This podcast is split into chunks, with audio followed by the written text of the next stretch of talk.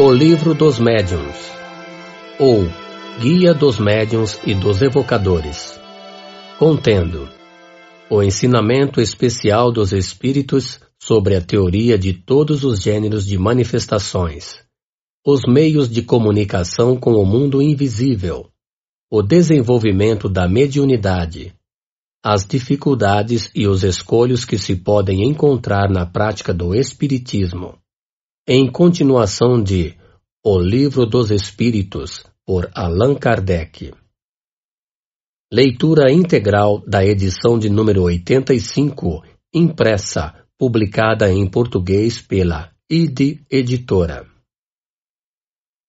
CD 1 Introdução A experiência nos confirma todos os dias, nesta opinião, que as dificuldades e as decepções que se encontram na prática do Espiritismo têm sua fonte na ignorância dos princípios desta ciência e estamos felizes por termos constatado que o trabalho que fizemos para premunir os adeptos contra os escolhos do noviciado produziu seus frutos e que muitos deveram à leitura atenta desta obra ter podido evitá-los. Um desejo bem natural entre as pessoas que se ocupam com o Espiritismo é o de poderem entrar, elas mesmas, em comunicação com os Espíritos. É para lhes aplainar o caminho que esta obra está destinada, em as fazendo aproveitar o fruto dos nossos longos e laboriosos estudos, porque far-se-ia uma ideia muito falsa pensando que, para ser perito nesta matéria, Basta saber colocar os dedos sobre uma mesa para fazê-la girar, ou tomar do lápis para escrever. Enganar-se-ia, igualmente, quem cresce encontrar, nesta obra, uma receita universal e infalível para formar médiums. Conquanto cada um encerre em si mesmo o germe das qualidades necessárias para tornar-se médium, essas qualidades não existem senão em graus muito diferentes, e seu desenvolvimento provém de causas que não dependem de ninguém fazê-las nascer à vontade. As regras da poesia, da pintura e da música não fazem nem poetas, nem pintores e nem músicos daqueles que não lhes têm o gênio. Elas guiam no emprego de faculdades naturais. Ocorre o mesmo com o nosso trabalho. Seu objetivo é indicar os meios de desenvolver a faculdade medianímica tanto quanto o permitam as disposições de cada um e, sobretudo, dirigir-lhe o emprego de maneira útil quando a faculdade existe. Mas nisso não está a finalidade única a que nos propusemos.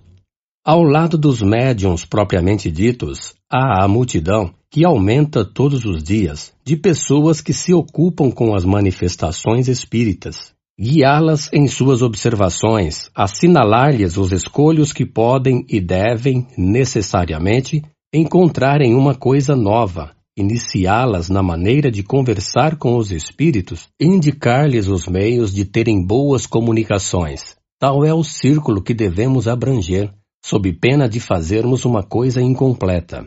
Não será, pois, surpreendente encontrar em nosso trabalho informações que, à primeira vista, poderiam parecer-lhe estranha. A experiência mostrará sua utilidade. Depois de havê-lo estudado com cuidado, compreender-se-á melhor os fatos que se vier a testemunhar. A linguagem de certos espíritos parecerá menos estranha. Como instrução prática, não se dirige, pois, exclusivamente aos médiums, mas a todos aqueles que são capazes de ver e de observar os fenômenos espíritas. Algumas pessoas teriam desejado que publicássemos um manual prático, muito sucinto, contendo em poucas palavras a indicação dos procedimentos a seguir para entrar em comunicação com os espíritos. Elas pensam que um livro dessa natureza, podendo, pela modicidade do seu preço, ser distribuído em profusão, seria um meio poderoso de propaganda, em multiplicando os médiums. Quanto a nós, veríamos uma tal obra como mais nociva do que útil, ao menos no momento. A prática do Espiritismo está cercada de muitas dificuldades e não está sempre isenta de inconvenientes que só um estudo sério e completo pode prevenir. Seria, pois, de temer que uma indicação muito sucinta provocasse experiências feitas com leviandade e das quais se poderia ter motivo para arrependimento. Estas são coisas com as quais não é nem conveniente nem prudente brincar, e creríamos prestar um mau serviço colocando-as à disposição do primeiro estouvado que encontrasse prazer em conversar com os mortos. Nós nos dirigimos às pessoas que veem no Espiritismo uma finalidade séria, que lhe compreendem toda a gravidade e não fazem dele jogo de comunicações com o mundo invisível. Publicamos uma instrução prática com a finalidade de guiar os médiums. Essa obra hoje está esgotada e, embora feita com um objetivo eminentemente grave e sério, não a reimprimiremos, porque não a achamos ainda bastante completa para esclarecer sobre todas as dificuldades que se podem encontrar. Nós a substituímos por esta, na qual reunimos todos os dados que uma longa experiência e um estudo consciencioso nos orientou para adquirir. Ela contribuirá, pelo menos o esperamos, para dar ao Espiritismo o caráter sério que é sua essência e para evitar de se ver nele um objeto de ocupação frívola e de divertimento. A estas considerações acrescentaremos outra muito importante, e que é a má impressão que produz sobre certas pessoas novatas ou mal dispostas a visão de experiências feitas levianamente e sem conhecimento de causa. Elas têm o inconveniente de darem, do mundo dos espíritos, uma ideia muito falsa e se prestarem à zombaria e a uma crítica frequentemente fundada. Por isso os incrédulos saem dessas reuniões raramente convertidos, e pouco dispostos a verem um lado sério no Espiritismo. A ignorância e a leviandade de certos médiums causaram mais dano do que se crê à opinião de muitas pessoas. O Espiritismo fez grandes progressos desde alguns anos, mas fez imensos depois que entrou na senda filosófica, porque foi apreciado por pessoas esclarecidas. Hoje não é mais um espetáculo, é uma doutrina da qual não se riem mais os que zombavam das mesas girantes.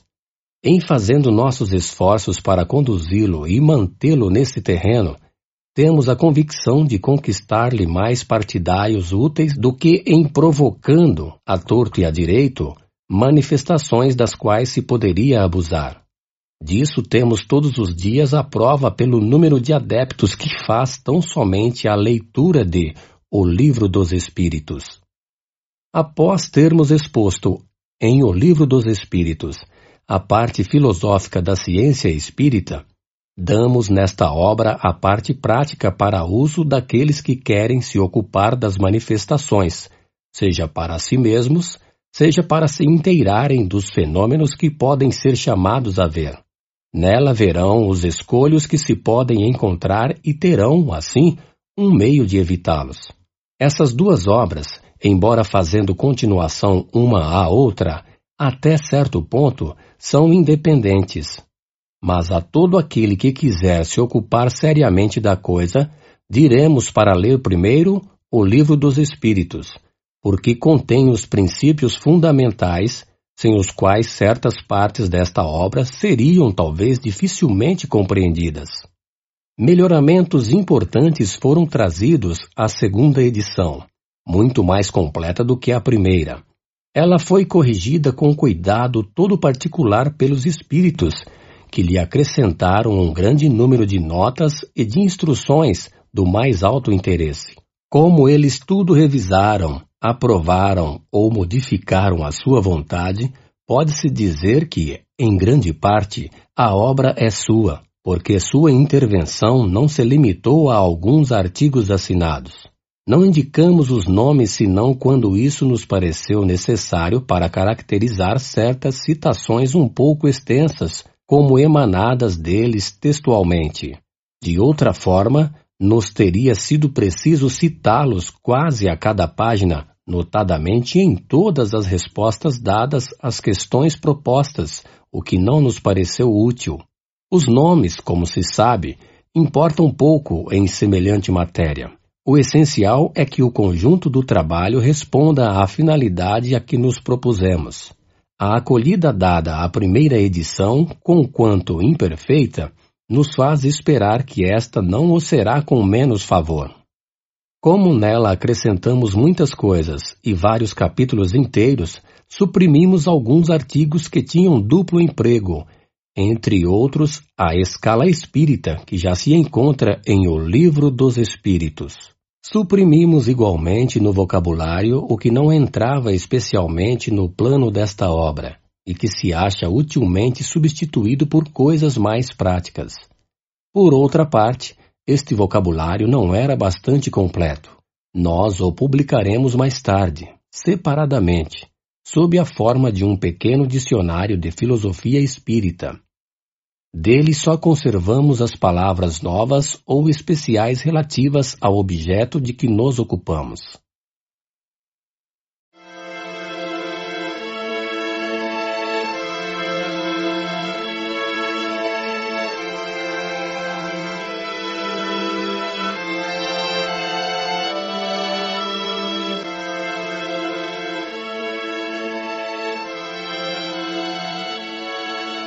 Primeira parte Noções preliminares Capítulo 1 Há espíritos 1. A dúvida concernente à existência dos espíritos tem por causa primeira a ignorância da sua verdadeira natureza. Geralmente, são imaginados como seres à parte na criação, e cuja necessidade não está demonstrada. Muitos não os conhecem senão pelos contos fantásticos com que foram embalados, mais ou menos como se conhece a história pelos romances. Sem indagar se esses contos, apartados dos acessórios ridículos, repousam sobre um fundo de verdade, só o lado absurdo os impressiona, não se dando ao trabalho de tirar a casca amarga para descobrir a amêndoa rejeitam o todo, como fazem na religião aqueles que, chocados com certos abusos, confundem tudo na mesma reprovação. Qualquer que seja a ideia que se faça dos espíritos, essa crença está necessariamente fundada na existência de um princípio inteligente fora da matéria e é incompatível com a negação absoluta deste princípio. Tomamos, pois, nosso ponto de partida na existência, sobrevivência e individualidade da alma, da qual o espiritualismo é a demonstração teórica e dogmática, e o espiritismo a demonstração patente. Façamos, por um instante, abstração das manifestações propriamente ditas e, raciocinando por indução, vejamos a quais consequências chegaremos. 2. Desde o momento que se admite a existência da alma e sua individualidade após a morte, é preciso admitir também: primeiro, que ela é de uma natureza diferente da do corpo, uma vez que separada dele não lhe tem mais as propriedades. Segundo, que goza da consciência de si mesma, uma vez que se lhe atribui a alegria ou o sofrimento. De outro modo, seria um ser inerte, e o mesmo valeria para nós não tê-la. Isto admitido, a alma vai para alguma parte. Em que se torna ela e aonde vai?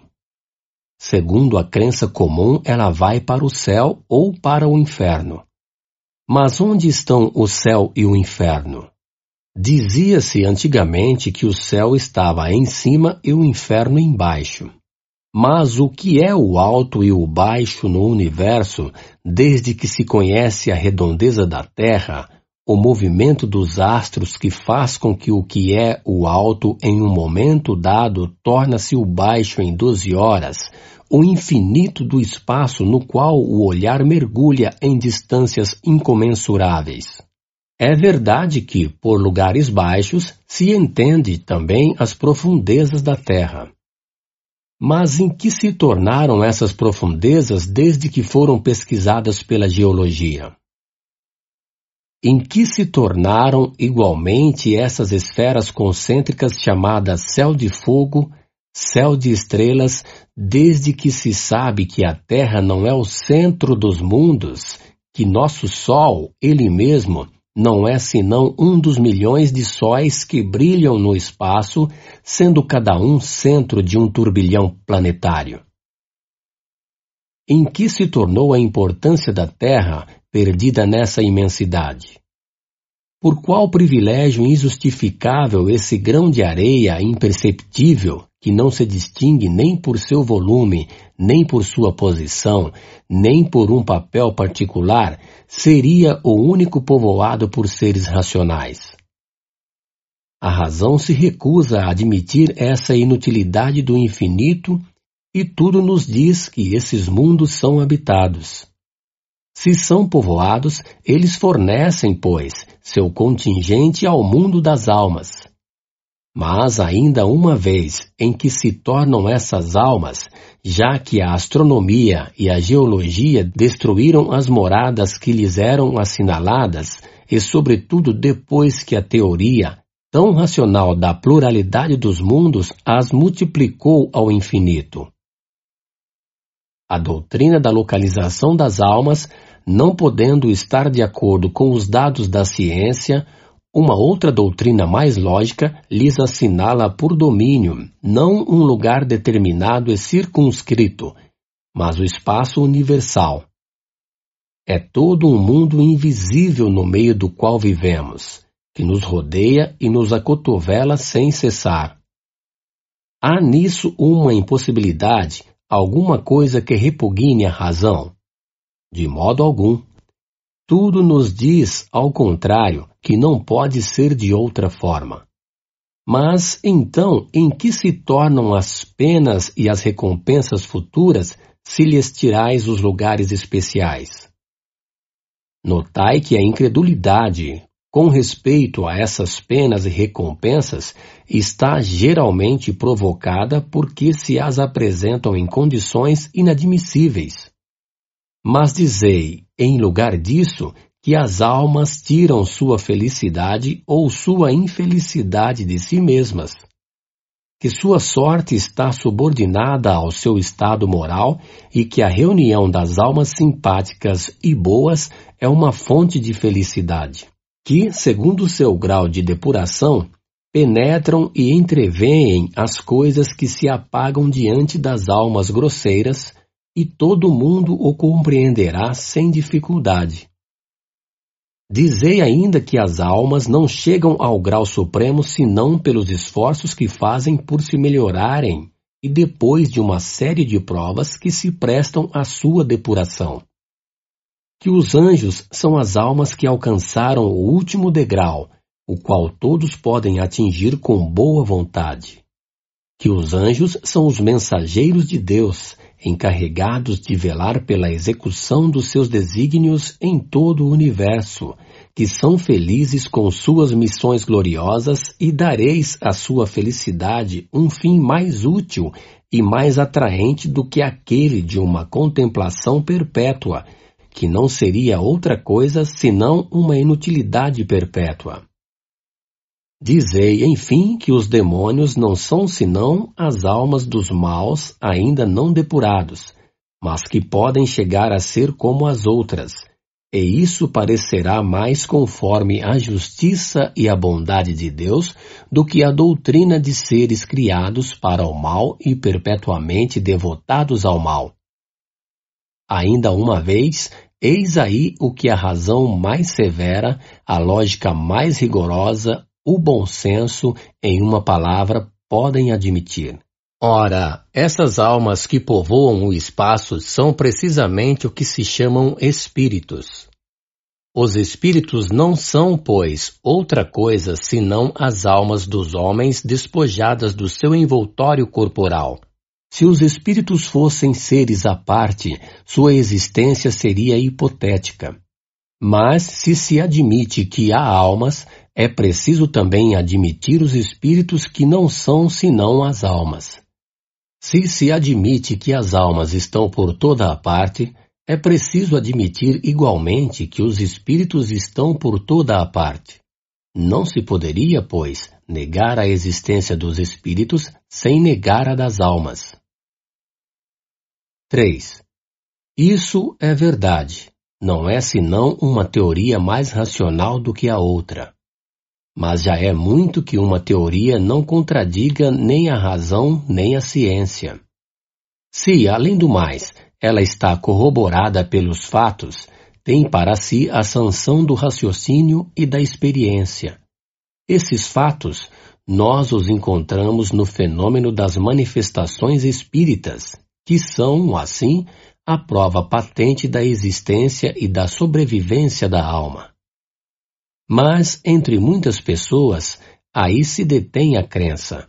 Admitem bem a existência da alma e, por conseguinte, a dos espíritos, mas negam a possibilidade de se comunicar com eles, pela razão, dizem, de que seres imateriais não podem agir sobre a matéria. Essa dúvida está fundada na ignorância da verdadeira natureza dos espíritos, da qual se faz, geralmente, uma ideia muito falsa, porque são imaginados erradamente como seres abstratos, vagos e indefinidos, o que não são. Imaginemos primeiro o espírito em sua união com o corpo. O espírito é o ser principal, já que é o ser pensante e sobrevivente. O corpo, pois, não é senão um acessório do espírito, um envoltório, uma veste que ele deixa quando está estragada. Além desse envoltório material, o espírito tem um segundo semimaterial que o une ao primeiro.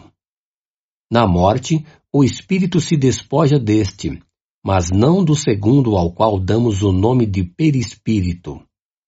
Esse envoltório semimaterial, que afeta a forma humana, constitui para ele um corpo fluídico, vaporoso, mas que, por nos ser invisível em seu estado normal, não deixa de possuir algumas das propriedades da matéria.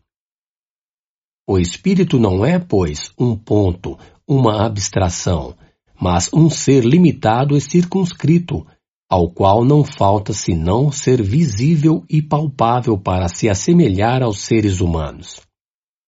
Por que, pois, não agiria sobre a matéria? Porque seu corpo é fluídico? mas não é entre os fluidos os mais rarefeitos aqueles que se consideram como imponderáveis a eletricidade, por exemplo, que o homem acha seus mais poderosos motores? É que a luz imponderável não exerce uma ação química sobre a matéria ponderável? Nós não conhecemos a natureza íntima do perispírito. Mas supondo-o formado de matéria elétrica ou outra tão sutil, por que não teria a mesma propriedade estando dirigido por uma vontade? 4. A existência da alma e a de Deus, que são a consequência uma da outra, sendo a base de todo o edifício, antes de iniciar alguma discussão espírita, importa-se assegurar de que o interlocutor admite esta base. Se a estas questões Credes em Deus? Credes ter uma alma? Credes na sobrevivência da alma após a morte? Ele responde negativamente, ou mesmo se diz simplesmente: Eu não sei. Gostaria que fosse assim, mas não estou seguro disso. O que, ou mais frequentemente, equivale a uma negação polida, disfarçada sob uma forma menos cortante para evitar ferir muito bruscamente, o que ele chama de preconceitos respeitáveis. Seria tão inútil ir além quanto tentar demonstrar as propriedades da luz a um cego que não admitisse a luz. Porque, em definitivo, as manifestações espíritas não são outra coisa senão os efeitos das propriedades da alma. Com estas, há uma ordem diferente de ideias a seguir, se não se quer perder tempo.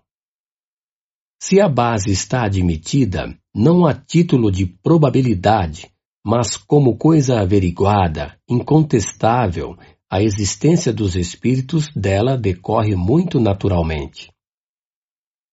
5. Resta agora a questão de saber se o espírito pode se comunicar com o homem, quer dizer, se pode trocar pensamentos com ele. E por que não? O que é o homem senão um espírito aprisionado em um corpo? Porque o espírito livre não poderia se comunicar com o espírito cativo, como o homem livre com o que está aprisionado. Desde que admitais a sobrevivência da alma, é racional não admitir a sobrevivência das afeições. Uma vez que as almas estão por toda parte, não é natural pensar que a de um ser que nos amou durante a vida venha para perto de nós que deseja se comunicar conosco e que se sirva para isso dos meios que estão à sua disposição. Durante sua vida não agia sobre a matéria do seu corpo. Não era ela quem lhe dirigia os movimentos. Por que, pois, após a morte, de acordo com um outro espírito ligado a um corpo, não emprestaria esse corpo vivo para manifestar seu pensamento, como um mudo pode se servir de um falante para se fazer compreender? 6. Façamos por um instante abstração dos fatos que, para nós, tornam a coisa incontestável. Admitamo-la a título de simples hipótese. Peçamos que os incrédulos nos provem, não por uma simples negação, porque a sua opinião pessoal não pode fazer lei, mas por razões peremptórias, que isso não é possível. Nós nos colocamos no seu terreno e, uma vez que querem apreciar os fatos espíritas com a ajuda das leis da matéria, que tomem, pois, nesse arsenal alguma demonstração matemática, física, química, mecânica, fisiológica e provem por A mais B, sempre partindo do princípio da existência e da sobrevivência da alma. Primeiro, que o ser que pensa em nós durante a vida não deve mais pensar após a morte. Segundo, que, se pensa, não deve mais pensar naqueles que amou. Terceiro, que, se pensa naqueles que amou, não deve mais querer se comunicar com eles. Quarto, que, se pode estar por toda parte, não pode estar ao nosso lado. Quinto, que se está ao nosso lado, não pode se comunicar conosco. Sexto, que por seu corpo fluídico não pode agir sobre a matéria inerte. Sétimo, que, se pode agir sobre a matéria inerte, não pode agir sobre um ser animado. Oitavo, que, se pode agir sobre um ser animado, não pode dirigir sua mão para fazê-lo escrever. Nono, que, podendo fazê-lo escrever, não pode responder às suas perguntas e transmitir-lhe seu pensamento. Quando os adversários do Espiritismo nos tiverem demonstrado que isso não é possível por razões tão patentes como aquelas pelas quais Galileu demonstrou que não é o Sol que gira ao redor da Terra, então poderemos dizer que suas dúvidas são fundadas.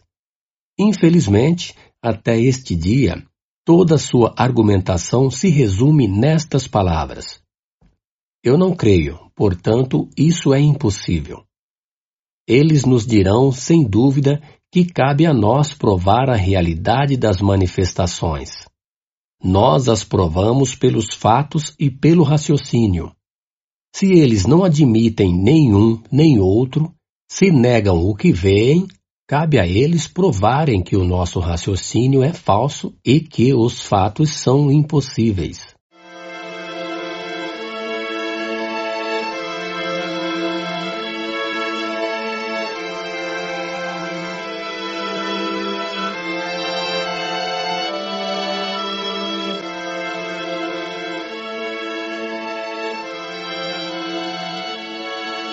Capítulo 2 O maravilhoso e o sobrenatural 7. Se a crença nos espíritos e em suas manifestações fosse uma concepção isolada, o produto de um sistema poderia, com alguma aparência de razão, ser suspeita de ilusão. Mas que se nos diga ainda por que é encontrada tão viva em todos os povos, antigos e modernos, nos livros santos de todas as religiões conhecidas. Dizem alguns críticos que é porque, em todos os tempos, o homem amou o maravilhoso. O que é, pois, o maravilhoso segundo vós? O que é sobrenatural? Que entendeis por sobrenatural? O que é contrário às leis da natureza? Conheceis, pois, tão bem essas leis que vos é possível assinalar um limite ao poder de Deus? Pois bem, então provai que a existência dos espíritos e suas manifestações são contrárias às leis da natureza, que não é, nem pode ser, uma dessas leis. Segui a doutrina espírita e vede se esse encadeamento não tem todos os caracteres de uma admirável lei que resolve tudo o que as leis filosóficas não puderam resolver até este dia. O pensamento é um dos atributos do espírito. A possibilidade de agir sobre a matéria, de impressionar nossos sentidos e, por conseguinte, transmitir seu pensamento resulta, se podemos nos exprimir assim, da sua constituição fisiológica. Portanto, não há nesse fato nada de sobrenatural, nada de maravilhoso. Que um homem morto e bem morto reviva corporalmente e seus membros dispersos se reúnam para reformar seu corpo. Eis o maravilhoso, o sobrenatural, o fantástico. Estaria aí uma verdadeira derrogação que Deus não pode realizar senão por um milagre, mas nada há de semelhante na doutrina espírita. 8. Todavia, dir-se-á, admitis que um espírito pode erguer uma mesa e mantê-la no espaço sem ponto de apoio. Não é isso uma derrogação da lei de gravidade? Sim, da lei conhecida. Mas a natureza disse a sua última palavra. Antes que se tivesse experimentado a força ascensional de certos gases, quem teria dito que uma pesada máquina levando vários homens, pudesse superar a força de atração. Aos olhos do vulgo, isso não deveria parecer maravilhoso, diabólico. Aquele que tivesse proposto há um século transmitir um despacho a quinhentas léguas e de lá receber a resposta em alguns minutos, teria passado por um louco. Se o tivesse feito, ter-se-ia acreditado que tinha o diabo às suas ordens, porque então só o diabo era capaz de ir tão depressa. Por que, pois, um fluido desconhecido não teria a propriedade, em dadas circunstâncias, de contrabalançar o efeito da gravidade, como o hidrogênio contrabalança o peso do balão? Isso, notemo-lo de passagem, é uma comparação mas não uma assimilação e unicamente para mostrar, por analogia, que o fato não é fisicamente impossível. Ora, foi precisamente quando os sábios, na observação dessas espécies de fenômenos, quiseram proceder pela via da assimilação, que eles se enganaram. De resto, o fato está aí. Todas as negações não poderão fazer com que não esteja, porque negar não é provar. Para nós, não há nada de sobrenatural. É tudo o que podemos, a respeito, dizer no momento. 9. Se o fato está constatado, dirão, nós o aceitamos. Aceitamos mesmo a causa que vindes de assinalar, a de um fluido desconhecido. Mas o que prova a intervenção dos espíritos? Aí está o maravilhoso, o sobrenatural. Seria preciso aqui toda uma demonstração que seria inoportuna e teria, aliás, duplo emprego, porque ressalta de todas as outras partes do ensinamento. Contudo, para resumi-la em algumas palavras, diremos que está fundada, em teoria, sobre este princípio. Todo efeito inteligente deve ter uma causa inteligente. Na prática, sobre a observação de que os fenômenos ditos espíritas, tendo dado provas de inteligência, deviam ter sua causa fora da matéria.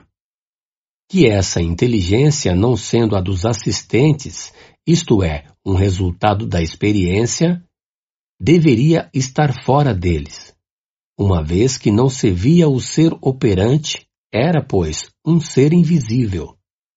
Foi então que, de observação em observação, se chegou a reconhecer que esse ser invisível, ao qual se deu o nome de espírito, não era outro senão a alma daqueles que viveram corporalmente e que a morte despojou do seu grosseiro envoltório visível, não lhes deixando senão um envoltório etéreo, invisível em seu estado normal. Eis, pois, o maravilhoso e o sobrenatural reduzidos à sua mais simples expressão. A existência de seres invisíveis, uma vez constatada, sua ação sobre a matéria resulta da natureza do seu envoltório fluídico. Essa ação é inteligente porque, em morrendo, não perderam senão seus corpos, mas conservaram a inteligência que é sua essência. Aí está a chave de todos esses fenômenos considerados erradamente sobrenaturais. A existência dos espíritos não é, pois, um sistema preconcebido, uma hipótese imaginada para explicar os fatos. É o resultado de observações e a consequência natural da existência da alma. Negar essa causa é negar a alma e seus atributos que aqueles que pensam poder dar desses efeitos inteligentes uma solução mais racional, podendo sobretudo explicar todos os fatos, queiram fazê-lo, e então se poderá discutir o mérito de cada uma. 10. Aos olhos daqueles que olham a matéria como uma única força da natureza, tudo que não pode ser explicado pelas leis da matéria é maravilhoso ou sobrenatural. E, para eles, maravilhoso é sinônimo de superstição. A esse título, a religião, fundada na existência de um princípio imaterial, seria um enredo de superstições. Não ousam dizê-lo bem alto, mas o dizem baixinho, e creem salvar as aparências concedendo que é preciso uma religião para o povo e para fazer com que as crianças sejam sábias. Ora, de duas coisas, uma: ou o princípio religioso é verdadeiro ou é falso. Se é verdadeiro, ele o é para todo o mundo. Se é falso, não é melhor para os ignorantes do que para as pessoas esclarecidas. 11. Os que atacam o Espiritismo em nome do maravilhoso se apoiam, pois, geralmente, no princípio materialista, uma vez que, denegando todo o efeito extramaterial, denegam, por isso mesmo, a existência da alma. Sondai o fundo do seu pensamento, perscrutai bem o sentido das suas palavras, e vereis quase sempre esse princípio se ele não está categoricamente formulado, despontar sob as aparências de uma pretensa filosofia racional com que o cobrem. Em rejeitando, por conta do maravilhoso, tudo o que decorre da existência da alma, estão, pois, consequentes consigo mesmos. Não admitindo a causa, não podem admitir os efeitos. Daí, neles, uma opinião preconcebida que os torna impróprios para julgar sadiamente o Espiritismo, porque partem do princípio da negação de tudo o que não é material. Quanto a nós, do fato de admitirmos os efeitos que são a consequência da existência da alma, se segue que aceitamos todos os fatos qualificados de maravilhosos que sejamos os campeões de todos os visionários, os adeptos de todas as utopias, de todas as excentricidades sistemáticas. Seria preciso conhecer bem pouco o Espiritismo para pensar assim. Mas nossos adversários não o encaram de tão perto. A necessidade de conhecer aquilo de que falam é o menor dos seus cuidados. Segundo eles, o maravilhoso é absurdo. Ora, o Espiritismo se apoia nos fatos maravilhosos, portanto, o Espiritismo é absurdo. É para eles um julgamento sem apelação. Creem opor um argumento sem réplica quando, depois de ter feito eruditas pesquisas nos convulsionários de Saint Médard, os calvinistas de Sévenes ou nas religiosas de Lodum chegaram a descobrir nelas fatos patentes de fraude que ninguém contesta. Mas essas histórias são o Evangelho do Espiritismo. Seus partidários negaram que o charlatanismo tenha explorado certos fatos em seu proveito, que a imaginação os tenha criado, que o fanatismo os tenha exagerado muito não é mais solidário com as extravagâncias que se podem cometer em seu nome do que a verdadeira ciência não o é com os abusos da ignorância, nem a verdadeira religião com os excessos do fanatismo. Muitos críticos não julgam o Espiritismo senão sobre os contos de fadas e lendas populares que lhes são as ficções. Seria como julgar a história nos romances históricos ou nas tragédias. 12. Em lógica elementar, para se discutir uma coisa, é preciso conhecê-la, porque a opinião de um crítico não tem valor senão quando fale com perfeito conhecimento de causa. Só então sua opinião, ainda que errônea, pode ser levada em consideração. Mas de que peso é ela sobre uma matéria que não conheça? O verdadeiro crítico deve provar não somente erudição, mas um saber profundo no que concerne ao objeto que trate um julgamento sadio e de uma imparcialidade a toda prova. De outro modo, qualquer rabequista poderia se arrogar o direito de julgar Rossini e um aprendiz de pintura o de censurar Rafael. 13. O Espiritismo não aceita, pois, todos os fatos reputados maravilhosos ou sobrenaturais. Longe disso, demonstra a impossibilidade de um grande número deles e o ridículo de certas crenças que constituem, propriamente falando, a superstição.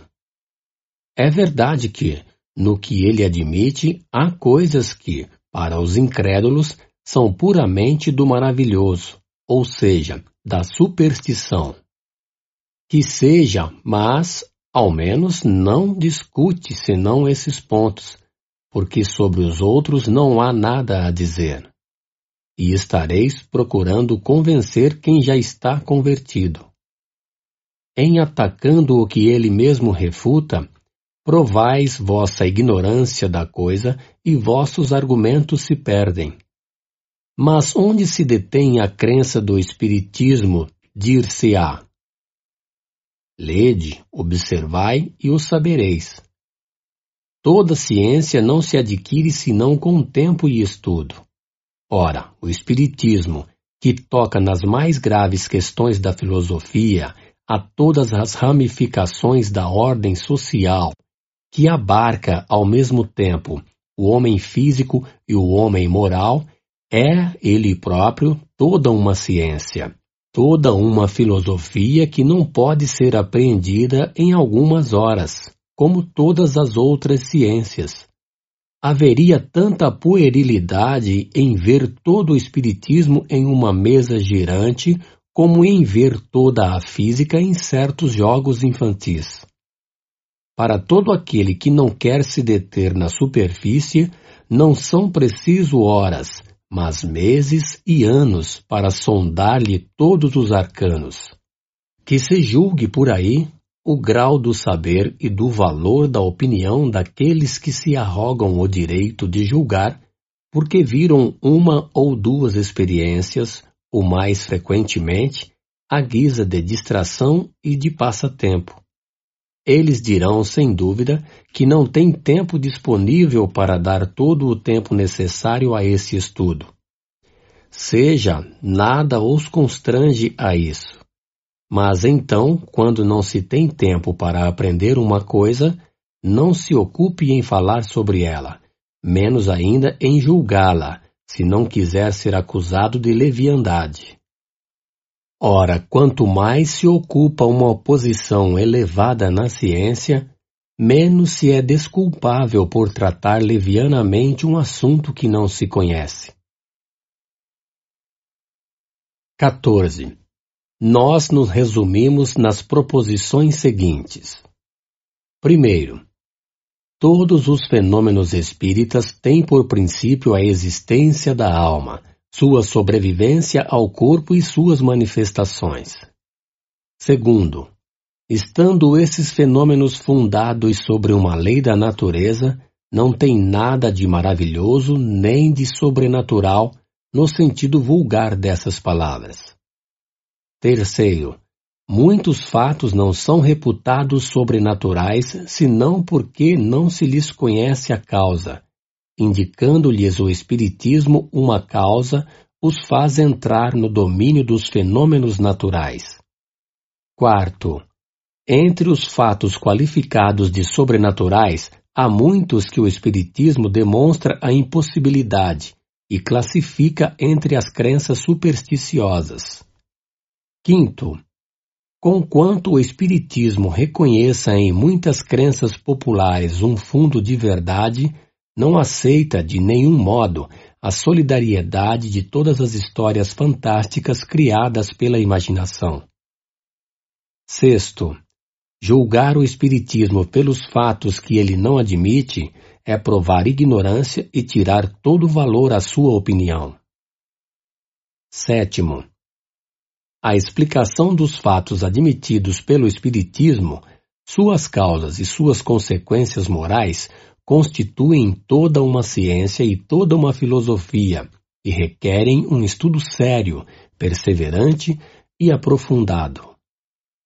Oitavo, o Espiritismo não pode considerar como crítico sério senão aquele que tiver visto tudo, estudado tudo, aprofundado tudo, com a paciência e a perseverança de um observador consciencioso, que soubesse sobre o assunto quanto o adepto mais esclarecido, que tivesse, por conseguinte, aurido seus conhecimentos em outro lugar do que nos romances da ciência a quem não se pudesse opor nenhum fato do qual não tivesse conhecimento, nenhum argumento que não tivesse meditado, que refutasse não por negação, mas por outros argumentos mais peremptórios, que pudesse, enfim, assinalar uma causa mais lógica para os fatos averiguados. Esse crítico está ainda por se encontrar. 15. Pronunciamos a toda hora a palavra milagre. Uma curta observação a seu respeito não estará deslocada neste capítulo sobre o maravilhoso. Em sua acepção primitiva e por sua etimologia, a palavra milagre significa coisa extraordinária, coisa admirável a ver. Mas esta palavra, como tantas outras, fugiu ao seu sentido original e hoje se diz, segundo a Academia, de um ato do poder divino contrário às leis comuns da natureza. Tal é, com efeito, sua acepção usual e não é senão por comparação e por metáfora que se a aplica às coisas vulgares que nos surpreendem e cuja causa é desconhecida. Não entra de nenhum modo em nossos objetivos examinar se Deus pôde julgar útil, em certas circunstâncias, derrogar as leis estabelecidas por Ele mesmo. Nosso objetivo é unicamente demonstrar que os fenômenos espíritas, por extraordinários que sejam, não derrogam de nenhum modo essas leis, não têm nenhum caráter miraculoso, nem são maravilhosos ou sobrenaturais. O milagre não se explica. Os fenômenos espíritas, ao contrário, se explicam da maneira mais racional. Não são milagres, mas simples efeitos que têm sua razão de ser nas leis gerais. O milagre tem ainda um outro caráter, o de ser insólito e isolado. Ora, desde o momento em que um fato se reproduz, por assim dizer, à vontade e por diversas pessoas, não pode ser um milagre. Todos os dias a ciência faz milagres aos olhos dos ignorantes. Eis porque outrora aqueles que sabiam mais do que o vulgo passavam por feiticeiros. E, como se acreditava que toda ciência sobre-humana vinha do diabo, eram queimados. Hoje, quando se está muito mais civilizado, contentam-se em mandá-los ao hospício. Que um homem realmente morto, como dissemos desde o princípio, seja chamado à vida por uma intervenção divina, eis aí um verdadeiro milagre, porque é contrário às leis da natureza. Mas se esse homem não tem senão as aparências da morte, se há um resto de vitalidade latente e que a ciência ou uma ação magnética chega a reanimar, para as pessoas esclarecidas é um fenômeno natural. Mas, aos olhos do vulgo ignorante, o fato passará por miraculoso, e o autor será perseguido a pedradas ou venerado, segundo o caráter dos indivíduos. Que no meio de certos campos um físico lance um papagaio elétrico e faça o raio cair sobre uma árvore, e esse novo Prometeu será, certamente, olhado como armado de um poder diabólico. E diga-se de passagem, Prometeu nos parece singularmente ter precedido Franklin. Mas Josué, detendo o movimento do Sol, ou antes, da Terra, eis o verdadeiro milagre, pois não conhecemos nenhum magnetizador dotado de tão grande poder para operar tal prodígio. De todos os fenômenos espíritas, um dos mais extraordinários, sem contradita, é o da escrita direta, e um daqueles que demonstram da maneira mais patente a ação das inteligências ocultas. Mas o fato de que o fenômeno é produzido por seres ocultos não é mais miraculoso do que todos os outros fenômenos que são devidos a agentes invisíveis, porque esses seres ocultos que povoam os espaços são uma das forças da natureza. Força cuja ação é incessante sobre o mundo material, do mesmo modo que sobre o mundo moral. O Espiritismo, em nos esclarecendo sobre essa força, nos dá a chave de uma multidão de coisas inexplicadas e inexplicáveis por todo outro meio e que puderam, nos tempos recuados, passar por prodígios. Revela da mesma forma que o magnetismo, uma lei, se não desconhecida, pelo menos mal compreendida, ou melhor dizendo, conheciam-se os efeitos porque se produziram em todos os tempos, mas não se conhecia a lei, e foi a ignorância dessa lei que engendrou a superstição. Conhecida a lei, o maravilhoso desaparece, e os fenômenos entram na ordem das coisas naturais. Eis porque os espíritas não fazem mais milagre fazendo girar uma mesa ou os mortos escrevendo, do que o médico fazendo reviver um moribundo ou um físico fazendo cair o raio. Aquele que pretendesse, com a ajuda da ciência, fazer milagres, seria ou um ignorante do assunto ou um farsante. 16. Os fenômenos espíritas, da mesma forma que os fenômenos magnéticos, antes que se lhes conhecesse a causa, passaram por prodígios. Ora, como os céticos, os espíritos fortes, quer dizer, aqueles que têm o privilégio exclusivo da razão e do bom senso, não creem que uma coisa seja possível desde que não a compreendem. Eis porque todos os fatos reputados prodigiosos são objeto de suas zombarias. E como a religião contém um grande número de fatos desse gênero, não creem na religião.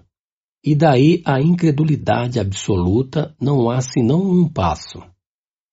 O Espiritismo, explicando a maioria desses fatos, lhes dá uma razão de ser. Ele vem, pois, em ajuda da religião, demonstrando a possibilidade de certos fatos que, por não terem mais o caráter miraculoso, não são menos extraordinários, e Deus não é menos grande nem menos poderoso por não ter derrogado suas leis. De quantas zombarias as levitações de São Cupertino foram objeto. Ora, a suspensão etérea dos corpos graves é um fato explicado pela lei espírita. Disso fomos pessoalmente testemunhas ocular, e o Sr. Home, assim como outras pessoas do nosso conhecimento, repetiram muitas vezes o fenômeno produzido por São Cupertino. Portanto, esse fenômeno entra na ordem das coisas naturais. 17. No número dos fatos desse gênero, é preciso colocar em primeiro lugar as aparições, porque são os mais frequentes. A de Salete, que divide mesmo o clero, para nós não tem nada de insólita. Seguramente não podemos afirmar que o fato ocorreu, porque dele não temos a prova material. Mas para nós ele é possível, visto que milhares de fatos análogos recentes nos são conhecidos. Cremos neles não somente porque sua realidade foi averiguada por nós, mas, sobretudo, porque nos damos perfeitamente conta da maneira pela qual se produzem. Quem quiser se reportar à teoria das aparições, que daremos mais adiante, verá que esse fenômeno torna-se tão simples e tão plausível como uma multidão de fenômenos físicos que não são prodigiosos senão por falta de se ter deles a chave. Quanto ao personagem que se apresentou em Salete, é uma outra questão. Sua identidade não nos está, de nenhum modo, demonstrada. Nós constatamos simplesmente que uma aparição pode ter tido lugar, o resto não é da nossa competência. Cada um pode, a esse respeito, guardar suas convicções. O Espiritismo disso não tem que se ocupar. Dizemos somente que os fatos produzidos pelo Espiritismo nos revelam leis novas e nos dão a chave de uma multidão de coisas que pareciam sobrenaturais. Se alguns daqueles que passavam por miraculosos nele encontram uma explicação lógica, é um motivo para não se apressar em negar o que não se compreende. Os fenômenos espíritas são contestados por certas pessoas precisamente porque parecem fugir da lei comum e porque deles não se dão conta. Dá-lhes uma base racional e a dúvida cessa. A explicação neste século em que não se pagam as palavras é, pois, um poderoso motivo de convicção.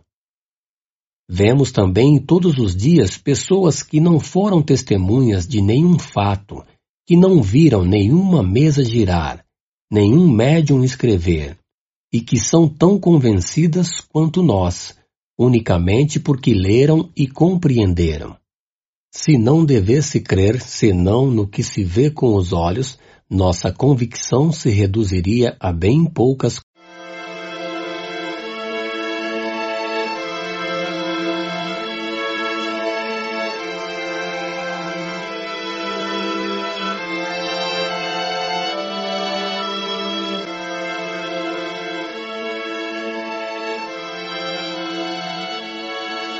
Capítulo 3 Método 18 O desejo natural e muito louvável de todo adepto, desejo que não se saberia mais encorajar, é o de fazer prosélitos.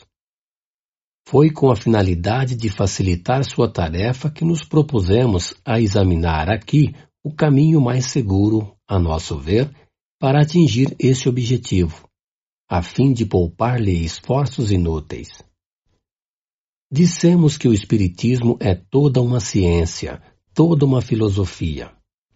Aquele que quer seriamente conhecê-lo deve, pois, como primeira condição, sujeitar-se a um estudo sério e se persuadir de que, como em toda outra ciência, não se pode aprender brincando. O Espiritismo, já o dissemos, toca em todas as questões que interessam a humanidade. Seu campo é imenso e é, sobretudo, em suas consequências que deve ser examinado. A crença nos espíritos, sem dúvida, forma-lhe a base, mas não basta para fazer um espírita esclarecido, da mesma forma que a crença em Deus não basta para fazer um teólogo. Vejamos, pois, de que maneira é conveniente proceder nessa instrução para levar mais seguramente a convicção. Que os adeptos não se espantem com esta palavra instrução. Não é apenas o ensinamento dado do alto do púlpito ou da tribuna. Há também o da simples conversação. Toda pessoa que procura persuadir uma outra, seja através de explicações, seja pelo caminho das experiências, ensina. O que desejamos é que seu trabalho frutifique e, por isso, cremos dever dar alguns conselhos dos quais poderão igualmente se aproveitar aqueles que desejam instruir-se por si mesmos. Neles encontramos o meio de atingir mais seguramente e mais prontamente o objetivo. 19. Crê-se geralmente que, para convencer, basta mostrar os fatos. Esse parece, com efeito, o caminho mais lógico, e, todavia, a experiência mostra que não é sempre o melhor, porque vê-se frequentemente pessoas às quais os fatos mais patentes não convencem de modo algum. A que se deve isso? É o que vamos tentar demonstrar. No Espiritismo, a questão dos espíritos é secundária e consecutiva. Não é o ponto de partida. E aqui precisamente está o erro em que se cai e que, frequentemente, leva ao fracasso diante de certas pessoas. Os espíritos, não sendo outra coisa senão a alma dos homens, o verdadeiro ponto de partida, pois, é a existência da alma. Ora, como o materialista pode admitir que os seres vivem fora do mundo material quando crê que ele mesmo não é senão matéria? Como pode crer em espíritos fora de si quando não crê ter um em si? Em vão acumular-se-iam diante de seus olhos as provas mais palpáveis. Contestá-las a todas porque não admite o princípio. Todo ensinamento metódico deve partir do conhecido para o desconhecido. Para o materialista, o conhecido é a matéria. Parti, pois, da matéria e esforçai-vos antes de tudo, fazendo-o observá-la, de convencê-lo de que, nele, há alguma coisa que escapa às leis da matéria. Em uma palavra, antes de torná-lo espírita, esforçai-vos em torná-lo espiritualista. Mas para isso há toda uma outra ordem de fatos, um ensinamento todo especial, para o qual é preciso operar por outros meios. Falar-lhe dos espíritos, antes que esteja convencido de ter uma alma, é começar por onde ele deveria acabar porque não pode admitir a conclusão se não admite as premissas. Antes, pois, de procurar convencer um incrédulo, mesmo pelos fatos, convém-se assegurar da sua opinião com respeito à alma, quer dizer, se crê em sua existência, em sua sobrevivência ao corpo, em sua individualidade após a morte. Se sua resposta for negativa, será trabalho perdido falar-lhe dos espíritos. Eis a regra. Não dizemos que ela seja sem exceção, mas, nesse caso, haverá provavelmente uma outra causa que o torne menos refratário. 20. Entre os materialistas é preciso distinguir duas classes. Na primeira, alinhamos aqueles que o são por sistema. Entre eles não há a dúvida, mas a negação absoluta, raciocinada à sua maneira. Aos seus olhos, o homem não é senão uma máquina que vai enquanto está montada, que se desarranja e da qual, depois da morte, não resta senão a carcaça. Seu número felizmente, é muito restrito e não constitui em nenhuma parte uma escola altamente reconhecida. Não temos necessidade em insistir sobre os deploráveis efeitos que teriam para a ordem social a vulgarização de semelhante doutrina. Nós nos entendemos suficientemente sobre esse assunto em O Livro dos Espíritos, número 147, e conclusão Parágrafo 3. Quando dissemos que a dúvida cessa nos incrédulos em presença de uma explicação racional, é preciso disso excetuar os materialistas, pelo menos os que negam todo poder e todo princípio inteligente fora da matéria. A maioria se obstina em sua opinião por orgulho e crê em seu amor próprio obrigado a nela persistir e persistem a despeito de todas as provas contrárias, porque não querem se rebaixar. Com essas pessoas não há nada a fazer. Não é preciso mesmo se deixar levar pelas falsas aparências de sinceridade dos que dizem: faça-me ver e crerei. Há os que são mais francos e dizem claramente: veria e não creria. 21. A segunda classe de materialistas, e a mais numerosa, porque o verdadeiro materialismo é um sentimento antinatural, compreende aqueles que o são por indiferença e, pode-se dizer, por falta de melhor. Não o são de propósito deliberado, e não pedem mais do que crer, porque a incerteza é para eles um tormento. Há neles uma vaga aspiração com relação ao futuro mas esse futuro lhes foi apresentado sob cores que sua razão não pode aceitar. Daí a dúvida e, como consequência da dúvida, a incredulidade. Neles a incredulidade não é, pois, um sistema. Apresentai-lhes também alguma coisa racional e a aceitam com ardor. Estes podem, pois, nos compreender, porque estão mais perto de nós do que eles mesmos o creem. Com o primeiro, não falai nem de revelação, nem de anjos, nem de paraíso, pois não vos compreenderia. Mas, vos colocando sobre seu terreno, provai primeiro que as leis da fisiologia são impotentes para explicar tudo. O resto virá em seguida. Ocorre de outra maneira quando a incredulidade não é preconcebida, porque então a crença não é absolutamente nula. Há um germe latente abafado pelas ervas daninhas, mas que uma centelha pode reviver.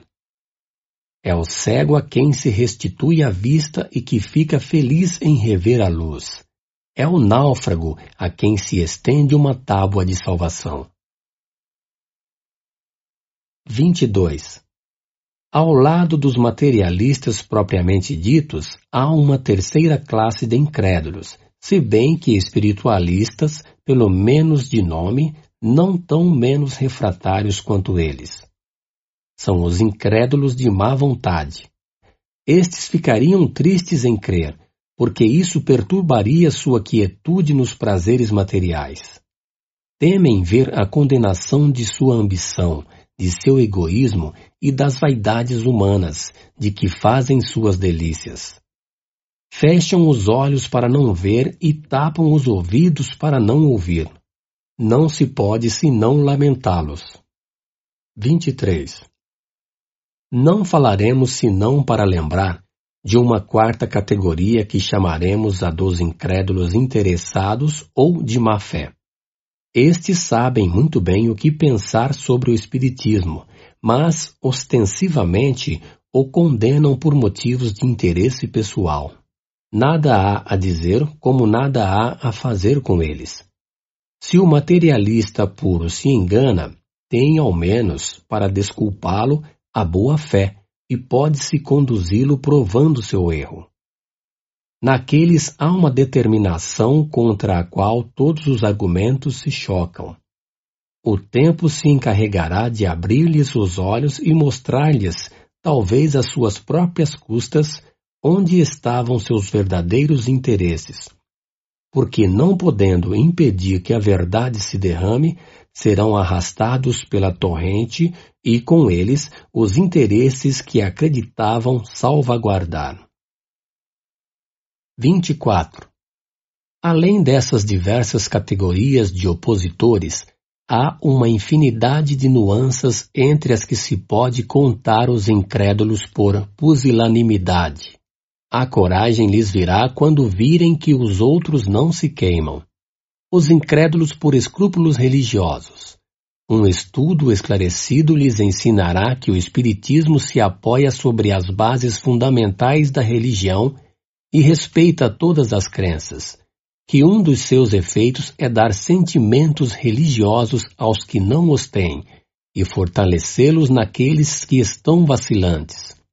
Depois vêm os incrédulos por orgulho, por espírito de contradição, por negligência, por leviandade, etc., etc. 25. Não podemos omitir uma categoria que chamaremos a dos incrédulos por decepções.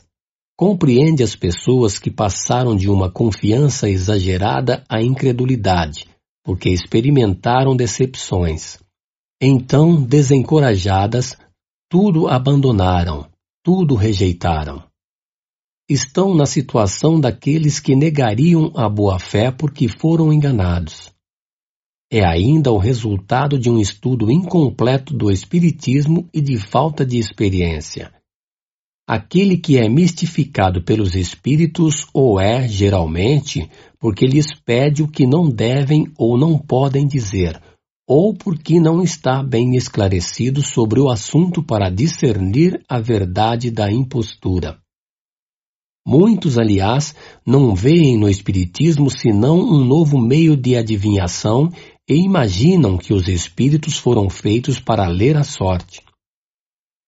Ora, os espíritos levianos e zombeteiros não deixam de se divertir às suas custas. Assim anunciarão maridos às jovens, ao ambicioso honras, heranças, tesouros ocultos, etc. Daí, frequentemente, as decepções desagradáveis, mas das quais o homem sério e prudente sabe sempre se preservar. 26. Uma classe muito numerosa. A mais numerosa mesmo de todas, mas que não pode ser alinhada entre os opositores, é a dos incertos. São geralmente espiritualistas por princípio e, na maioria, há uma vaga intuição das ideias espíritas, uma aspiração para alguma coisa que não podem definir. Não faltam aos seus pensamentos se não serem coordenados e formulados, sendo o Espiritismo, para eles, como um raio de luz. A claridade que dissipa o nevoeiro. Também o acolhem com ardor porque os livra da angústia da incerteza. 27. Se daí lançarmos o olhar sobre as diversas categorias de crentes, encontraremos primeiro os espíritas sem o saberem. É propriamente falando uma variedade ou uma nuança da classe precedente. Sem jamais terem ouvido falar da doutrina espírita, têm o sentimento inato dos grandes princípios que dela decorrem, e esse sentimento se reflete em certas passagens de seus escritos e de seus discursos, a tal ponto que, em os ouvindo, crer-se-ia serem completamente iniciados. Disso se encontram numerosos exemplos nos escritores sacros e profanos, nos poetas, nos oradores, nos moralistas, nos filósofos antigos e modernos.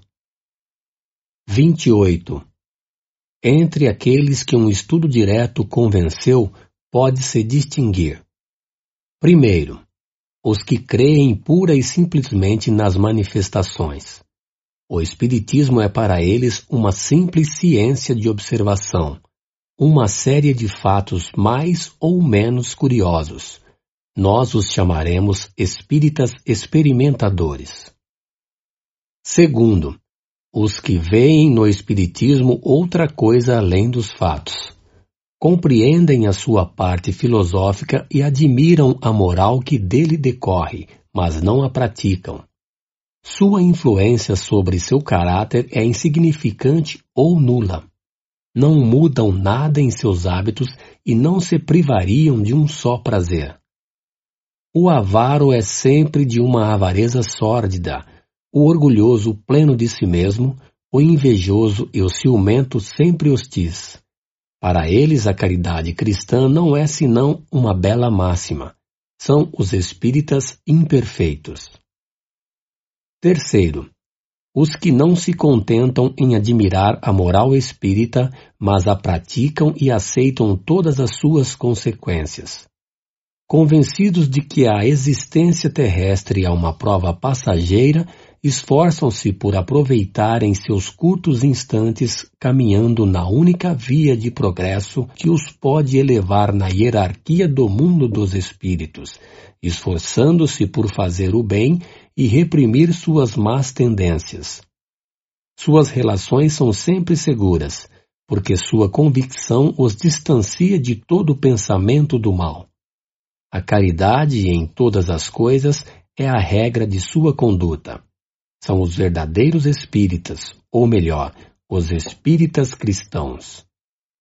Quarto, há, enfim, os espíritas exaltados. A espécie humana seria perfeita se não tomasse sempre senão o lado bom das coisas. O exagero é nocivo em tudo. Em espiritismo, dá uma confiança muito cega e frequentemente pueril nas coisas do mundo invisível e leva a aceitar muito facilmente e sem controle o que a reflexão e o exame demonstrariam a absurdidade ou a impossibilidade. Mas o entusiasmo não reflete, deslumbra.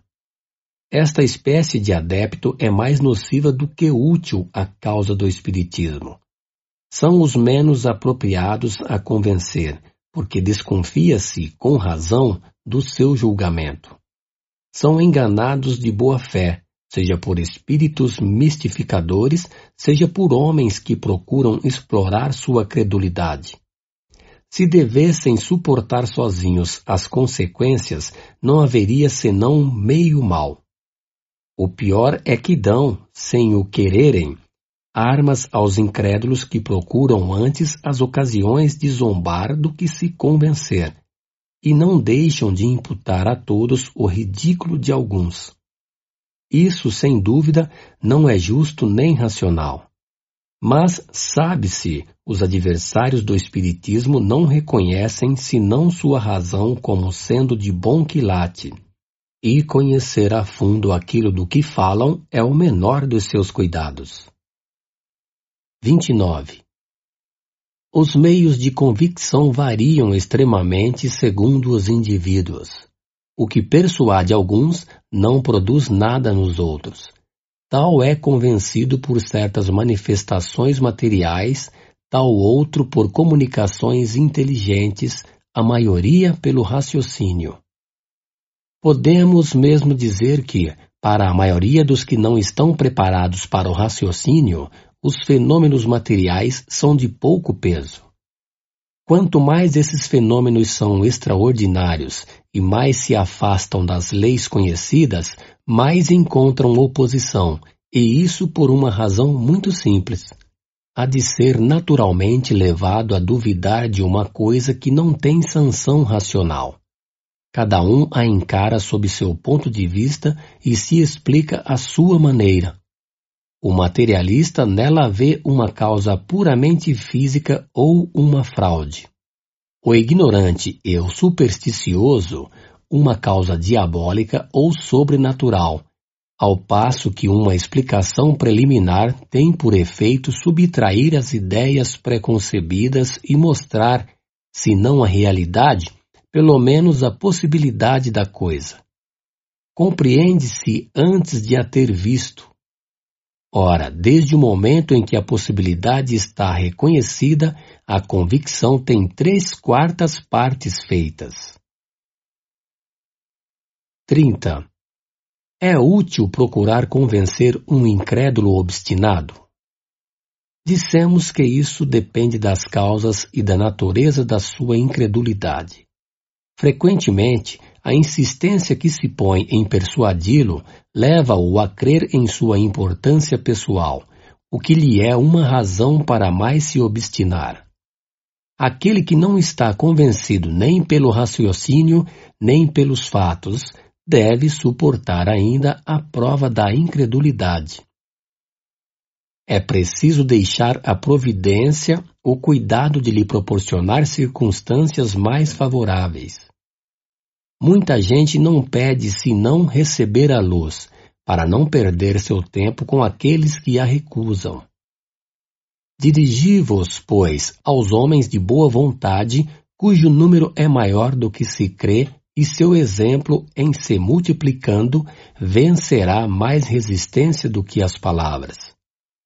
O verdadeiro espírita não deixará jamais o bem por fazer, corações aflitos a aliviar, consolações a dar, desesperos a acalmar, reformas morais a operar. Aí está sua missão.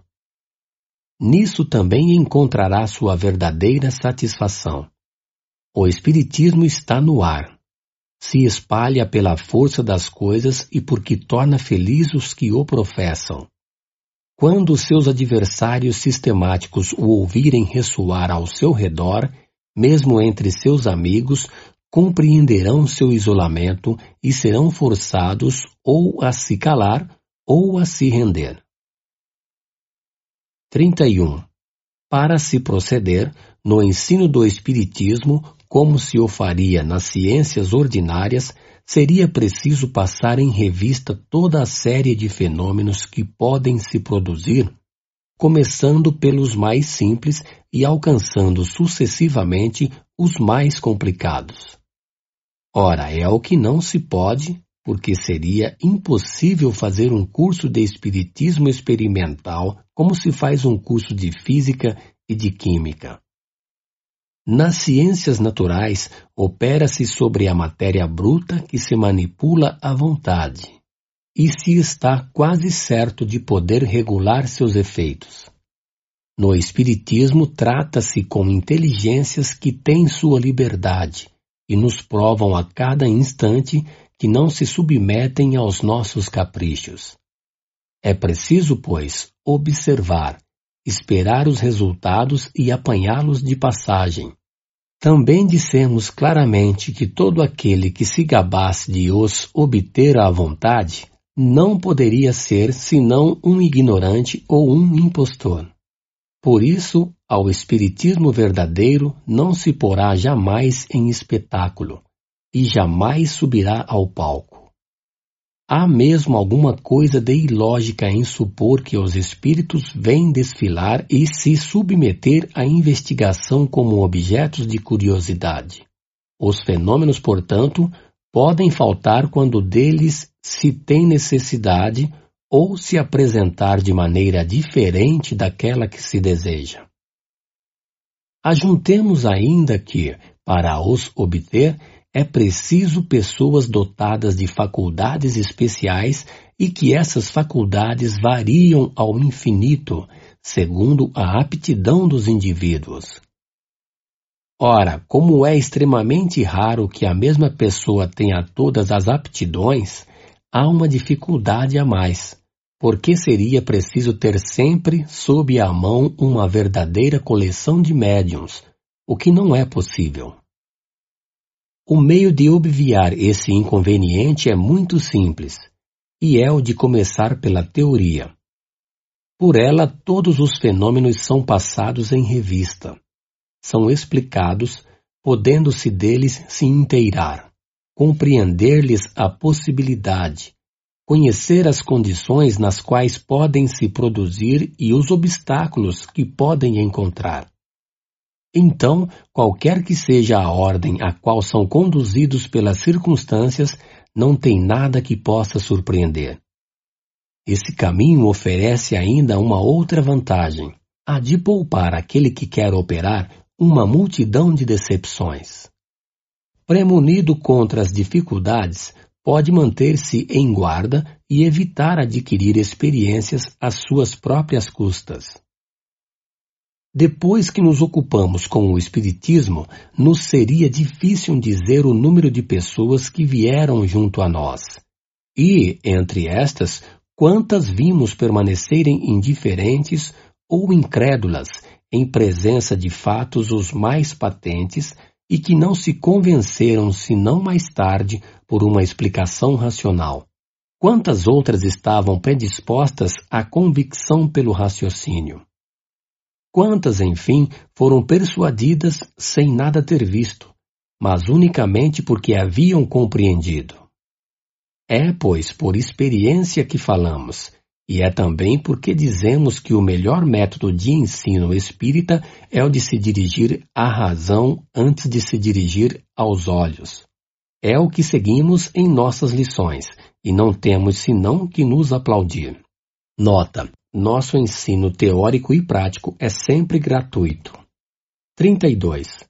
O estudo preliminar da teoria tem uma outra vantagem, qual seja a de mostrar imediatamente a grandeza do objetivo e a importância desta ciência. Aquele que se inicia por ver uma mesa girar ou bater está mais inclinado à zombaria porque dificilmente imagina que de uma mesa possa sair uma doutrina regeneradora da humanidade. Nós sempre mencionamos que aqueles que creem antes de ter visto, porque leram e compreenderam, longe de seres superficiais, são, ao contrário, os que refletem mais. Apegando-se mais ao fundo do que à forma, para eles, a parte filosófica é a principal. Os fenômenos propriamente ditos são acessórios. E dizem a si mesmos que se os fenômenos não existissem, estaria pelo menos uma filosofia, a única que resolve problemas insolúveis até hoje. A única que dá ao passado do homem e ao seu futuro a teoria mais racional. Ora, eles preferem uma doutrina que explica a que nada explica ou que explica mal. Todo aquele que reflete compreende muito bem que se poderia fazer abstração das manifestações e que a doutrina não subsistiria menos por isso. As manifestações vêm corroborá-la, confirmá-la, mas não lhe são a base essencial. O observador sério não as repele, mas, ao contrário, espera as circunstâncias favoráveis que lhe permitirão testemunhá-las. A prova do que dissemos é que, antes de ter ouvido falar das manifestações, muitas pessoas tiveram intuição dessa doutrina, que não fez mais do que dar um corpo, um conjunto às suas ideias. 33. De resto, não seria exato dizer que aqueles que começam pela teoria deixam de ter motivos de observações práticas. Ao contrário, eles os têm e, aos seus olhos, devem ter um valor maior do que aqueles que se poderiam produzir diante deles, e que são os numerosos fatos de manifestações espontâneas de que falaremos nos capítulos seguintes. Há poucas pessoas que delas não tenham conhecimento, pelo menos por ouvir dizer. Muitos as tiveram pessoalmente e não lhes prestaram senão uma atenção medíocre. A teoria tem por efeito dar-lhes explicações e nós dizemos que esses fatos têm um grande peso quando se apoiam sobre testemunhos irrecusáveis, porque não se pode supor nem preparação nem conivência. Se os fenômenos provocados não existissem, os fenômenos espontâneos não os substituiriam menos, e o Espiritismo não teria por resultado senão dar-lhes uma solução racional, o que já seria muito. Por isso, a maioria daqueles que leem antes liga seus conhecimentos a esses fatos, que são para eles como uma confirmação da teoria. 34. Equivocar-se-ia estranhamente sobre nossa maneira de ver se se supusesse que aconselhamos negligenciar os fatos. Foi pelos fatos que chegamos à teoria. É verdade que necessitamos para isso de um trabalho assíduo de vários anos e milhares de observações. Mas, uma vez que os fatos nos serviram e nos servem todos os dias, seríamos inconsequentes conosco mesmo em contestar-lhes a importância sobretudo quando fazemos um livro destinado a fazer conhecê-los. Dizemos apenas que, sem o raciocínio, não bastam para determinar a convicção, que uma explicação preliminar, afastando as prevenções e mostrando que não contrariam a razão, dispõe a aceitá-los. Isso é tão verdadeiro que, sobre dez pessoas completamente iniciantes que assistissem a uma sessão de experimentação, fosse ela a mais satisfatória no ponto de vista dos adeptos, haveria nove que sairiam sem estarem convencidas e algumas mais incrédulas do que antes, porque as experiências não responderam às suas expectativas ocorreria de outra forma com aqueles que pudessem compreendê-las por um conhecimento teórico antecipado. Para elas é um meio de controle, mas nada as surpreende, mesmo o insucesso, porque sabem em que condições os fatos se produzem e que não se pode pedir-lhes o que não podem dar. A inteligência prévia dos fatos as coloca, pois, em condições de não só compreenderem todas as anomalias, mas também de perceberem uma multidão de detalhes, de nuances frequentemente muito delicadas, que são para elas meio de convicção e que escapam ao observador ignorante. Tais são os motivos que nos levam a não admitir, em nossas sessões experimentais, senão as pessoas que possuam noções preparatórias suficientes para compreender o que nelas se faz, persuadidos de que as outras ali perderiam seu tempo e nos fariam perder o nosso. 35. Aqueles que quiserem adquirir esses conhecimentos preliminares pela leitura de nossas obras, eis a ordem que lhes aconselharíamos. Primeiro, o que é o Espiritismo? Esta brochura, de apenas uma centena de páginas, é uma exposição sumária dos princípios da doutrina espírita, um esboço geral que permite abarcar o conjunto sob um quadro restrito. Em poucas palavras, vê-se o objetivo e pode-se julgar sua importância. Por outro lado, Nele se encontra a resposta às principais questões ou objeções que estão naturalmente dispostas a fazerem as pessoas novatas. Esta primeira leitura, que não requer senão um pouco de tempo, é uma introdução que facilita um estudo mais aprofundado. Segundo, o Livro dos Espíritos.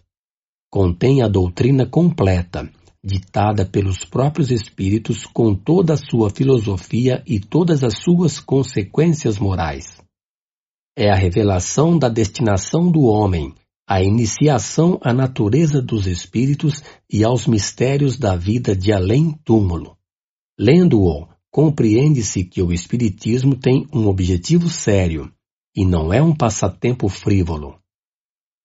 Terceiro, o Livro dos Médiuns destina-se a guiar, na prática das manifestações, pelo conhecimento dos meios mais próprios para comunicar-se com os espíritos.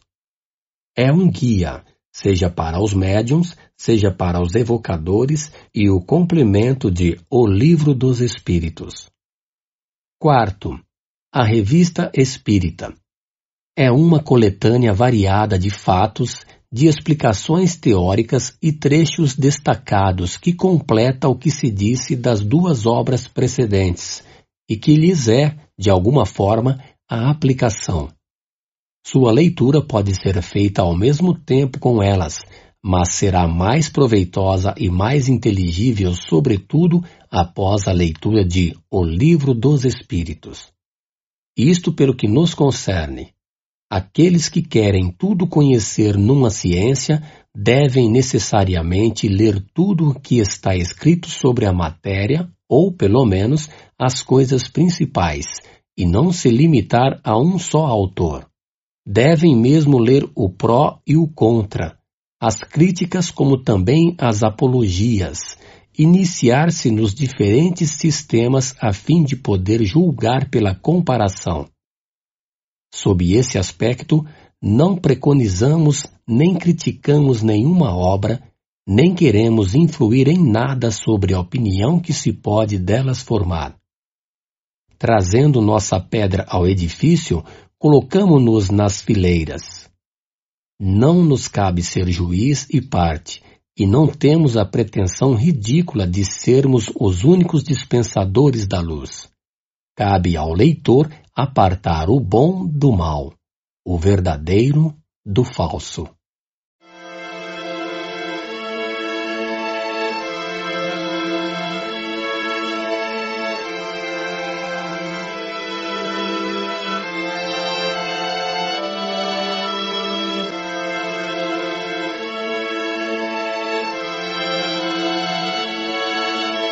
Capítulo 4 Sistemas 36 Quando os estranhos fenômenos do Espiritismo começaram a se produzir, ou por melhor dizer, se renovaram nestes últimos tempos, o primeiro sentimento que despertaram foi o da dúvida sobre a sua própria realidade, e ainda mais sobre a sua causa. Logo que foram averiguados por testemunhos irrecusáveis e pelas experiências que cada um pôde fazer, sucedeu que cada um os interpretou à sua maneira, segundo suas ideias pessoais, suas crenças ou suas prevenções. Daí vários sistemas que uma observação mais atenta viria reduzir ao seu justo valor. Os adversários do Espiritismo acreditaram encontrar um argumento nessa divergência de opiniões, dizendo que os próprios espíritas não estavam de acordo entre si. Era uma razão bem pobre, se se reflete que os passos de toda ciência nascente são necessariamente incertos até que o tempo haja permitido colecionar e coordenar os fatos que podem fundamentar a opinião. À medida que os fatos se completam e são melhor observados, as ideias prematuras se apagam e a unidade se estabelece, pelo menos sobre os pontos fundamentais, se não em todos os detalhes. Foi o que ocorreu com o Espiritismo. Não podia escapar à lei comum e devia mesmo, por sua natureza, se prestar mais do que toda outra coisa a diversidade de interpretações. Pode-se mesmo dizer que, a esse respeito, foi mais rápido do que outras ciências mais antigas, a medicina, por exemplo, que divide ainda os maiores sábios. 37. Na ordem metódica, para seguir a marcha progressiva das ideias, convém colocar na frente aqueles que se podem chamar sistemas de negação, quer dizer, os dos adversários do Espiritismo. Refutamos suas objeções na introdução e na conclusão de O Livro dos Espíritos, assim como na pequena obra intitulada O que é o Espiritismo? Seria supérfluo voltar a fazê-lo aqui limitar-nos-emos a lembrar em duas palavras os motivos sobre os quais se fundam. Os fenômenos espíritas são de duas espécies: os efeitos físicos e os efeitos inteligentes. Não admitindo a existência dos espíritos, pela razão que não admitem nada fora da matéria, concebe-se que neguem os efeitos inteligentes Quanto aos efeitos físicos, eles os comentam sob seu ponto de vista, e seus argumentos podem se resumir nos quatro sistemas seguintes. 38. Sistema do charlatanismo. Entre os antagonistas, muitos atribuem esses efeitos à fraude, pela razão de que alguns puderam ser imitados. Essa suposição transformaria todos os espíritas em ingênuos e todos os médiums em fazedores de ingênuos, sem considerar a posição, o caráter, o saber e a honorabilidade das pessoas. Se merecesse uma resposta, diríamos que certos fenômenos da física são também imitados pelos prestidigitadores e que isso nada prova contra a verdadeira ciência. Demais disso, há pessoas cujo caráter afasta toda suspeita de fraude e é preciso desconhecer as regras de civilidade e de urbanidade para ousar dizer-lhes na face que são cúmplices de charlatanismo.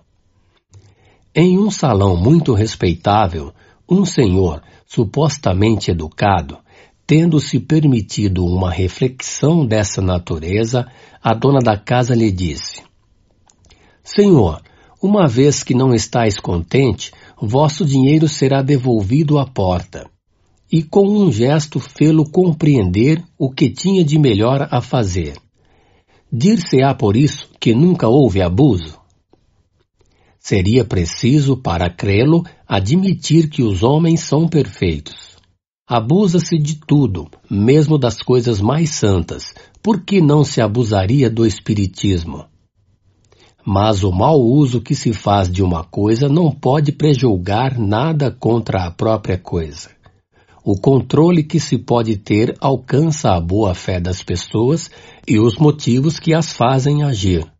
Onde não há especulação, o charlatanismo nada tem a fazer. 39. Sistema da loucura.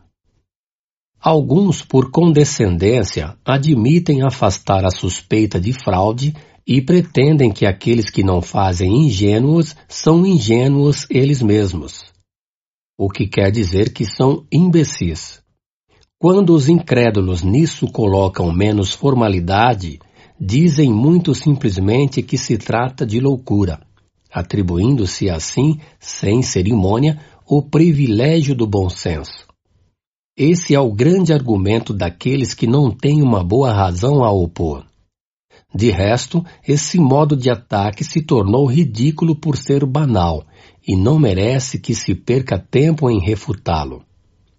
Os espíritas, aliás, pouco se importam com isso. Tomam bravamente seu partido e se consolam pensando que têm por companheiros de infortúnio muitas pessoas, cujo mérito não poderia ser contestado. É preciso, com efeito, convir que essa loucura, se loucura há, tem um caráter bem singular, que é o de atingir de preferência a classe esclarecida, entre a qual o Espiritismo conta, até o presente, a imensa maioria dos seus adeptos. Se entre eles encontram-se algumas excentricidades, não provam mais contra a doutrina do que os loucos religiosos não provam contra a religião, os melomaníacos contra a música, os maníacos matemáticos contra as matemáticas. Todas as ideias encontraram fanáticos exagerados, e seria preciso ser dotado de um juízo bem obtuso para confundir a exageração de uma coisa com a própria coisa. Remetemos para mais amplas explicações a respeito a nossa brochura. O que é o Espiritismo? E o Livro dos Espíritos. Introdução. 40. Sistema da alucinação. Uma outra opinião menos ofensiva, na qual há uma pequena coloração científica, consiste em colocar os fenômenos à conta de ilusão dos sentidos.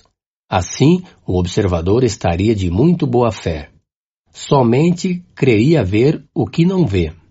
Quando vê uma mesa se elevar e se manter no espaço sem ponto de apoio, a mesa não teria se mexido do lugar. Ele a vê no ar por uma espécie de miragem ou um efeito de refração, como o que faz ver um astro ou um objeto na água fora da sua posição real. Isto seria possível a rigor, mas aqueles que tiveram testemunho desse fenômeno puderam constatar o isolamento passando sob a mesa suspensa, o que parece difícil se ela não estiver desprendida do solo. Por outro lado, ocorreu muitas vezes que a mesa se quebrou em caindo. Dir-se-á também que nisso não há senão um efeito de ótica, uma causa fisiológica bem conhecida, sem dúvida, faz crer-se ver girar uma coisa que não se move, ou crer-se girar a si mesmo quando está imóvel. Mas quando várias pessoas, ao redor de uma mesa, são arrastadas por um movimento tão rápido que têm dificuldade em segui-la, e algumas por vezes lançadas por terra, dir-se-á que todas estão tomadas de vertigem como o bêbado que crê ver passar sua casa diante de si. 41. Sistema do músculo estalante. Se assim é para a visão, não poderia ser de outra forma quanto à audição e, quando as pancadas são ouvidas por toda uma assembleia, não se pode razoavelmente atribuí-las a uma ilusão. Descartamos, evidentemente, toda ideia de fraude e supomos que uma observação atenta constatou que elas não são devidas a nenhuma causa fortuita ou material. É verdade que um sábio médico deu-lhe uma explicação, segundo ele, perentória. Nota: Sr. Jobert de Lamballe. Para ser justo, é necessário dizer que esta descoberta é devida ao Sr. Schiff. O Sr. Jobert desenvolveu-lhe as consequências diante da Academia dos Médicos para dar o golpe de misericórdia nos espíritos batedores. Encontrar-se-ão todos os detalhes na Revista Espírita do mês de junho de 1859. A causa está, disse ele, nas contrações voluntárias ou involuntárias do tendão do músculo curto-perônio, a esse respeito, entra nos detalhes anatômicos, os mais completos, para demonstrar por qual mecanismo esse tendão pode produzir esses ruídos, imitar as pancadas do tambor e mesmo executar áreas ritmadas. Donde ele conclui que aqueles que creem ouvir pancadas em uma mesa são vítimas de uma mistificação ou de uma ilusão. O fato não é novo em si mesmo. Infelizmente, para o autor dessa pretensa descoberta, sua teoria não explica todos os casos. Dizemos, primeiro, que aqueles que gozam de singular faculdade de fazer estalar à vontade seu músculo curto perônio ou qualquer outro e de tocar áreas por esse meio são pessoas excepcionais enquanto que a de fazer bater as mesas é muito comum e aqueles que a possuem não desfrutam todos da primeira. Em segundo lugar, o sábio doutor esqueceu de explicar de que forma o estalido muscular de uma pessoa imóvel e isolada da mesa pode nela produzir vibrações sensíveis ao toque. Como esse ruído pode repercutir à vontade dos assistentes nas diferentes partes da mesa, nos outros móveis, nas paredes, no forro, etc. Como, enfim, a ação desse músculo pode se estender a uma mesa que não se toca e fazê-la mover. Essa explicação, de resto, se fosse uma, não infirmaria senão os fenômenos das pancadas, não podendo referir-se a todos os outros modos de comunicação. Concluímos que ele julgou sem ter visto, ou sem ter visto tudo, e bem visto. É sempre lamentável que homens de ciência se apressem em dar, sobre o que não conhecem, explicações que os fatos podem desmentir. Seu próprio saber deveria torná-los tanto mais circunspectos em seus julgamentos, quanto mais recuam para eles os limites do desconhecido. 42. Sistemas das causas físicas. Aqui saímos do sistema da negação absoluta. A realidade dos fenômenos estando averiguada, o primeiro pensamento que veio naturalmente ao espírito daqueles que os reconheceram foi o de atribuir os movimentos ao magnetismo, à eletricidade, ou à ação de um fluido qualquer, em uma palavra, a uma causa toda física e material. Essa opinião não teria nada de irracional e teria prevalecido se o fenômeno tivesse se limitado aos efeitos puramente mecânicos. Uma circunstância parecia mesmo corroborá-la. Era, em certos casos, o aumento da força em razão do número de pessoas. Cada uma delas, assim, poderia ser considerada como um dos elementos de uma pilha elétrica humana. O que caracteriza uma teoria verdadeira, já o dissemos, é poder explicar tudo. Mas que se um só fato vem contradizê-la, é porque é falsa, incompleta ou muito absoluta. Ora, foi o que não tardou a ocorrer aqui. Esses movimentos e esses golpes deram sinais inteligentes, obedecendo à vontade e respondendo ao pensamento. Deviam ter, pois, uma causa inteligente. Desde que o efeito cessou de ser puramente físico, a causa, por isso mesmo, deveria ter uma outra fonte. Também o sistema da ação exclusiva de um agente material foi abandonado e não se o encontra senão entre aqueles que julgam a priori e sem terem visto. O ponto capital, portanto, está em constatar a ação inteligente, na qual pode-se convencer quem quiser se dar ao trabalho de observar. 43. Sistema do reflexo. A ação inteligente, uma vez reconhecida, restava saber qual era a fonte dessa inteligência. Pensou-se que poderia ser a do médium ou dos assistentes, que se refletiam como a luz ou os raios sonoros. Isso era possível. Só a experiência poderia dizer a última palavra. Mas, primeiro, notemos que esse sistema já se afasta completamente da ideia puramente materialista. Para que a inteligência dos assistentes pudesse se reproduzir por via indireta, era necessário admitir no homem um princípio fora do organismo. Se o pensamento manifestado tivesse sido sempre o dos assistentes, a teoria da reflexão teria sido confirmada. Ora, o fenômeno mesmo reduzido a esta proporção não era do mais alto interesse? O pensamento, repercutindo em um corpo inerte e se traduzindo pelo movimento e pelo ruído, não era uma coisa bem notável? Não havia aí o que excitar a curiosidade dos sábios. Por que, pois, o desdenharam eles que se cansaram à procura de uma fibra nervosa? Só a experiência, dissemos, podia negar ou dar razão a essa teoria e a experiência a negou, porque demonstra a cada instante e por fatos os mais positivos que o pensamento manifestado pode ser não somente estranho ao dos assistentes, mas, frequentemente, lhe é inteiramente contrário. Que vem contraditar todas as ideias preconcebidas, frustrar todas as previsões. Com efeito, quando penso branco e me responde preto, me é difícil crer que a resposta vem de mim.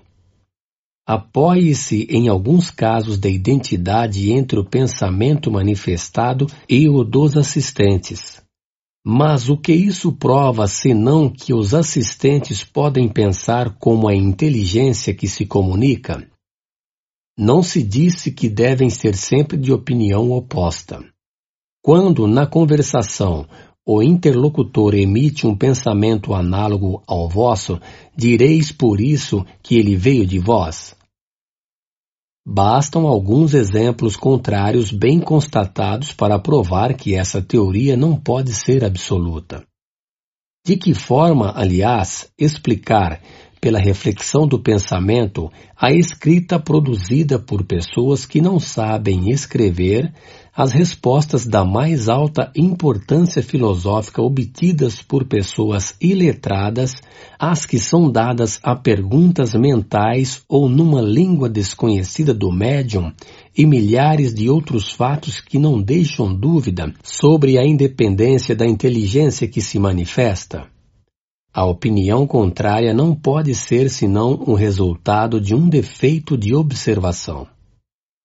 Se a presença de uma inteligência estranha está provada moralmente pela natureza das respostas, ou está materialmente pelo fato da escrita direta, quer dizer, escrita obtida espontaneamente, sem caneta nem lápis, sem contato, e não obstante todas as precauções tomadas para se garantir de todo subterfúgio. O caráter inteligente do fenômeno não poderia ser posto em dúvida. Portanto, há outra coisa além da ação fluídica.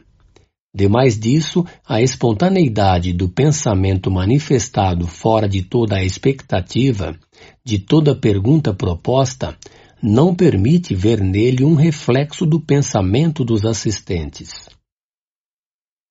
O sistema do reflexo é bastante descortês em certos casos.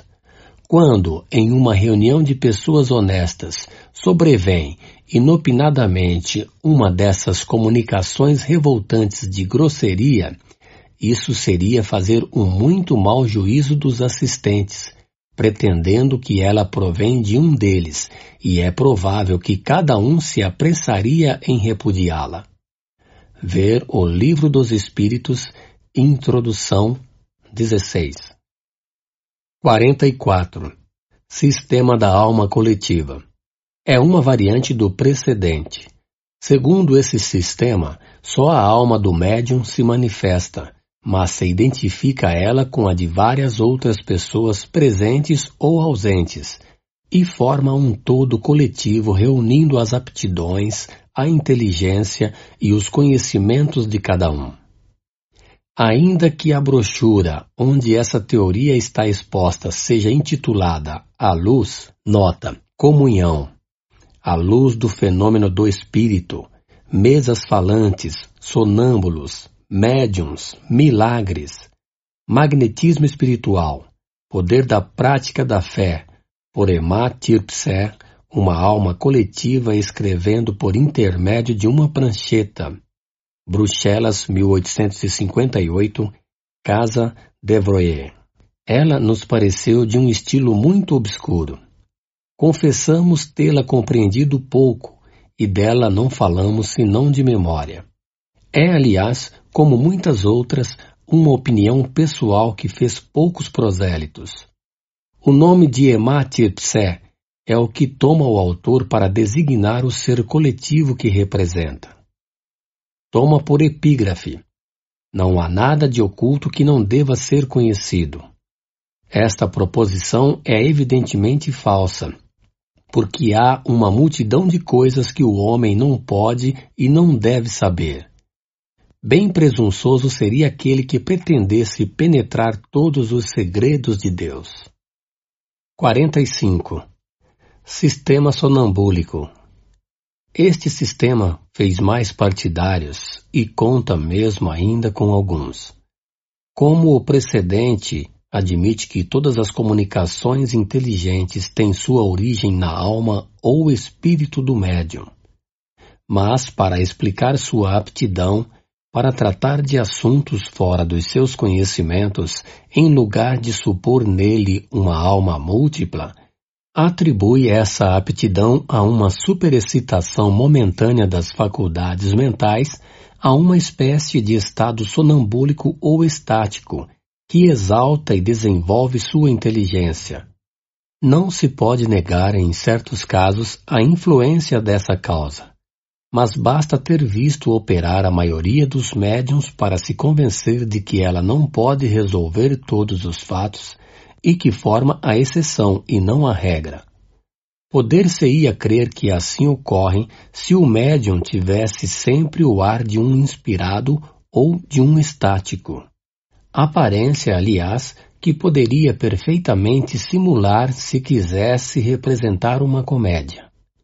Mas como crer na inspiração quando o médium escreve como uma máquina sem ter a menor consciência daquilo que obtém, sem a menor emoção, sem se ocupar do que faz olhando para outra parte, rindo e fazendo diferentes coisas?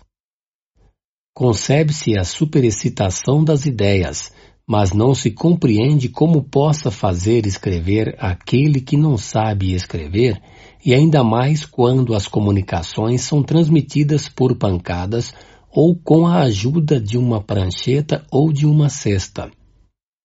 Veremos na continuação desta obra a parte que é preciso conceder à influência das ideias do médium. Mas os fatos nos quais a inteligência estranha se revela por sinais incontestáveis são tão numerosos e evidentes que não podem deixar dúvida a seu respeito. O erro da maioria dos sistemas nascidos na origem do Espiritismo foi ter tirado conclusões gerais de alguns fatos isolados. 46. Sistema pessimista, diabólico ou demoníaco Aqui entramos em outra ordem de ideias. Estando constatada a intervenção de uma inteligência estranha, tratava-se de saber qual era a natureza dessa inteligência. O meio mais simples era, sem dúvida, o de perguntar-lhes. Mas certas pessoas não encontravam nisso uma garantia suficiente e não quiseram ver em todas as manifestações senão uma obra diabólica. Segundo eles, só o diabo ou os demônios podiam se comunicar. Embora esse sistema encontre pouco eco hoje, não deixou de gozar por momentos de algum crédito pelo caráter daqueles que procuram fazê-lo prevalecer. Faremos notar, todavia, que os partidários do sistema demoníaco não devem ser colocados entre os adversários do Espiritismo, bem ao contrário que os seres que se comunicam sejam demônios ou anjos são sempre seres incorpóreos. Ora, admitir a manifestação dos demônios é sempre admitir a possibilidade de se comunicar com o mundo invisível, ou pelo menos com uma parte desse mundo. A crença na comunicação exclusiva dos demônios, por irracional que seja, podia não parecer impossível quando se consideravam os espíritos como seres criados fora da humanidade. Mas, desde que se sabe que os espíritos não são outra coisa que as almas daqueles que viveram, perdeu todo o seu prestígio e, pode-se dizer, toda a sua verossimilhança. Porque se seguiria que todas essas almas são demônios, fosse elas de um pai, de um filho, de um amigo, e que nós mesmos, morrendo, nos tornamos demônios, doutrina pouco lisonjeira e pouco consoladora para muita gente. Será bem difícil de persuadir a uma mãe de que o filho querido que ela perdeu e que vem lhe dar, depois de sua morte, provas de sua afeição e de sua identidade, seja um agente de Satanás.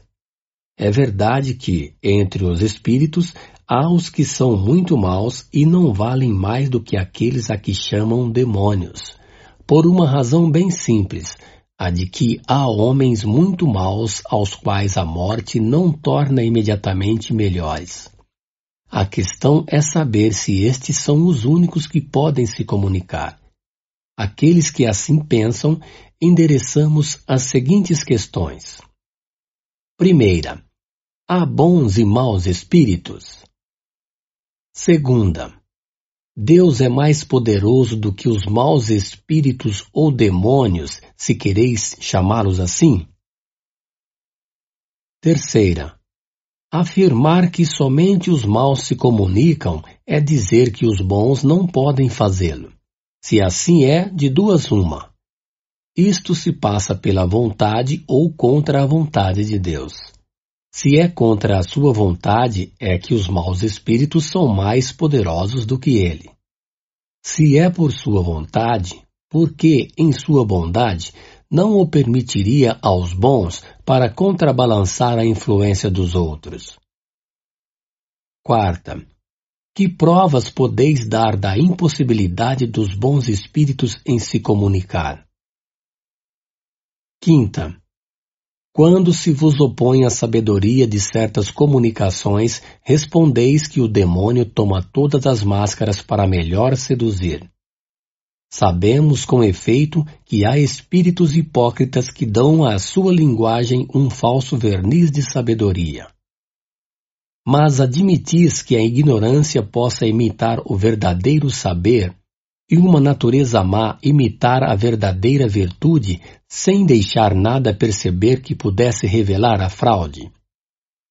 Sexta, se só o demônio se comunica, pois que é inimigo de Deus e dos homens, por que recomenda orar a Deus, se submeter à sua vontade, sofrer sem murmurar as tribulações da vida, não ambicionar nem as honras nem as riquezas, praticar a caridade e todas as máximas de Cristo, em uma palavra, fazer tudo o que é necessário para destruir seu império? Se é o demônio que dá tais conselhos, é preciso convir que, por astuto que seja, é bem inábil para prover armas contra si mesmo. Nota: esta questão foi tratada em O Livro dos Espíritos, número 128 e seguintes. Mas recomendamos a esse respeito, como sobre tudo o que toca à parte religiosa, a brochura intitulada Carta de um Católico sobre o Espiritismo por M. o Dr. Grant, antigo cônsul de França, assim como a que vamos publicar sob o título de Os Contraditores do Espiritismo, do ponto de vista da religião, da ciência e do materialismo. Sétima. Se os espíritos se comunicam é porque Deus o permite. Vendo as boas e as más comunicações, não é mais lógico pensar que Deus permite umas para nos experimentar e outras para nos aconselhar o bem? Oitava. Que pensaríeis de um pai que deixasse seu filho à mercê de exemplos e conselhos perniciosos, que o afastasse de si e que proibisse ver as pessoas que o pudessem desviá-lo do mal? O que um bom pai não faria, deve-se pensar que Deus, que é a bondade por excelência, fizesse menos do que faria um homem. Nona. A Igreja reconhece como autênticas certas manifestações da Virgem e outros santos nas aparições, visões, comunicações orais, etc. Esta crença não é contraditória com a doutrina da comunicação exclusiva dos demônios. Cremos que certas pessoas professaram essa doutrina de boa fé mas cremos também que outras o fizeram unicamente para evitarem de se ocupar com essas coisas por causa das más comunicações a que estão expostos a receber. Dizendo que só o diabo se manifesta, quiseram assustar mais ou menos como quando se diz a uma criança: Não toques nisto, porque isto queima. A intenção pode ser boa, mas o fim é errado porque a proibição só excita a curiosidade, e o medo do diabo retém a bem pouca gente. Se quer vê-lo, seja apenas para ver como é feito, e se fica muito admirado de não encontrá-lo tão negro como se havia acreditado. Não se poderia ver também um outro motivo nessa teoria exclusiva do diabo? Há pessoas que acham que todos os que não são de sua opinião estão errados. Ora, os que pretendem que todas as comunicações são obra do demônio não estariam movidas pelo medo de não se acharem os espíritos de acordo com eles em todos os pontos, mais ainda sobre os que tocam os interesses deste mundo mais do que do outro. Não podendo negar os fatos, quiseram apresentá-los de maneira apavorante. Mas esse meio não impediu o avanço mais do que os outros. Onde o medo do ridículo é impotente, é preciso resignar-se a deixar passar as coisas. Um muçulmano que ouvisse um espírito falar contra certas leis do Corão pensaria certamente que este era um mau espírito. O mesmo seria com um judeu no que concerne a certas práticas da lei de Moisés. Quanto aos católicos, ouvimos um deles afirmar que o espírito que se comunicava não podia ser senão o diabo, porque se havia permitido pensar de outro modo que ele sobre o poder temporal, ainda que não houvesse, de resto, pregado senão a caridade, a tolerância, o amor ao próximo e a abnegação das coisas deste mundo, máximas ensinadas pelo Cristo. Os espíritos, não sendo outros que as almas dos homens, e os homens não sendo perfeitos, disso resulta que há espíritos igualmente imperfeitos e cujo caráter se reflete nas suas comunicações. É um fato incontestável que os há, maus, astuciosos, profundamente hipócritas e contra os quais é preciso manter-se em guarda mas porque se encontram no mundo homens perversos, não é uma razão para se fugir de toda a sociedade.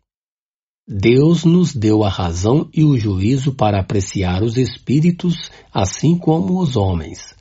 O melhor meio de se premunir contra os inconvenientes que pode apresentar a prática do espiritismo não é o de interditá-lo, mas o de fazê-lo compreender.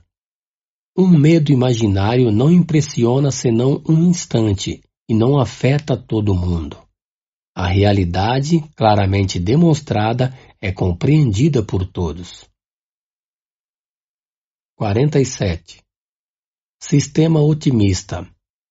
Ao lado daqueles que não veem nesses fenômenos senão a ação dos demônios, há outros que não viram senão a dos bons espíritos supuseram que a alma, estando separada da matéria, nenhum véu existia mais para ela, e ela deveria ter a soberana ciência e a soberana sabedoria. Sua confiança cega nessa superioridade absoluta dos seres do mundo invisível foi para muitos a fonte de muitas decepções. Aprenderam às suas custas a desconfiar de certos espíritos, assim como de certos homens. 48. Sistema uniespírita ou monoespírita. Uma variedade do sistema otimista consiste na crença de que um único espírito se comunica com os homens e que esse espírito é o Cristo, que é o protetor da terra. Quando se vê em comunicações da mais baixa trivialidade, de uma grosseria revoltante, impregnadas de malevolência e de maldade, seria profanação e impiedade supor que pudessem emanar do espírito do bem por excelência. Ainda se aqueles que o creem não tivessem jamais tido senão comunicações irreprocháveis, conceber-se-ia a sua ilusão. Mas a maioria concorda em as haver tido muito mais, o que explicam dizendo ser uma prova que o bom espírito lhes faz sofrer, ditando-lhes coisas absurdas. Deste modo, enquanto que uns atribuem todas as comunicações ao diabo, que pode dizer coisas boas para tentar, outros pensam que só Jesus se manifesta e pode dizer coisas más para provar. Entre essas duas opiniões tão inversas, quem julgará? O bom senso e a experiência.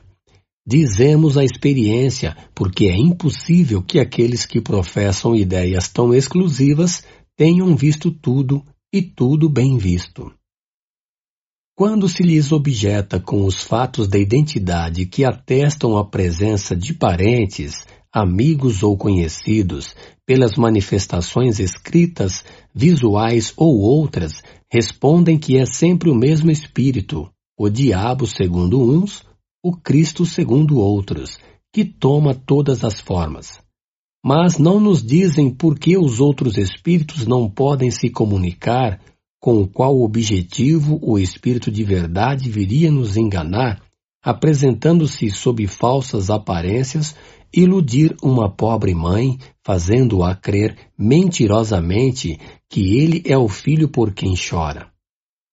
A razão se recusa a admitir que o Espírito Santo, entre todos, se rebaixe para executar uma semelhante comédia. De outra parte, negar a possibilidade de qualquer outra comunicação não é tirar do Espiritismo o que tem de mais doce, o consolo dos aflitos. Digamos muito simplesmente que um semelhante sistema é irracional e não pode suportar um exame sério. 49. Sistema multiespírita ou poliespírita. Todos os sistemas que passamos em revista, sem excetuar os que são no sentido negativo, repousam sobre algumas observações, mas incompletas ou mal interpretadas. Se uma casa é vermelha de um lado e branca do outro, aquele que não a tenha visto senão de um lado afirmará que é vermelha, um outro que é branca.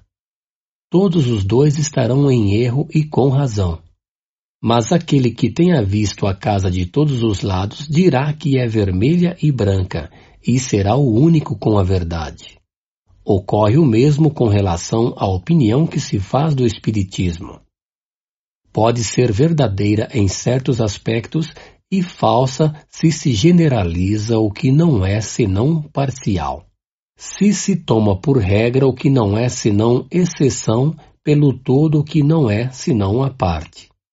Por isso dissemos que quem quer estudar seriamente esta ciência deve ver muito e por muito tempo.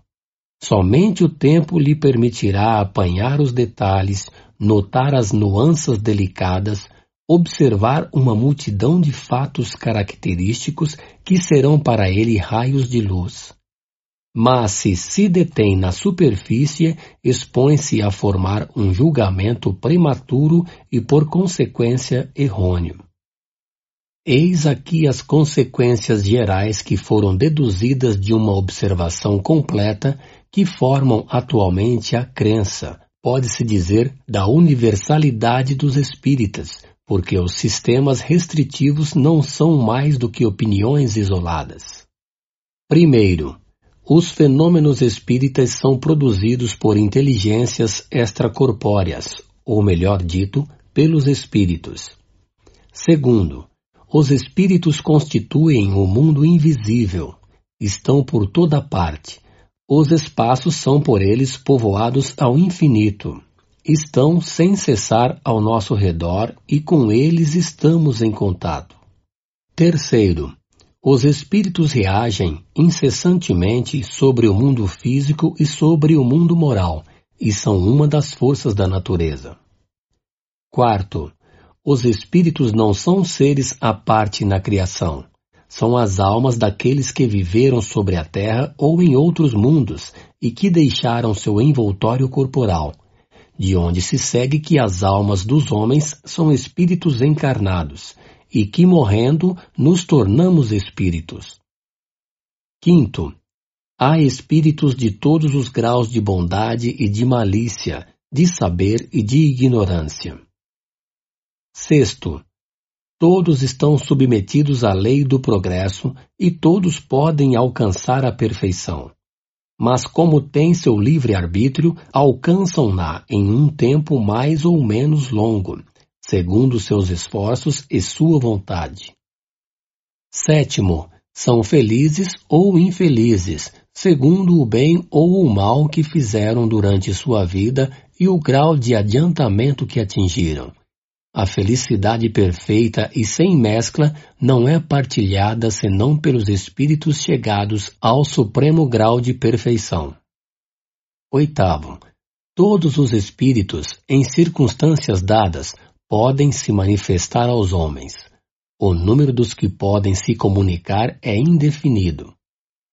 Nono, os espíritos se comunicam por intermédio de médiums, que lhes servem de instrumentos e de intérpretes.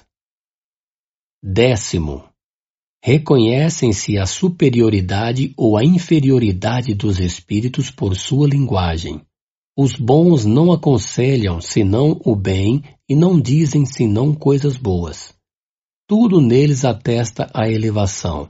Os maus enganam e todas as suas palavras carregam a marca da imperfeição e da ignorância.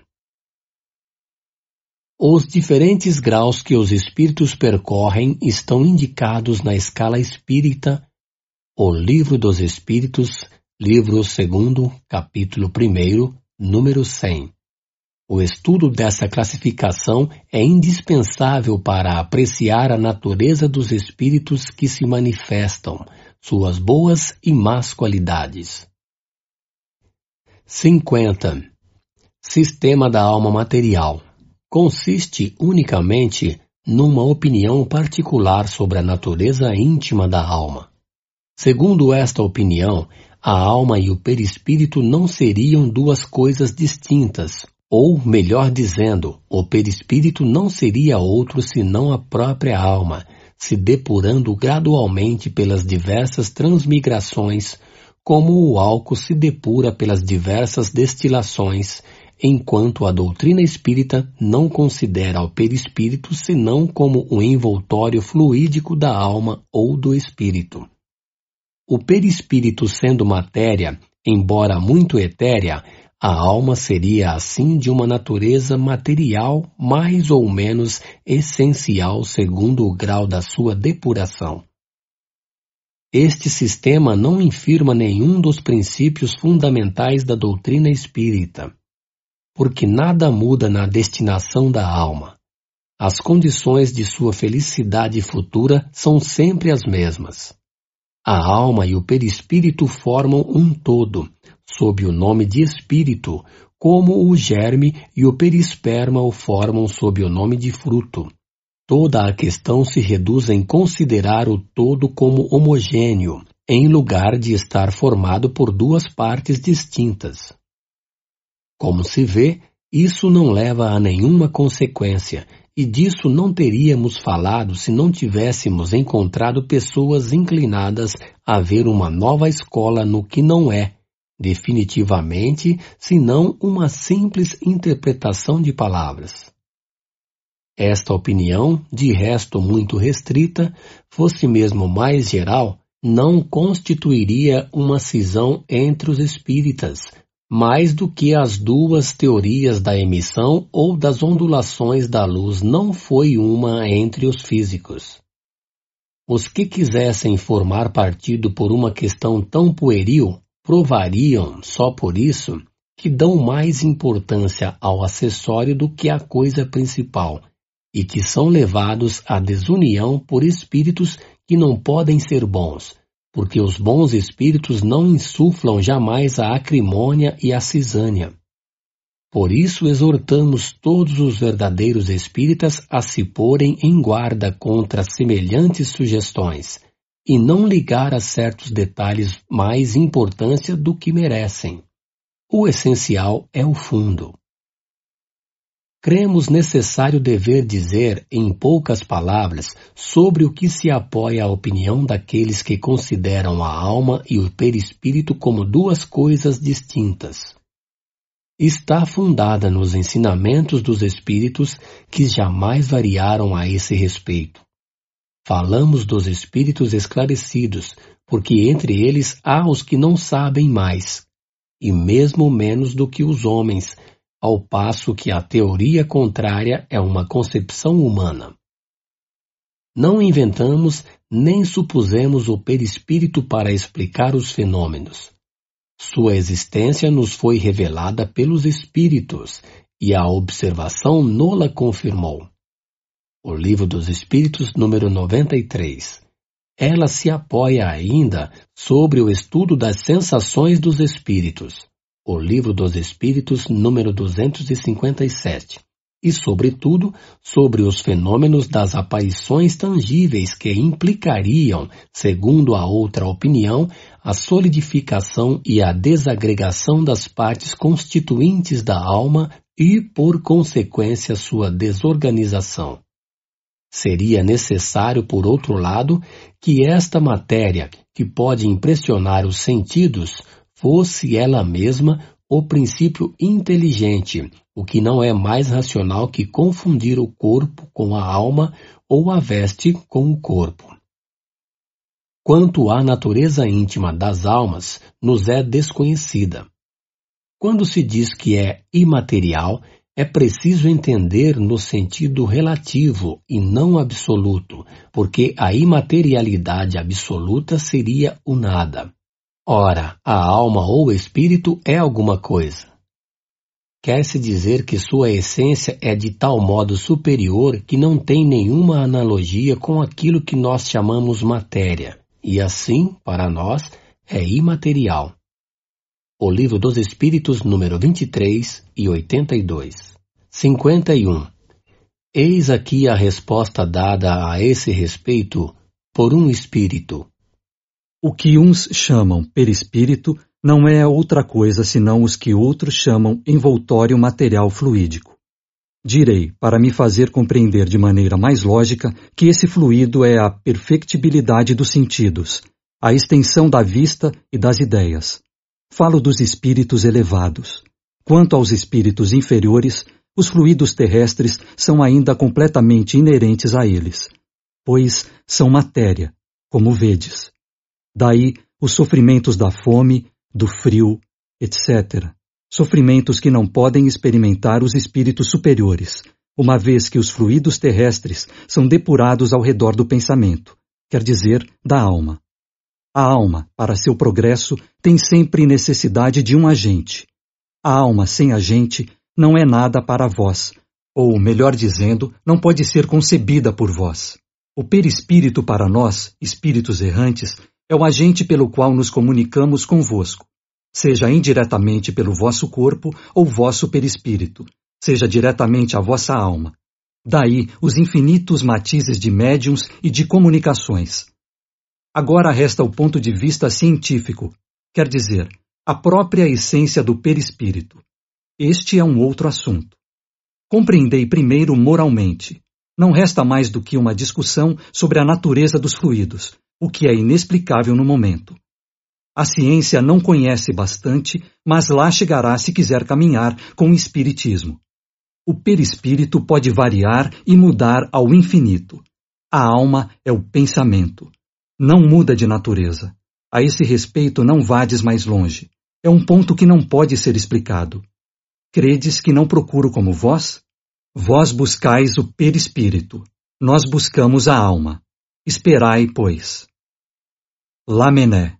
Assim, se os espíritos que se podem considerar como avançados não puderam ainda sondar a natureza da alma, como poderíamos fazê-lo nós mesmos? Vai, pois, perder seu tempo quem quiser perscrutar o princípio das coisas que, como está dito em O Livro dos Espíritos, números 17, 49, está nos segredos de Deus. Pretender explorar com a ajuda do Espiritismo, o que não é ainda da alçada da humanidade é desviar-se de seu verdadeiro objetivo. É fazer como a criança que quisera saber tanto como o velho. Que o homem utilize o Espiritismo para o seu adiantamento moral é o essencial.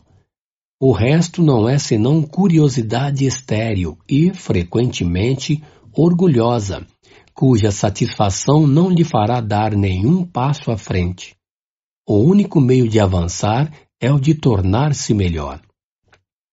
Os espíritos que editaram o livro que leva seu nome provaram sua sabedoria, limitando-se, no que concerne ao princípio das coisas, nos limites que Deus não permite atravessar deixando aos espíritos sistemáticos e presunçosos a responsabilidade das teorias antecipadas e errôneas, mais sedutoras que sólidas e que cairão um dia diante da razão, como tantas outras saídas dos cérebros humanos. Não disseram senão o que era necessário para fazer o homem compreender o futuro que o espera e, por isso mesmo, encorajá-lo ao bem. Ouvir. Continuação, segunda parte, capítulo 1.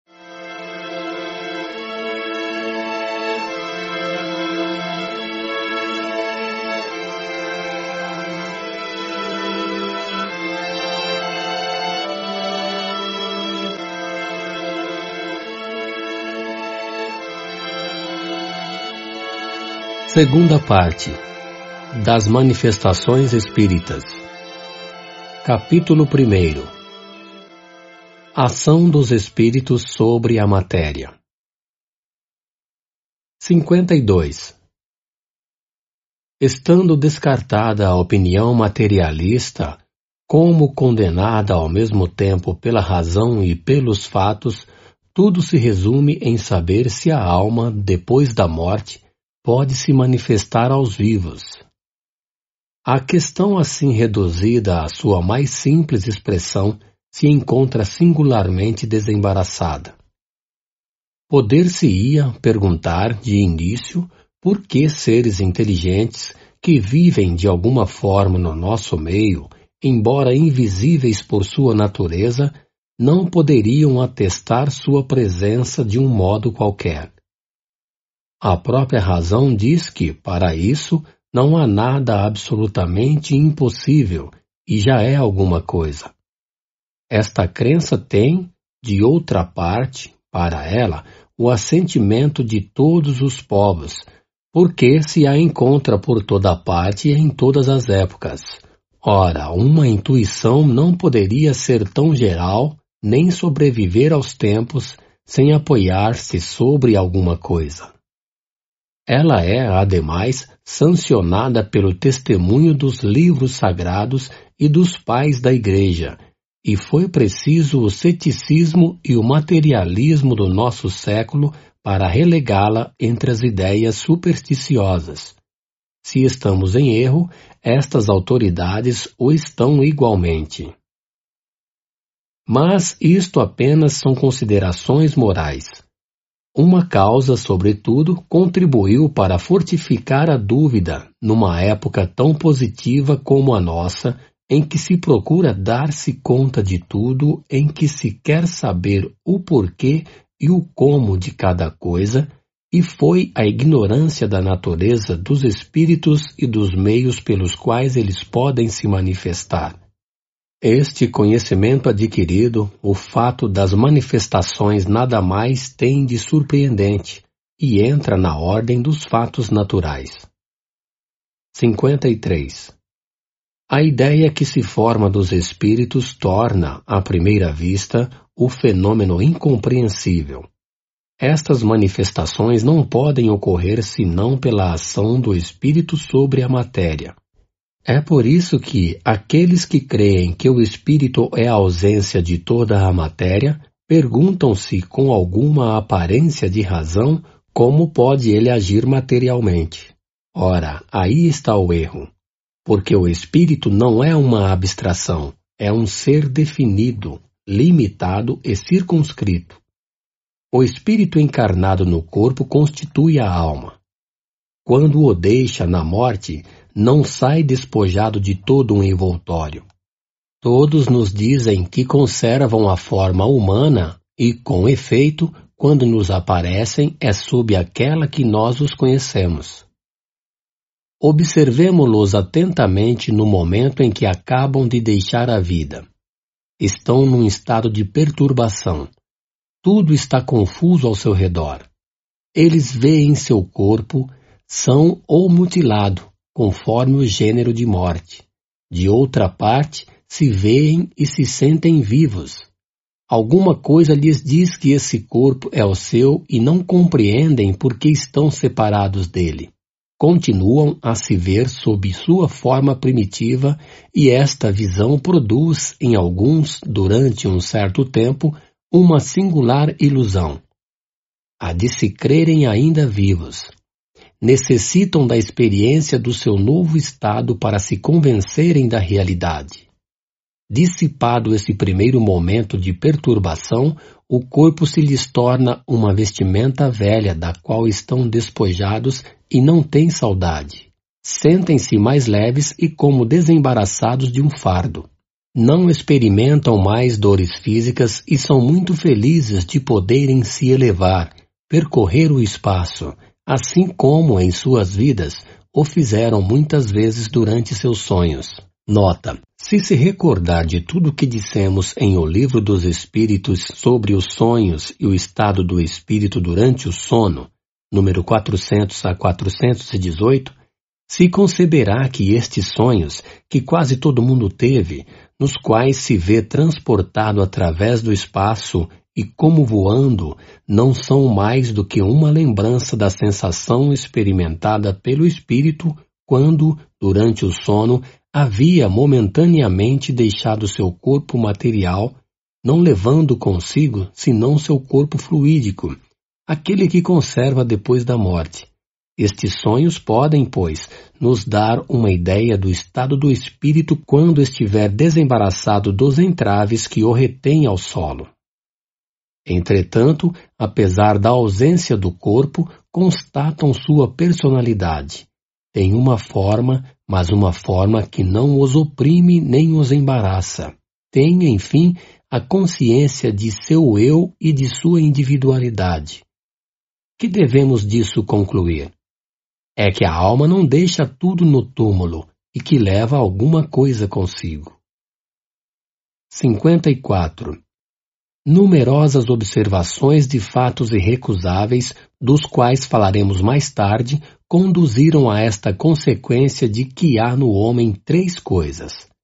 Primeira, alma ou espírito, princípio inteligente em que reside o senso moral. Segunda, o corpo, envoltório grosseiro, material, do qual está temporariamente revestido para o cumprimento de certos objetivos providenciais. Terceira, o perispírito, envoltório fluídico, semimaterial, servindo de laço entre a alma e o corpo. A morte é a destruição, ou melhor, a desagregação do envoltório grosseiro, daquele que a alma abandona. O outro se separa e segue a alma que se encontra, dessa maneira, sempre com um envoltório.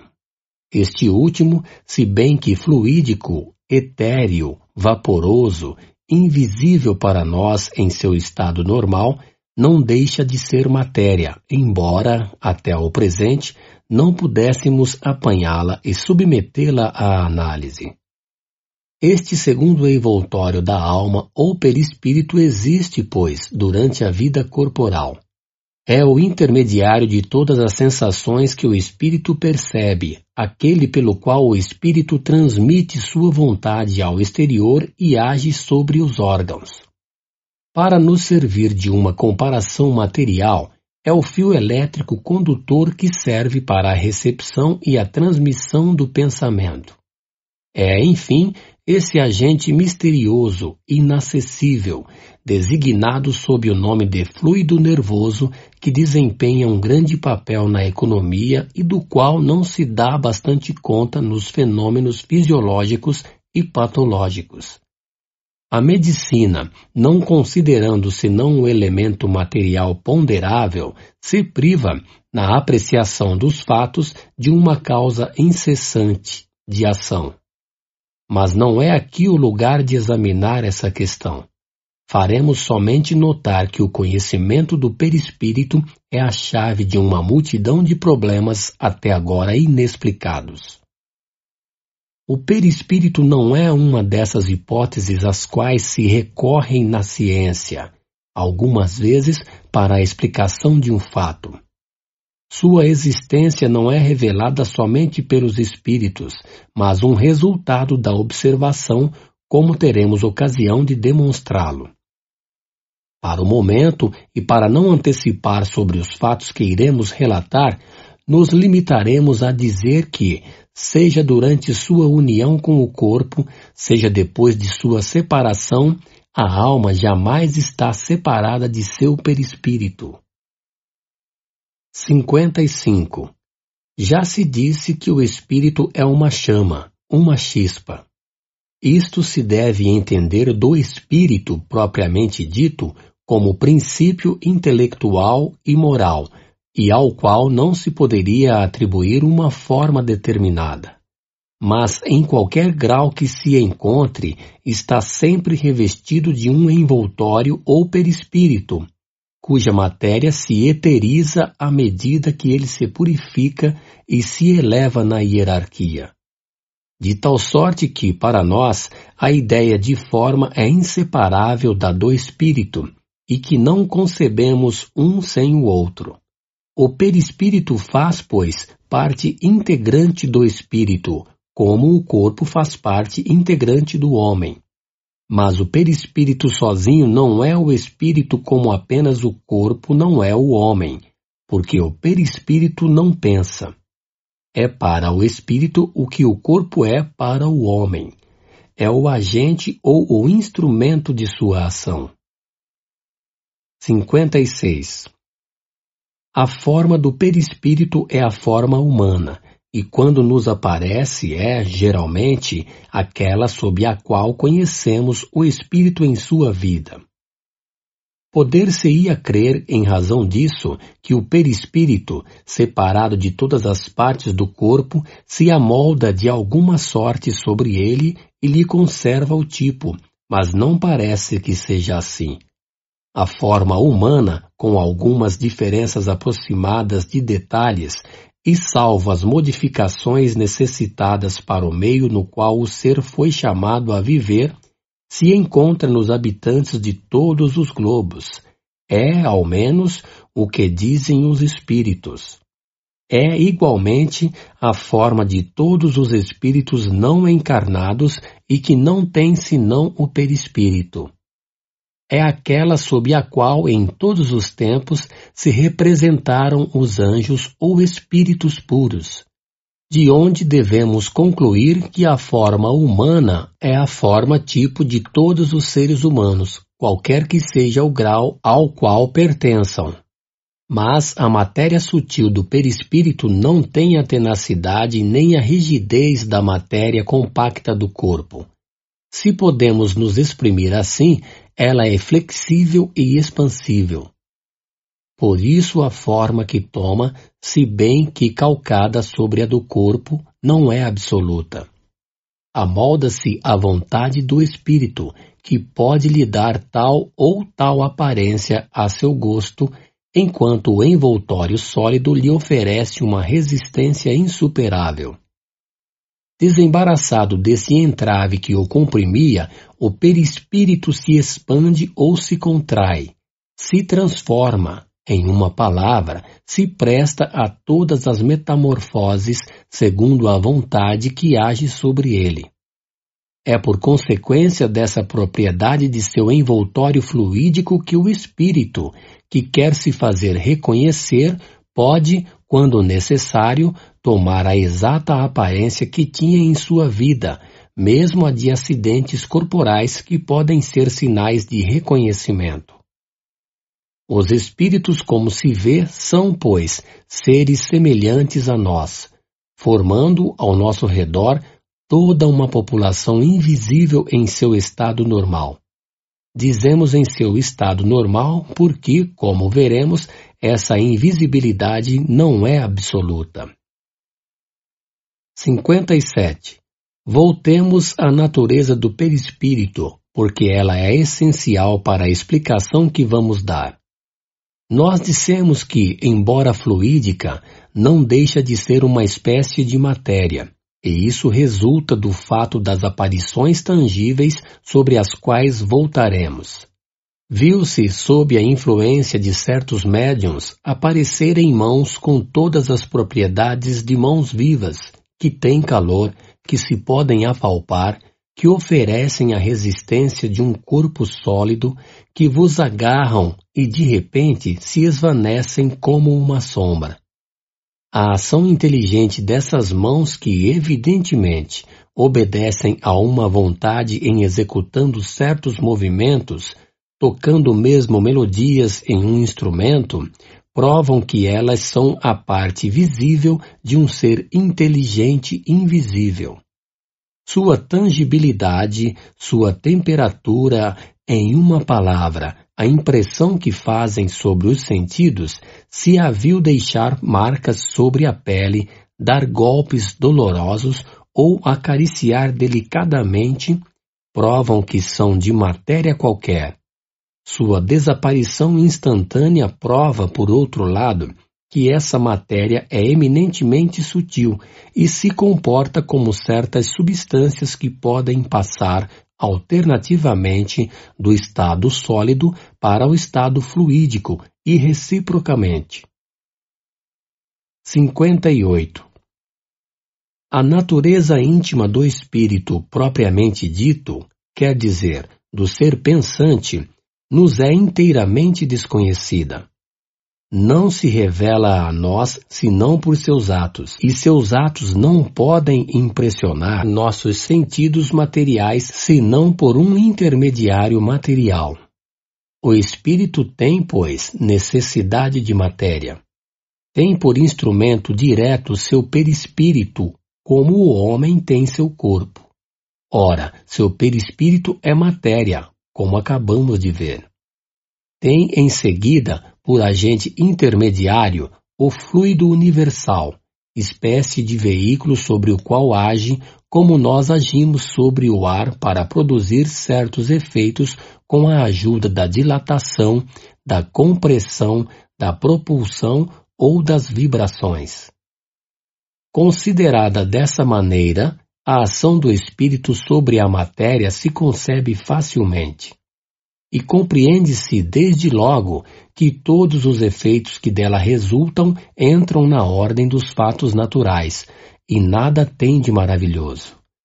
Não pareceram sobrenaturais senão porque não se lhes conhecia a causa. Conhecida a causa, o maravilhoso desaparece, e esta causa está toda inteira nas propriedades semimateriais do perispírito. É uma nova ordem de fatos que uma nova lei vem explicar e da qual não se admirará mais dentro de algum tempo, como não se admira hoje da correspondência à distância pela eletricidade em alguns minutos. 59. Talvez nos perguntem como o espírito, com a ajuda da matéria tão sutil, pode agir sobre corpos pesados e compactos, erguer mesas, etc. Seguramente não seria um homem de ciência quem poderia fazer semelhante objeção porque, sem falar das propriedades desconhecidas que pode ter esse novo agente, não temos sob nossos olhos exemplos análogos.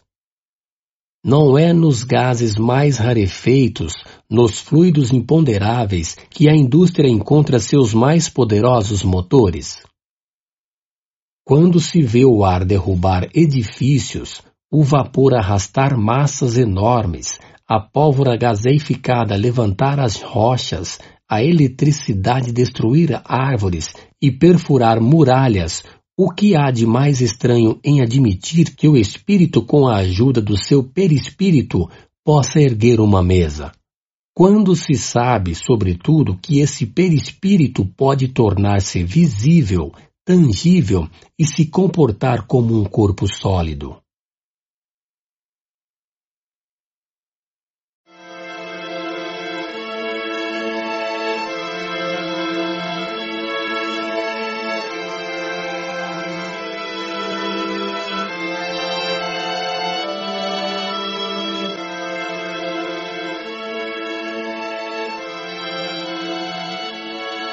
Capítulo 2 Manifestações físicas Mesas girantes 60. Dá-se o nome de manifestações físicas aquelas que se traduzem por efeitos sensíveis, tais como os ruídos, o movimento e o deslocamento de corpos sólidos. Alguns são espontâneos, quer dizer, independentes de toda vontade. Os outros podem ser provocados. Não falaremos primeiro senão destes últimos. O efeito mais simples e um dos primeiros que foram observados consiste no movimento circular dado a uma mesa. Este efeito se produz igualmente sobre todos os outros objetos. Mas a mesa, sendo sobre a qual mais se exercitou, porque era a mais cômoda, o nome de mesas girantes prevaleceu para a designação desse tipo de fenômeno. Quando dizemos que esse efeito foi um dos primeiros a serem observados, queremos nos referir a estes últimos tempos, porque é bem certo que todos os gêneros de manifestações foram conhecidos desde os tempos mais recuados, e não pode ser de outra maneira. Uma vez que são efeitos naturais, devem ter se produzido em todas as épocas. Tertuliano fala em termos explícitos de mesas girantes e falantes. Esse fenômeno, durante algum tempo, alimentou a curiosidade dos salões. Depois foi abandonado para passar a outras distrações, porque não era senão um objeto de distração. Duas causas contribuíram para o abandono das mesas girantes.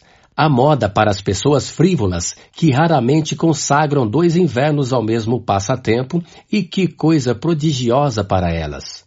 Dispensaram três ou quatro a este. Para as pessoas graves e observadoras, daí saiu alguma coisa de sério que prevaleceu. Se negligenciaram as mesas girantes, foi para se ocuparem das consequências muito mais importantes em seus resultados.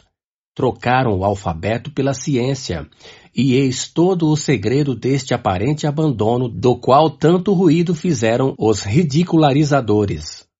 Como quer que seja, as mesas girantes não deixam de ser o ponto de partida da doutrina espírita. E a esse título nós lhes devemos algum desenvolvimento, tanto mais que, apresentando os fenômenos em sua maior simplicidade, o estudo das causas será mais fácil, e a teoria, uma vez estabelecida, nos dará a chave dos efeitos mais complicados. 61. Para a produção do fenômeno, é necessária a intervenção de uma ou várias pessoas dotadas de aptidão especial e que se designam sob o nome de médiums. O número dos cooperadores é indiferente, a não ser que, na quantidade, pode-se encontrar alguns médiums desconhecidos. Quanto àqueles cuja mediunidade é nula, sua presença é sem nenhum resultado, e mesmo mais nociva que útil, pela disposição de espírito que frequentemente carregam. Os médiums gozam, sob esse aspecto, de uma força mais ou menos grande e produzem, em consequência, efeitos mais ou menos pronunciados. Frequentemente, uma pessoa médium poderosa produzirá ela sozinha mais do que vinte outras reunidas. Lhe bastará pousar a mão sobre a mesa para que no instante se mova, se eleve, tombe, dê saltos ou gire com violência. 62. Não há nenhum indício da faculdade mediúnica. Só a experiência pode fazê-la conhecer. Quando, em uma reunião, se quer ensaiar, é preciso muito simplesmente sentar-se ao redor de uma mesa, pousar as mãos estendidas em cima, sem pressão nem contenção muscular. No princípio, como se ignorasse a causa do fenômeno, se havia indicado várias precauções, depois reconhecidas como absolutamente inúteis. Tal é, por exemplo, a alternância dos sexos. Tal é, ainda, o contato dos dedos mínimos das diferentes pessoas, de maneira a formar uma cadeia não interrompida. Esta última precaução havia parecido necessária quando se acreditava na ação de uma espécie de corrente elétrica. Depois, a experiência demonstrou sua inutilidade. A única prescrição rigorosamente obrigatória é o recolhimento, um silêncio absoluto e, sobretudo, a paciência se o efeito se faz esperar. Pode ocorrer que ele se produza em alguns minutos, como pode tardar meia hora ou uma hora. Isso depende da força medianímica dos coparticipantes. 63. Dizemos ainda que a forma da mesa, a substância da qual foi feita, a presença de metais, da seda nas vestes dos assistentes, o dia, as horas, a obscuridade ou a luz, etc., são tão indiferentes como a chuva ou o bom tempo. Só o volume da mesa tem alguma importância, mas somente no caso de que a força medianímica seja insuficiente para vencer a resistência. Em caso contrário, uma única pessoa, Uma criança mesmo pode fazer erguer uma mesa de 100 quilos, enquanto que, em condições menos favoráveis, 12 pessoas não fariam mover a menor mesinha. Estando as coisas nesse estado, quando o efeito começa a se manifestar, ouve-se, geralmente, um pequeno estalido na mesa. Sente-se como um frêmito que é o prelúdio do movimento. Parece fazer esforços para desprender-se, depois o movimento de rotação se pronuncia. Se acelera ao ponto de adquirir uma rapidez tal que os assistentes experimentam sérias dificuldades para segui-la. Uma vez estabelecido o movimento, pode-se mesmo afastar-se da mesa, que continua a se mover, em diversos sentidos, sem contato. Em outras circunstâncias, a mesa se levanta e se endireita, tanto sobre um só pé, tanto sobre outro. Depois retoma docemente sua posição natural. Outras vezes ela se balança, imitando o movimento transversal ou longitudinal de um barco. De outras vezes, enfim, mas para isso é preciso uma força medianímica considerável, se destaca inteiramente do solo e se mantém em equilíbrio no espaço, sem ponto de apoio, erguendo-se mesmo, por vezes, até o teto, de modo que se possa passar-lhe por debaixo. Depois desce lentamente, balançando como o faria uma folha de papel, ou cai violentamente e se quebra, o que prova, de maneira patente, que não se é joguete de uma ilusão de ótica. 64.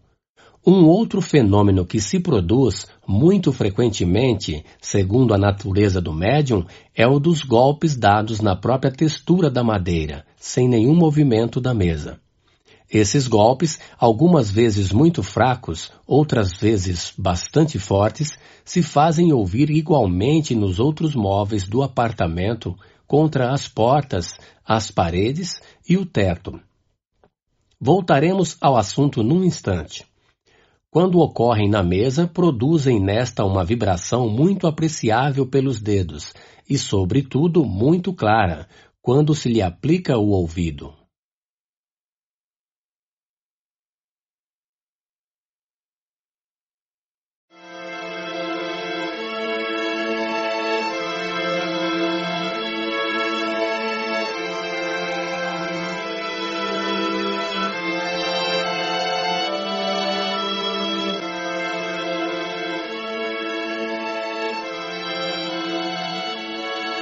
Capítulo 3 Manifestações inteligentes.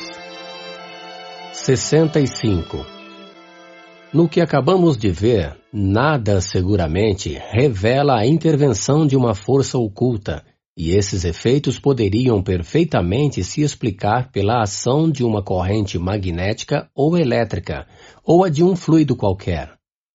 Tal foi, com efeito, a primeira solução dada a esses fenômenos e que podia, com razão, passar por muita lógica. Haveria, sem dúvida, prevalecido se outros fatos não tivessem vindo demonstrar-lhe a insuficiência. Esses fatos são as provas de inteligência que deram. Ora, como todo efeito inteligente deve ter uma causa inteligente, Resta evidente que lhe admitindo, mesmo que a eletricidade ou outro fluido tenha nele um papel, a ele se mistura uma outra causa. Qual seria? Qual seria essa inteligência? Foi o que a continuação das observações fez conhecer. 66.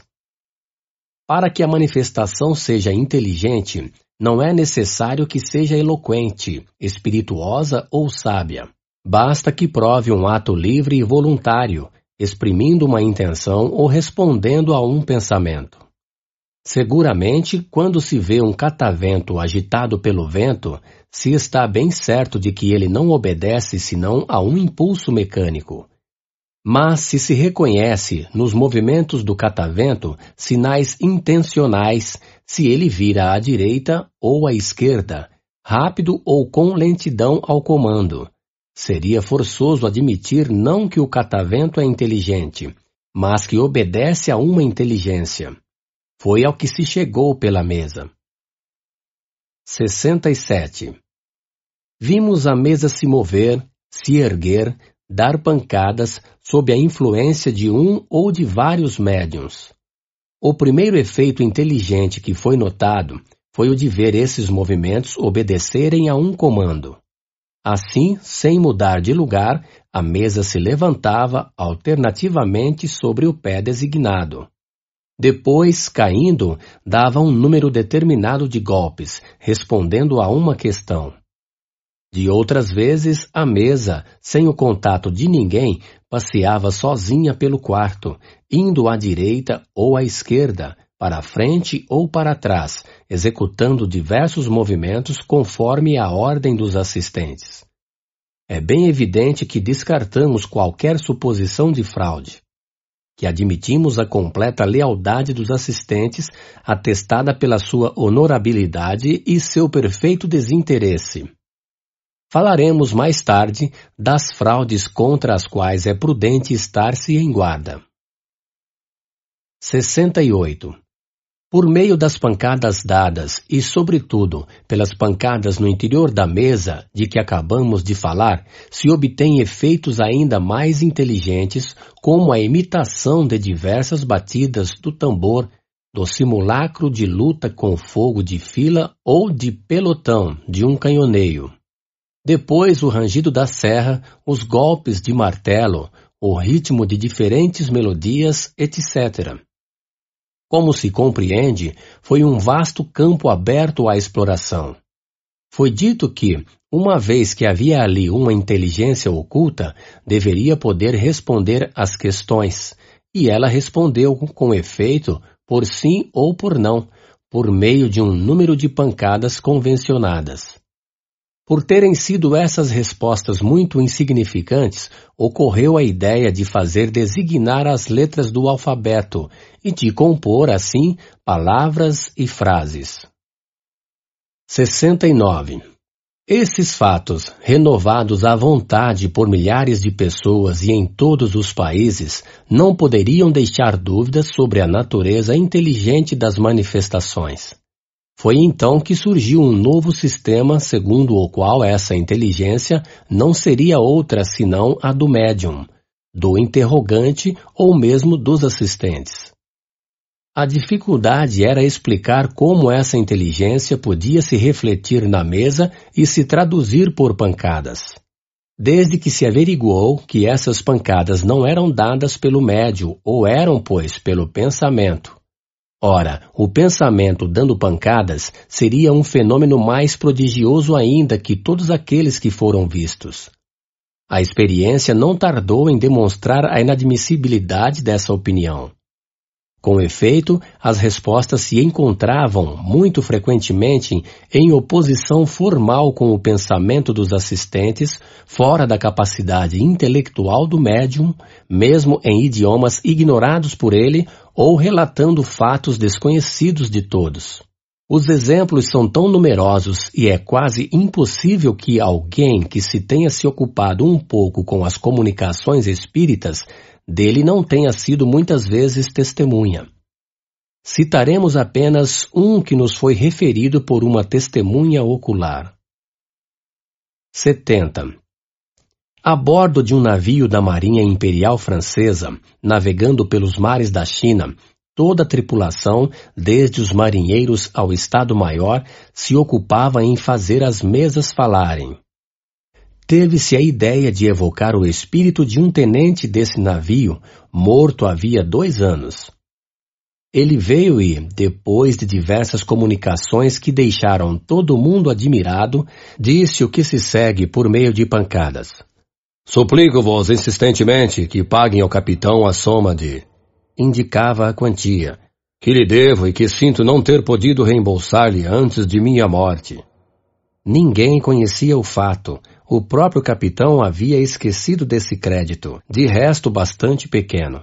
Mas, procurando em suas contas, encontrou a menção da dívida do tenente, cuja quantia indicada era perfeitamente exata. Perguntamos: do pensamento de quem essa indicação poderia ser o reflexo. 71. Aperfeiçoou-se a arte de se comunicar por pancadas alfabéticas, mas o meio era sempre muito demorado. Entretanto, se obtiveram comunicações de uma certa extensão, assim como interessantes revelações sobre o mundo dos espíritos. Estes indicaram outros meios e é a eles que se deve o das comunicações escritas. As primeiras comunicações deste gênero tiveram lugar adaptando-se um lápis ao pé de uma mesa leve pousada sobre uma folha de papel.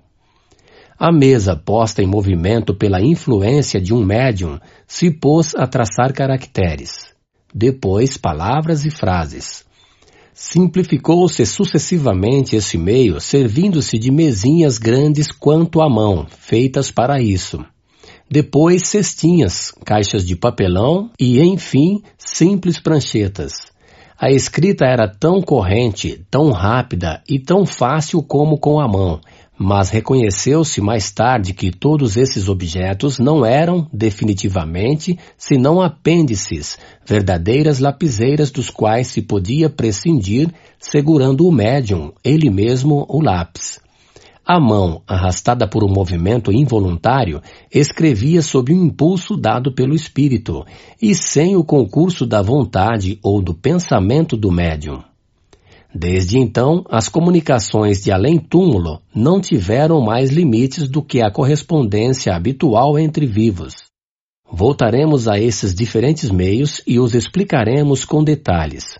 Nós os esboçamos rapidamente para mostrar a sucessão dos fatos que conduziram à constatação, nesses fenômenos, da intervenção de inteligências ocultas ou dos espíritos.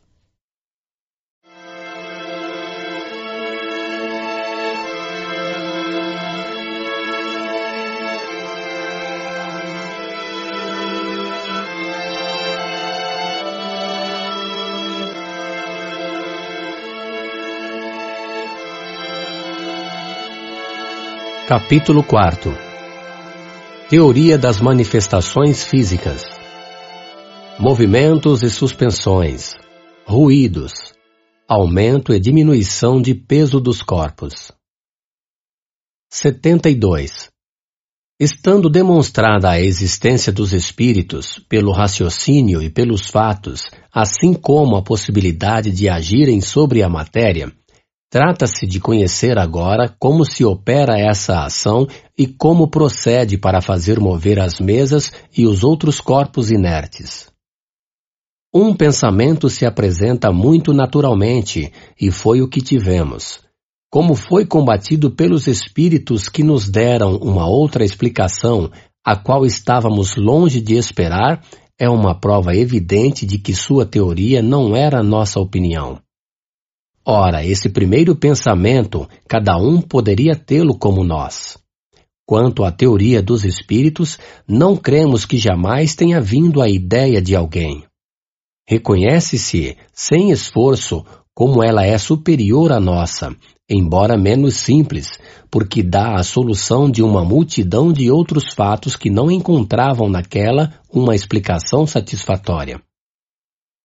73. Do momento em que se conheceu a natureza dos espíritos, sua forma humana, as propriedades semimateriais do perispírito, a ação mecânica que ele pode ter sobre a matéria, que nos fatos de aparição viram-se mãos fluídicas e mesmo tangíveis pegar objetos e os transportar, era natural crer-se que o espírito se servia, muito simplesmente, de suas mãos para fazer girar a mesa e que a erguia no espaço por força do braço. Mas então, neste caso, qual a necessidade de ter um médium? O espírito não pode agir sozinho? Isto porque o médium, que pousa suas mãos o mais frequentemente em sentido contrário ao do movimento, ou mesmo que não as pousa completamente, não pode, evidentemente, secundar o espírito por uma ação muscular qualquer. Deixemos primeiro falarem os espíritos que interrogamos a esse respeito. 74. As respostas seguintes nos foram dadas pelo Espírito de São Luís e foram depois confirmadas por muitos outros. 1. O fluido universal é uma emanação da divindade? Não. 2. É uma criação da divindade? Tudo é criado, exceto Deus. 3. O fluido universal é, ao mesmo tempo, o elemento universal? Sim, é o princípio elementar de todas as coisas. 4. Tem alguma relação com o fluido elétrico do qual conhecemos os efeitos? É seu elemento. 5. Qual é o estado no qual o fluido universal se nos apresenta em sua maior simplicidade? Para encontrá-lo em sua simplicidade absoluta, seria preciso remontar aos espíritos puros. Em vosso mundo é sempre mais ou menos modificado para formar a matéria compacta que vos rodeia. Entretanto, podeis dizer que o estado mais próximo dessa simplicidade é o do fluido que chamais fluido magnético animal. 6. Foi dito que o fluido universal é a fonte da vida.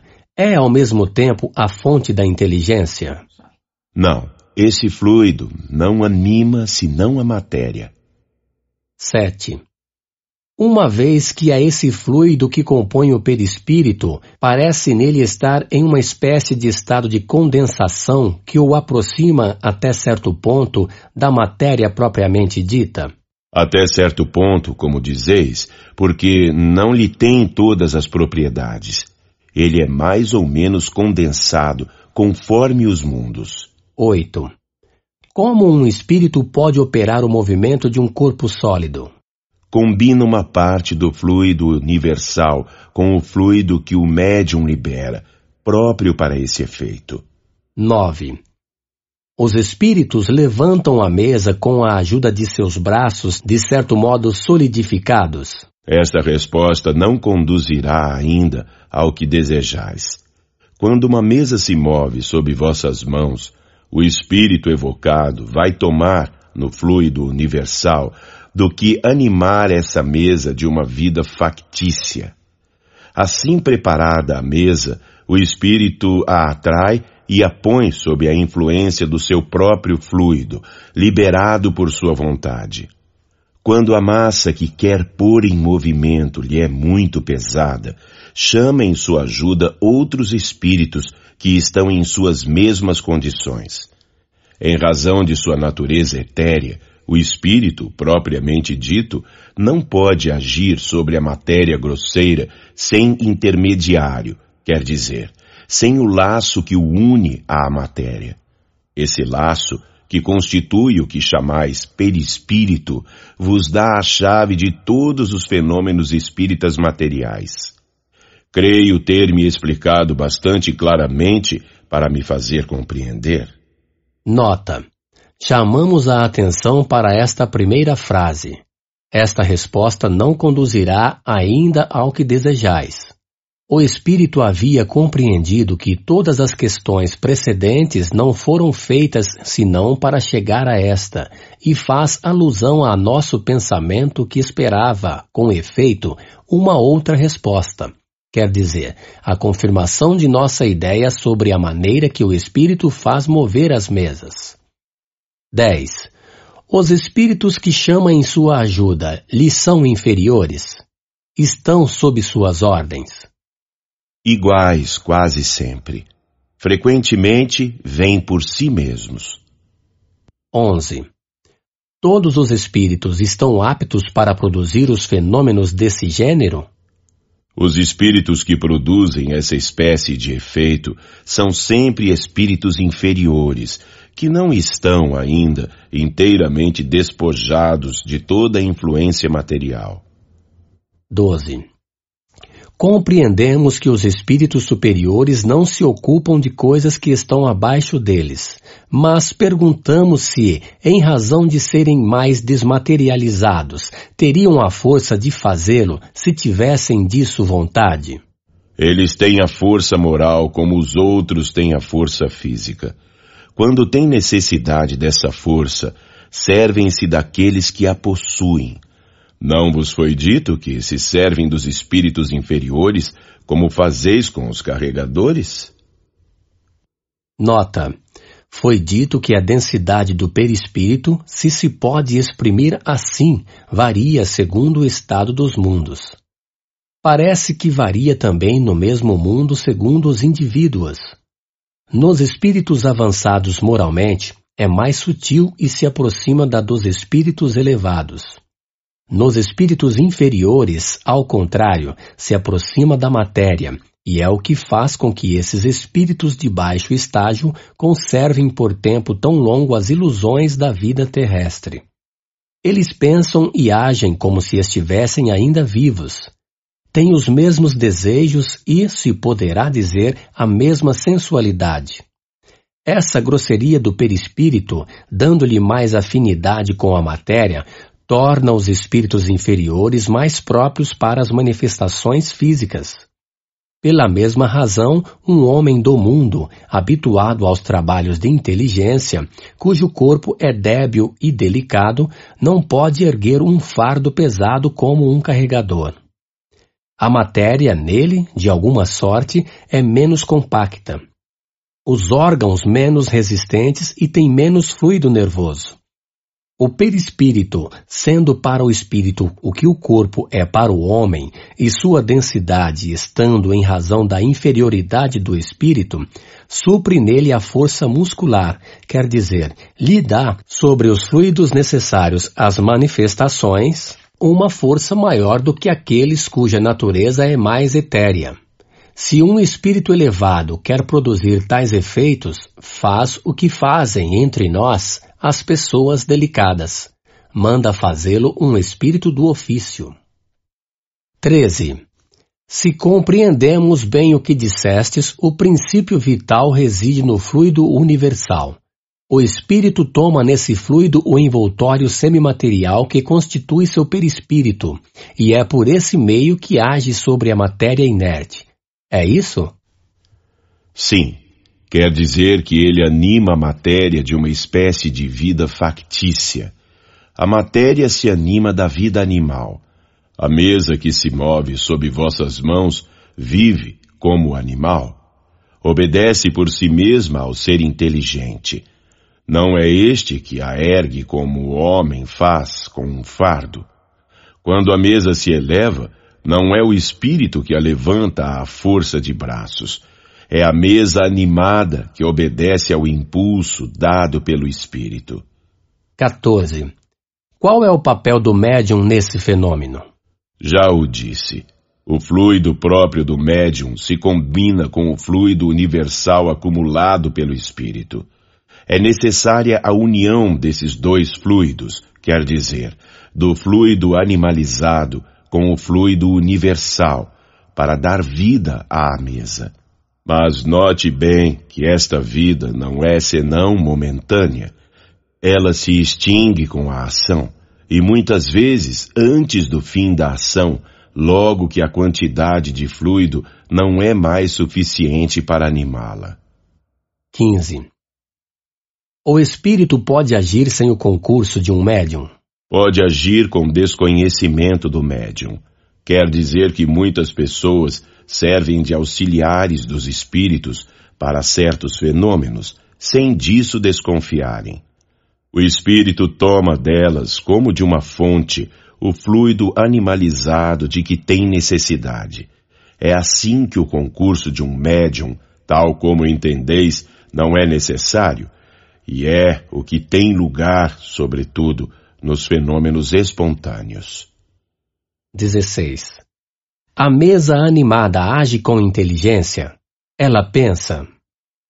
Ela não pensa mais do que um bastão com a qual fazeis um sinal inteligente, mas a vitalidade de que está animada lhe permite obedecer ao impulso de uma inteligência. Sabei, pois, bem, que a mesa que se move não se torna espírito, e que não tem por si mesma nem pensamento e nem vontade. Nota. Muitas vezes serve-se de uma expressão análoga na linguagem usual, dizendo-se de uma roda que gira com velocidade, que está animada de um movimento rápido. 17. Qual é a causa preponderante na produção deste fenômeno? O espírito ou o fluido? O espírito é a causa, o fluido é o instrumento. As duas coisas são necessárias. 18. Que papel desempenha a vontade do médium nesse caso? Chamar os espíritos e secundá-los no impulso dado ao fluido. A ação da vontade é sempre indispensável? Ela ajuda a força, mas não é sempre necessária, uma vez que o movimento pode ocorrer contra e malgrado essa vontade, e isso é uma prova de que há uma causa independente do médium. Nota: o contato das mãos não é sempre necessário para fazer mover um objeto. O mais frequentemente, ou é para dar o primeiro impulso, mas, uma vez que o objeto está animado, pode obedecer à vontade sem contato material. Isto depende seja da força do médium, seja da natureza dos espíritos. Um primeiro contato não é mesmo sempre indispensável. Disso temos a prova nos movimentos e deslocamentos espontâneos que não se sonha provocar. 19. Por que todo mundo não pode produzir o mesmo efeito e por que os médiums não têm a mesma força? Isso depende do organismo e da maior ou menor facilidade com a qual a combinação dos fluidos pode se operar. Depois, o espírito do médium simpatiza mais ou menos com os espíritos estranhos que nele encontram a força fluídica necessária. Ocorre com esta força, como com a dos magnetizadores, ser maior ou menor. Sob esse aspecto, há pessoas que são inteiramente refratárias, outras nas quais a combinação não se opera senão por um esforço de sua vontade. Outras, enfim, nas quais ocorre tão naturalmente e tão facilmente que nem desconfiam disso e servem de instrumento sem o saberem, como já dissemos. Ouça-se adiante o capítulo das manifestações espontâneas. Nota: o magnetismo, sem nenhuma dúvida, é o princípio desses fenômenos, mas não como se o entende geralmente. A prova é que há magnetizadores muito poderosos que não fariam mover uma mesinha e pessoas que não podem magnetizar, mesmo crianças, a quem basta pousarem os dedos sobre uma mesa pesada para fazê-la agitar-se. Logo, se a força medianímica não está em razão da força magnética, é que há uma outra causa. 20. As pessoas ditas elétricas podem ser consideradas como médiums? Essas pessoas tomam em si mesmas o fluido necessário à produção do fenômeno e podem agir sem o concurso de espíritos estranhos. Não são médiums, no sentido dado a essa palavra, mas pode ser também que um espírito as assista e aproveite as suas disposições naturais. Nota: essas pessoas seriam como sonâmbulos, que podem agir com ou sem o concurso de um espírito estranho. Ouça no capítulo dos médiuns a parte relativa aos médiuns sonâmbulos. 21. O espírito que age sobre os corpos sólidos para movê-los está na substância mesma dos corpos ou fora dessa substância? Na substância e fora dela.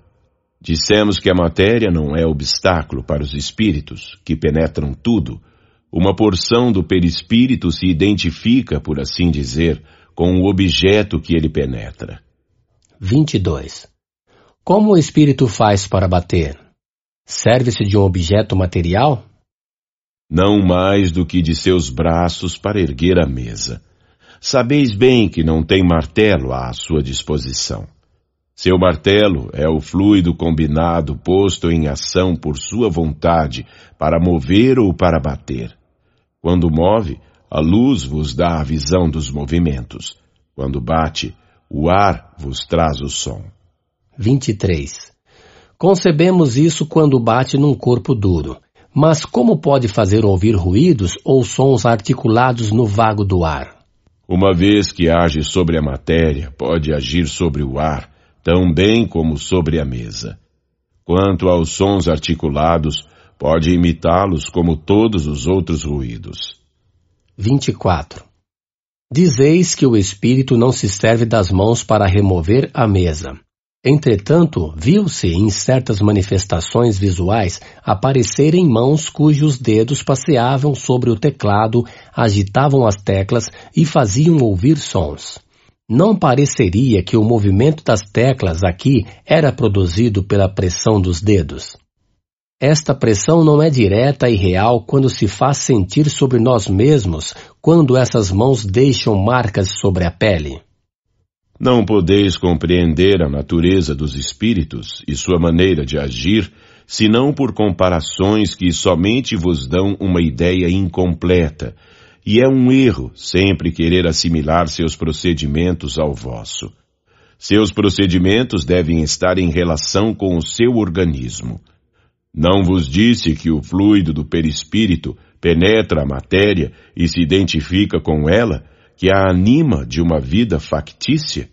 Pois bem, quando o espírito pousa os dedos sobre as teclas, os pousa realmente e mesmo as movimenta. Mas não é pela força muscular que pressiona sobre a tecla. Anima a tecla como anima a mesa, e a tecla que obedece à sua vontade, se movimenta e golpeia a corda. Aqui se passa uma coisa que tereis dificuldades para compreender, e é que certos espíritos são tão pouco avançados e de tal modo materializados comparativamente aos espíritos elevados, que têm ainda as ilusões da vida terrestre e creem agir como quando tinham seus corpos. Não se dão mais conta da verdadeira causa dos efeitos que produzem, do mesmo modo que um camponês não se dá conta da teoria dos sons que articula. Perguntai-lhes como tocam o piano, e vos dirão que golpeiam em cima com seus dedos, porque eles creem golpear. O efeito se produz instintivamente neles, sem que saibam como, e entretanto, pela sua vontade. Quando se fazem ouvir por palavras, sucede o mesmo. Nota: Resulta dessas explicações que os espíritos podem produzir todos os efeitos que nós mesmos produzimos, mas por meios apropriados ao seu organismo. Certas forças que lhes são próprias substituem os músculos que nos são necessários para agir. Do mesmo modo que o gesto substitui, nos mudos, a palavra que lhes falta. 25. Entre os fenômenos que se citam como provas da ação de uma inteligência oculta, há os que são evidentemente contrários a todas as leis conhecidas da natureza. A dúvida, então, não parece permitida? É que o homem está longe de conhecer todas as leis da natureza. Se as conhecesse todas, seria espírito superior. Cada dia, entretanto, dá um desmentido àqueles que, crendo tudo saber, pretendem impor limites à natureza e por isso não ficam menos orgulhosos. Revelando sem cessar novos mistérios, Deus adverte o homem para desconfiar de suas próprias luzes, porque um dia virá em que a ciência do mais sábio será confundida. Não tendes, todos os dias, exemplos de corpos animados de um movimento capaz de sobrepujar a força da gravitação? A bala de canhão lançada no ar não supera momentaneamente essa força? Pobres homens que creem ser tão sábios e cuja tola vaidade é a cada instante confundida, sabei, pois, que ainda sois bem pequeninos. 75. Essas explicações são claras, categóricas e sem ambiguidade. Delas ressalta esse ponto capital de que o fluido universal, no qual reside o princípio da vida, é o agente principal das manifestações e que esse agente recebe seu impulso do espírito, seja este encarnado ou errante. Esse fluido condensado constitui o perispírito ou envoltório semimaterial do espírito. No estado de encarnação, o perispírito está unido à matéria do corpo. No estado de erraticidade, está livre. Quando o espírito está encarnado, a substância do perispírito está mais ou menos ligada, mais ou menos aderente, se se pode exprimir assim. Entre certas pessoas há uma espécie de emanação deste fluido, por consequência de seu organismo, e isto é, propriamente falando, o que constitui os médiums de influências físicas. A emissão do fluido animalizado pode ser mais ou menos abundante, sua combinação mais ou menos fácil, e daí os médiums mais ou menos potentes não é também permanente, o que explica a intermitência da força. 76. Se temos uma comparação, quando se tem vontade de agir materialmente sobre um ponto qualquer colocado à distância, é o pensamento que quer, mas o pensamento sozinho não irá tocar esse ponto. Necessita de um intermediário que ele dirige um bastão, um projétil, uma corrente de ar, etc. Notai também que o pensamento não age diretamente sobre o bastão, porque, se não o toca, não agirá por si mesmo. O pensamento, que não é outro senão o espírito encarnado em nós, está unido ao corpo pelo perispírito. Ora, ele não pode mais agir sobre o corpo sem o perispírito, como não pode agir sobre o bastão sem o corpo. Age sobre o perispírito porque é a substância com a qual tem mais afinidade. O perispírito age sobre os músculos, os músculos pegam o bastão e o bastão toca o objeto. Quando o espírito não está encarnado, lhe é necessário um auxiliar estranho. Esse auxiliar é o fluido com a ajuda do qual torna o objeto próprio para seguir o impulso de sua vontade. 77. Assim, quando um objeto é posto em movimento, elevado ou lançado no ar, não é o espírito quem o pega, o empurra e o ergue como faríamos com a mão ele o satura, por assim dizer, do seu fluido combinado com o do médium, e o objeto, assim momentaneamente vivificado, age como o faria um ser vivente, com a diferença que, não tendo vontade própria, segue o impulso da vontade do espírito. Uma vez que o fluido vital, compelido de alguma forma pelo espírito, dá uma vida factícia e momentânea aos corpos inertes, que o perispírito não é outra coisa que esse fluido vital. Segue-se que quando o espírito está encarnado, é ele que dá a vida ao seu corpo por intermédio do perispírito. A ele fica unido enquanto o organismo lhe permita. Quando se retira, o corpo morre. Agora, se no lugar de uma mesa se talha uma estátua de madeira e se age sobre esta estátua como sobre a mesa, ter-se-á uma estátua que se desloca, que bate, que responde por seus movimentos e por suas pancadas. Ter-se-á, em uma palavra, uma estátua momentaneamente animada de uma vida artificial. Tem-se dito as mesas falantes e, Poder-se-ia também dizer as estátuas falantes. Que luz esta teoria não derrama sobre uma multidão de fenômenos até agora sem solução? Que alegorias e efeitos misteriosos não explica? 78. Os incrédulos também objetam que o fato da suspensão da mesa sem ponto de apoio é impossível, porque é contrário à lei da gravidade. Responderemos desde logo que sua negação não é uma prova. Em segundo lugar, que se o fato existe, por mais contrário a todas as leis conhecidas, isso provaria uma coisa: que repousa sobre uma lei desconhecida e que os negadores não podem ter a pretensão de conhecer todas as leis da natureza. Acabamos de explicar esta lei, mas não é uma razão para que seja aceita por eles precisamente porque foi dada pelos espíritos que tiraram sua roupa terrestre, em lugar de ser por espíritos que a têm ainda e que se sentam na academia. De tal sorte que se o espírito de Arago vivo tivesse apresentado essa lei, a teriam aceito de olhos fechados.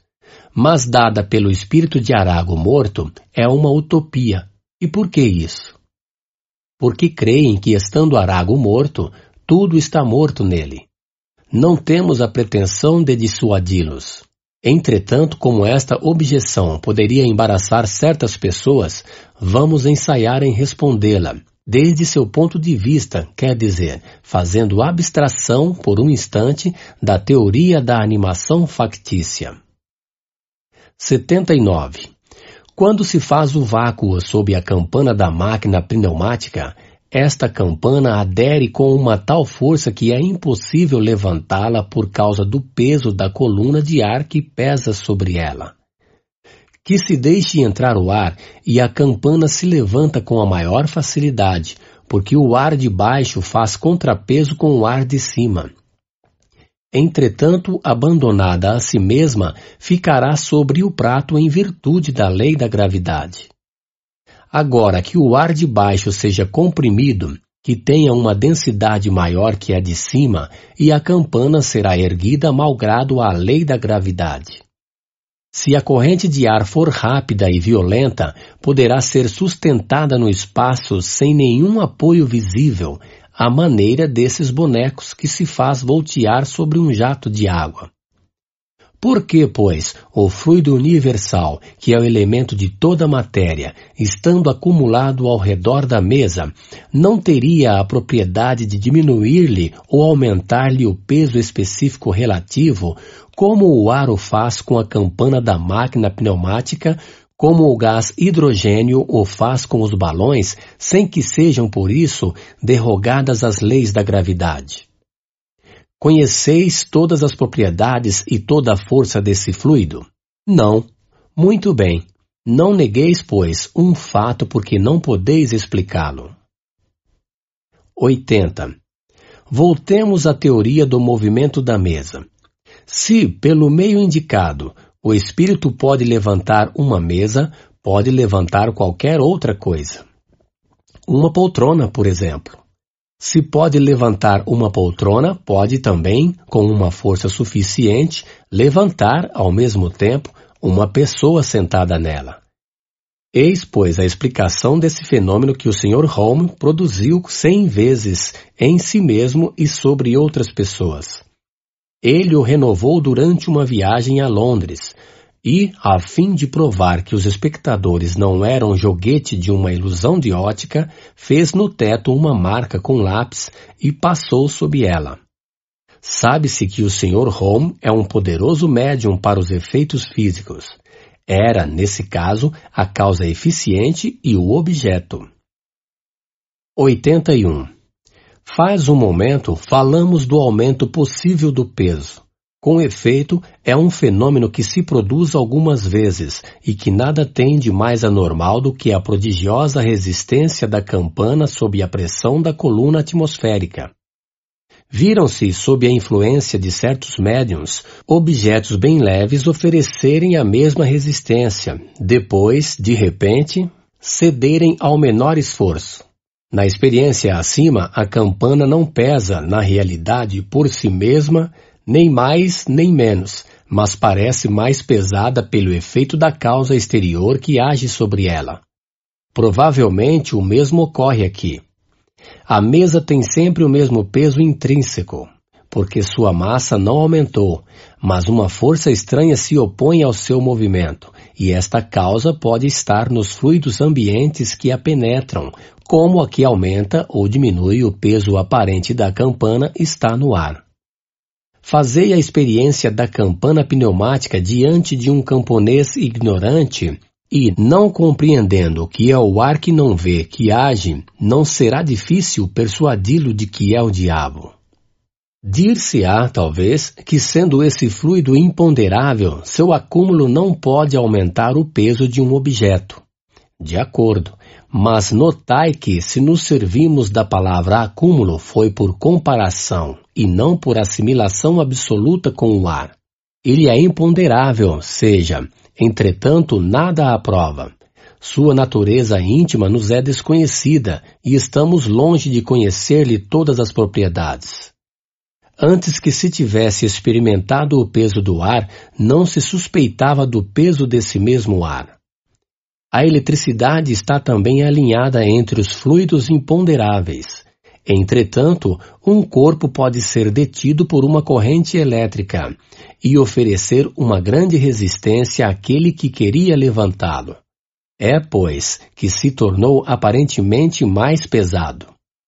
Porque não se vê o suporte, seria ilógico concluir que não existe.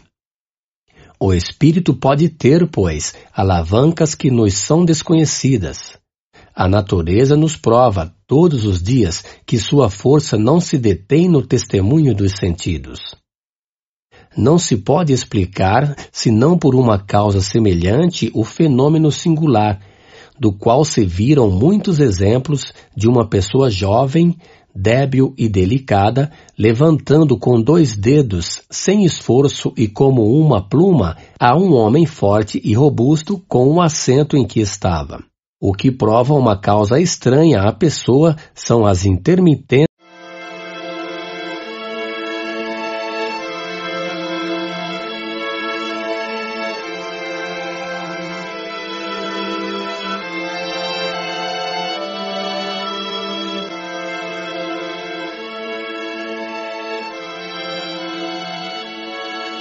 Capítulo 5 Manifestações físicas espontâneas. Ruídos, barulhos e perturbações. Lançamento de objetos. Fenômeno dos transportes. 82 Os fenômenos dos quais acabamos de falar são provocados, mas ocorre algumas vezes que se dão espontaneamente, sem participação da vontade. Longe disso, uma vez que frequentemente tornam-se importunos. O que exclui, de outra parte, o pensamento de que podem ser um efeito da imaginação superexcitada pelas ideias espíritas, é que se produzem entre pessoas que delas jamais ouviram falar e no momento em que menos o esperavam. Esses fenômenos, que se poderia chamar o espiritismo prático natural, são muito importantes, visto que não podem ter suspeita de conivência. Por isso, convidamos as pessoas que se ocupam com os fenômenos espíritas a registrarem todos os fatos desse gênero que vierem ao seu conhecimento, mas, sobretudo, a lhes constatarem, com cuidado, a realidade por um estudo minucioso das circunstâncias, a fim de se assegurarem não ser joguete de uma ilusão ou de uma mistificação. 83. De todas as manifestações espíritas, as mais simples e as mais frequentes são os ruídos e as pancadas. É aqui, sobretudo, que é necessário temer a ilusão, porque uma multidão de causas naturais pode produzi-los. O vento que silva ou que agita um objeto, um corpo que se desloca por si mesmo sem que se perceba, um efeito acústico, um animal escondido, um inseto, etc. Até mesmo as travessuras de um mau gracejador. Os ruídos espíritas têm, aliás, um caráter particular, revelando uma intensidade e um timbre muito variados, que os tornam facilmente reconhecíveis e não permitem confundi-los com o estalido da madeira, o crepitar do fogo ou o tic-tac monótono de um pêndulo. São golpes secos, logo surdos, fracos e leves, logo claros, distintos, algumas vezes barulhentos, que mudam de lugar e se repetem sem terem uma regularidade mecânica. De todos os meios de controle mais eficazes, o que não pode deixar dúvidas sobre sua origem é a obediência à vontade.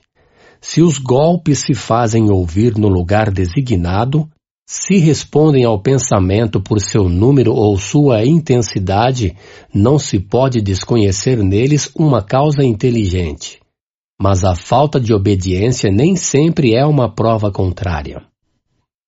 84.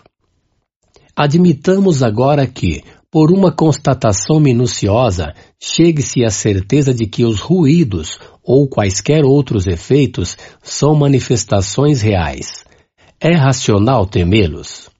Não seguramente, porque em nenhum caso teriam o menor perigo. Somente as pessoas às quais se persuade que são do diabo podem ser afetadas de uma maneira deplorável, como as crianças às quais se mete medo do lobisomem ou do papão.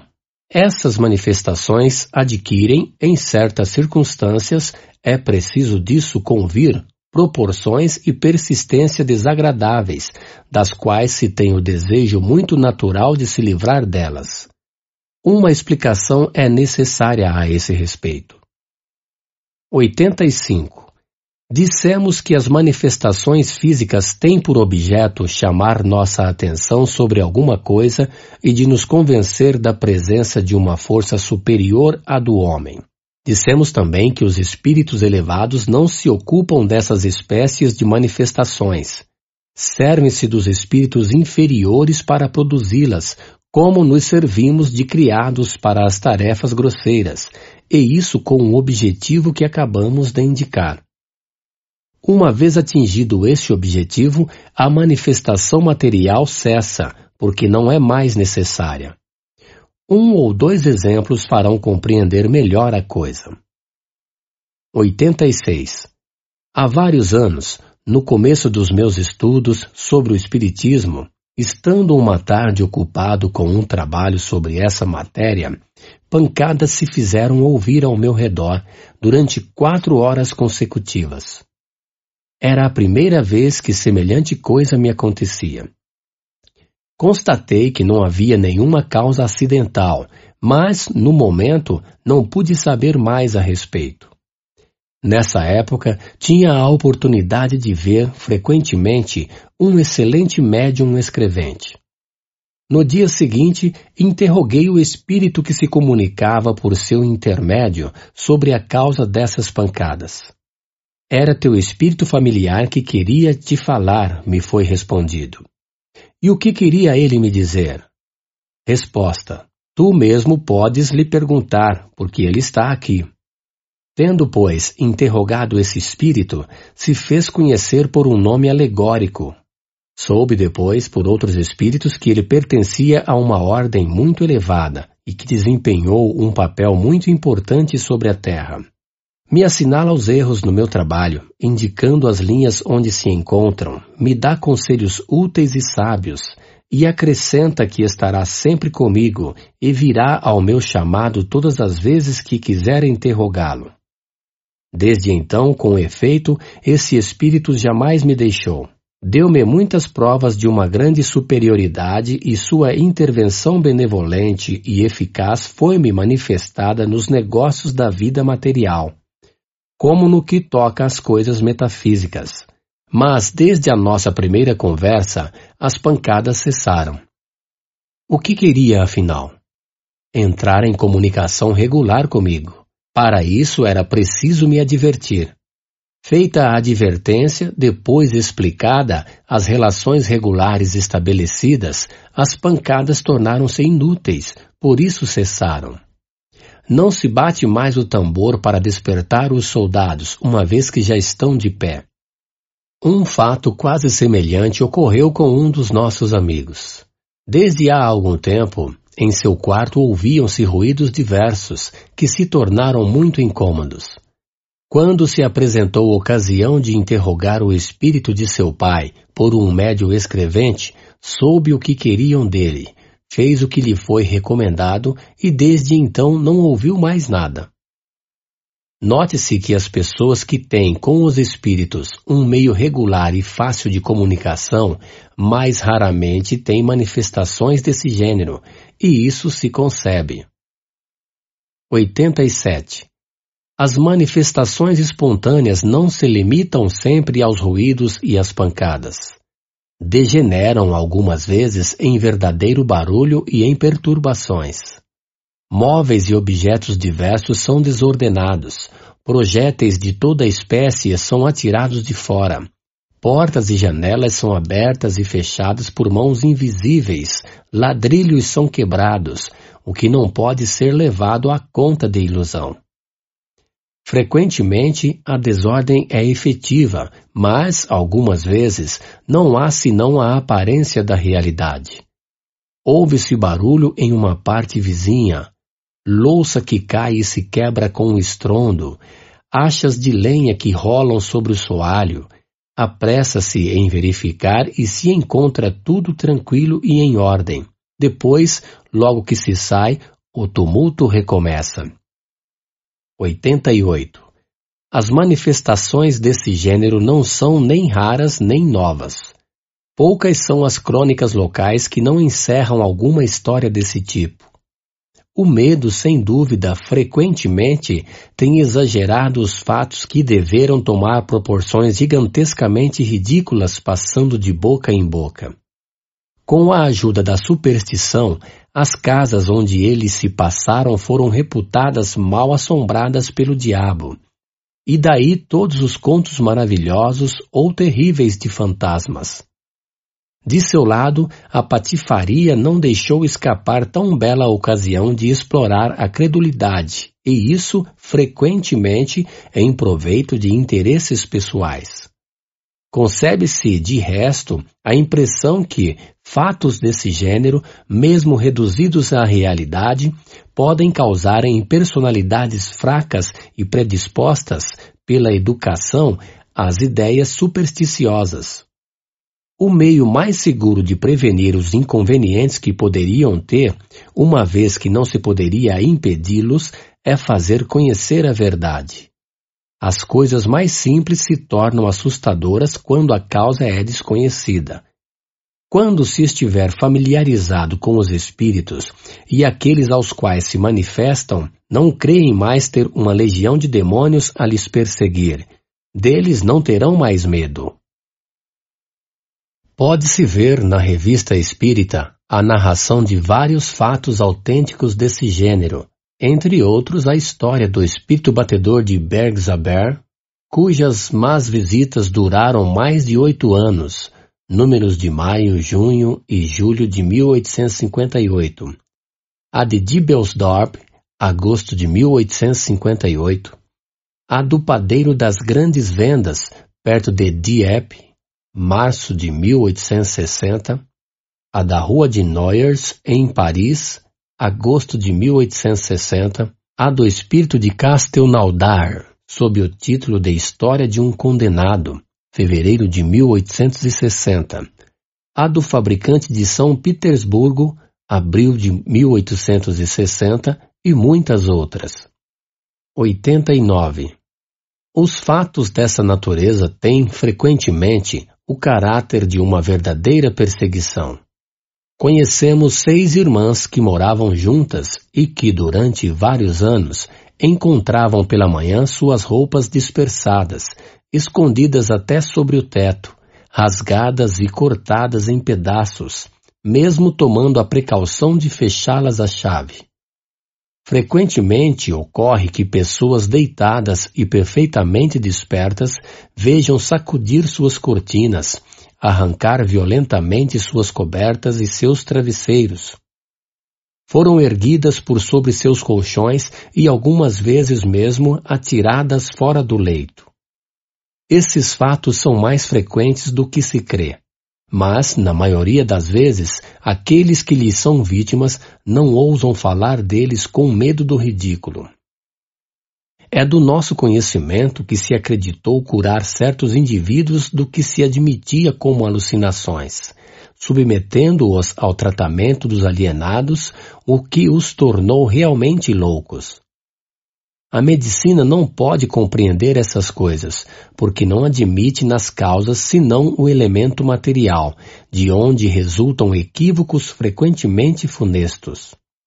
A história narrará um dia certos tratamentos do século XIX, como narra hoje certos procedimentos da Idade Média. Admitimos perfeitamente que certos fatos são obra da malícia ou da malevolência mas se, depois de constatados, permanece averiguado que não são obra dos homens, é preciso convir que são obra, uns dirão do diabo, e nós, nós diremos que são dos espíritos. Mas de que espíritos? 90. Os espíritos superiores, tanto como entre nós os homens graves e sérios não se divertem fazendo algazarra. Frequentemente nós os fazemos vir para perguntar-lhes o motivo que os leva a perturbar assim o repouso. A maioria não tem outro objetivo senão se divertir. São espíritos antes levianos do que maus, que se riem do temor que ocasionam e da procura inútil que se faz para se descobrir a causa do tumulto. Frequentemente se obstinam junto de um indivíduo, que se comprazem em vexar e que perseguem de casa em casa. Outras vezes se ligam a um lugar sem outro motivo senão seu capricho. Algumas vezes também é uma vingança que exercem, como teremos ocasião de ver. Em certos casos, sua intenção é mais louvável. Querem chamar a atenção e pôr-se em contato, seja para uma advertência útil à pessoa a qual se dirigem, seja para pedir alguma coisa para eles mesmos.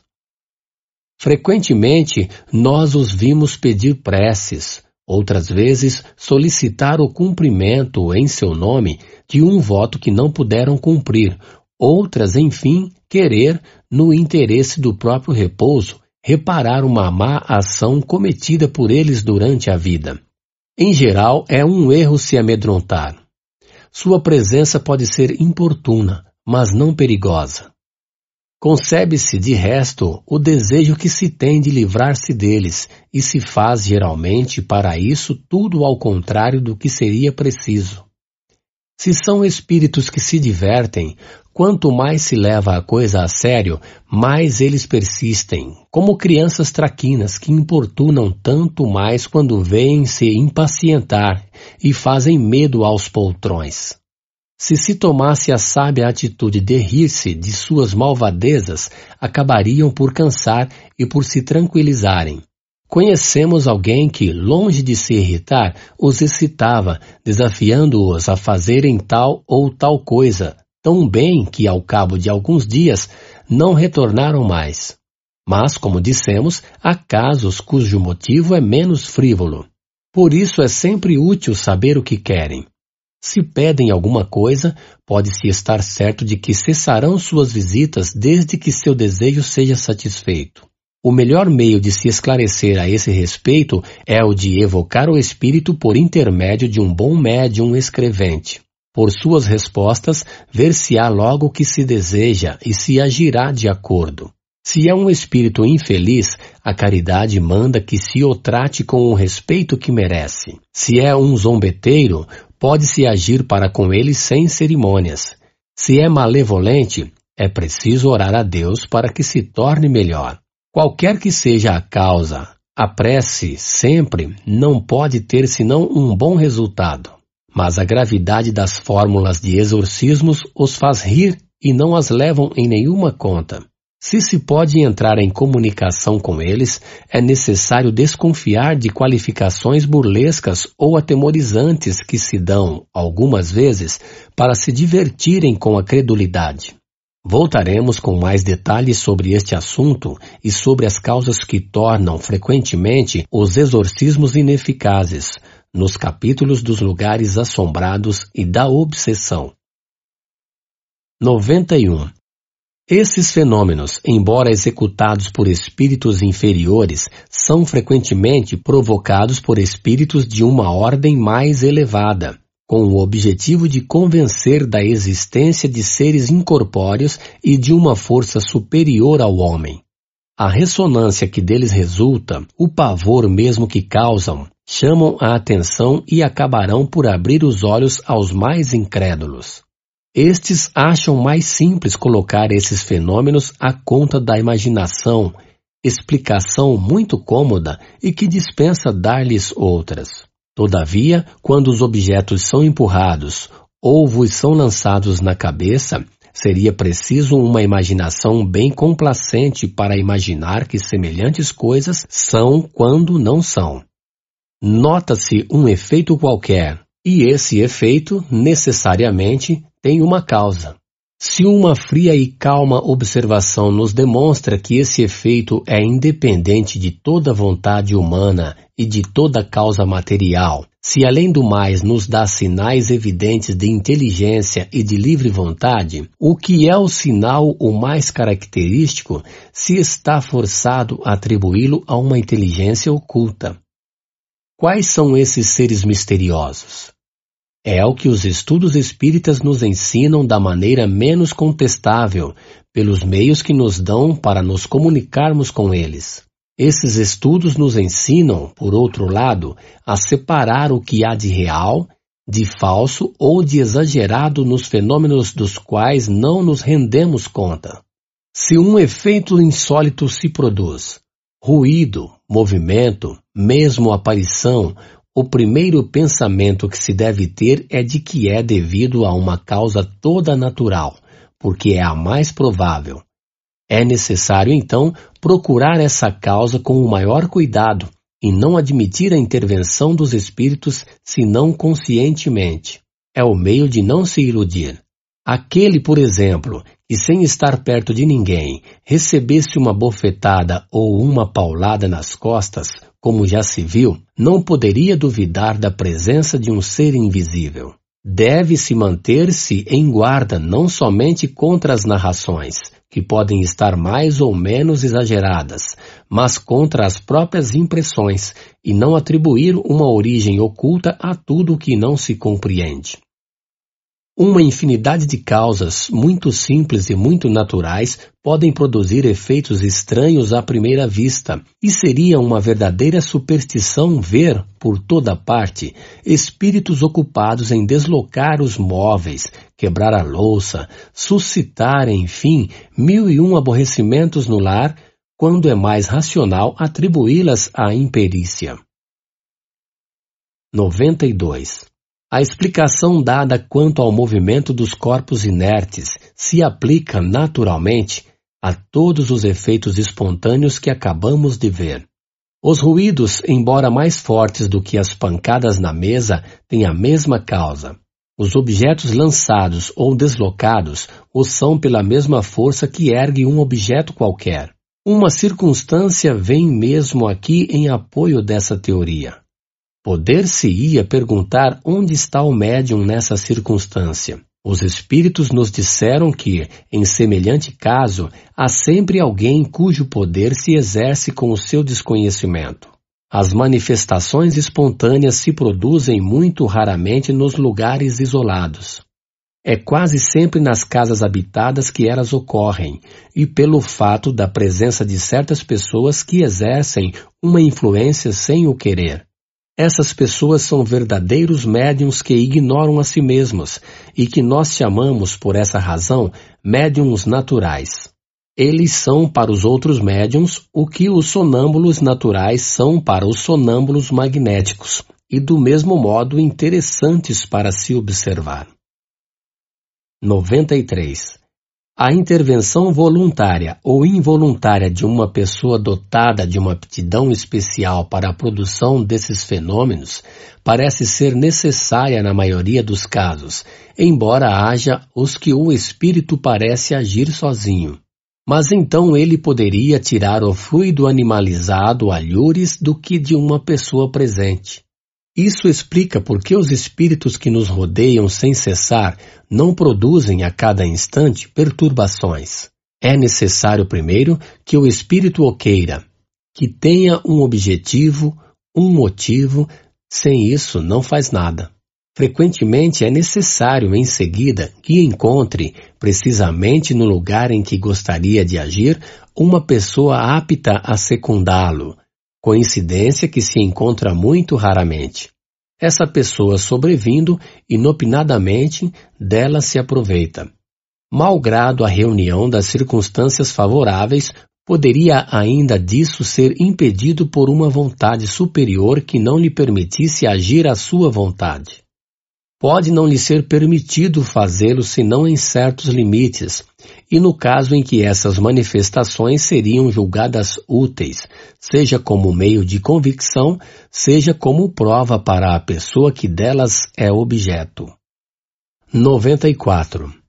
Não citaremos a esse respeito senão o diálogo provocado a propósito dos fatos que se passaram em junho de 1860 na rua de Noyer, em Paris.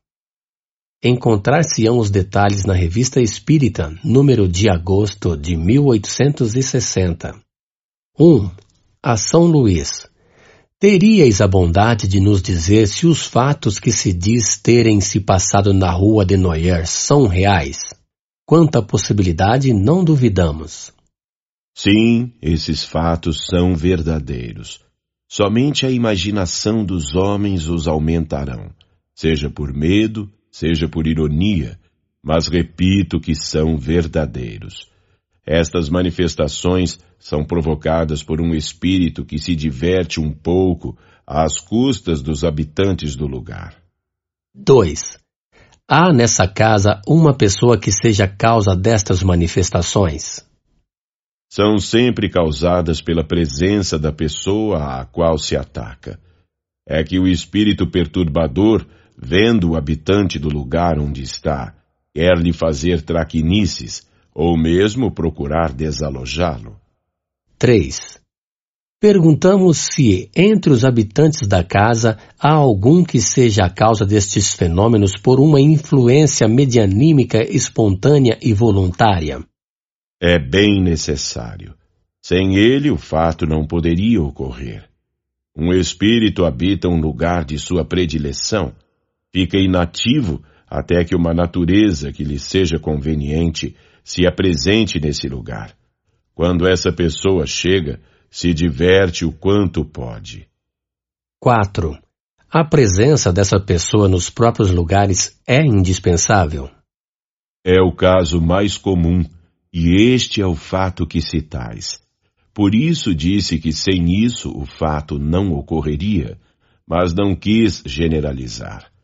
Há casos que a presença imediata não é necessária. 5.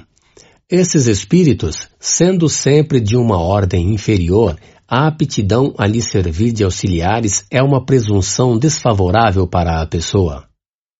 Isso anuncia uma simpatia com os seres desta natureza?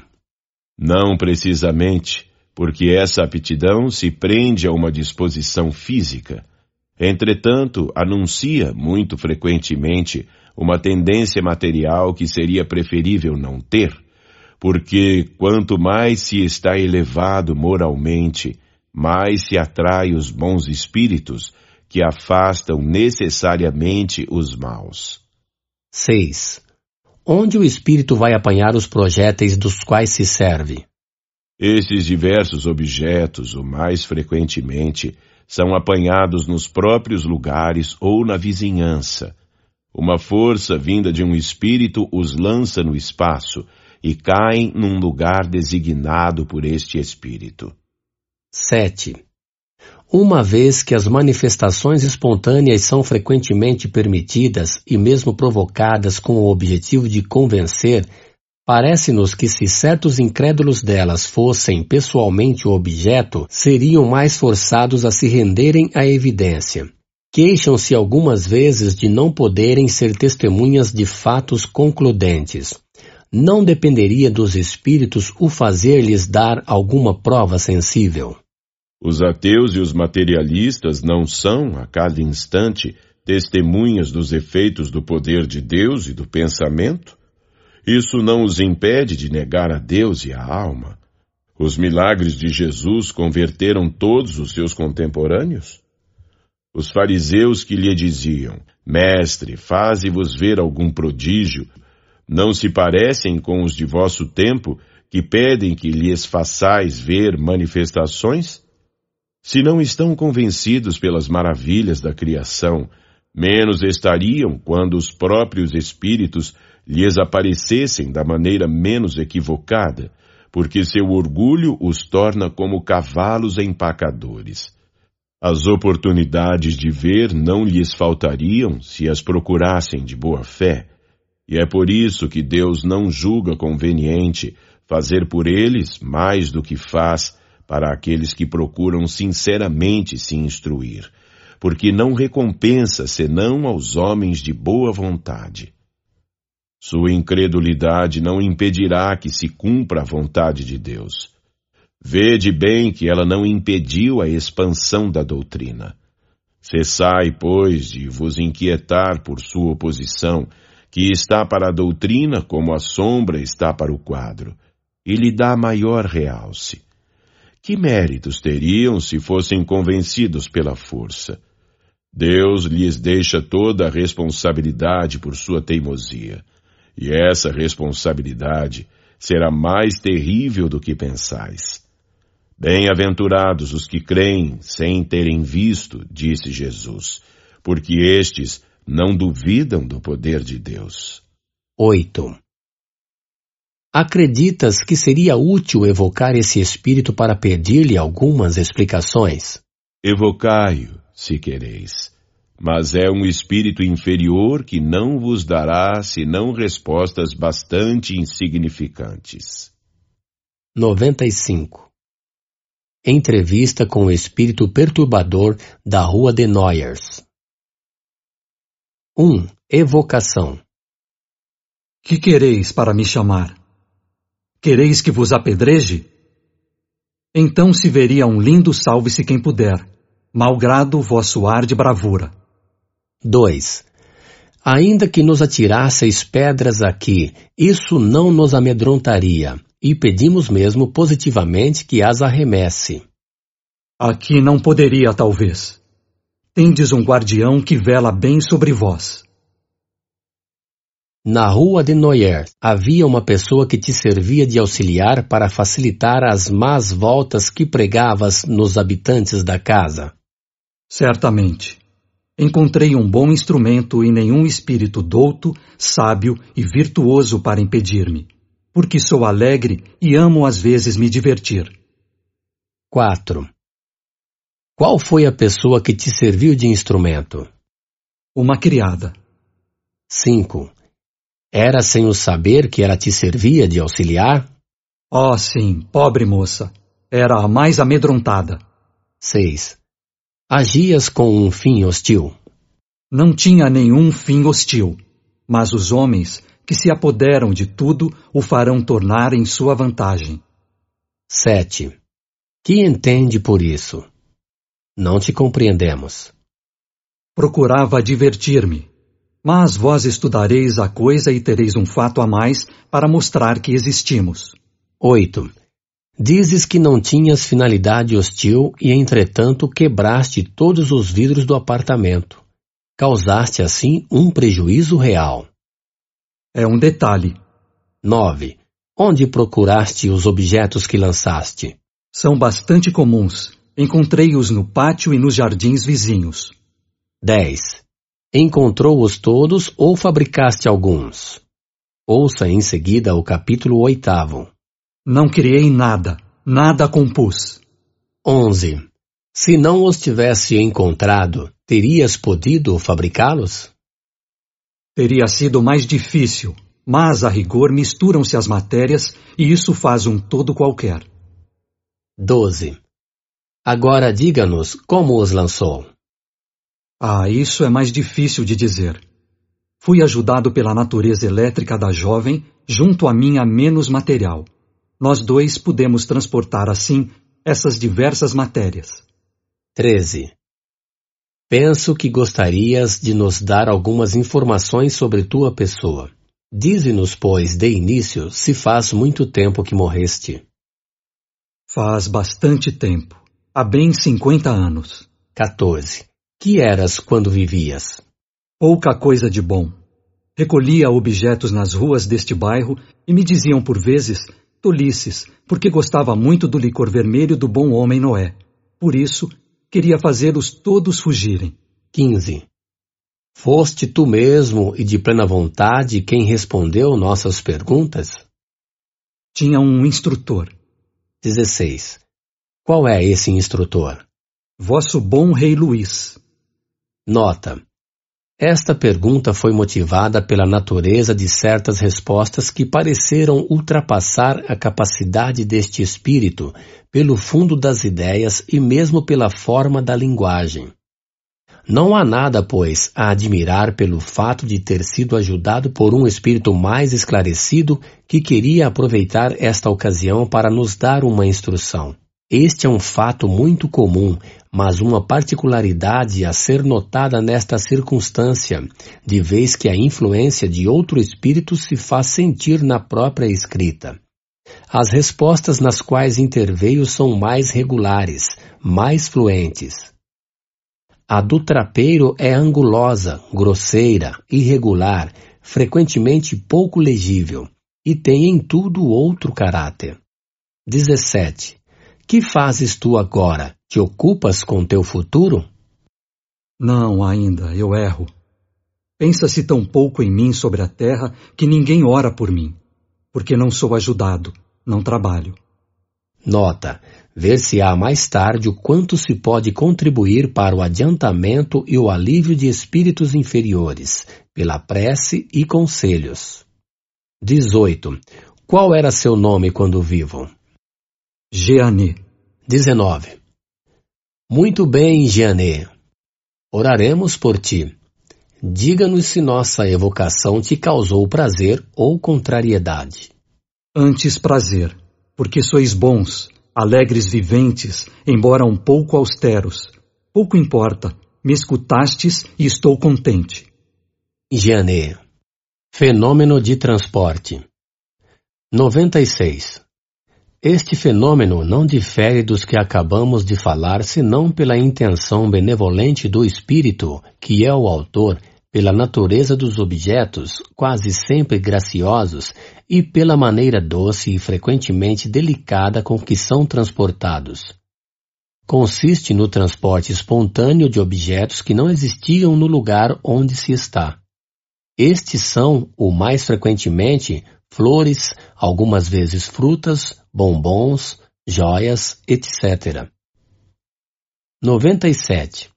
Dizemos desde logo que este fenômeno é um dos que mais se prestam à imitação, e, por consequência, é preciso manter-se em guarda contra a fraude.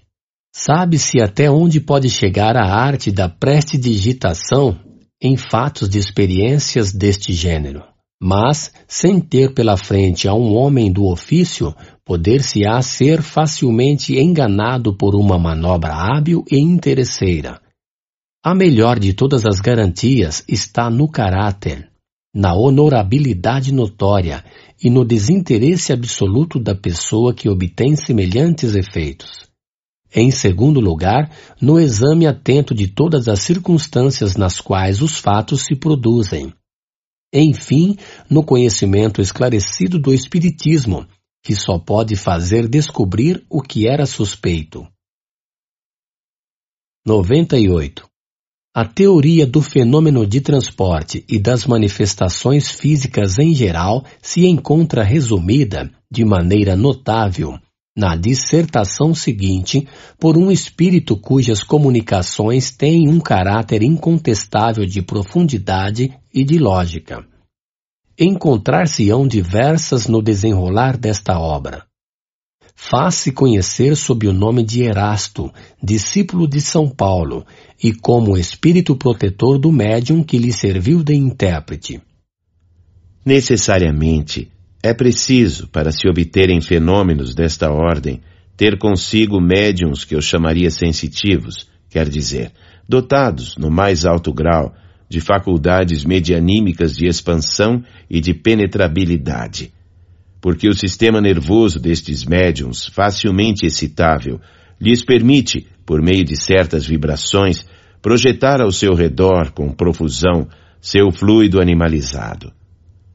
As naturezas impressionáveis, as pessoas cujos nervos vibram ao menor sentimento, à menor sensação, que a influência moral ou física, interna ou externa, sensibiliza, são pessoas muito aptas a se tornarem excelentes médiums para os efeitos físicos de tangibilidade e de transporte. Com efeito, seu sistema nervoso, quase inteiramente desprovido da capa refratária que isola esse sistema na maioria dos outros encarnados, os torna próprios ao desenvolvimento destes diversos fenômenos. Em consequência, com um sujeito dessa natureza, cujas outras faculdades não são hostis à mediunização, se obterão mais facilmente os fenômenos de tangibilidade, as pancadas dadas nas paredes e nos móveis, os movimentos inteligentes e mesmo a suspensão no espaço da mais pesada matéria inerte. A fortiori, se obterão esses resultados se no lugar de um médium se tiver à mão vários outros igualmente bem dotados. Mas da produção desses fenômenos à obtenção dos fenômenos de transporte a todo um mundo, porque neste caso não só o trabalho do espírito é mais complexo, mais difícil, mas bem mais o espírito não pode operar senão por intermédio de um único aparelho medianímico. Quer dizer que vários médiums não podem concorrer simultaneamente na produção do mesmo fenômeno. Ocorre mesmo ao contrário, que a presença de certas pessoas, antipáticas ao espírito que opera, entrava radicalmente sua ação. É por esse motivo que, como vedes, é importante acrescentar que os transportes necessitam sempre de maior concentração e, ao mesmo tempo, de maior difusão de certos fluidos e que não podem ser obtidos senão com médiums os melhores dotados, aqueles, em uma palavra, cujo aparelho eletromedianímico é o de melhores condições. Em geral, os fatos do transporte são e ficarão excessivamente raros. Não tenho necessidade de vos demonstrar por que são e serão menos frequentes que os outros fatos de tangibilidade. Do que disse, vós mesmos deduzireis. Além de que, esses fenômenos são de uma natureza tal que não somente todos os médiums não lhes são próprios, mas todos os espíritos, eles mesmos, não podem produzi-los. Com efeito, é necessário que entre o espírito e o médium influenciado exista uma certa afinidade, uma certa analogia, em uma palavra, uma certa semelhança que permita à parte expansível do fluido perispirítico do encarnado de se misturar, se unir, se combinar com o espírito que quer fazer um transporte. Nota. Vê-se que, quando se trata de exprimir uma ideia nova para a qual a língua não tem palavra, os espíritos sabem perfeitamente criar neologismos. Estas palavras eletromedianímica, perispirítico, não são nossas. Aqueles que nos criticaram por termos criado as palavras espírito, espiritismo, e perispírito que não tinham suas análogas. Poderão também fazer o mesmo processo aos espíritos. Essa fusão deve ser tal que a força resultante se torne, por assim dizer, uma, ao igual de uma corrente elétrica que, agindo sobre o carvão, produz um foco, uma claridade única. Por que essa união? Por que essa fusão, direis? É que, para a produção destes fenômenos, é preciso que as propriedades essenciais do espírito motor sejam aumentadas de algumas do mediunizado.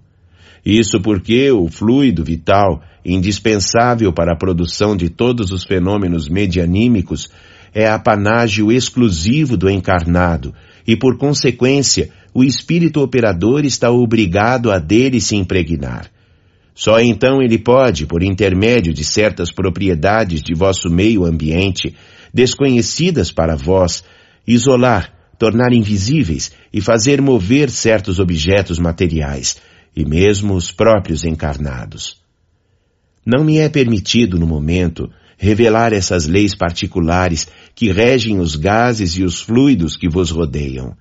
Mas antes que os anos sejam decorridos, Antes que uma existência de homem seja cumprida, a explicação dessas leis e desses fenômenos vos será revelada, e vereis surgir e se produzir uma nova variedade de médiums que cairão num estado cataléptico particular, desde que sejam medianimizados.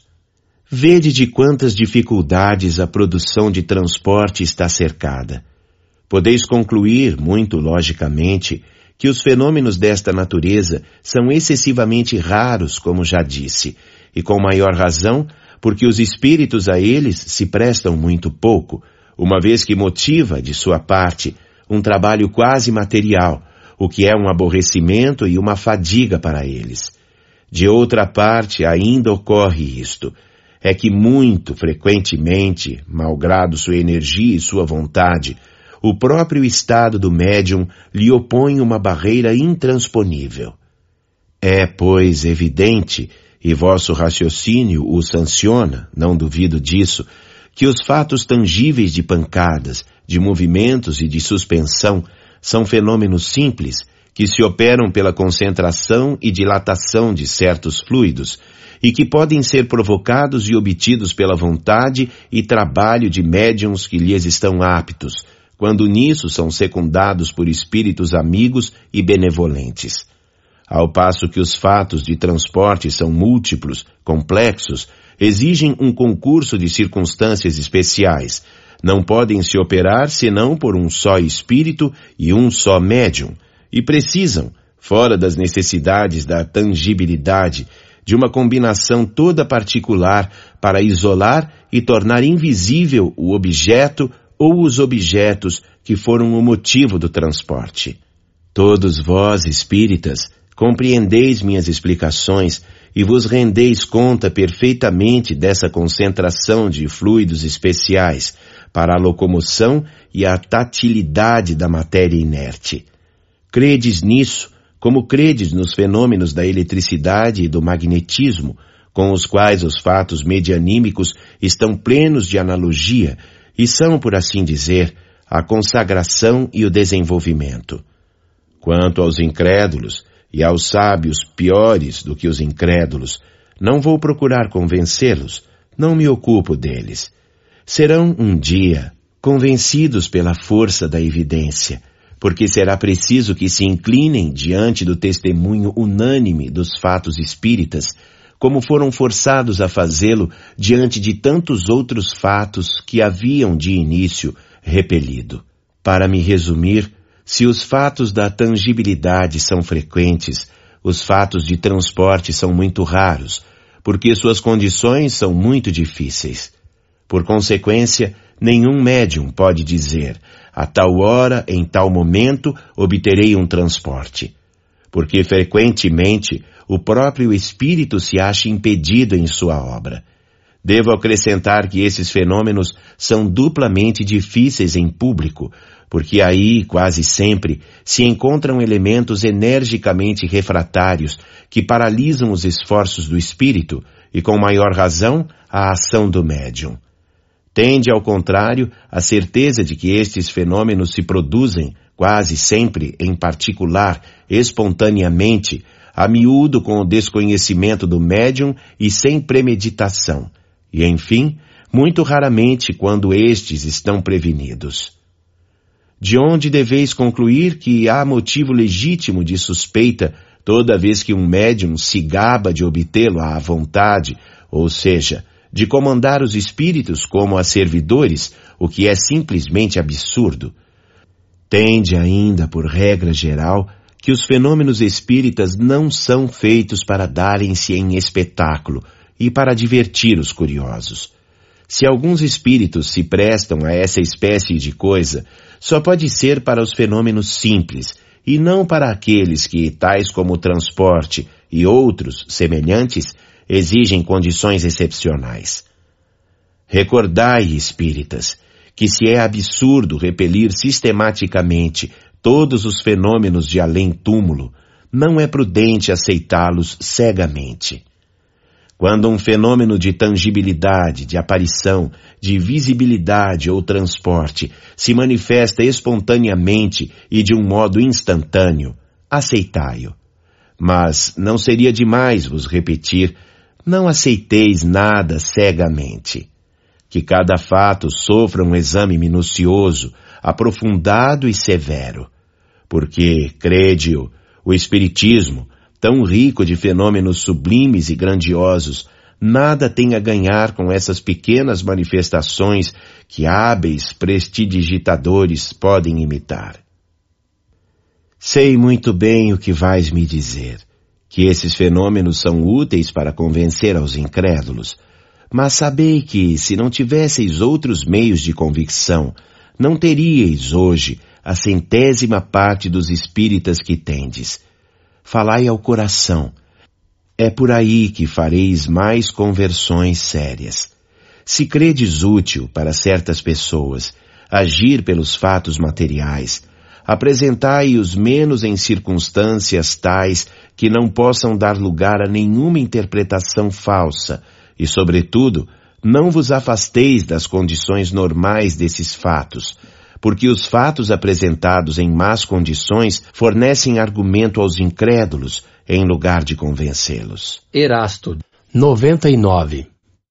Este fenômeno oferece uma particularidade bastante singular e é que certos médiums não o obtêm senão no estado sonambúlico. E isso se explica facilmente. Há no sonâmbulo um despreendimento natural, uma espécie de isolamento do espírito e do perispírito que deve facilitar a combinação dos fluidos necessários. Tal é o caso dos transportes, dos quais fomos testemunha. As questões seguintes foram endereçadas ao espírito que os havia produzido, mas suas respostas, por vezes, de sua insuficiência, nós as submetemos ao espírito Erasto, muito mais esclarecido do ponto de vista teórico e que as completou com observações muito judiciosas. Um é o artesão, o outro o sábio, e a própria comparação dessas duas inteligências é um estudo instrutivo, porque prova que não basta ser espírito para tudo compreender. 1. Um, Rogo-vos nos dizer por que o transporte que fazeis não se produz senão no sono magnético do médium. Isso se prende à natureza do médium. Os fatos que produzo quando o meu está dormindo poderia igualmente produzi-los no estado de vigília com um outro médium. 2. Por que fazeis esperar tão longo tempo o transporte de objetos e por que excitais a cobiça do médium irritando seu desejo de obter o objeto prometido? Esse tempo me é necessário, a fim de preparar os fluidos que servem para o transporte. Quanto à excitação, não é frequentemente senão para divertir as pessoas presentes e a sonâmbula. Nota de Erasto O espírito que respondeu não sabia mais não se rende conta do motivo dessa cobiça que aguilhou-a instintivamente sem compreender-lhe o efeito. Crê divertir, ao passo que, em realidade, provoca, sem disto se aperceber, uma maior emissão de fluido. É a consequência da dificuldade que o fenômeno apresenta. Dificuldade sempre maior quando não é espontânea, sobretudo com certos médiums. 3. A produção do fenômeno prende-se à natureza especial do médium e poderia se produzir por outros médiums com mais facilidade e prontidão. A produção do fenômeno prende-se à natureza especial do médium e não poderia se produzir senão com naturezas correspondentes. Pela prontidão, o hábito que adquirimos correspondendo frequentemente com o mesmo médium nos é de um grande socorro. 4. A influência das pessoas presentes contribui com alguma coisa? Quando há incredulidade, oposição, podem nos incomodar muito. Gostamos bem mais de fazer nossas provas com os crentes e pessoas versadas no Espiritismo, mas não quero dizer que a má vontade poderia nos paralisar completamente. 5. Onde fostes buscar as flores e os confeitos que transportastes? As flores Apanho-as nos jardins, onde me aprazem. 6. E os confeitos? O confeiteiro terá se apercebido de sua falta? Apanho-os onde quero. O confeiteiro nada notou porque coloquei outros em seu lugar. 7. Mas os anéis têm um valor. Onde os tomastes? Isso não prejudicou aquele de quem os tirastes? Apanhei-os em lugares desconhecidos a todos, de maneira que ninguém possa ter algum prejuízo. Nota de Erasto Creio que o fato está explicado de um modo insuficiente em razão da capacidade do espírito que respondeu. Sim, pode nisso ter causado um mal real. Mas o espírito não quis passar por ter subtraído alguma coisa.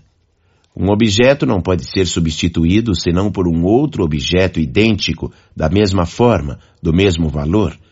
Consequentemente, se um espírito tinha a faculdade de substituir um objeto com o que toma, não teria motivos para tomá-lo, e deveria dar àquele que serve para substituir.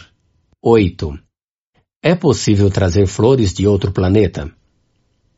Não, isso não é possível. A Erasto. Outros espíritos teriam esse poder? Não, isso não é possível em razão do meio ambiente. 9. Poderíeis transportar flores de um outro hemisfério, dos trópicos, por exemplo? Desde o momento que estejam na Terra, eu o posso. 10. Os objetos que transportastes, poderíeis fazê-los desaparecer e trazê-los de volta? Assim como os trouxe, posso levá-los à minha vontade. 11. A produção do fenômeno de transporte causa-vos alguma dificuldade ou embaraço qualquer? Não nos causa nenhuma dificuldade quando para isso temos permissão. Poderia causar-nos, e muito grande, se quiséssemos produzir estes efeitos sem estarmos para isso autorizados. Nota de Erasto. Não quer admitir sua dificuldade, embora seja real, uma vez que está forçado a fazer uma operação, por assim dizer, material. 12. Quais são as dificuldades que encontrais? Nenhuma outra a não ser as más disposições fluídicas que podem nos ser contrárias. 13. Como transportais o objeto? Os prendeis com as mãos? Não, nós o envolvemos em nós. Nota de Erasto. Ele não explica claramente sua operação, porque não envolve o objeto com sua própria personalidade. Mas, como seu fluido pessoal é dilatável, penetrável e expansível, combina uma parte desse fluido com uma parte de fluido animalizado do médium, e é nessa combinação que ele esconde e transporta o objeto motivo do transporte. Não é, pois, justo dizer que o envolve nele.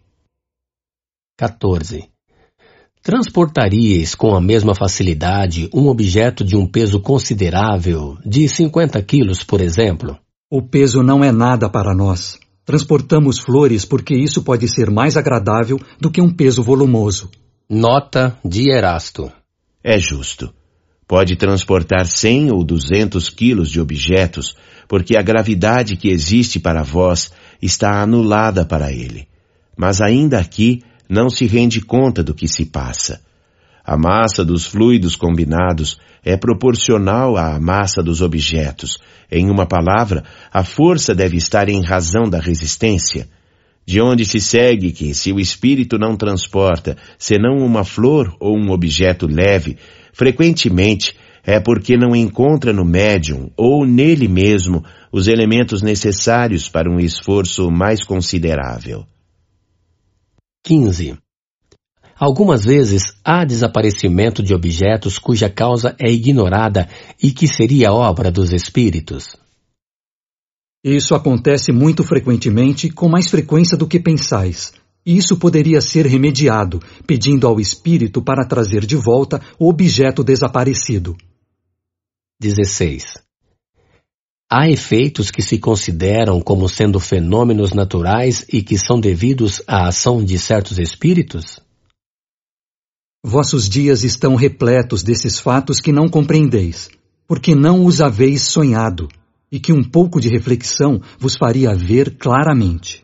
Nota de Erasto. Não atribuais aos espíritos o que é obra da humanidade, mas crede na sua influência oculta, constante, que faz nascer ao vosso derredor mil circunstâncias, mil incidentes necessários ao cumprimento dos vossos atos, de vossa existência. 17. Entre os objetos transportados, aos que podem ser fabricados pelos espíritos, quer dizer, produzidos espontaneamente pelas modificações que os espíritos podem impor ao fluido ou ao elemento universal? Não por mim, porque não tenho permissão para isso. Só um espírito elevado pode fazê-lo. 18. Como introduzistes esses objetos outro dia, pois o quarto estava fechado? Fi-los entrarem comigo, envolvidos, por assim dizer, na minha substância. Quanto a vos dizer mais, isso não é explicável. 19. Como fizestes para tornar visíveis esses objetos que estavam invisíveis um instante antes? Retirei a matéria que os envolvia. Nota de Erasto. Não é a matéria propriamente dita que os envolve, mas um fluido tomado metade no perispírito do médium, metade no do espírito que opera. 20. A Erasto.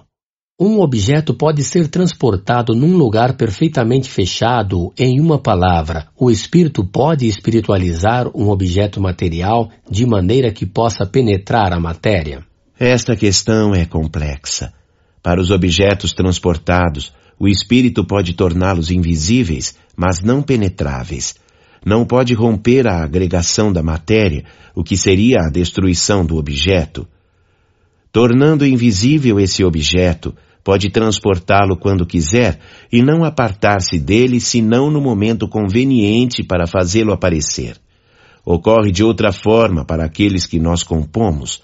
Como não introduzimos senão os elementos da matéria, e como esses elementos são essencialmente penetráveis, e como penetramos nós mesmos e atravessamos os corpos mais condensados com tanta facilidade como os raios solares atravessam as vidraças, podemos perfeitamente dizer que introduzimos o objeto num lugar, por mais fechado que seja. Mas é somente neste caso. Nota: ouça-se adiante para a teoria da formação espontânea dos objetos, o capítulo intitulado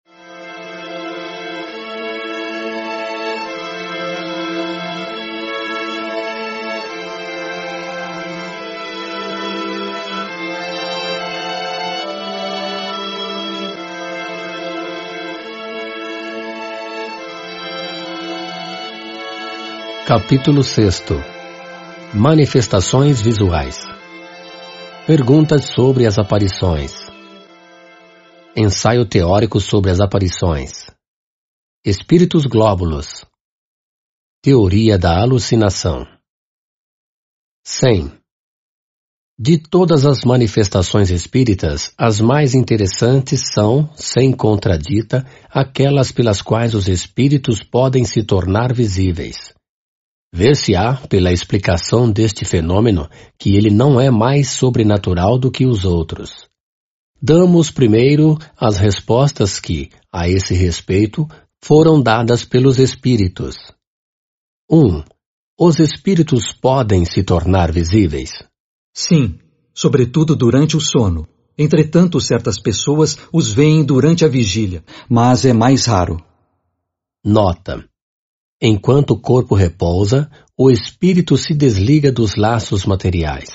Ele está mais livre e pode, mais facilmente, ver os outros espíritos com os quais entra em comunicação.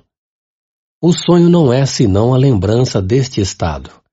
Quando não se lembra de nada, diz-se que não sonhou, mas a alma não deixou de ver e gozar de sua liberdade. Ocupamo-nos aqui, mais especialmente, das aparições no estado de vigília.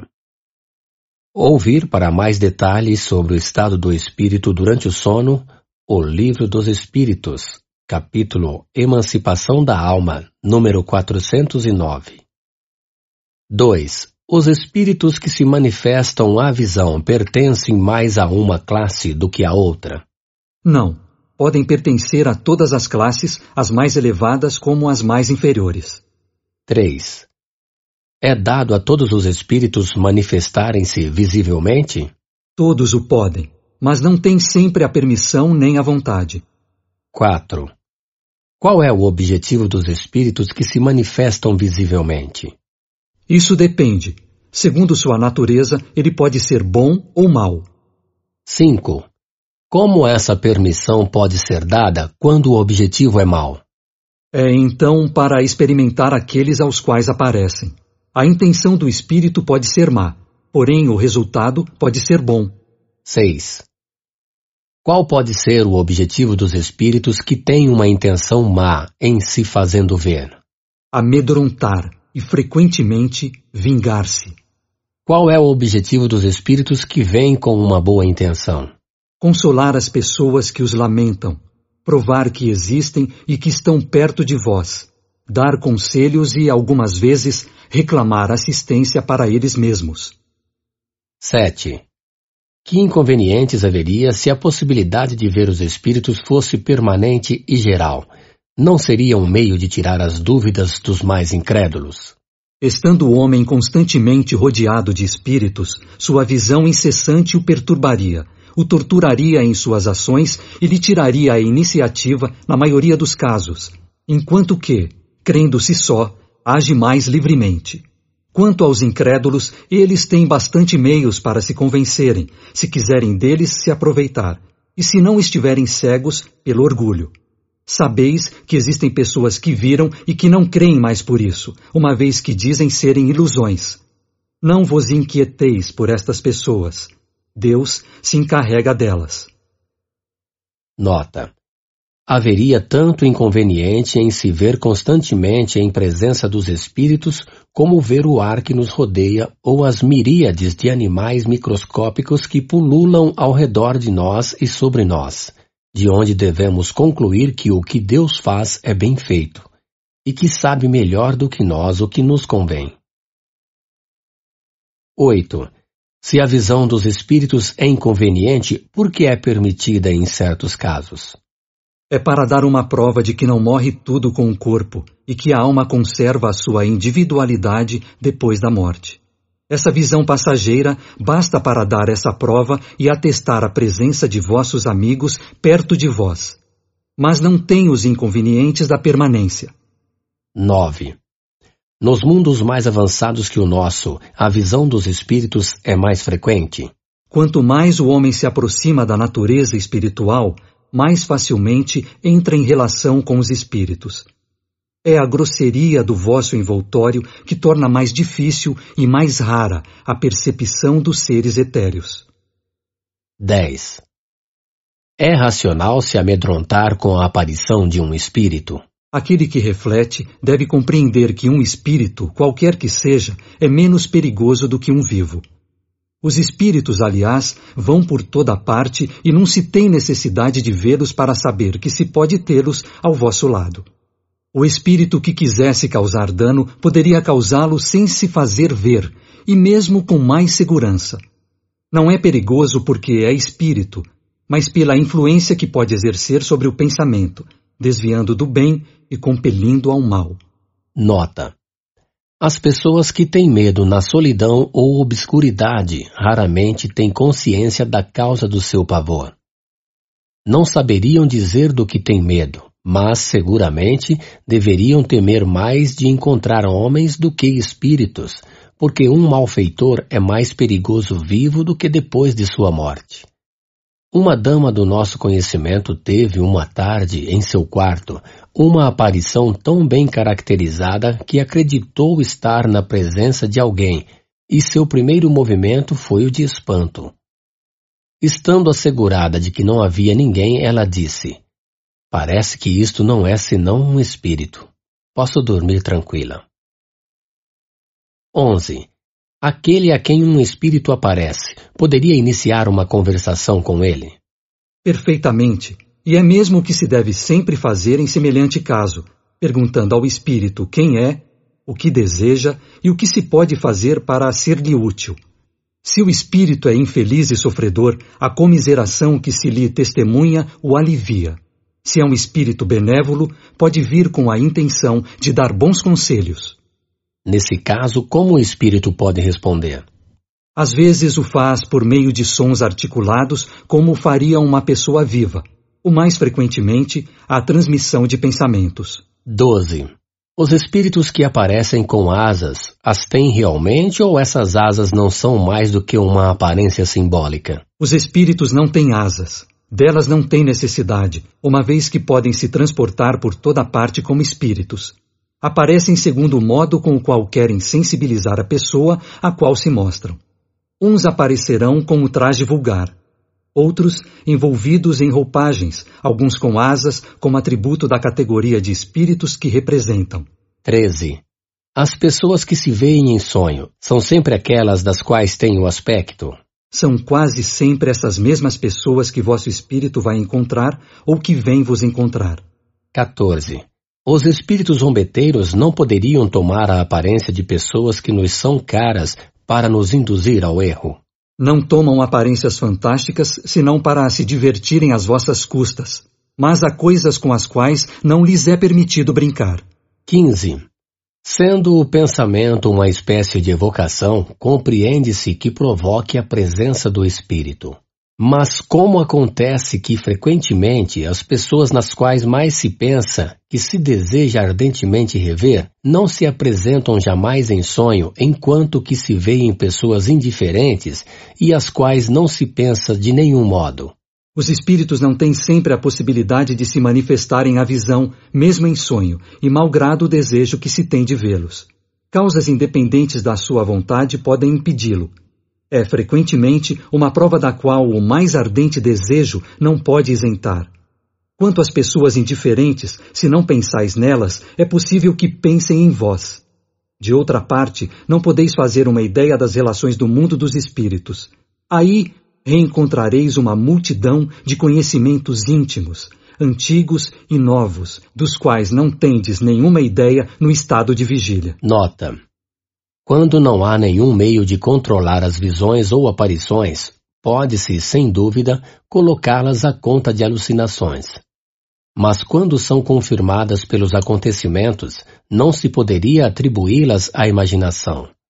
Tais são, por exemplo, as aparições no momento da morte, em sonho ou estado de vigília, de pessoas às quais não se pensa de nenhum modo, e que, por diversos sinais, vêm revelar as circunstâncias de todo inesperadas de seu fim. Viram-se, muitas vezes, cavalos empinarem-se e recusar avançar diante de aparições que amedrontam aqueles que os conduzem. Se a imaginação produz coisa entre os homens, seguramente ela em nada afeta os animais. Além de que, se as imagens que se veem em sonho fossem sempre um efeito das preocupações da vigília, nada explicaria por que, frequentemente, não se sonha jamais com as coisas em que mais se pensa. 16.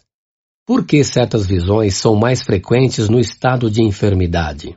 Também ocorre no estado de saúde perfeita, mas na enfermidade os laços materiais estão frouxos.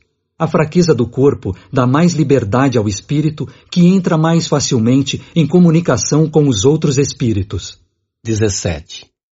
As aparições espontâneas parecem ser mais frequentes em certos países. É que certos povos são melhores dotados do que outros para ter esses tipos de manifestações? Levantais um processo verbal de cada aparição? As aparições, os ruídos, Todas as manifestações, enfim, estão igualmente espalhados sobre toda a terra, mas apresentam caracteres distintivos segundo os povos nos quais ocorrem. Entre aqueles, por exemplo, nos quais a escrita está pouco disseminada, não há médiums escreventes. Entre outros, existem muitíssimos, além de que, o mais frequentemente, há mais ruídos e movimentos do que comunicações inteligentes, porque estas são menos preferidas e procuradas. 18. Por que as aparições ocorrem mais à noite? Não seria um efeito do silêncio e da obscuridade sobre a imaginação? É pela mesma razão que vos faz ver durante a noite as estrelas que não vedes em pleno dia. A grande claridade pode apagar uma aparição pouco nítida, mas é um erro crer que a noite nisso sirva para alguma coisa. Interrogai todos aqueles que já tiveram aparições e vereis que a maioria as tiveram de dia. Nota: Os fatos das aparições são muito mais frequentes e mais gerais do que se crê.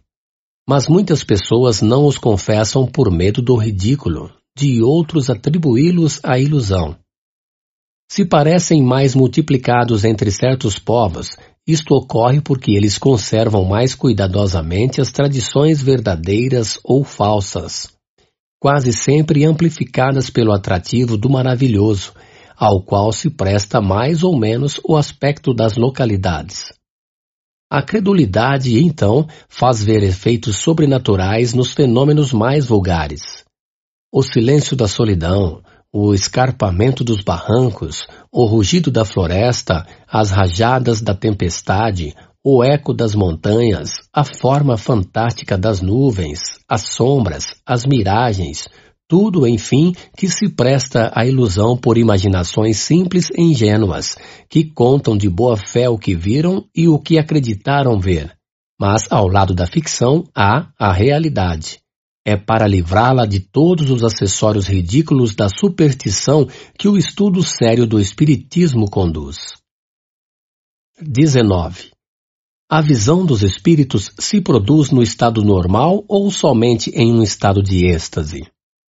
Pode ocorrer em condições perfeitamente normais. Entretanto, as pessoas que os veem bastante frequentemente estão no estado particular, vizinho do êxtase, que lhes dá uma espécie de dupla vista. 20. Aqueles que veem os espíritos, os veem pelos olhos? Eles o creem, mas na realidade é a alma quem vê. E o que o prova é que se pode ver com os olhos fechados. 21. Como o espírito pode se tornar visível? O princípio é o mesmo de todas as manifestações e prende-se às propriedades do perispírito, que pode sofrer diversas modificações à vontade do espírito. 22. O espírito propriamente dito pode se tornar visível ou não o pode, senão com a ajuda do perispírito.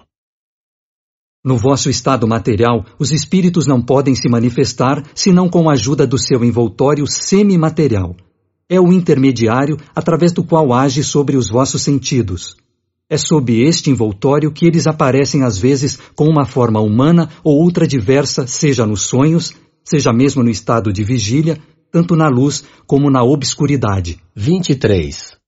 Poder-se-ia dizer que é pela condensação do perispírito que o espírito se torna visível? Condensação não é a palavra. É antes uma comparação que pode ajudar-vos a fazer compreender o fenômeno, porque não há realmente condensação.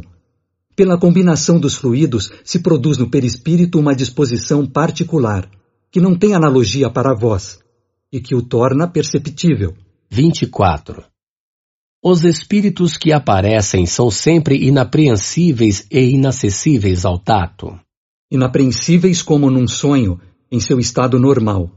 Entretanto, podem fazer impressões sobre o tato e deixar traços de sua presença, e mesmo em certos casos, tornarem-se momentaneamente tangíveis, o que prova que entre eles e vós há uma matéria. 25. Todo mundo está apto para ver os espíritos? No sono, sim, mas não no estado de vigília. No sono, a alma vê-se em intermediários. Na vigília, é sempre mais ou menos influenciada pelos órgãos. Por isso, as condições não são sempre as mesmas.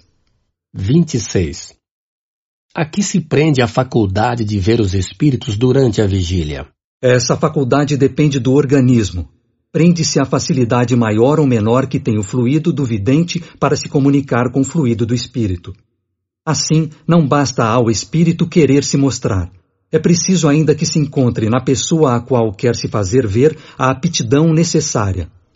Essa faculdade pode se desenvolver pelo exercício?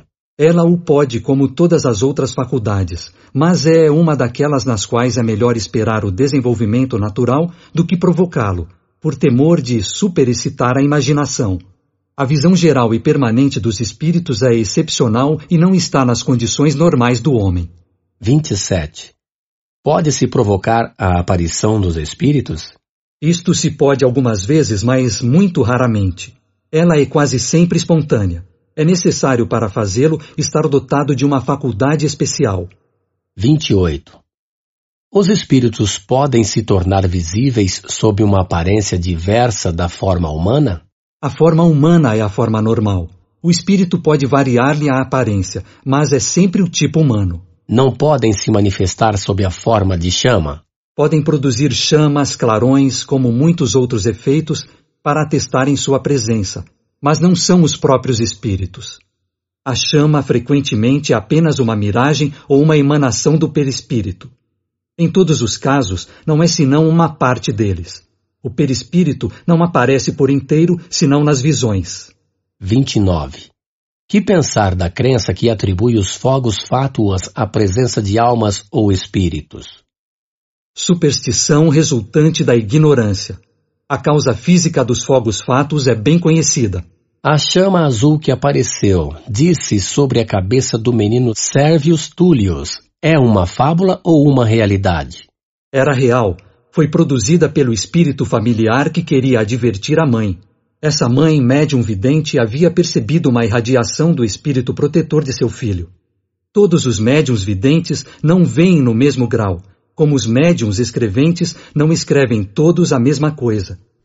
Enquanto essa mãe não via senão uma chama, um outro médium teria podido ver o próprio corpo do espírito. 30. Os espíritos poderiam se apresentar sob a forma de animais? Pode ocorrer, mas são sempre espíritos muito inferiores que tomam essas aparências. Isso não seria, em todo caso, senão uma aparência momentânea, porque seria absurdo crer que um animal verdadeiro qualquer possa ser a encarnação de um espírito. Os animais são apenas animais e nenhuma outra coisa. Nota: Só a superstição pode fazer crer que certos animais são animados por espíritos.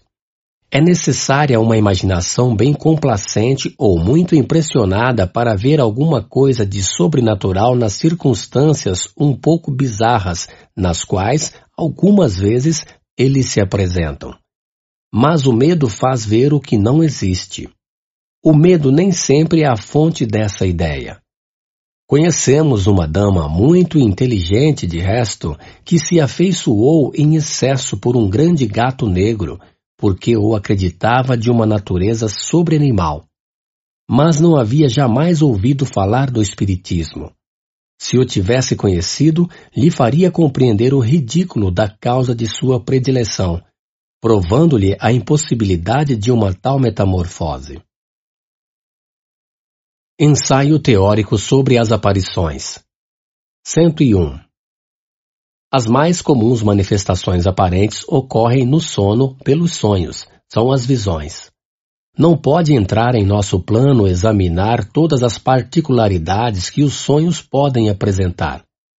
Resumimos-nos dizendo que eles podem ser uma visão atual de coisas presentes ou ausentes, uma visão retrospectiva do passado e, em alguns casos excepcionais, um pressentimento do futuro são também frequentemente painéis alegóricos que os espíritos fazem passar sob nossos olhos para nos dar úteis advertências e salutares conselhos, se são bons espíritos. Ou para nos induzir ao erro e lisonjear nossas paixões, se são espíritos imperfeitos. A teoria seguinte se aplica aos sonhos e a todos os casos de aparições ouvir o Livro dos Espíritos, número 400 e seguintes. Cremos fazer justiça ao bom senso de nossos ouvintes em refutando o que há de absurdo e de ridículo nisso que, vulgarmente, se chama interpretação dos sonhos. 102. As aparições propriamente ditas tem lugar no estado de vigília e quando se goza da plenitude e da inteira liberdade das faculdades. Apresentam-se geralmente sob uma forma vaporosa e diáfana, algumas vezes vaga e indecisa. À primeira vista, frequentemente, é um clarão esbranquiçado cujos contornos se desenham pouco a pouco de outras vezes, as formas são nitidamente acentuadas e se distinguem os menores traços fisionômicos, a ponto de se poder fazer uma descrição muito precisa. As maneiras, o aspecto, são semelhantes aos que o espírito tinha quando encarnado. Podendo tomar todas as aparências, o espírito se apresenta sob aquela que melhor o faz reconhecer, se tal é o seu desejo. Assim, embora como espírito não tenha nenhuma enfermidade corporal, ele se mostrará estropiado, coxo, corcunda, ferido, com cicatrizes, se isso for necessário para se constatar sua identidade. Esopo, por exemplo, como espírito, não é disforme, mas, se for evocado como Esopo, embora tenha tido várias existências depois, aparecerá feio e corcunda, com o traje tradicional. Uma coisa notável é que, a menos de circunstâncias particulares, as partes menos desenhadas são os membros inferiores, enquanto que a cabeça, o tronco, os braços e as mãos são sempre nitidamente observados. Assim não se o vê quase nunca andar, mas deslizar como as sombras. Quanto ao traje, o mais ordinariamente se compõe de uma roupagem terminando em longo franzido flutuante. Em todo caso, é com uma cabeleira ondulante e graciosa a aparência dos espíritos que nada conservaram das coisas terrestres. Mas os espíritos vulgares, os que se conheceu, têm geralmente o traje que usavam no último período de sua existência. Frequentemente tem atributos característicos de sua elevação, como uma auréola ou asas para aqueles que se podem considerar como anjos, enquanto outros têm algo que lembra suas ocupações terrestres. Assim, um guerreiro poderá aparecer com sua armadura, um sábio com livros, um assassino com um punhal, etc. Os espíritos superiores têm uma figura bela, nobre e serena. Os mais inferiores têm alguma coisa de selvagem e de bestial, e algumas vezes carregam ainda os traços de crimes que cometeram ou de suplícios que tenham suportado. A questão do traje e de todos os seus acessórios pode ser a que mais espanta. Voltaremos ao assunto em um capítulo especial, porque dá lugar a outros fatos muito importantes. 103. Dissemos que a aparição tem qualquer coisa de vaporosa. Em certos casos, poder-se-ia compará-la à imagem refletida num espelho sem aço e que, malgrado sua nitidez, não impede de se ver através dela os objetos que estão por detrás. A miúdo é assim que as distinguem os médiums videntes.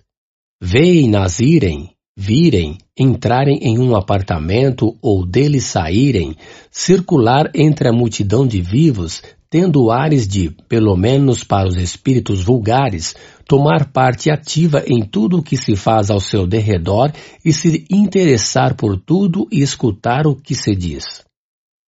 Comumente, se às vezes se aproximarem de uma pessoa, lhe soprarem ideias, a influenciarem, consolá-las se são boas, escarnecendo-as se são malignas, mostrando-se tristes ou contentes do resultado que obtêm. Em uma palavra, são o forro do mundo corporal. Tal é esse mundo oculto que nos rodeia, no meio do qual vivemos sem disso desconfiarmos, como vivemos sem desconfiarmos mais no meio de miríades do mundo microscópico. O microscópio nos revelou o mundo dos infinitamente pequenos que não supunhamos. O Espiritismo, com a ajuda dos médiuns videntes, nos revelou o mundo dos espíritos, que é também uma das forças ativas da natureza. Com a ajuda dos médiums videntes, pudemos estudar o mundo invisível, iniciar-nos em seus hábitos, como um povo de cegos poderia estudar o mundo visível com a ajuda de alguns homens que gozassem da visão. Ouvir adiante no capítulo dos médiums o artigo concernente aos médiums videntes. 104. O espírito quer ou pode aparecer revestido algumas vezes de uma forma ainda mais nítida, tendo todas as aparências de um corpo sólido, a ponto de produzir uma ilusão completa e fazer crer que se está diante de um ser corporal. Em alguns casos, enfim, e sob o império de certas circunstâncias, a tangibilidade pode tornar-se real, quer dizer, se o pode tocar, apalpar, sentir a mesma resistência, o mesmo calor como da parte de um corpo vivo, o que não impede de se desvanecer com a rapidez do relâmpago. Então não é mais pelos olhos que se lhe constata a presença, mas pelo toque. Se se podia atribuir à ilusão ou a uma espécie de fascinação a aparição simplesmente visual, não é mais permitida a dúvida quando se pode agarrá-la, palpar quando ela mesma nos agarra e nos aperta. Os fatos de aparições tangíveis são os mais raros, mas aqueles que ocorreram nestes últimos tempos pela influência de alguns médios poderosos, entre outros o Sr. Home, e que têm toda a autenticidade de testemunhos irrecusáveis, provam e explicam os que a história relaciona a respeito de pessoas que se mostraram depois da morte com todas as aparências da realidade.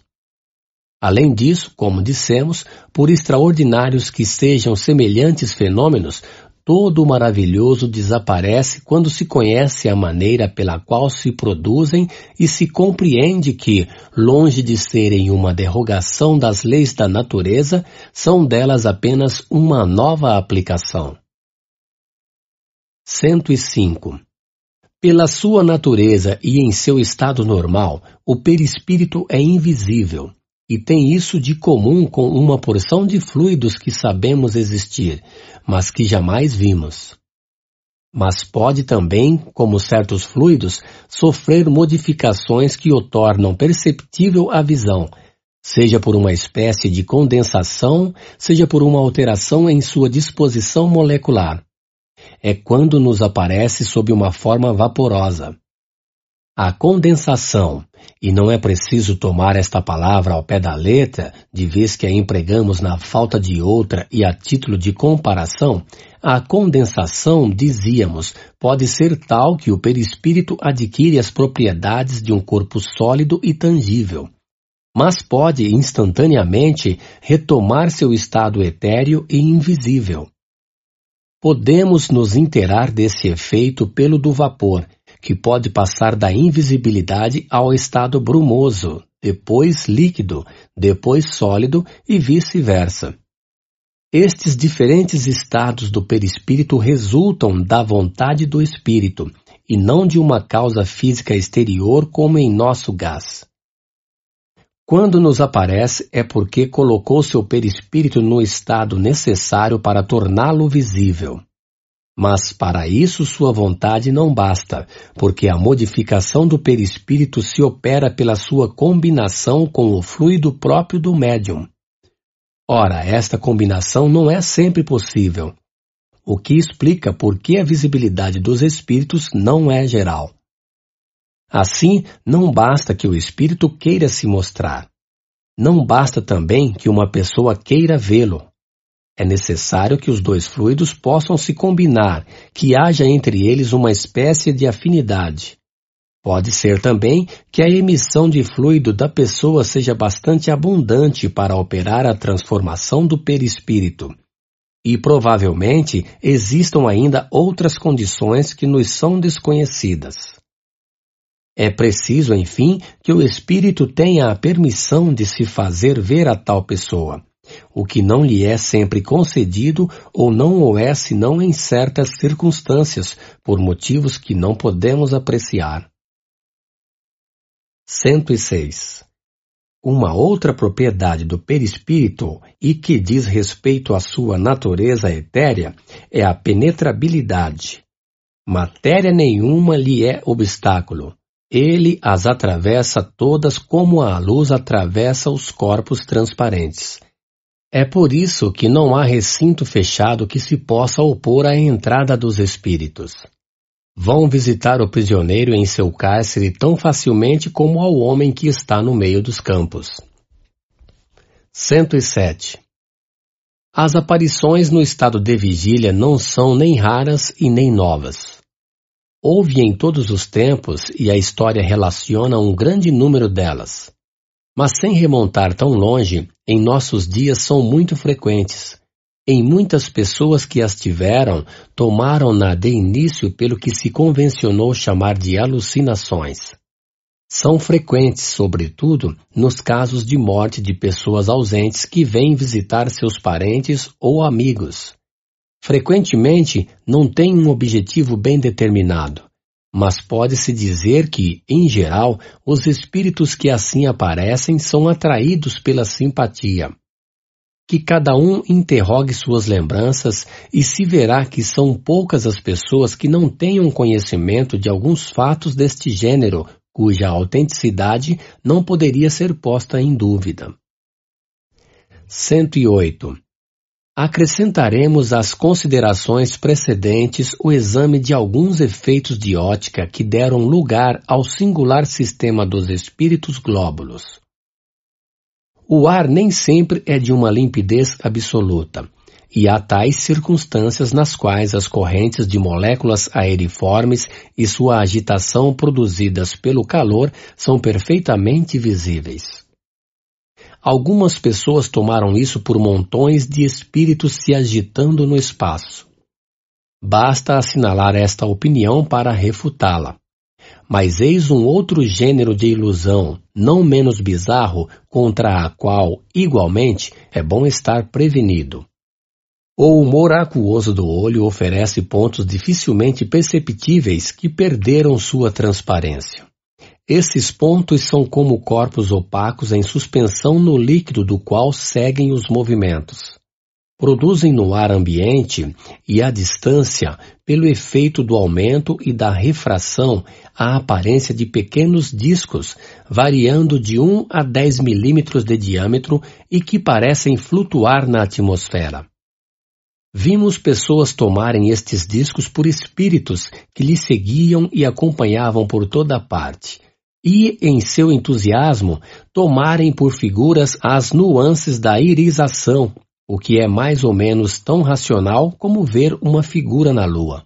Uma simples observação fornecida por elas mesmas vai conduzi-las ao terreno da realidade.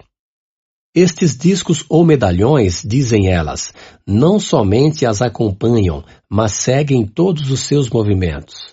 Vão à direita, à esquerda, ao alto, embaixo ou se detêm segundo o movimento da cabeça. Isto não é de admirar, uma vez que a sede da aparência está no globo ocular e deve seguir-lhe os movimentos. Se fossem espíritos, seria preciso convir que estariam constrangidos a um papel muito mecânico para seres inteligentes e livres. Papel bem fastidioso mesmo para os espíritos inferiores e, com maior razão, incompatível com a ideia que fazemos dos espíritos superiores. Alguns, é verdade, tomam por maus espíritos os pontos negros ou moscas amauróticas estes discos, ao igual das manchas negras, têm um movimento ondulatório que não escapa jamais da amplitude de um certo ângulo, e o que se acrescenta à ilusão é que não seguem bruscamente os movimentos da linha visual. A razão é bem simples. Os pontos opacos do humor aquoso, causa primeira do fenômeno, o dissemos, são como mantidos em suspensão e têm sempre uma tendência a descer. Quando sobem, é porque são solicitados pelo movimento do olho de baixo para cima. Mas, chegados a uma certa altura, se se fixa o olho, veem-se os discos descerem e depois deterem-se. Sua mobilidade é extrema, porque basta um movimento imperceptível do olho para fazê-los mudar de direção e percorrer toda a amplitude do arco no espaço onde se produz a imagem. Enquanto não se possa provar que uma imagem possui um movimento próprio, espontâneo e inteligente, não se pode nisso ver senão um simples fenômeno óptico ou fisiológico. Ocorre o mesmo com as centelhas que se produzem algumas vezes em maços ou em feixes mais ou menos compactos pela contração dos músculos do olho, e que são, provavelmente, devidos à eletricidade fosforescente da íris, uma vez que, geralmente, são circunscritas na circunferência do disco desse órgão. Semelhantes ilusões não podem ser senão o resultado de uma observação incompleta. Quem quer que tenha estudado seriamente a natureza dos espíritos, por todos os meios proporcionados pela ciência prática, compreenderá tudo o que tem de pueril. Do mesmo modo que combatemos as teorias duvidosas com as quais se atacam as manifestações, quando essas teorias são baseadas na ignorância dos fatos, também devemos procurar destruir as ideias falsas que provam mais entusiasmo do que reflexão e que, por isso mesmo, fazem mais mal do que bem junto aos incrédulos, já tão dispostos a procurarem o lado ridículo. 109. O perispírito, como se vê, é o princípio de todas as manifestações. Seu conhecimento deu a chave de uma multidão de fenômenos e um passo imenso à ciência espírita, abrindo-lhe um caminho novo, tirando-lhe todo o caráter maravilhoso. Encontramos pelos próprios espíritos porque, notai bem, foram eles que nos colocaram no caminho a explicação da ação dos espíritos sobre a matéria, do movimento dos corpos inertes, dos ruídos e das aparições. Aí encontraremos ainda a de vários outros fenômenos que nos restam a examinar, antes de passarmos ao estudo das comunicações propriamente ditas. Tanto melhor se as compreenderá quando melhor nos dermos conta das causas primeiras. Se se compreendeu bem esse princípio, far-se-á por si mesmo sua aplicação aos diversos fatos que poderão se apresentar ao observador. 110. Estamos longe de considerar a teoria que damos como absoluta e como sendo a última palavra. Ela será, sem dúvida, completada ou retificada mais tarde por novos estudos, mas, por incompleta ou imperfeita que seja hoje, pode sempre ajudar a entender a possibilidade dos fatos por causas que nada têm de sobrenatural.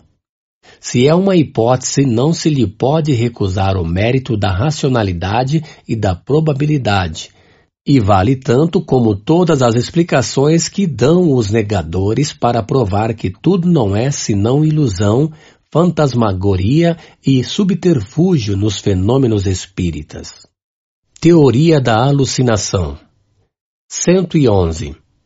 Os que não admitem o mundo incorpóreo e invisível creem tudo explicar com a palavra alucinação. A definição dessa palavra é conhecida. Um erro, uma ilusão de uma pessoa que crê ter percepções que realmente não tem do latim alucinare, erro, feito de ad lucem. Mas os sábios, que saibamos, ainda não deram a sua razão fisiológica. A ótica e a fisiologia, não parecendo se lhes ter mais segredos, como ocorre que não tenham ainda explicado a natureza e a origem das imagens que se oferecem ao espírito em certas circunstâncias? Querem tudo explicar pelas leis da matéria, seja, que deem, pois, por essas leis, uma teoria da alucinação. Boa ou má, será sempre uma explicação. 112.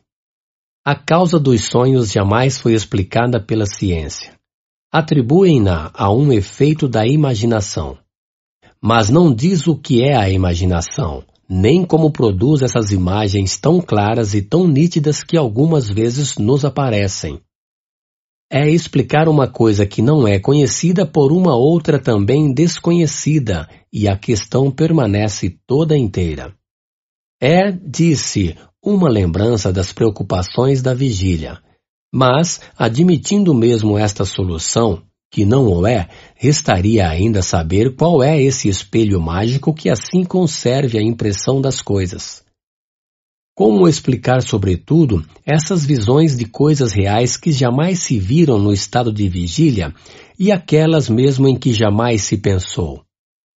Só o Espiritismo podia nos dar a chave desse fenômeno bizarro, que passa desapercebido por causa da própria vulgaridade, como todas as maravilhas da natureza que calcamos sob nossos pés.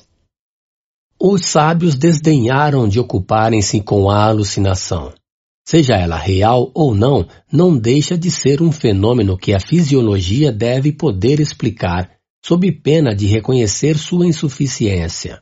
Se um dia um sábio empreender dar-lhe não uma definição, entendemos-nos bem, mas uma explicação fisiológica, veremos se sua teoria resolve todos os casos. que não omita, sobretudo, os fatos tão comuns de aparições de pessoas no momento de sua morte. Que diga de onde vem a coincidência da aparição com a morte da pessoa. Se fosse um fato isolado, poder-se-ia atribuí-lo ao acaso. Mas, como é muito frequente, o acaso não tem essas reincidências. Se aquele que vê a aparição ainda tivesse a imaginação impressionada pela ideia de que a pessoa deve morrer, seja. Mas, frequentemente, a que aparece é aquela com quem ele menos sonha. Portanto, a imaginação nada tem com isso. Pode-se explicar ainda menos pela imaginação as circunstâncias da morte da qual não se tem nenhuma ideia. Os alucinacionistas dirão que a alma, se tanto é que admitem uma alma, tem momentos de superexcitação em que suas faculdades estão exaltadas? Estamos de acordo, mas quando aquilo que ela vê é real, não é, pois, uma ilusão. Se na sua exaltação a alma vê uma coisa que não está presente, é, portanto, que ela se transporta. Mas se nossa alma pode se transportar até uma pessoa ausente, por que a alma dessa pessoa não se transportaria até nós? Que, em sua teoria da alucinação, queiram ter em conta estes fatos e não se esqueçam de que uma teoria a qual se pode opor fatos contrários é, necessariamente, falsa ou incompleta. À espera de suas explicações, vamos tentar emitir algumas ideias a esse respeito. 113. Os fatos provam que há verdadeiras aparições, as quais a teoria espírita explica perfeitamente e que só podem ser negadas por aqueles que nada admitem fora do organismo. Mas, ao lado das visões reais, há alucinações no sentido ligado a essa palavra. Isso não é duvidoso. Qual é sua origem? São os espíritos que vão nos colocar na pista, porque a explicação nos parece inteiramente contida nas respostas dadas às questões seguintes. As visões são sempre reais ou algumas vezes são o efeito da alucinação? Quando se vê, em sonho ou de outro modo, o diabo, por exemplo, ou outras coisas fantásticas que não existem, isso não é um produto da imaginação? Sim, algumas vezes quando se está impressionado por certas leituras ou por histórias de feitiçaria que impressionam. Se se as recorda, pode-se crer ver o que não existe.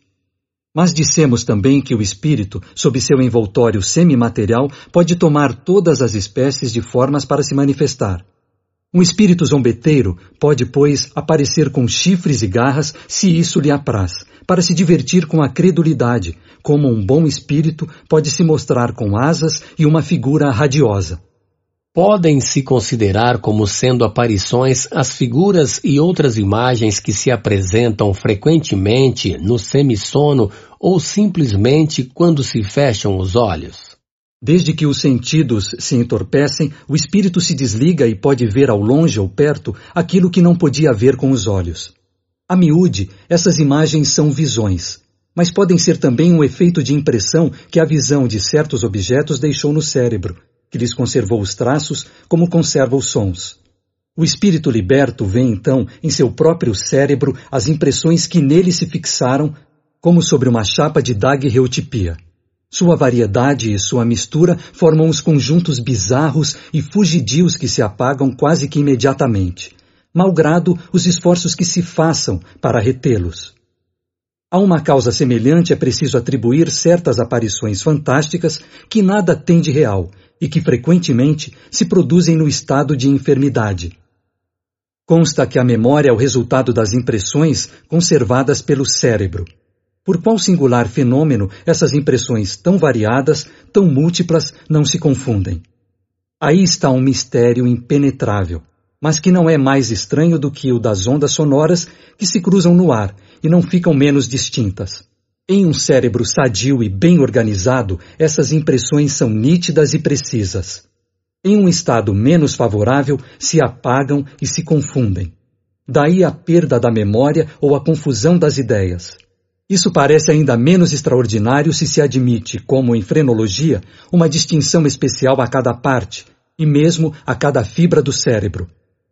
As imagens chegadas ao cérebro pelos olhos aí deixam, pois, uma impressão que faz com que se lembre de um quadro, como se ele estivesse diante de si. Mas sempre isso não é senão uma questão de memória, porque não se o vê mais. Ora, em um certo estado de emancipação, a alma vê no cérebro e reencontra essas imagens. Sobretudo aquelas que mais o impressionaram segundo a natureza das preocupações ou as disposições do espírito. E é assim que reencontra a impressão de cenas religiosas, diabólicas, dramáticas, mundanas, de figuras de animais bizarros que viu em uma outra época, em pintura ou mesmo em narrações, porque as narrações também deixam impressões. Assim, a alma vê realmente, mas vê apenas uma imagem daguerreotipada no cérebro. No estado normal, essas imagens são fugidias e efêmeras, porque todas as partes cerebrais funcionam livremente. Mas, no estado da enfermidade, o cérebro está sempre mais ou menos enfraquecido. Não existe equilíbrio entre todos os órgãos. Alguns somente conservam sua atividade, enquanto que outros estão de alguma sorte paralisados. Daí a permanência de certas imagens que não são mais apagadas, como no estado normal, pelas preocupações da vida exterior. Aí está a verdadeira alucinação e a causa primeira das ideias fixas. Como se vê, nos inteiramos dessa anomalia por uma lei fisiológica bem conhecida, a das impressões cerebrais, mas sempre nos foi necessário fazer a alma intervir. Ora, se os materialistas não podem ainda dar uma solução satisfatória desse fenômeno, é porque não querem admitir a alma. Também dirão que nossa explicação é má, porque colocamos como princípio o que é contestado. Contestado por quem? Por eles, mas admitido pela imensa maioria, depois que há homens sobre a terra e a negação de alguns não pode fazer lei. Nossa explicação é boa? Nós a damos pelo que pode valer a falta de outra, e querendo-se a título de simples hipótese à espera de melhor. Tal como é, dá a razão de todos os casos de visão? Certamente que não, e desafiamos todos os fisiologistas de dar-lhe uma só, sob seu ponto de vista exclusivo, que resolva todos os casos. Porque quando pronunciaram suas palavras sacramentais de superexcitação e de exaltação, nada disseram. Portanto, se todas as teorias da alucinação são insuficientes para explicarem todos os fatos, é que há outra coisa além da alucinação propriamente dita. Nossa teoria seria falsa se a aplicássemos a todos os casos de visão, porque alguns viriam contradizê-la pode ser justa se a restringimos a certos efeitos.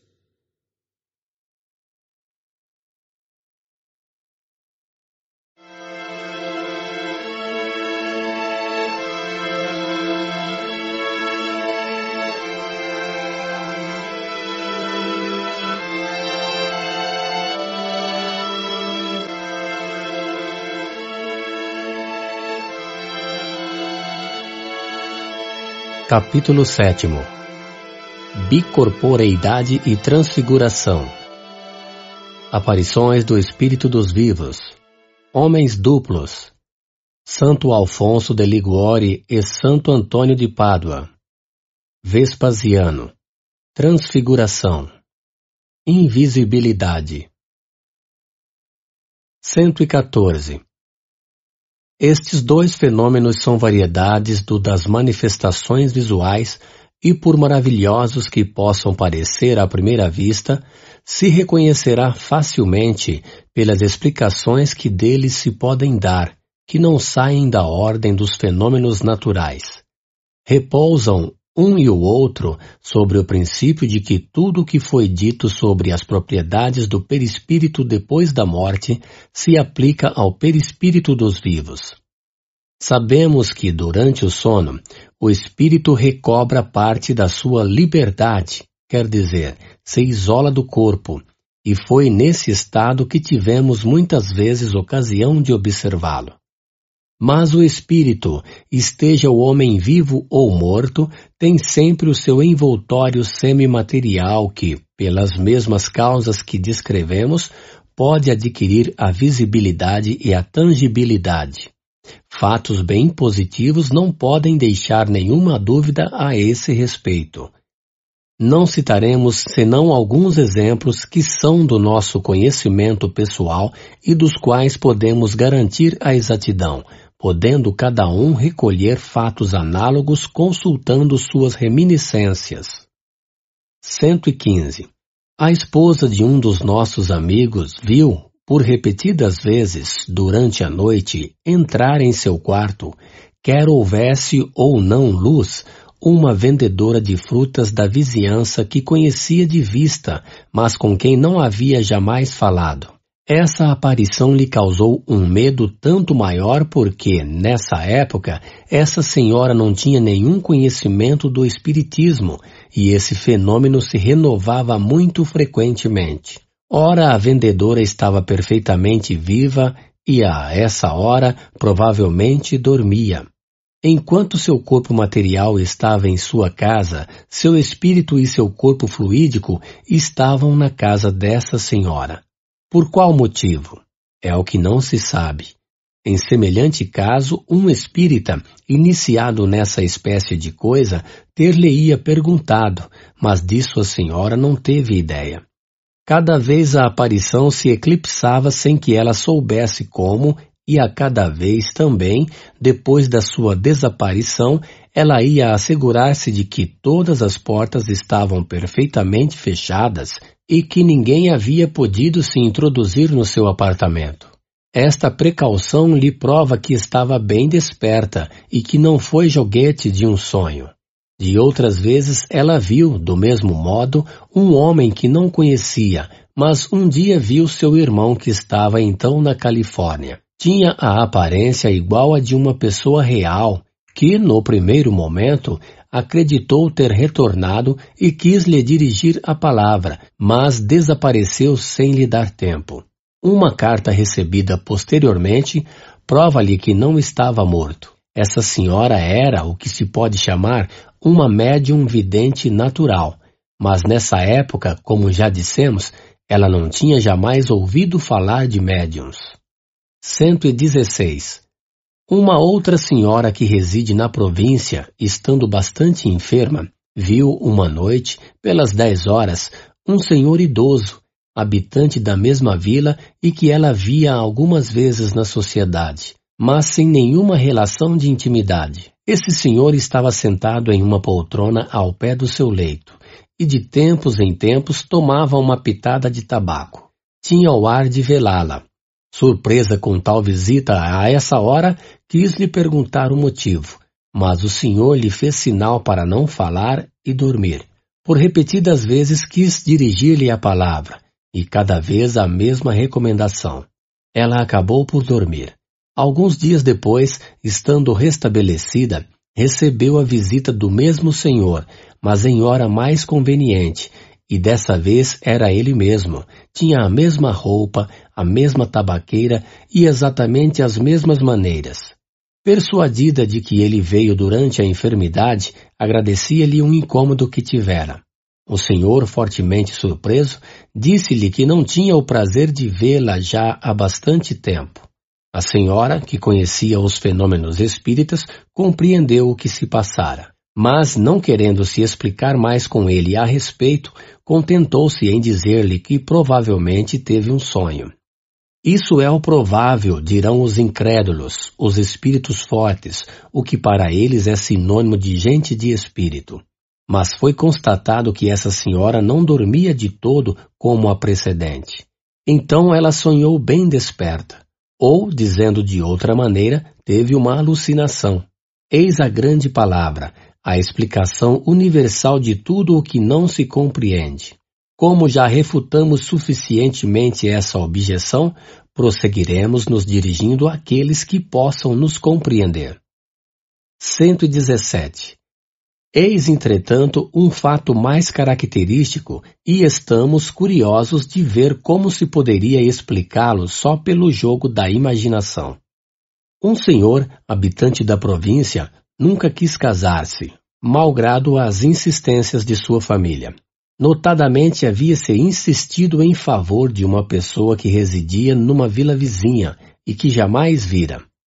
Um dia, estando em seu quarto, ficou admiradíssimo de se ver em presença de uma jovem vestida de branco e a cabeça ornada com uma coroa de flores. Ela lhe disse que era sua noiva. Estendeu-lhe a mão, que tomou na sua, e nela viu um anel. Depois de alguns instantes, tudo desapareceu. Surpreso com essa aparição e estando seguro de que estava bem acordado, informou-se se alguém tinha vindo nesse dia. Mas lhe disseram que pessoa alguma fora vista. Um ano depois, cedendo às novas solicitações de uma parenta, decidiu ir ver a jovem que lhe propunham. Chegou no dia de Corpus Christi e, quando voltava da procissão, uma das primeiras pessoas que vê entrando na casa é uma jovem que reconhece como sendo a que lhe tinha aparecido. Estava vestida do mesmo modo, porque o dia da aparição era também o dia de Corpus Christi. Ele ficou desorientado e, de sua parte, a jovem soltou um grito de surpresa e sentiu-se mal. Voltando a si, disse que já tinha visto esse senhor em igual dia do ano precedente.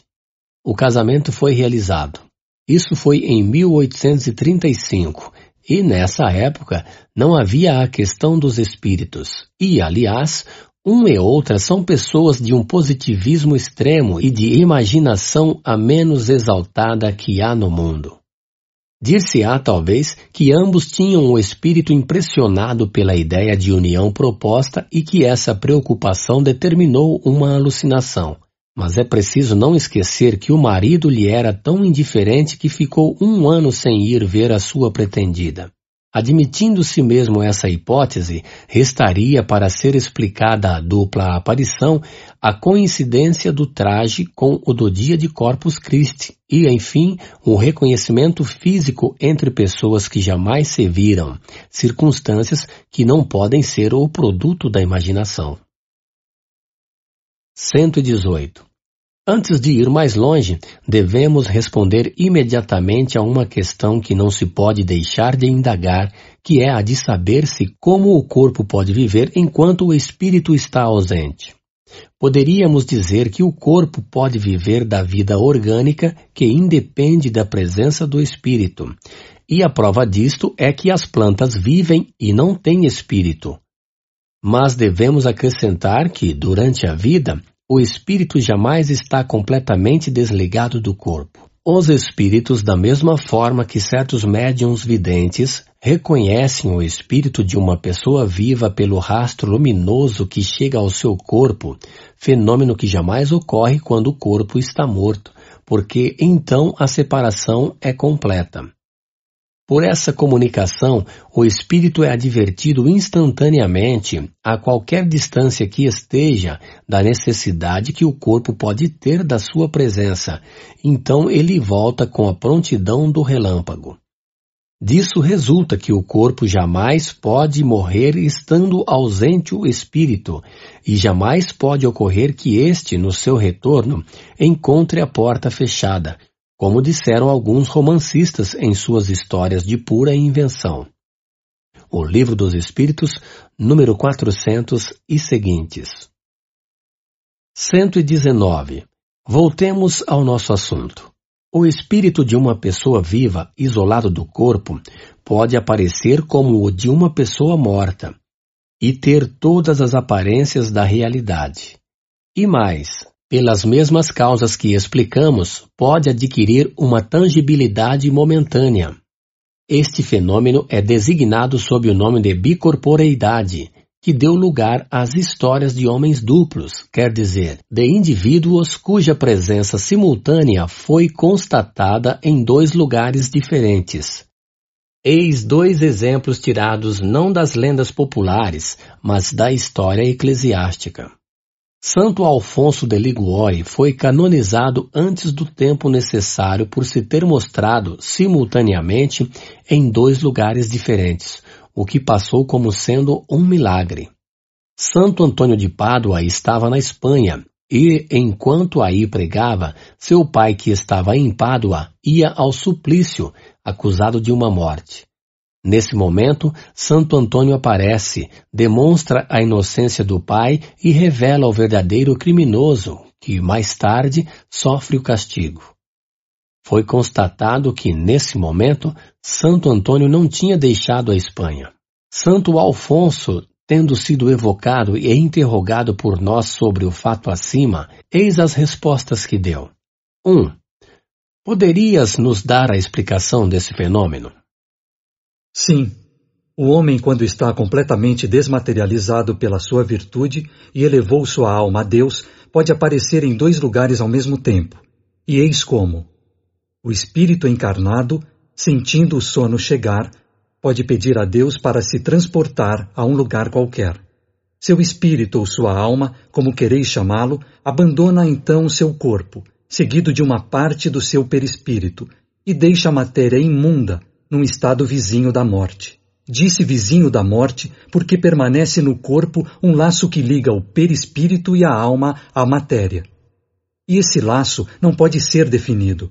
O corpo aparece então no lugar pedido, Creio que isso é tudo o que desejais saber. 2. Isso não nos dá explicação quanto à visibilidade e à tangibilidade do perispírito. O espírito, estando desligado da matéria segundo seu grau de elevação, pode se tornar tangível à matéria. 3. O sono do corpo é indispensável para que o espírito apareça em outros lugares? A alma pode se dividir quando se sente transportada para um lugar diferente daquele onde se encontra o corpo. Pode acontecer que o corpo não durma, embora isso seja muito raro, mas não estará jamais num estado perfeitamente normal, porém está sempre num estado mais ou menos estático. Nota: A alma não se divide no sentido literal da palavra. Ela se irradia para diferentes lados e pode, assim, se manifestar em vários pontos sem estar repartida. Ocorre o mesmo que uma luz que pode se refletir simultaneamente em várias vidraças. 4. Estando um homem mergulhado no sono enquanto seu espírito aparece em outro lugar, que sucederia se fosse despertado subitamente? Não sucederia nada porque se alguém tivesse a intenção de despertá-lo, o espírito reentraria no corpo prevendo a intenção, já que o espírito lê o pensamento. Nota: uma explicação inteiramente idêntica nos foi dada várias vezes pelo espírito de pessoas mortas ou vivas. Santo Alfonso explica o fato da dupla presença, mas não dá a teoria da visibilidade e da tangibilidade. 120. Tácito reporta um fato análogo. Durante os meses que Vespasiano passou em Alexandria para esperar o retorno periódico dos ventos de verão e a estação na qual o mar se torna seguro, vários prodígios ocorreram, pelos quais se manifestaram o favor do céu e o interesse que os deuses pareciam tomar por esse príncipe. Esses prodígios redobraram em Vespasiano o desejo de visitar a morada sagrada do Deus, para consultá-lo a respeito do império. Ordenou que o templo fosse fechado a todo mundo. Entrou ele mesmo todo atento ao que iria dizer o oráculo e percebeu atrás de si um dos principais egípcios, de nome Basilide, que sabia estar retido doente há vários dias de Alexandria. Informou-se com os sacerdotes se Basilides esteve nesse dia no templo, se informou com os transeuntes se ouviram na cidade. Enfim, enviou homens a cavalo e se assegurou de que, nesse mesmo momento, estava a oitenta milhas de distância. Então não duvidou mais que a visão não foi sobrenatural, e o nome de Basilide tomou-lhe o lugar de um oráculo. Tácito, Histórias, livro 4, capítulos 81 e 82. Tradução de Bourneau. 121. O indivíduo que se mostra simultaneamente em dois lugares diferentes tem, pois, dois corpos. Mas desses dois corpos, só um é real, o outro não é senão uma aparência. Pode-se dizer que o primeiro tem a vida orgânica e que o segundo tem a vida da alma. Ao despertar, os dois corpos se reúnem e a vida da alma entra no corpo material.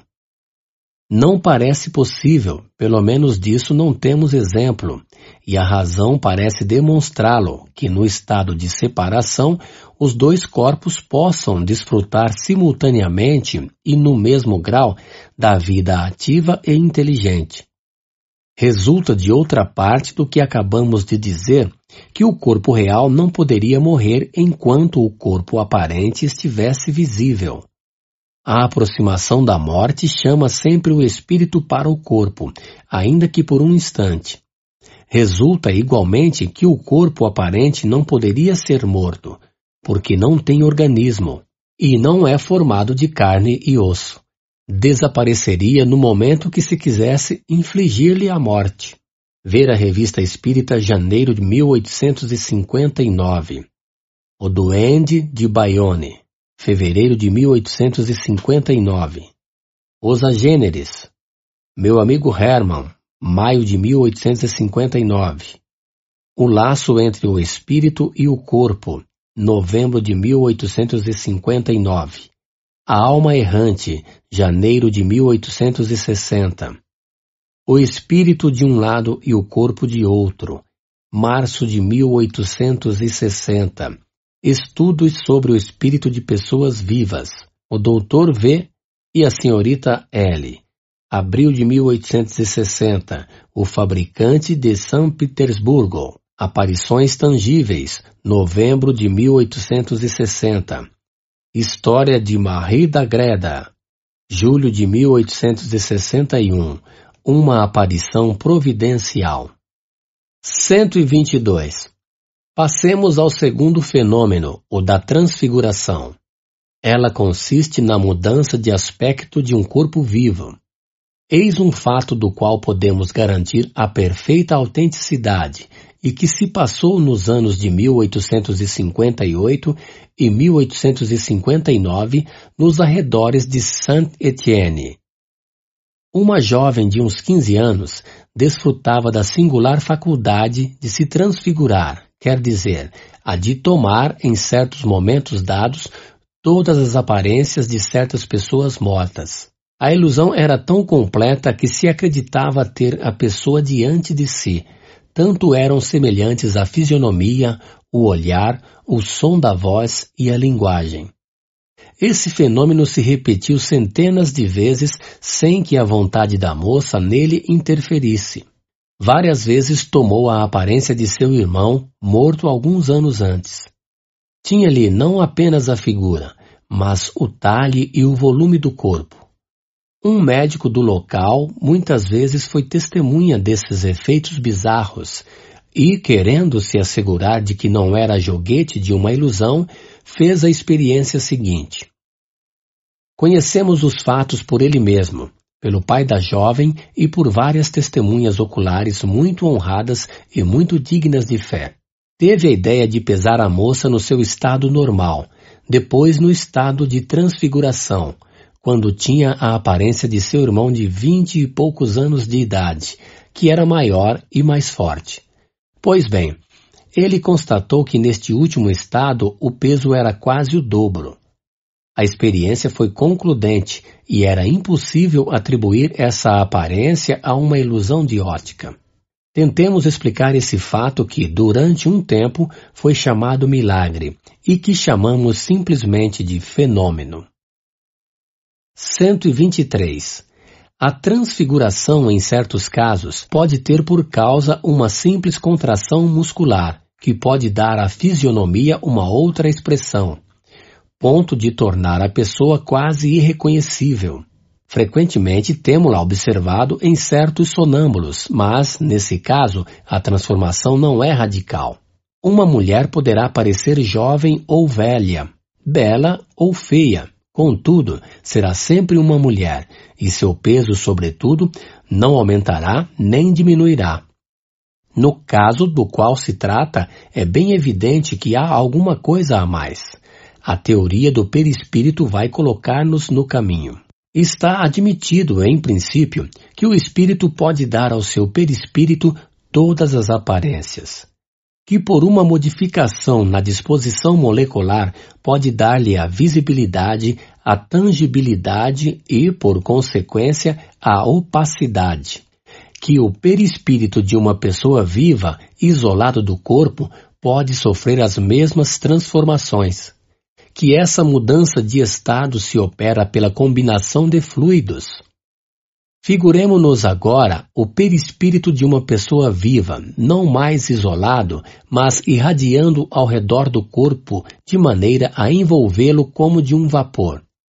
Nesse estado, ele pode sofrer as mesmas modificações que se estivesse separado. Se perde sua transparência, o corpo pode desaparecer, tornar-se invisível e ser velado como se estivesse mergulhado numa neblina poderá mesmo mudar de aspecto, tornar-se brilhante se tal é a vontade do espírito. Um outro espírito, combinando seu próprio fluido com o primeiro, pode lhe substituir a própria aparência, de tal sorte que o corpo real desaparece sob um envoltório fluídico exterior, cuja aparência pode variar à vontade do espírito. Tal parece ser a verdadeira causa do fenômeno estranho e raro, é preciso dizer, da transfiguração. Quanto à diferença de peso, se explica do mesmo modo que para os corpos inertes. O peso intrínseco do corpo não varia, porque a quantidade da matéria não varia mas sofre a influência de um agente exterior que pode aumentar-lhe ou diminuir-lhe o peso relativo, como explicamos acima, nos números 78 e seguintes. É, pois, provável que se a transfiguração ocorresse com relação a uma criança, o peso teria diminuído em proporção. 124. Concebe-se que o corpo possa tomar uma outra aparência de maior ou menor dimensão. Mas como poderia tomar uma dimensão menor a de uma criança, como acabamos de dizer? Nesse caso, o corpo real não deveria ultrapassar os limites do corpo aparente. Também não dissemos que o fato se tenha produzido. Apenas quisemos mostrar em nos reportando a teoria do peso específico que o peso aparente teria podido diminuir.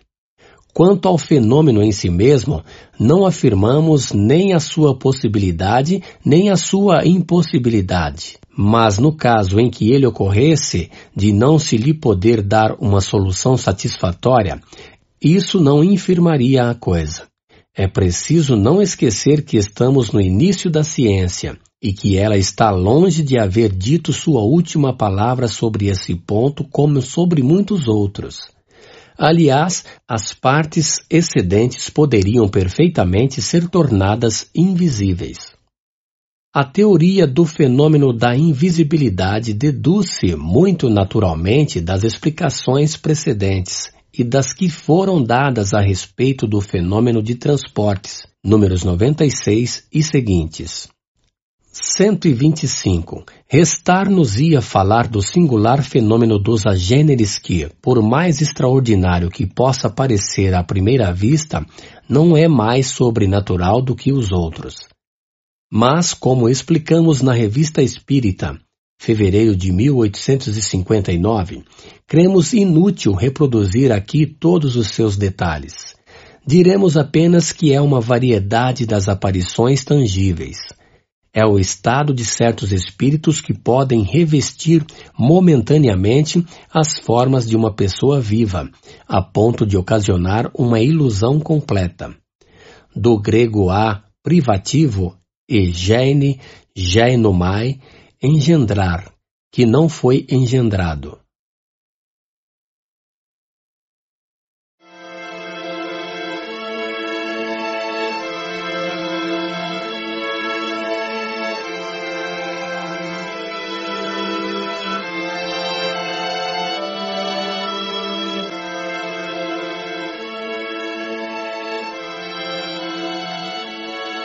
Capítulo 8 Laboratório do Mundo Invisível. Vestuários dos Espíritos. Formação espontânea de objetos tangíveis. Modificação das propriedades da matéria. Ação magnética curativa. 126 Dissemos que os espíritos se apresentam vestidos de túnicas, roupagens ou mesmo com seus trajes ordinários. As roupagens parecem ser um vestuário geral no mundo dos espíritos. Mas pergunta-se onde vão buscar esses vestuários em tudo semelhantes aos que usavam em sua vida, com todos os seus acessórios. É certo que não os levaram consigo, uma vez que os objetos reais estão ainda aqui, sob nossos olhos. De onde provém, pois, os que usam no outro mundo? Esta questão tem sempre intrigado muito, mas para muita gente era simples negócio de curiosidade. Entretanto, ela confirmava uma questão de princípios de uma grande importância, porque sua solução nos colocou no caminho de uma lei geral que encontra igualmente aplicação no nosso mundo corporal. Vários fatos vieram complicá-la e demonstrar a insuficiência das teorias que se tinham experimentado. Podia-se, até certo ponto, certificar-se do vestuário, porque pode-se considerá-lo como fazendo parte do indivíduo. Já não ocorre o mesmo com os objetos acessórios, como, por exemplo, a tabaqueira da visita da senhora doente de que falamos no número 116. Anotemos a esse respeito que não se tratava ali de um morto, mas de um vivo, e que esse senhor, quando voltou em pessoa, tinha uma tabaqueira em tudo semelhante. Onde, pois, o seu espírito havia encontrado aquela que ele tinha quando estava ao pé do leito da doente?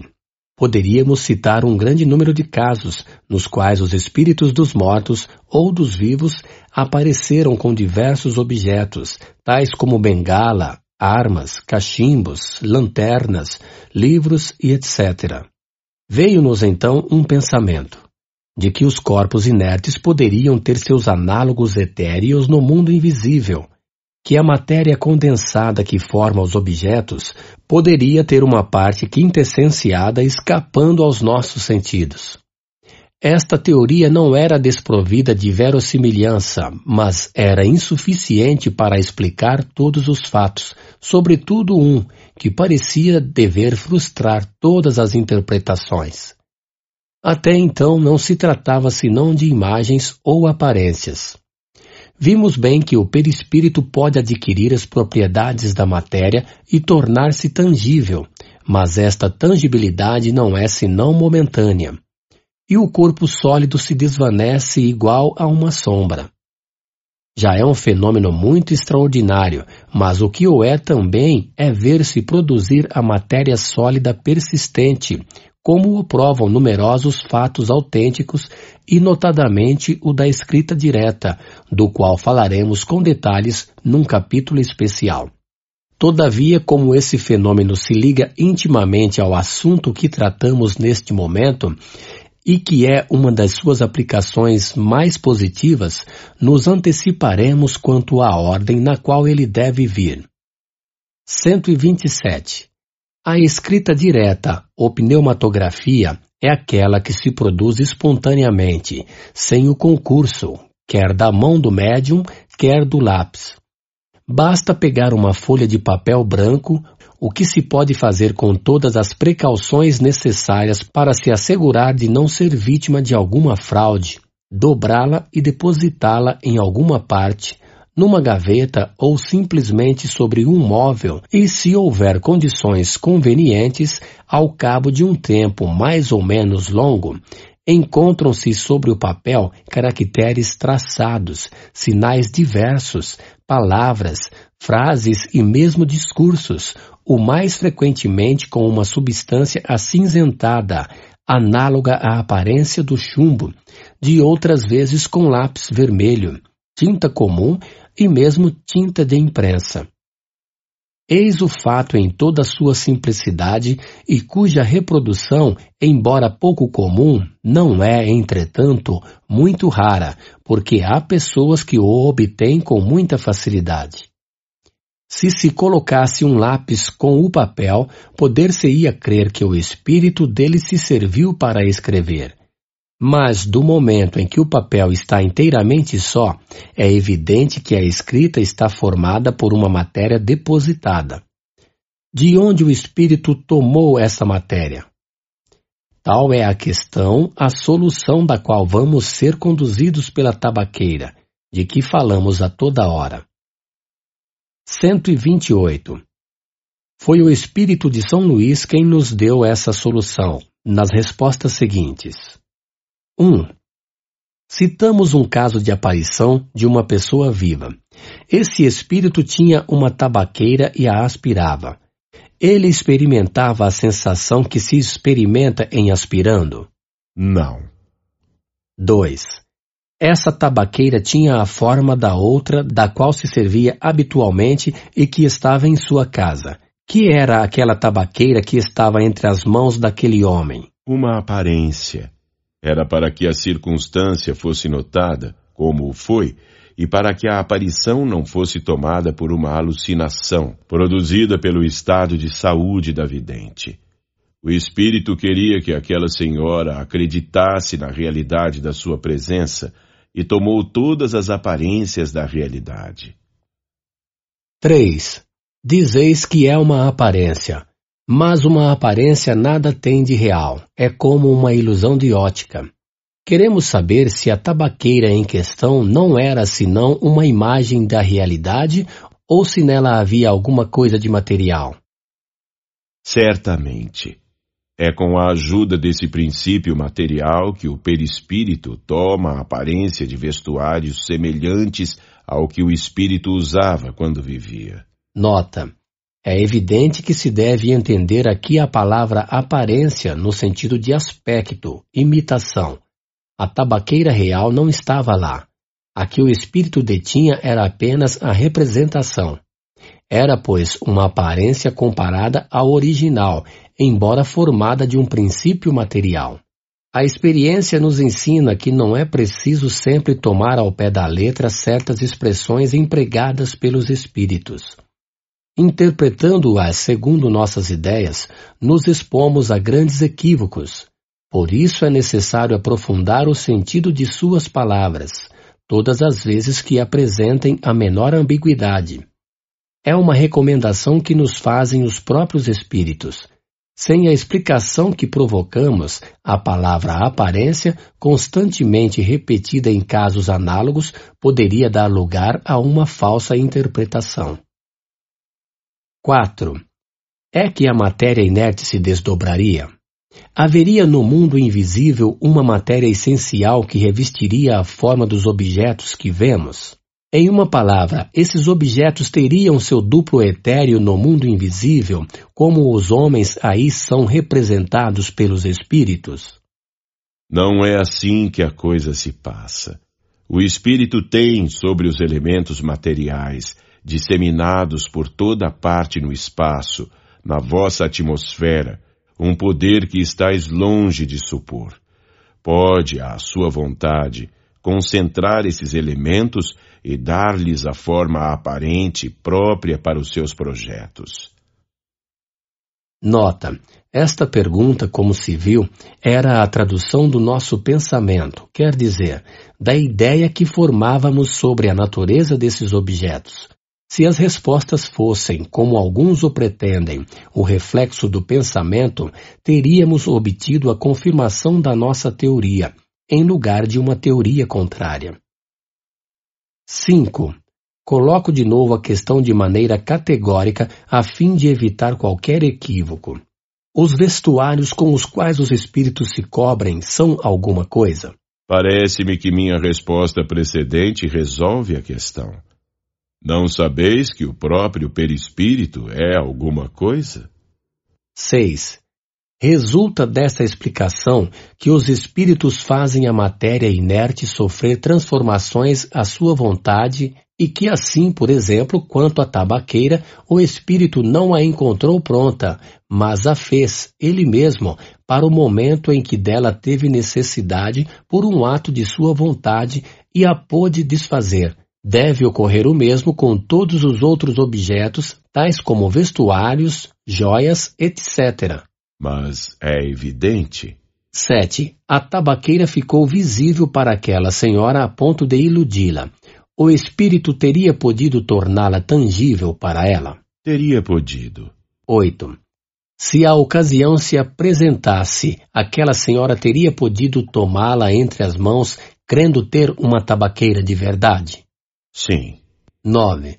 Se a tivesse aberto, provavelmente teria encontrado o tabaco. Se tivesse aspirado esse tabaco, teria espirrado? Sim.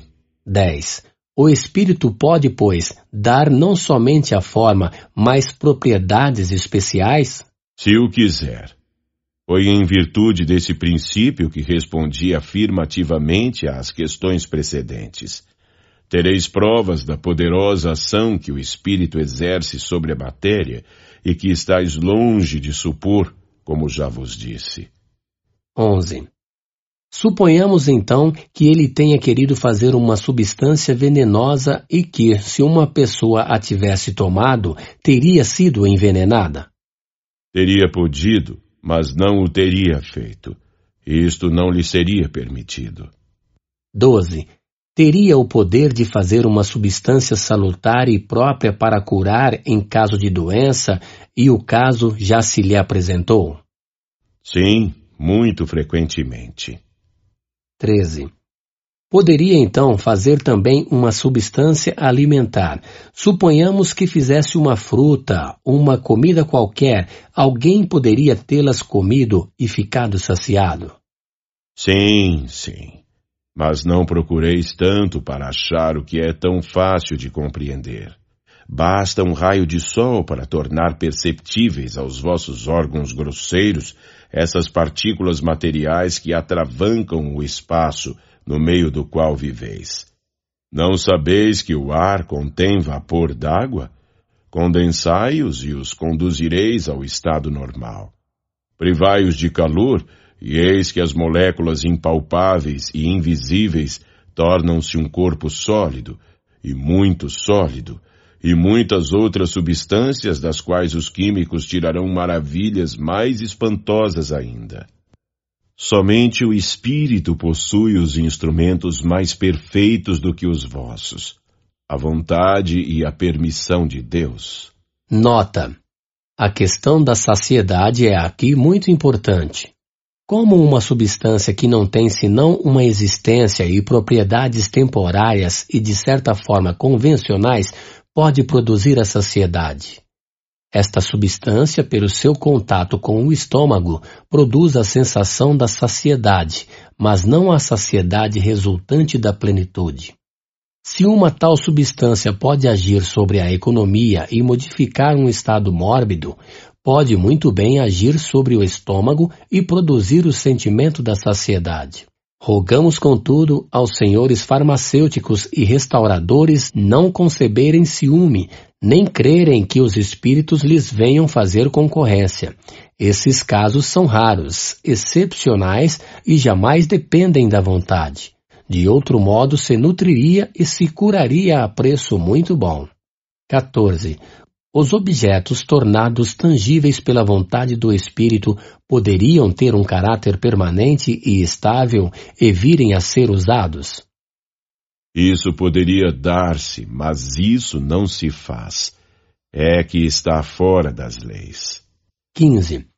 Todos os espíritos têm no mesmo grau o poder de produzir objetos tangíveis? É certo que quanto mais elevado é o espírito, mais facilmente os obtém, mas isso ainda depende das circunstâncias. Os espíritos inferiores podem ter esse poder. 16. O espírito sempre tem consciência da maneira pela qual produz seus vestuários ou os objetos dos quais oferece a aparência? Não. Frequentemente concorrem para a sua formação por um ato instintivo que eles mesmos não compreendem, se não estão bem esclarecidos quanto a isso. 17. Se o espírito pode tirar do elemento universal os materiais para fazer todas essas coisas, dar a elas uma realidade temporária com suas propriedades, pode muito bem tirar o que seja necessário para escrever e, por consequência, isto nos parece dar a chave do fenômeno da escrita direta. Enfim, chegastes onde queríeis. Nota. Era aí, com efeito, onde queríamos chegar por todas as nossas perguntas preliminares. a resposta prova que o espírito havia lido nosso pensamento. 18. Se a matéria da qual o espírito se serve não é persistente, como ocorre que os traços da escrita direta não desaparecem? Não critiqueis sobre palavras. Primeiro, eu não disse, jamais. Era questão de um objeto volumoso. Aqui são sinais traçados, cuja conservação é útil e se conservam.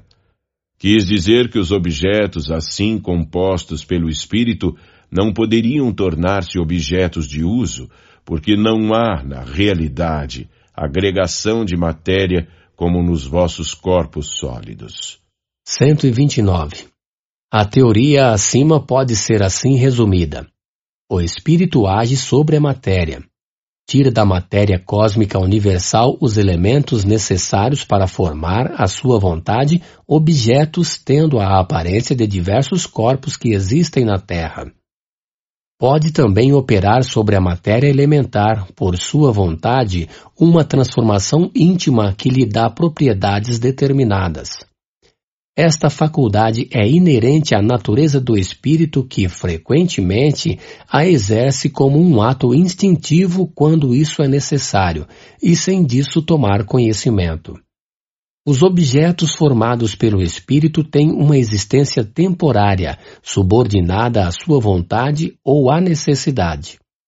Pode fazê-los e desfazê-los à sua vontade. Esses objetos podem, em certos casos, ter aos olhos das pessoas vivas todas as aparências da realidade, quer dizer, tornarem-se momentaneamente visíveis e mesmo tangíveis. Há formação, mas não criação, uma vez que o espírito não pode tirar nada do nada. 130. A existência de uma matéria elementar única é quase que geralmente admitida hoje pela ciência e confirmada, como se viu, pelos espíritos. Esta matéria dá nascimento a todos os corpos da natureza. Pelas transformações que ela sofre, produz também as diversas propriedades desses mesmos corpos. É assim que uma substância salutar pode se tornar venenosa por uma simples modificação. A química disso nos oferece numerosos exemplos. Todo mundo sabe que duas substâncias inocentes combinadas em certas proporções podem produzir uma outra que seja deletéria.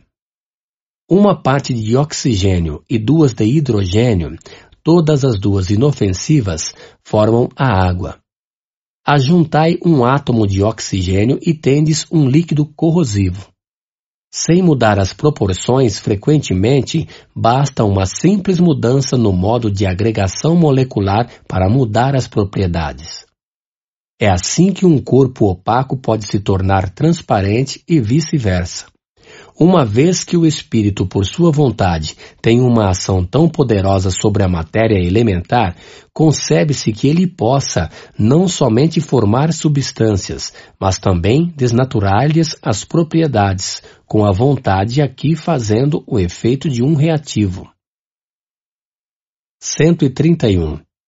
Esta teoria nos dá a solução de um fato bem conhecido em magnetismo, mas até o momento inexplicado, que é o da mudança das propriedades da água pela vontade. O espírito atuante é o do magnetizador, o mais comumente assistido por um espírito estranho. Ele opera uma transmutação com a ajuda do fluido magnético que, como se disse, é a substância que mais se aproxima da matéria cósmica, ou elemento universal. Se pode operar uma modificação nas propriedades da água pode igualmente produzir um fenômeno análogo sobre os fluidos do organismo. E daí o efeito curativo da ação magnética convenientemente dirigida. Sabe-se o papel capital que exerce a vontade em todos os fenômenos do magnetismo. Mas como explicar a ação material de um agente tão sutil? A vontade não é um ser, uma substância qualquer. Não é nenhuma propriedade da mais etérea matéria. A vontade é o atributo essencial do espírito, quer dizer, do ser pensante. Com a ajuda dessa alavanca, ele age sobre a matéria elementar, e, por uma ação consecutiva, reage seus compostos, cujas propriedades íntimas podem assim ser transformadas. A vontade é o atributo do espírito encarnado, assim como do espírito errante. Daí o poder do magnetizador, poder que se sabe estar em razão da força de vontade. O espírito encarnado, podendo agir sobre a matéria elementar, pode, pois, igualmente variar-lhe as propriedades em certos limites, e é assim que se explica a faculdade de curar pelo contato e imposição das mãos, faculdade que algumas pessoas possuem num grau mais ou menos elevado. Ouvir no capítulo dos médiuns o artigo relativo aos médiuns curadores. Ver também a revista Espírita, julho 1859, páginas 184 e 189. Osuavo de Magenta, um oficial do exército da Itália.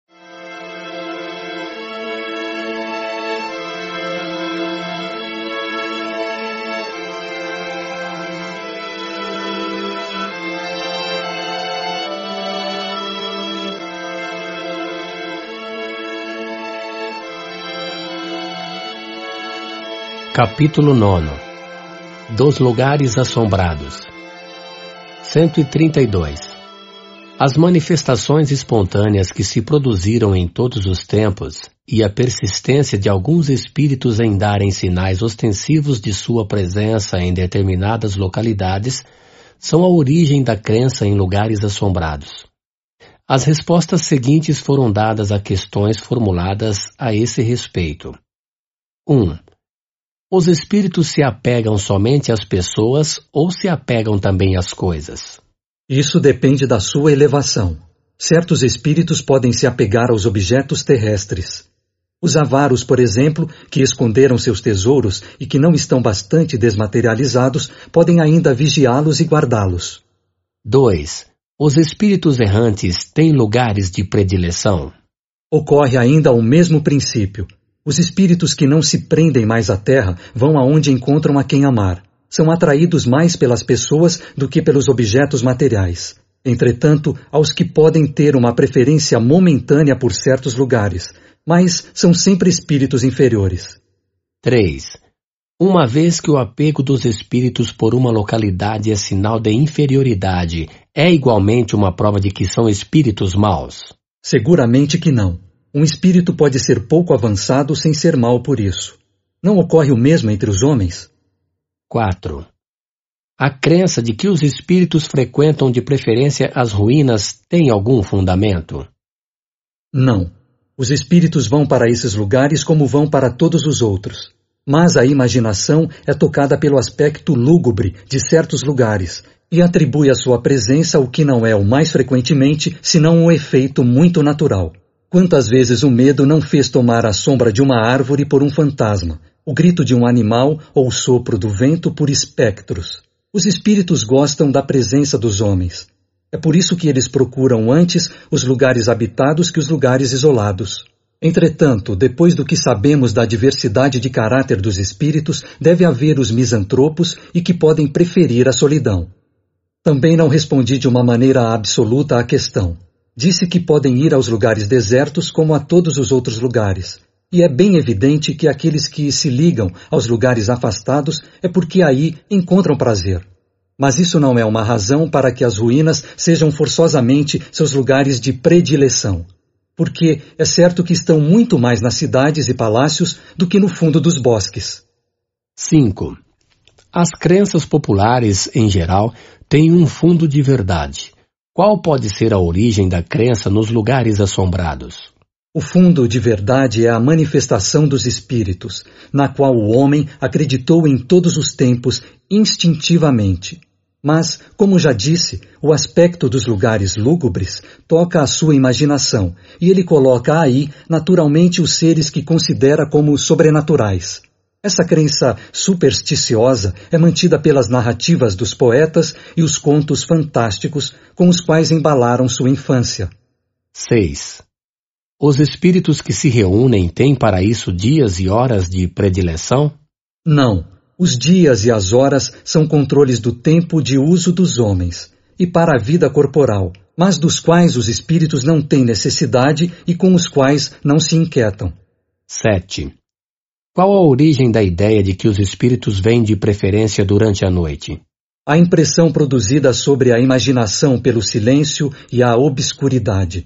Todas essas crenças são superstições que o conhecimento racional do Espiritismo deve destruir. Ocorre o mesmo com os dias e as horas que se crê serem os mais propícios. Crede bem que a influência da meia-noite não existiu jamais senão nos contos. Se assim é, por que, pois, certos espíritos anunciam sua chegada e suas manifestações para hora e dia determinados, como sexta-feira, por exemplo? São espíritos que se aproveitam da credulidade e se divertem com ela. Pela mesma razão, aos que dizem ser o diabo ou se dão nomes infernais. Mostrai-lhes que não sois enganados e eles não voltarão mais. 8. Os espíritos voltam de preferência aos túmulos onde repousam seus corpos. O corpo não é senão uma veste. Eles não se ligam mais ao envoltório que os fez sofrer do que os prisioneiros às suas cadeias. A lembrança das pessoas que lhes são caras é a única coisa a qual dão valor. As preces que se lhes fazem em seus túmulos lhes são mais agradáveis e os atraem antes ali do que em outro lugar. Sabeis bem que a prece é uma evocação que atrai os espíritos. A prece tem tanto mais ação quanto é mais fervorosa e mais sincera. Ora, diante de um túmulo venerado, há mais recolhimento e a conservação de piedosas relíquias é um testemunho da afeição que se tem ao espírito e a qual é sempre sensível. É sempre o pensamento que age sobre o espírito e não os objetos materiais. Esses objetos têm mais influência sobre aquele que ora fixando-lhes a atenção que sobre o espírito. 9. Segue-se então que a crença nos lugares assombrados parece absolutamente falsa.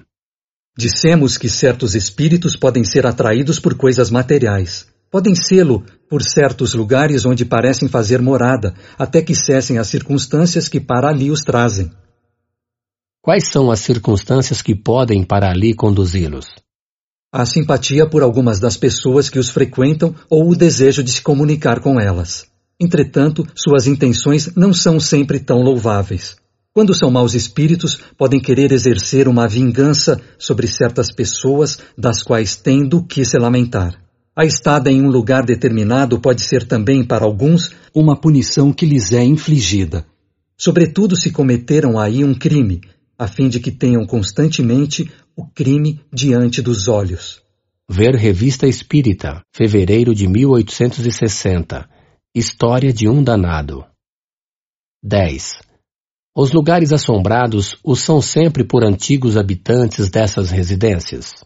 Algumas vezes, mas nem sempre, porque se o antigo habitante é um espírito elevado, não se ligará mais à sua morada terrestre que ao seu corpo. Os espíritos que assombram certos lugares frequentemente não têm outro motivo que o capricho, a menos que sejam para aí atraídos pela sua simpatia por certas pessoas. Podem se fixar aí tendo em vista proteger uma pessoa ou sua família? Seguramente, se são bons espíritos. Mas nesse caso não manifestam jamais sua presença por coisas desagradáveis. 11. Há alguma coisa de real na história da Dama Branca? É um conto tirado de mil fatos verdadeiros. 12. É racional temer os lugares assombrados pelos espíritos? Não. Os espíritos que frequentam certos lugares e aí fazem alvoroço procuram antes se divertir à custa da credulidade e da covardia do que fazerem mal. Aliás, figurai-vos bem que há espíritos por toda parte, e que em qualquer parte que estejais, tê-los-eis sem cessar ao vosso lado, mesmo nas casas mais pacíficas. Parecem geralmente frequentar certas habitações apenas porque nelas encontram uma ocasião de manifestar sua presença. 13. Há um meio de expulsá-los? Sim, e o mais frequentemente o que se faz para isso os atrai ao invés de os distanciar. O melhor meio de afastar os maus espíritos é atrair os bons. Atraí, pois, os bons espíritos, fazendo todo o bem possível, e os maus se irão, porque o bem e o mal são incompatíveis. Sede sempre bons, e não tereis, senão, bons espíritos ao vosso lado. Há, todavia, pessoas muito boas que são alvo dos tormentos dos maus espíritos? Se essas pessoas são realmente boas, pode ser uma prova para exercer sua paciência e excitá-las a serem ainda melhores. Mas, crede bem, não são os que falam sem cessar da virtude os que mais a têm. Aqueles que possuem qualidades reais, geralmente eles mesmos as ignoram ou delas não falam nunca. 14. O que se pode crer relativamente à eficácia do exorcismo para afastar os maus espíritos dos lugares assombrados? Tendes visto frequentemente esse meio ser bem sucedido? Ao contrário, não tendes visto o barulho redobrar depois das cerimônias do exorcismo? é que eles se divertem por serem tomados pelo diabo. Os espíritos que não vêm com má intenção podem também manifestar sua presença por ruídos e mesmo em se tornando visíveis, mas não fazem jamais barulho incômodo. Geralmente são espíritos sofredores, que podeis aliviar orando por eles. De outras vezes, são espíritos benevolentes que querem provar estarem perto de vós. Ou, enfim, espíritos levianos que brincam, como aqueles que perturbam o repouso com alvoroço são quase sempre espíritos que se divertem, o melhor a fazer é rir-se deles. Se cansarão, vendo que não conseguem nem amedrontar, nem impacientar. Ouvir capítulo 5 Manifestações físicas espontâneas resulta das explicações anteriores que há espíritos que se apegam a certas localidades e aí permanecem de preferência, mas que não têm para isso necessidade de manifestar a sua presença por efeitos sensíveis. Um lugar qualquer pode ser a morada forçada ou de predileção de um espírito, mesmo mal, sem que seja aí jamais produzida qualquer manifestação. Os espíritos que se apegam às localidades ou às coisas materiais jamais são espíritos superiores, mas sem serem superiores podem não ser maus nem terem nenhuma intenção má. Algumas vezes são mesmo comensais mais úteis do que nocivos, porque, se se interessam pelas pessoas, podem protegê-las.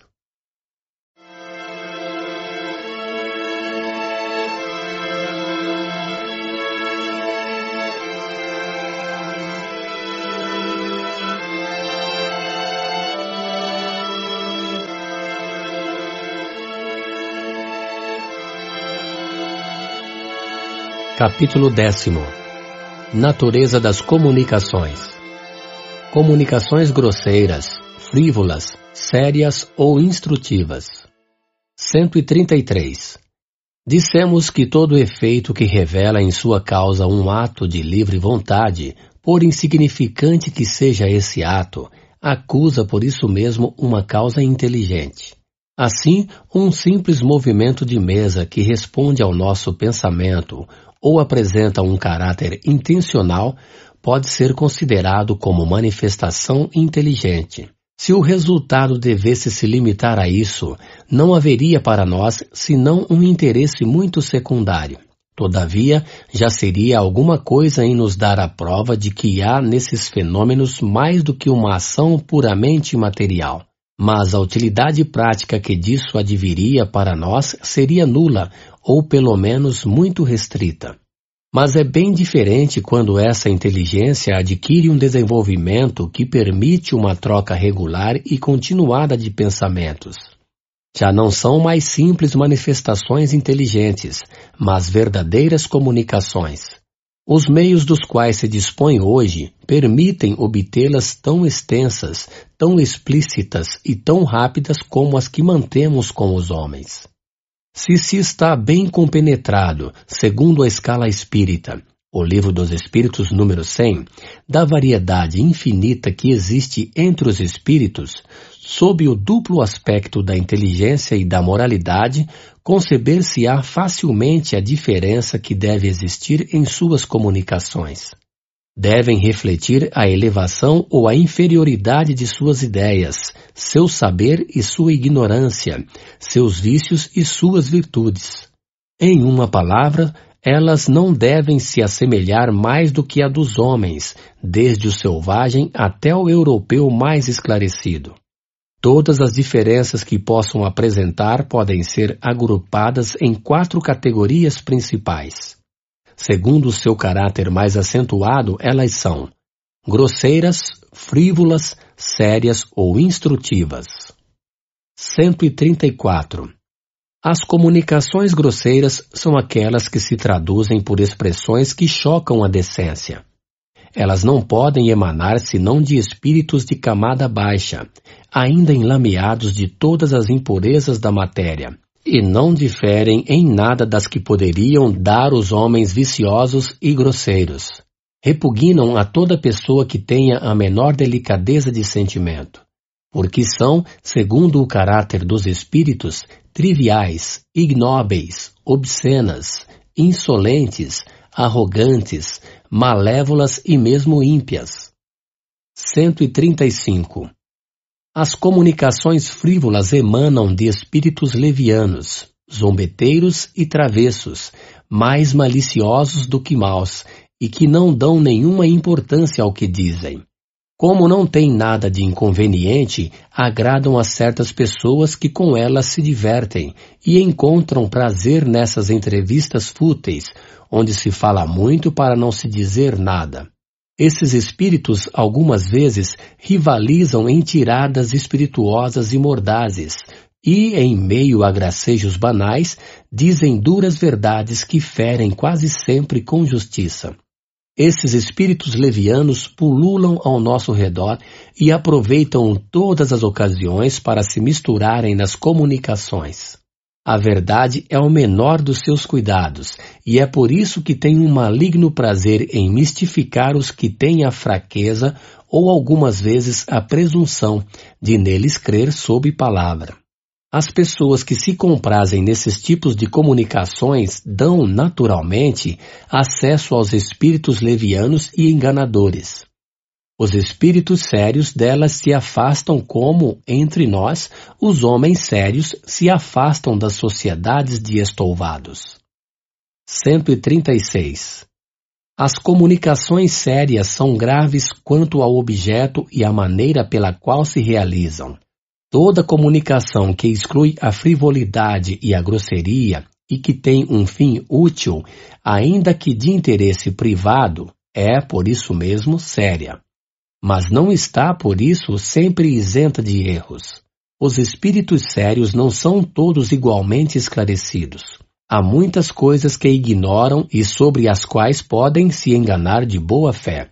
É por isso que os espíritos verdadeiramente superiores nos recomendam, sem cessar, submeter todas as comunicações ao controle da razão e da mais severa lógica.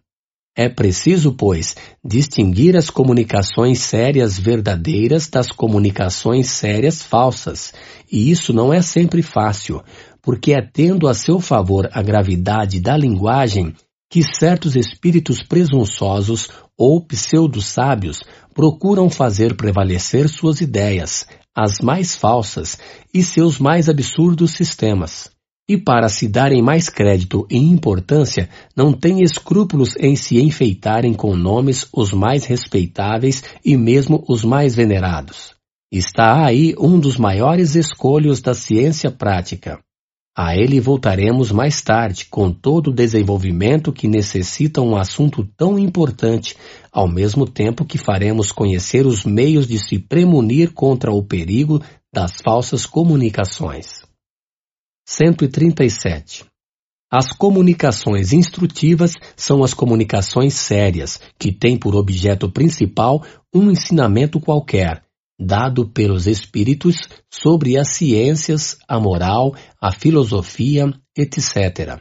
Elas são mais ou menos profundas segundo o grau de elevação e de desmaterialização do espírito. Para retirar dessas comunicações um fruto real, é preciso que sejam regulares e continuadas com perseverança. Os espíritos sérios se ligam àqueles que querem se instruir e os secundam, enquanto que deixam aos espíritos levianos o encargo de divertirem aqueles que não veem nas manifestações senão uma distração passageira. É apenas pela regularidade e frequência dessas comunicações que se pode apreciar o valor moral e intelectual dos espíritos com os quais se conversa e o grau de confiança que merecem. Se é preciso experiência para julgar os homens, esta é necessária mais ainda para julgar os espíritos. Dando a essas comunicações a qualificação de instrutivas, nós as supomos verdadeiras, porque uma coisa que não seja verdadeira não poderia ser instrutiva, ainda que fosse dita na linguagem mais imponente. Não poderíamos, pois, alinhar nesta categoria certos ensinamentos que não têm de sério senão a forma empolada e enfática, com a ajuda da qual os espíritos, mais presunçosos do que sábios, que as ditam, esperam iludir. Mas esses espíritos, não podendo suprir o fundo que lhes falta, não poderiam sustentar seu papel por longo tempo. Traem cedo seu lado fraco por pouco que suas comunicações tenham continuidade, ou quando se sabe empurrá-los para suas derradeiras fortalezas. 138. Os meios de comunicação são muito variados. Os espíritos, agindo sobre os nossos órgãos e sobre os nossos sentidos, podem se manifestar à visão nas aparições, ao toque pelas impressões tangíveis, ocultas ou visíveis, à audição pelos ruídos, ao olfato pelos odores, sem causa conhecida. Este último modo de manifestação, embora muito real, é, sem contradita, o mais incerto pelas numerosas causas que podem induzir em erro. Também nós nela não nos deteremos.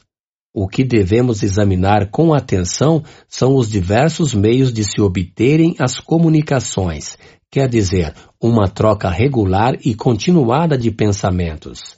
Esses meios são as pancadas, a palavra e a escrita. Nós os desenvolveremos em capítulos especiais.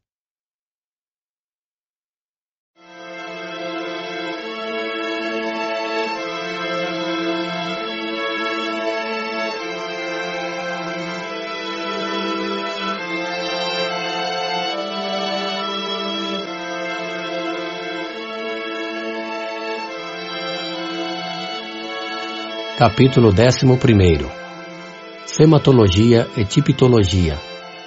Linguagem dos sinais e das pancadas. Tipitologia alfabética. 139 As primeiras manifestações inteligentes foram obtidas por meio de pancadas ou da tipitologia. Esse meio primitivo, que se ressentia da infância da arte, não oferecia senão recursos muito limitados e se reduzia, nas comunicações, às respostas monossilábicas por sim ou por não, com a ajuda de um número convencionado de golpes. Aperfeiçoa-se mais tarde, como já dissemos. As pancadas se obtêm de duas maneiras, através de médiums especiais. Geralmente é preciso, para esse modo de operar, uma certa aptidão para as manifestações físicas. A primeira, que se poderia chamar de tiptologia por básculo, consiste no movimento da mesa que se eleva de um lado, depois cai batendo o pé.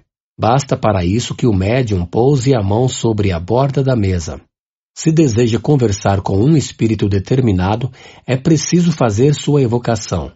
Caso contrário, é o primeiro que chega quem se apresenta, ou aquele que tem o hábito de vir. Estando convencionado, por exemplo, uma pancada por sim e duas por não, isto é indiferente.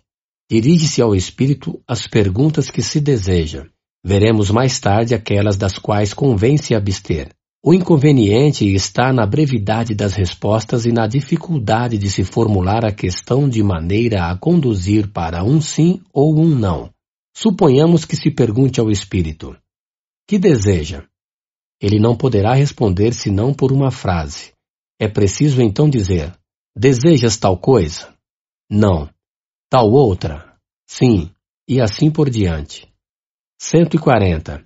É de se notar que, com o emprego desse meio, o espírito frequentemente utiliza uma espécie de mímica, quer dizer, que exprime a energia da afirmação ou da negação à força de pancadas.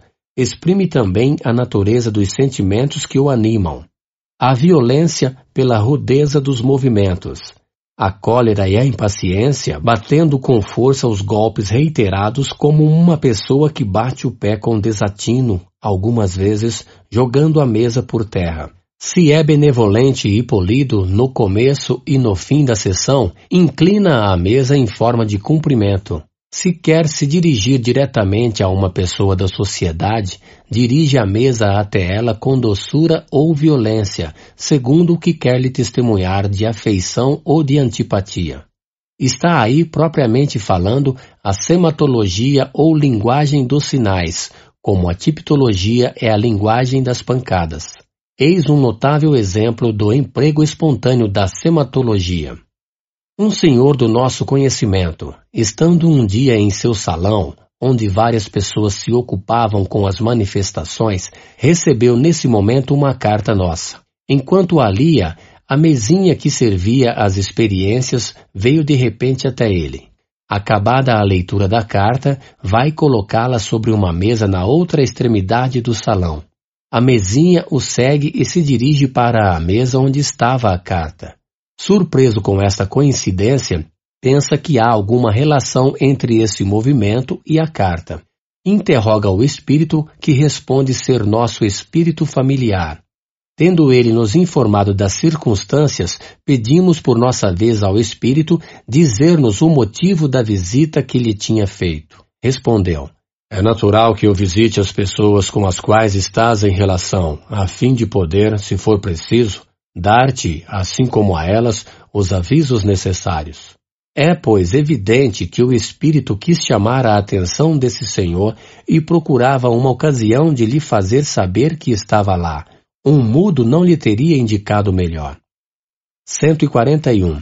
A tipologia não tarda a se aperfeiçoar e se enriquece com um meio de comunicação mais completo, o da tipologia alfabética. Consiste em fazer designar as letras do alfabeto por meio de pancadas. Podem-se, então, obter palavras, frases e mesmo discursos inteiros. Seguindo um método, a mesa bate tantos golpes quantos necessários para indicar cada letra, quer dizer, uma pancada por A, duas por B e assim por diante. Durante esse tempo, uma pessoa escreve as letras, à medida em que são designadas. Quando o espírito termina, o faz saber por um sinal qualquer convencionado. Esse modo de operar, como se vê, é muito demorado e requer um tempo enorme para as comunicações de uma certa extensão. Entretanto, há pessoas que tiveram a paciência de servirem-se dele para obter ditados de várias páginas mas a prática fez descobrir meios abreviativos que permitem seguir com uma certa rapidez. O que está mais em uso consiste em ter diante de si um alfabeto todo escrito, assim como a série de números marcando as unidades. Enquanto o médium está na mesa, uma outra pessoa percorre sucessivamente as letras do alfabeto, se se trata de uma palavra, ou a dos algarismos, se se trata de um número. Chegando sobre a letra necessária, a mesa bate por si mesma uma pancada e se escreve a letra. Depois se recomeça para a segunda, a terceira e assim por diante. Ocorrendo engano em uma letra, o espírito adverte por vários golpes ou por um movimento da mesa e se recomeça. Com o hábito se vai bem depressa, mas, sobretudo, se abrevia muito adivinhando o fim de uma palavra começada, e que o sentido da frase dá a conhecer. Quando se está na incerteza, pergunta-se ao espírito se ele quer colocar tal palavra e ele responde por sim ou por não. 142. Todos os efeitos que acabamos de indicar podem ser obtidos de maneira ainda mais simples por meio de golpes que se fazem ouvir na própria madeira da mesa, sem nenhuma espécie de movimento, e que descrevemos no capítulo das manifestações físicas, número 64. É a tipologia íntima. Todos os médiums não são igualmente apropriados para este último modo de comunicação, porque há os que não obtêm senão pancadas por básculo. Entretanto, com o exercício, a maioria pode aí chegar, e este modo tem a dupla vantagem de ser rápido e de menos se prestar à suspeição do que o básculo que se pode atribuir a uma pressão voluntária. É bem verdade que os golpes íntimos poderiam também ser imitados por médiums de má fé. As melhores coisas podem ser imitadas, o que não prova nada contra elas. Ouvir no fim deste áudio o capítulo intitulado Fraudes e Velhacarias. Quaisquer que sejam os aperfeiçoamentos que se pôde trazer para esta maneira de proceder, não se pode jamais esperar a rapidez e a facilidade que apresenta a escrita, agora também empregada muito pouco. Entretanto, algumas vezes é muito interessante do ponto de vista do fenômeno, principalmente para os novatos, sobretudo por ter a vantagem de provar, de um modo categórico, a independência absoluta do pensamento do médium. Assim se obtém frequentemente respostas tão imprevistas, tão surpreendentes a propósito que seria preciso uma prevenção bem determinada para não se render à evidência também é para muitas pessoas um poderoso motivo de convicção. Mas por este meio, não mais que pelos outros, os espíritos não gostam de se prestar aos caprichos dos curiosos que querem pô-los à prova por meio de perguntas impróprias. 143 com o objetivo de melhor assegurar a independência do pensamento do médium, imaginaram-se diversos instrumentos consistindo em quadrantes sobre os quais são traçadas as letras à maneira dos quadrantes dos telégrafos elétricos. Uma agulha móvel, posta em movimento pela influência do médium, com a ajuda de um fio condutor e de uma polia, indica as letras. Não conhecemos esses instrumentos senão pelos desenhos e pelas descrições que foram publicadas na América. Não podemos, pois, nos pronunciar sobre seu mérito, mas pensamos que sua complicação própria é um inconveniente. A independência do médium está muito bem atestada pelos golpes íntimos e muito mais ainda pelo imprevisto das respostas do que por todos os meios materiais. De um outro lado, os incrédulos que estão sempre dispostos a ver por toda parte astúcia e preparações são ainda mais levados a supô-las em um mecanismo especial do que na primeira mesa que se encontra desprovida de todo o acessório. 144. Um aparelho mais simples, mas do qual a má fé pode facilmente abusar, como veremos no capítulo das fraudes, é o que designaremos sob o nome de mesa Girardin, em memória do uso que dela fazia Madame Emily de Girardin nas numerosas comunicações que obteve como médium. Porque Madame de Girardin, toda mulher de espírito que era, tinha a fraqueza de crer nos espíritos e em suas manifestações. Esse instrumento consiste em um tampo de mesa móvel de 30 a 40 centímetros de diâmetro, girando livre e facilmente sobre seu eixo à maneira da roleta. Sobre a superfície e na circunferência são traçados, como num quadrante, as letras, os algarismos e as palavras sim e não. No centro está uma agulha fixa. Pousando o médium seus dedos na borda da mesinha, esta gira e se detém quando a letra desejada está sob a agulha. Anotam-se as letras indicadas e se formam assim, bem rapidamente, as palavras e as frases. Há a se notar que a mesinha não desliza sob os dedos, mas que os dedos nela ficam aplicados, seguindo seu movimento. Talvez um médium poderoso pudesse obter um movimento independente, o que cremos possível, mas disso jamais fomos testemunhas. Se a experiência pudesse ser feita desta maneira, seria infinitamente mais concludente porque descartaria toda possibilidade de fraude. 145. Resta-nos destruir um erro bastante difundido e que consiste em confundir todos os espíritos que se comunicam por meio de pancadas com os espíritos batedores. A tipologia é um meio de comunicação como outro, e não é mais indigna dos espíritos elevados do que a escrita ou a palavra. Todos os espíritos, bons ou maus, podem, pois, dela se servirem tão bem como de outros modos. O que caracteriza os espíritos superiores é a elevação de pensamento, e não o instrumento do qual se servem para transmiti-lo. Sem dúvida que preferem os meios mais cômodos e, sobretudo, os mais rápidos. Mas, na falta de lápis e de papel, se servirão sem escrúpulos da vulgar mesa falante. E a prova disso está em que se obtém por esse meio as coisas mais sublimes. Se não nos servimos mais dele, não é porque o desprezemos, mas unicamente porque, como fenômeno, nos ensinou tudo o que poderíamos saber, porque não pode acrescentar nada às nossas convicções e porque a extensão das comunicações que recebemos exige uma rapidez incompatível com a tipologia. Todos os espíritos que batem não são, pois, espíritos batedores. Este nome deve ser reservado para aqueles que se podem chamar de batedores de profissão e que, com a ajuda deste meio, se comprazem em pregar peças para divertir uma sociedade ou para vexar pela sua importunidade. De sua parte pode-se esperar algumas vezes coisas espirituosas, mas jamais coisas profundas. Seria também perder tempo ou endereçar-lhes questões de uma certa importância científica ou filosófica. Sua ignorância e sua inferioridade lhes valeram, a justo título, da parte dos outros espíritos, a qualificação de espíritos batedores ou de saltimbancos do mundo espírita.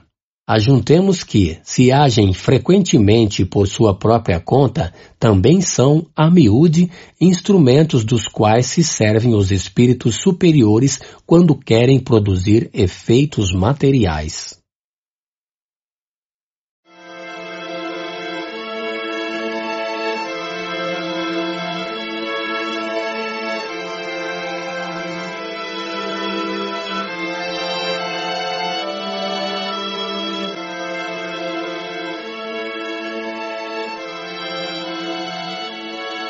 Capítulo 12 Pneumatografia ou escrita direta.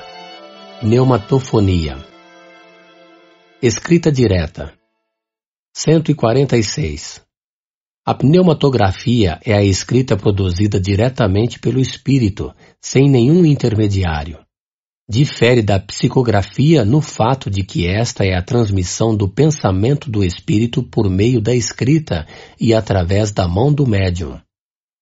O fenômeno da escrita direta, sem contradita, é um dos mais extraordinários do Espiritismo. Mas, por anormal que parecesse no começo, é hoje um fato averiguado e incontestável.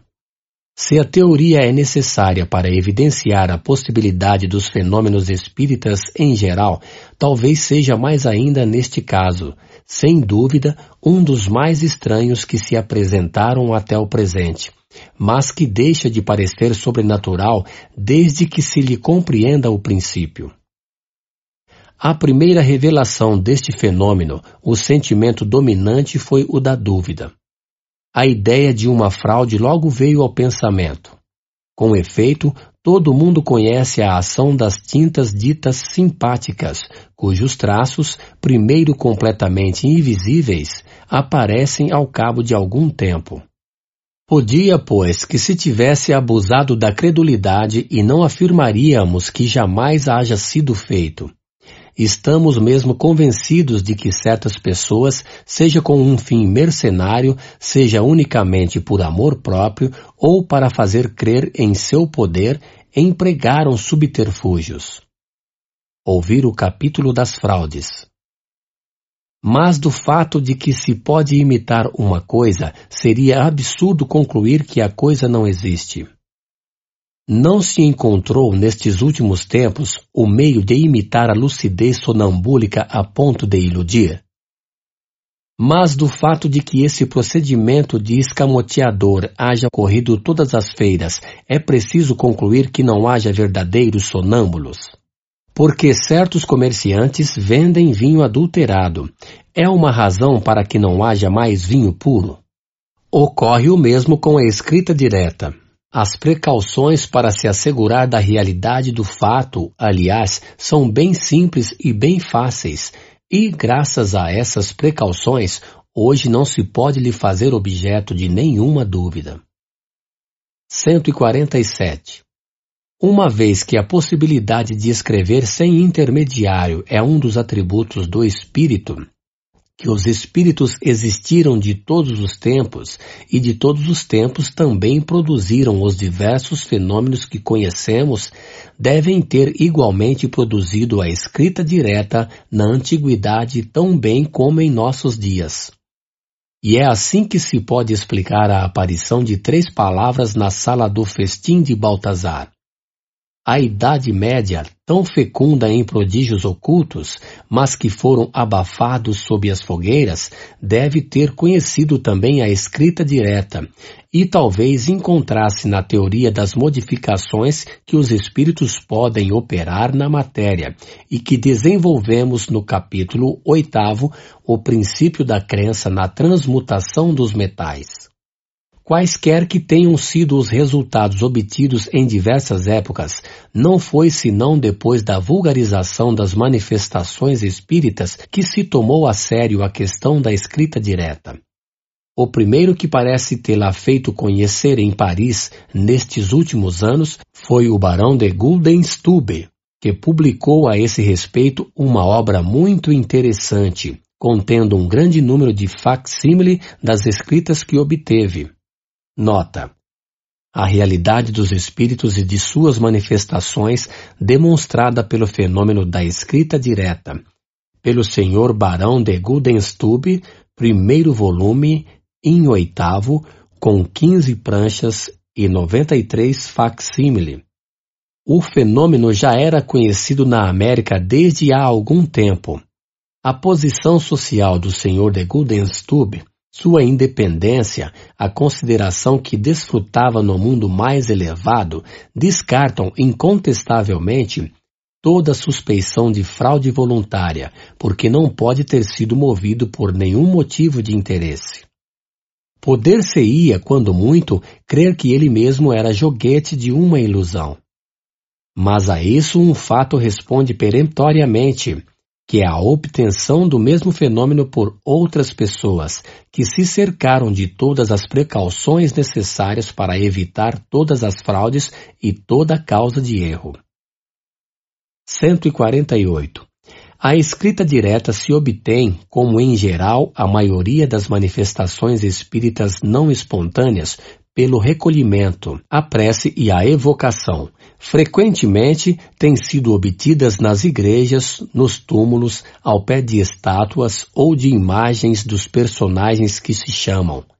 Mas é evidente que o lugar não tem outra influência senão a de provocar um maior recolhimento e uma maior concentração do pensamento porque está provado que ela pode ser obtida igualmente sem esses acessórios e nos lugares mais vulgares sobre um simples móvel doméstico, se se encontram as qualidades morais desejadas e se se desfruta da faculdade medianímica necessária. No princípio, pretendia-se que bastava colocar um lápis com o papel. O fato então podia até certo ponto se explicar. Sabia-se que os espíritos operam o movimento e o deslocamento dos objetos, que eles os agarram e os lançam algumas vezes através do espaço. Poderiam, pois, muito bem agarrar o lápis e dele se servirem para traçarem os caracteres, uma vez que lhes dão impulso por intermédio da mão do médium, de uma prancheta, etc poderiam igualmente fazê-lo de um modo direto. Mas não se tardou a reconhecer que a presença do lápis não era necessária e que bastava um simples pedaço de papel, dobrado ou não, sobre o qual se encontram, depois de alguns minutos, os caracteres traçados. Aqui o fenômeno muda completamente de feição e nos coloca em uma outra ordem de coisas inteiramente novas. Os caracteres foram traçados com uma substância qualquer, do momento em que não se forneceu essa substância ao espírito, ele mesmo a tem feita, composta. De onde a tirou? Aí estava o problema. Querendo se reportar às explicações dadas no capítulo 8, números 127 e 128, aí se encontrará a teoria completa deste fenômeno. Nessa escrita, o Espírito não se serve nem das nossas substâncias, nem dos nossos instrumentos. Ele próprio faz a matéria e os instrumentos dos quais tem necessidade, tirando seus materiais do elemento universal primitivo, fazendo-o sofrer, por sua vontade, as modificações necessárias ao efeito que quer produzir.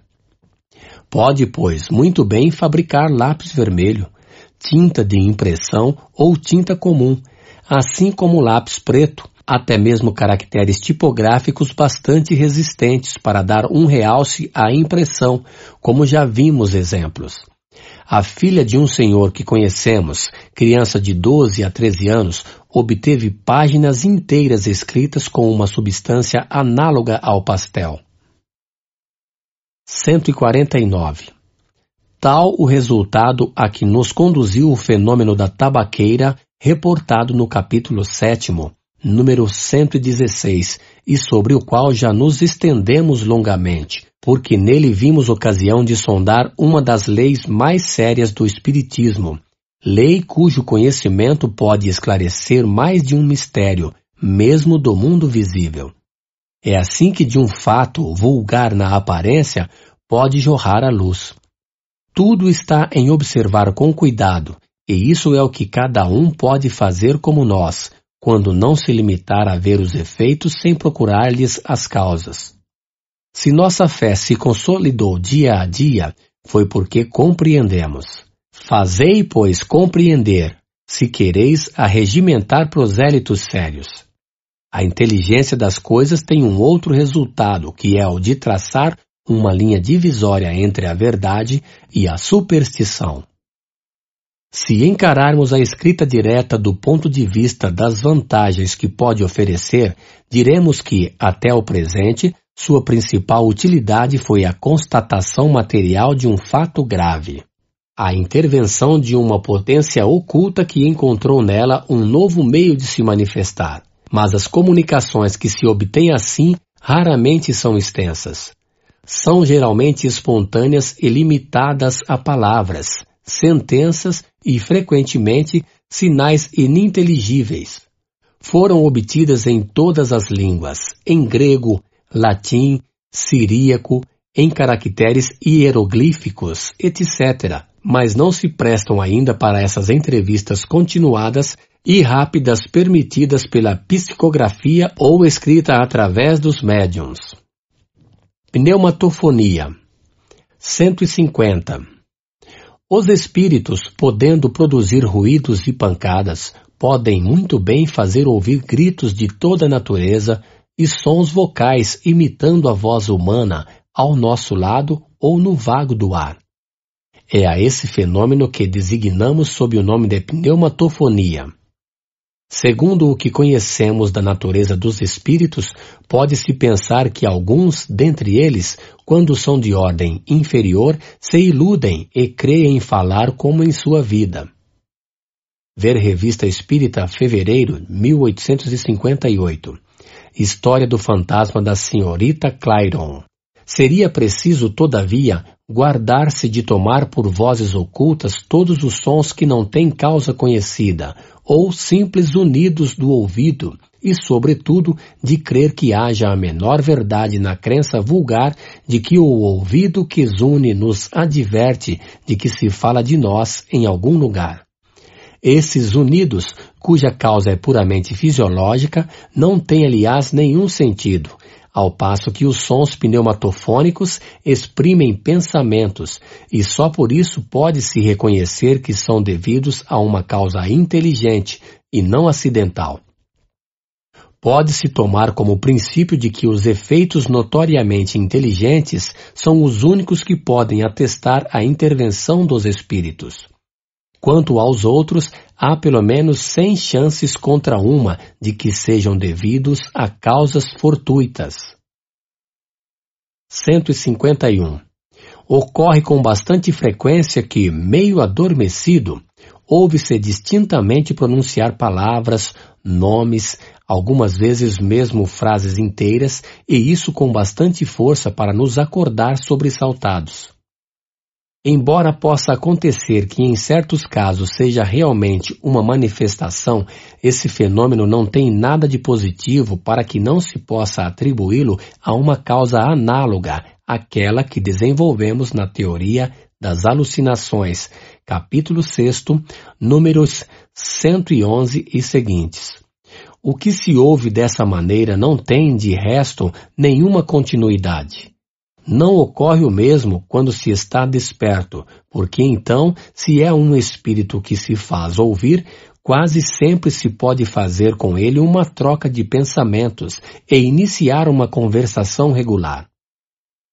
Os sons espíritas ou pneumatofônicos têm duas maneiras distintas de se produzirem. Algumas vezes é uma voz íntima que repercute no foro interior, Ainda que as palavras sejam claras e distintas, não têm, entretanto, nada de material. De outras vezes, são exteriores e bem distintamente articuladas, como se proviessem de uma pessoa que estivesse ao seu lado. De qualquer maneira que se produza, o fenômeno da pneumatofonia quase sempre é espontâneo e não pode, senão raramente, ser provocado.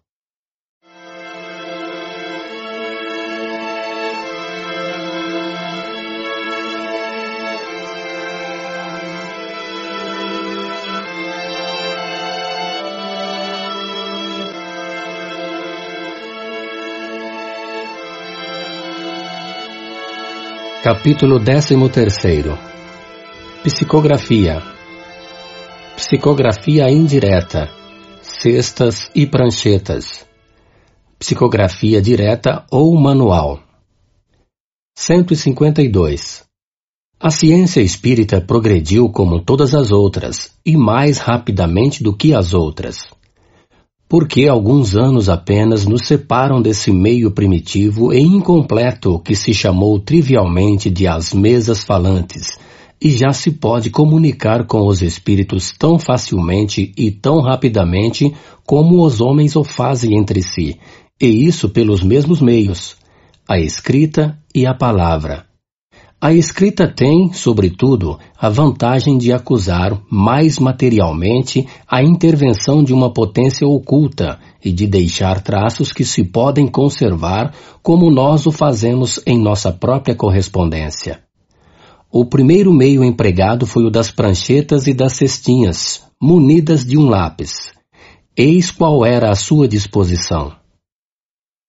153 Dissemos que uma pessoa dotada de uma aptidão especial pode imprimir um movimento de rotação a uma mesa ou a um objeto qualquer. Tomemos no lugar de uma mesa uma pequena cesta de 15 a 20 centímetros de diâmetro. Seja ela em madeira ou em vime, pouco importa, a substância é indiferente. Se, agora, através do fundo da cesta, se faz passar um lápis solidamente preso, a ponta por fora e embaixo, e que se a mantenham bem equilibradas sobre a ponta do lápis, este colocado sobre uma folha de papel, colocando os dedos sobre a borda da cesta, tomará seu movimento. Mas em lugar de girar, ela passeará o lápis em sentidos diversos sobre o papel, de maneira a formar, sejam riscos insignificantes, sejam caracteres de escrita. Se um espírito for evocado e queira ele se comunicar, responderá não mais por pancadas, como na tipologia, mas por palavras escritas. O movimento da cesta não é mais automático como nas mesas girantes. Torna-se inteligente. Nesta disposição, o lápis, alcançando a extremidade da linha, não retorna mais sobre si mesmo para começar uma outra continua circularmente, de tal sorte que a linha da escrita forma uma espiral e é preciso girar várias vezes o papel para ler o que foi escrito. A escrita assim obtida não é sempre muito legível. As palavras não estão separadas. Mas o médium, por uma espécie de intuição, a decifra facilmente. Por medida de economia, pode-se substituir a ardósia e o lápis de ardósia por papel e lápis comuns. Designaremos esta cesta com o nome de cesta peão. Substitui-se algumas vezes a cesta por uma caixa de papelão muito semelhante às caixas de drágeas, o lápis em forma de eixo, como no jogo do peão. 154. Vários outros dispositivos foram imaginados para atender ao mesmo fim. O mais cômodo é o que chamaremos de cesta de bico e que consiste em adaptar na cesta uma haste de madeira inclinada, fazendo sair de 10 a 15 centímetros de um lado na posição do mastro da proa de um navio. Por um buraco feito na extremidade dessa haste ou bico, se faz passar um lápis bastante longo para que a ponta repouse sobre o papel. O médium, tendo os dedos sobre as bordas da cesta, todo o aparelho se agita e o lápis escreve como no caso acima, com a diferença de que a escrita, em geral, é mais legível, as palavras separadas e as linhas não estão mais em espiral, mas se seguem como na escrita comum, o médium podendo facilmente reconduzir o lápis de uma linha a outra. Obtém-se assim dissertações de várias páginas, tão rapidamente como se escrevesse com a mão. 155 a inteligência que atua se manifesta frequentemente por outros sinais inequívocos. Chegado ao fim da página, o lápis faz espontaneamente um movimento para virá-la. Se quer se reportar a uma passagem precedente, na mesma página ou em uma outra, procura com a ponta do lápis, como o faria com o dedo, depois a sublinha. Se o espírito quer, enfim, se dirigir a um dos assistentes, a extremidade da haste de madeira se dirige para ele. Para abreviar, exprime frequentemente as palavras sim e não por sinais de afirmação ou de negação, como fazemos com a cabeça. Se quer expressar a cólera e a impaciência, bate a golpes redobrados com a ponta do lápis e frequentemente a quebra. 156. Em lugar da cesta, algumas pessoas se servem de uma espécie de pequena mesa feita a propósito de 12 a 15 centímetros de comprimento por 5 a 6 de altura, de três pés, um dos quais leva um lápis. Os outros dois são arredondados ou guarnecidos de uma pequena bola de marfim para deslizar facilmente sobre o papel. Outros se servem simplesmente de uma prancheta de 15 a 20 centímetros quadrados, triangular, oblonga ou oval. Sobre uma das bordas há um buraco oblíquo para colocar o lápis. Colocada para escrever, encontra-se inclinada e se apoia em um dos seus lados sobre o papel. O lado que se apoia sobre o papel está, algumas vezes, guarnecido de dois pequenos roletes para facilitar o movimento. Concebe-se, de resto, que todas essas disposições nada têm de absoluto. A mais cômoda é a melhor. Com todos esses aparelhos, é preciso quase sempre que estejam em duas pessoas, mas não é necessário que a segunda seja dotada da faculdade medianímica. Serve unicamente para manter o equilíbrio e diminuir a fadiga do médium. 157. Chamamos psicografia indireta a escrita assim obtida, por oposição à psicografia direta ou manual obtida pelo próprio médium. Para compreender este último procedimento, é preciso inteirar-se do que se passa nesta operação. O espírito estranho que se comunica age sobre o médium. Este, sob essa influência, dirige maquinalmente seu braço e sua mão para escrever sem ter, é pelo menos o caso mais comum, a menor consciência do que escreve. A mão atua sobre a cesta e a cesta sobre o lápis. Assim, não é a cesta que se torna inteligente, mas é um instrumento dirigido por uma inteligência.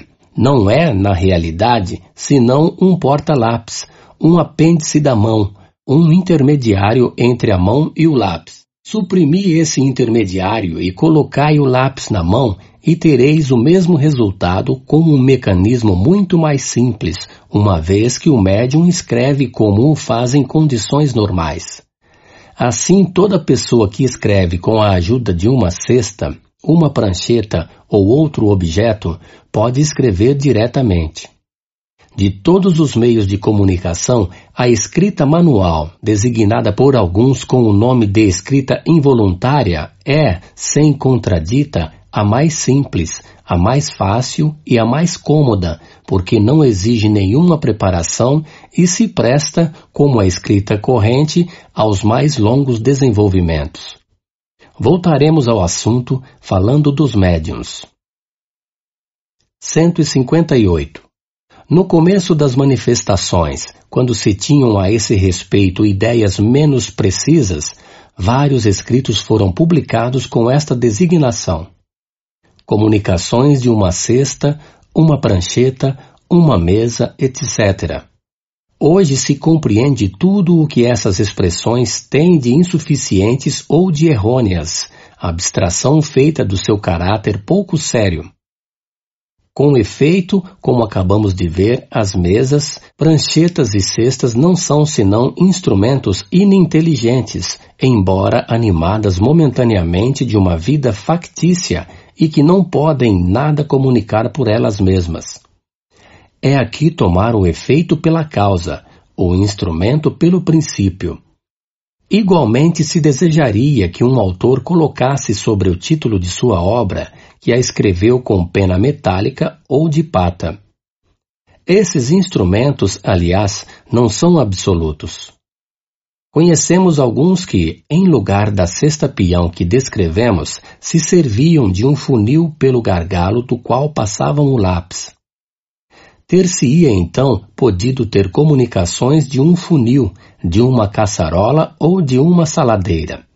Se elas ocorrem por meio de golpes e esses golpes sejam dados por uma cadeira ou um bastão, não será mais uma mesa falante, mas uma cadeira ou um bastão falantes.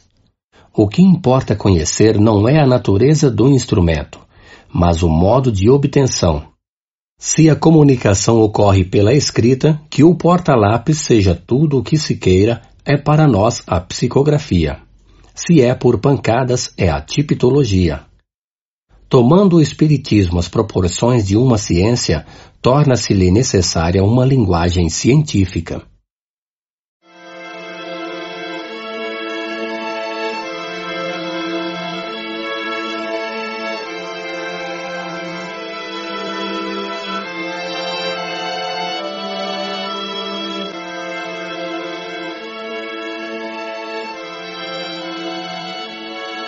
Capítulo 14 Dos médiums. Médiums de efeitos físicos. Pessoas elétricas. Médiums sensitivos ou impressionáveis. Médiums audientes. Médiums falantes. Médiums videntes. Médiums sonâmbulos. Médiums curadores. Médiums pneumatógrafos 159. Toda pessoa que sente, em um grau qualquer, a influência dos espíritos, por isso mesmo é médium. Esta faculdade é inerente ao homem e, por consequência, não é privilégio exclusivo. Também são poucos nos quais não se encontrem alguns rudimentos dela. Pode-se, pois, dizer que todo mundo é, mais ou menos, médium.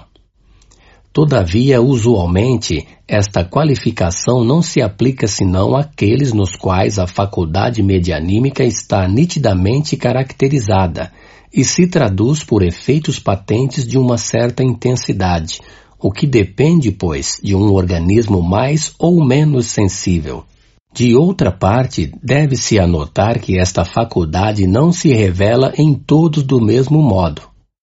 Os médiums têm, geralmente, uma aptidão para tal ou tal ordem de fenômenos, o que lhes resulta tantas variedades quantas sejam as espécies de manifestações.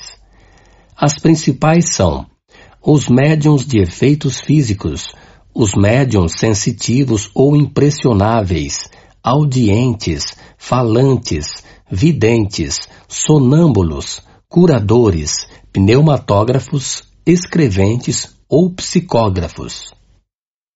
1. Um, médiums de efeitos físicos. 160. Os médiums de efeitos físicos são mais especialmente aptos a produzirem fenômenos materiais, tais como os movimentos dos corpos inertes, os ruídos, etc. Podem se dividi-los em médiums facultativos e médiums involuntários. Ouvir segunda parte, capítulo 2 e 4. Os médiums facultativos são aqueles que têm consciência do seu poder e que produzem fenômenos espíritas por ato da sua vontade.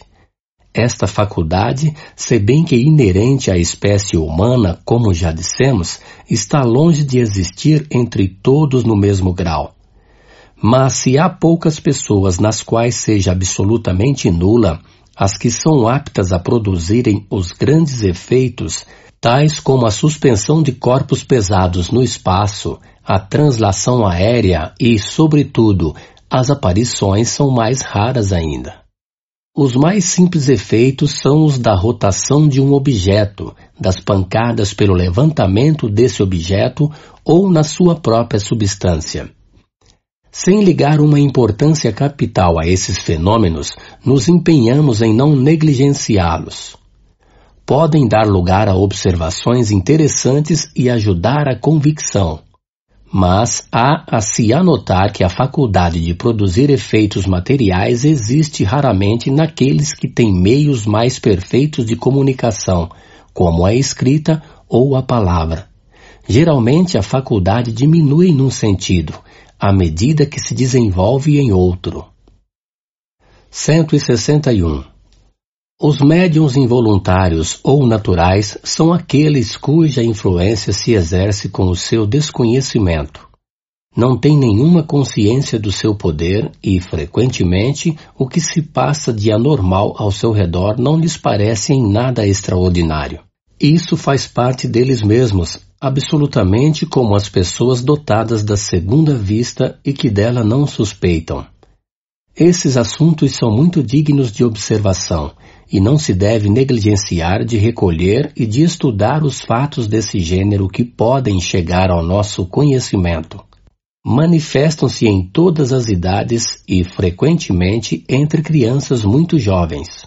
Ouvir capítulo 5 Manifestações espontâneas.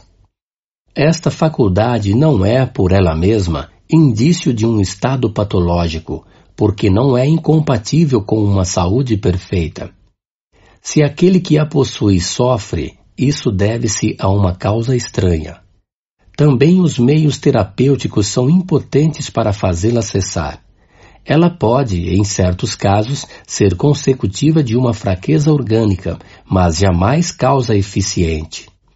Não se poderia, pois, dela razoavelmente conceber nenhuma inquietação do ponto de vista higiênico, não poderia ter inconveniente senão se o sujeito, tornado médium facultativo, dela fizesse uso abusivo, porque então haveria nele uma emissão muito abundante de fluido vital e, por consequência, o enfraquecimento dos órgãos. 162. A razão se revolta à ideia das torturas morais e corporais às quais a ciência, algumas vezes, tem submetido a seres fracos e delicados, em vista de se assegurar se não havia fraude de sua parte. Essas experimentações, com muita frequência feitas com malevolência, são sempre nocivas aos organismos sensíveis. Poderiam disso resultar graves desordens na economia. Fazer tais provas é jogar com a vida. O observador de boa fé não tem necessidade do emprego desses meios. Aquele que está familiarizado com essas espécies de fenômenos sabe, aliás, que pertencem mais à ordem moral do que à ordem física e que se lhe procuraria inutilmente a solução nas ciências exatas. Pelo fato de esses fenômenos prenderem-se à ordem moral, deve-se evitar, com um cuidado não menos escrupuloso, tudo o que pode superexcitar a imaginação. Sabem-se os acidentes que o medo pode ocasionar e haveria menos imprudência se se conhecessem todos os casos de loucura e de epilepsia que tiveram sua origem nos contos de lobisomens e de espantalhos.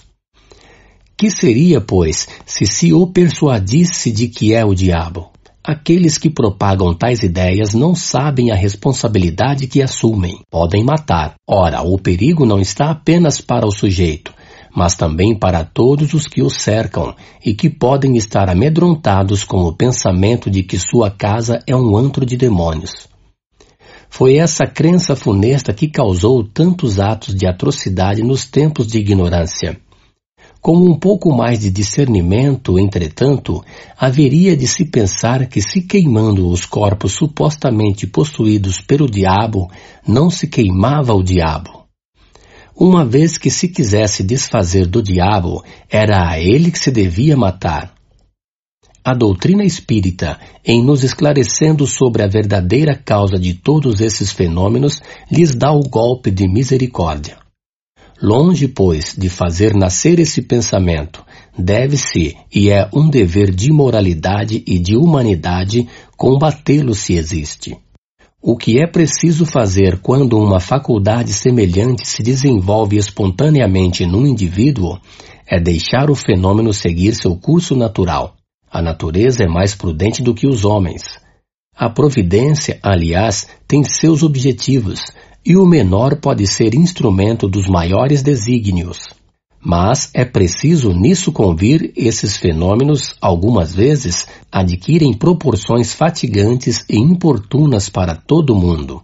Nota: um dos fatos mais extraordinários dessa natureza, pela variedade e estranheza dos fenômenos, é, sem contradita, aquele que teve lugar, em 1852, no Palatinado, Baviera Renana, em Bergzaben, perto de Wissemburg. É tanto mais notável porque reúne, mais ou menos no mesmo indivíduo, todos os gêneros de manifestações espontâneas. Barulho de sacudir a casa, queda de imóveis, objetos lançados ao longe por uma mão invisível, visões e aparições, sonambulismo, êxtase, catalepsia, atração elétrica, gritos e sons aéreos, instrumentos tocando sem contato, comunicações inteligentes, etc. E, o que não é de importância medíocre, a constatação desses fatos durante quase dois anos por inumeráveis testemunhas oculares, dignas de fé pelo seu saber e posição social. A narração autêntica foi publicada nessa época em vários jornais alemães e notadamente em uma brochura hoje esgotada e muito rara. Encontrar-se-á a tradução completa dessa brochura na Revista Espírita de 1858, com os comentários e explicações necessários. De nosso conhecimento, é a única publicação francesa que foi feita. Além do interesse impressionante que despertam esses fenômenos, são eminentemente instrutivos do ponto de vista do estudo prático do Espiritismo. Eis, em todos os casos, o que é preciso fazer. No capítulo 5 das manifestações físicas espontâneas, já demos alguns conselhos a esse respeito, dizendo que é preciso procurar se pôr em contato com os espíritos para saber deles o que querem o meio seguinte está também fundado na observação. Os seres invisíveis que revelam sua presença por efeitos sensíveis são, em geral, espíritos de uma ordem inferior e podem ser dominados pelo ascendente moral. E é este ascendente que é preciso procurar adquirir. Para se obter este ascendente, é preciso fazer o sujeito passar do estado de médium natural para o de médium facultativo. Produz-se então um efeito análogo ao que ocorre no sonambulismo. Sabe-se que o sonambulismo natural cessa geralmente quando é substituído pelo sonambulismo magnético. Não se detém a faculdade emancipadora da alma, porém se lhe dá um outro curso. Ocorre o mesmo com a faculdade medianímica.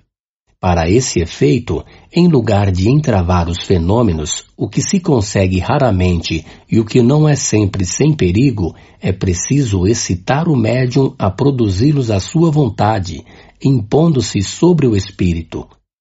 Por esse meio consegue dirigi-lo e de um dominador algumas vezes tirânico, faz dele um ser subordinado e frequentemente dócil.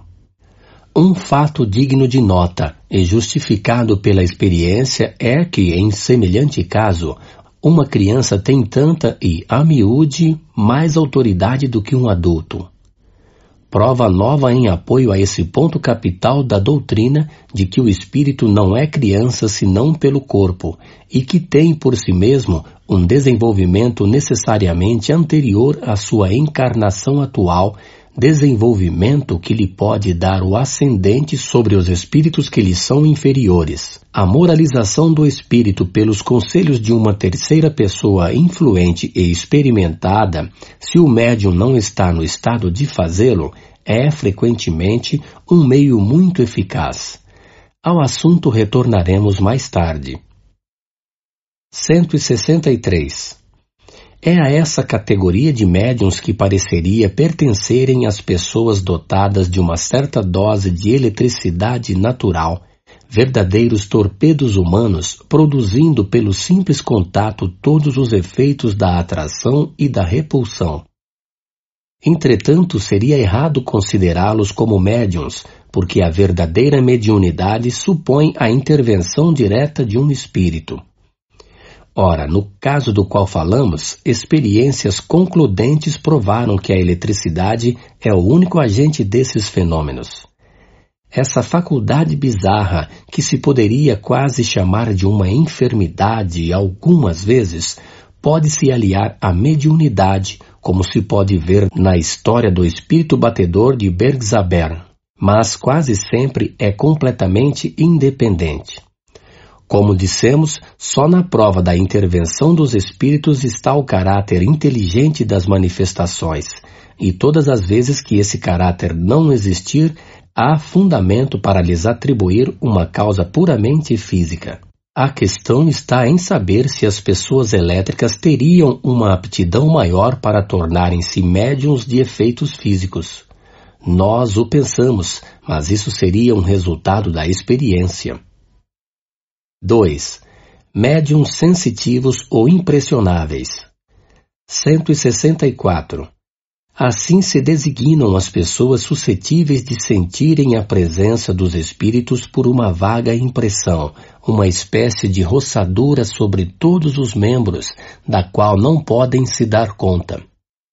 Esta variedade não tem um caráter bem definido. Todos os médiums são necessariamente impressionáveis e a impressionabilidade, assim, é antes uma qualidade geral do que especial. É a faculdade rudimentar indispensável ao desenvolvimento de todas as outras. Difere da impressionabilidade puramente física e nervosa, com a qual é preciso não confundi-la, porque há pessoas que não têm nervos delicados e que sentem mais ou menos o efeito da presença dos espíritos da mesma forma que há outras muito irritáveis que não o sentem absolutamente. Esta faculdade se desenvolve pelo hábito e pode adquirir tal sutileza que aquele que dela está dotado reconhece, na impressão que sente, não só a natureza boa ou má do espírito que está ao seu lado, mas também sua individualidade, como um cego reconhece, por um certo não sei que, a aproximação de tal ou tal pessoa torna-se, com relação aos espíritos, um verdadeiro sensitivo. Um bom espírito tem sempre uma impressão doce e agradável. A de um mau espírito, ao contrário, é penosa, ansiosa e desagradável. Há como um cheiro de impureza. 3. Médiuns audientes. 165. Eles ouvem a voz dos espíritos. Como dissemos, falando da pneumatofonia, algumas vezes é uma voz íntima que se faz ouvir no foro interior. De outras vezes é uma voz exterior, clara e distinta como a de uma pessoa viva. Os médiums audientes podem, assim, entrar em conversação com os espíritos. Quando têm o hábito de se comunicarem com certos espíritos, os reconhecem imediatamente pelo caráter da voz. Quando não se está por si mesmo dotado desta faculdade, pode-se igualmente se comunicar com um espírito por intermédio de um médium audiente que ocupe a função de intérprete. Esta faculdade é muito agradável quando o médium não ouve senão os bons espíritos, ou somente aqueles que chama. Mas não ocorre o mesmo quando um mau espírito se obstina junto dele e o faz ouvir a cada minuto as coisas mais desagradáveis e, algumas vezes, as mais inconvenientes. Será preciso, pois, deles se desembaraçar pelos meios que indicaremos no capítulo da obsessão. 4. Médiuns falantes 166. Os médiuns audientes que apenas transmitem o que ouvem não são, propriamente falando, médiuns falantes. Estes últimos, com muita frequência, não ouvem nada. Neles o Espírito atua sobre os órgãos da palavra, como atua sobre a mão dos médiuns escreventes. O Espírito, querendo se comunicar, serve-se do órgão no qual encontra mais flexibilidade no médium. De um empresta a mão, de outro a palavra, de um terceiro o ouvido. O médium falante se exprime geralmente sem ter a consciência do que diz e, frequentemente, diz coisas completamente fora de suas ideias habituais, de seus conhecimentos e mesmo do alcance da sua inteligência. Embora esteja perfeitamente desperto e num estado normal, raramente conserva a lembrança do que disse. Em suma, a palavra é nele um instrumento do qual se serve o espírito e com a qual uma pessoa estranha pode entrar em comunicação, como pode fazê-lo por intermédio do médium audiente. A passividade de um médium falante não é sempre bastante completa. Há os que têm a intuição do que dizem no próprio momento em que pronunciam as palavras. Voltaremos sobre esta variedade quando tratarmos dos médiums intuitivos. 5. Médiums videntes 167. Os médiums videntes são dotados da faculdade de ver os espíritos. Há os que gozam dessa faculdade no estado normal quando estão perfeitamente despertos e dela conservam uma lembrança exata. Outros não a têm senão no estado sonambúlico ou próximo do sonambulismo.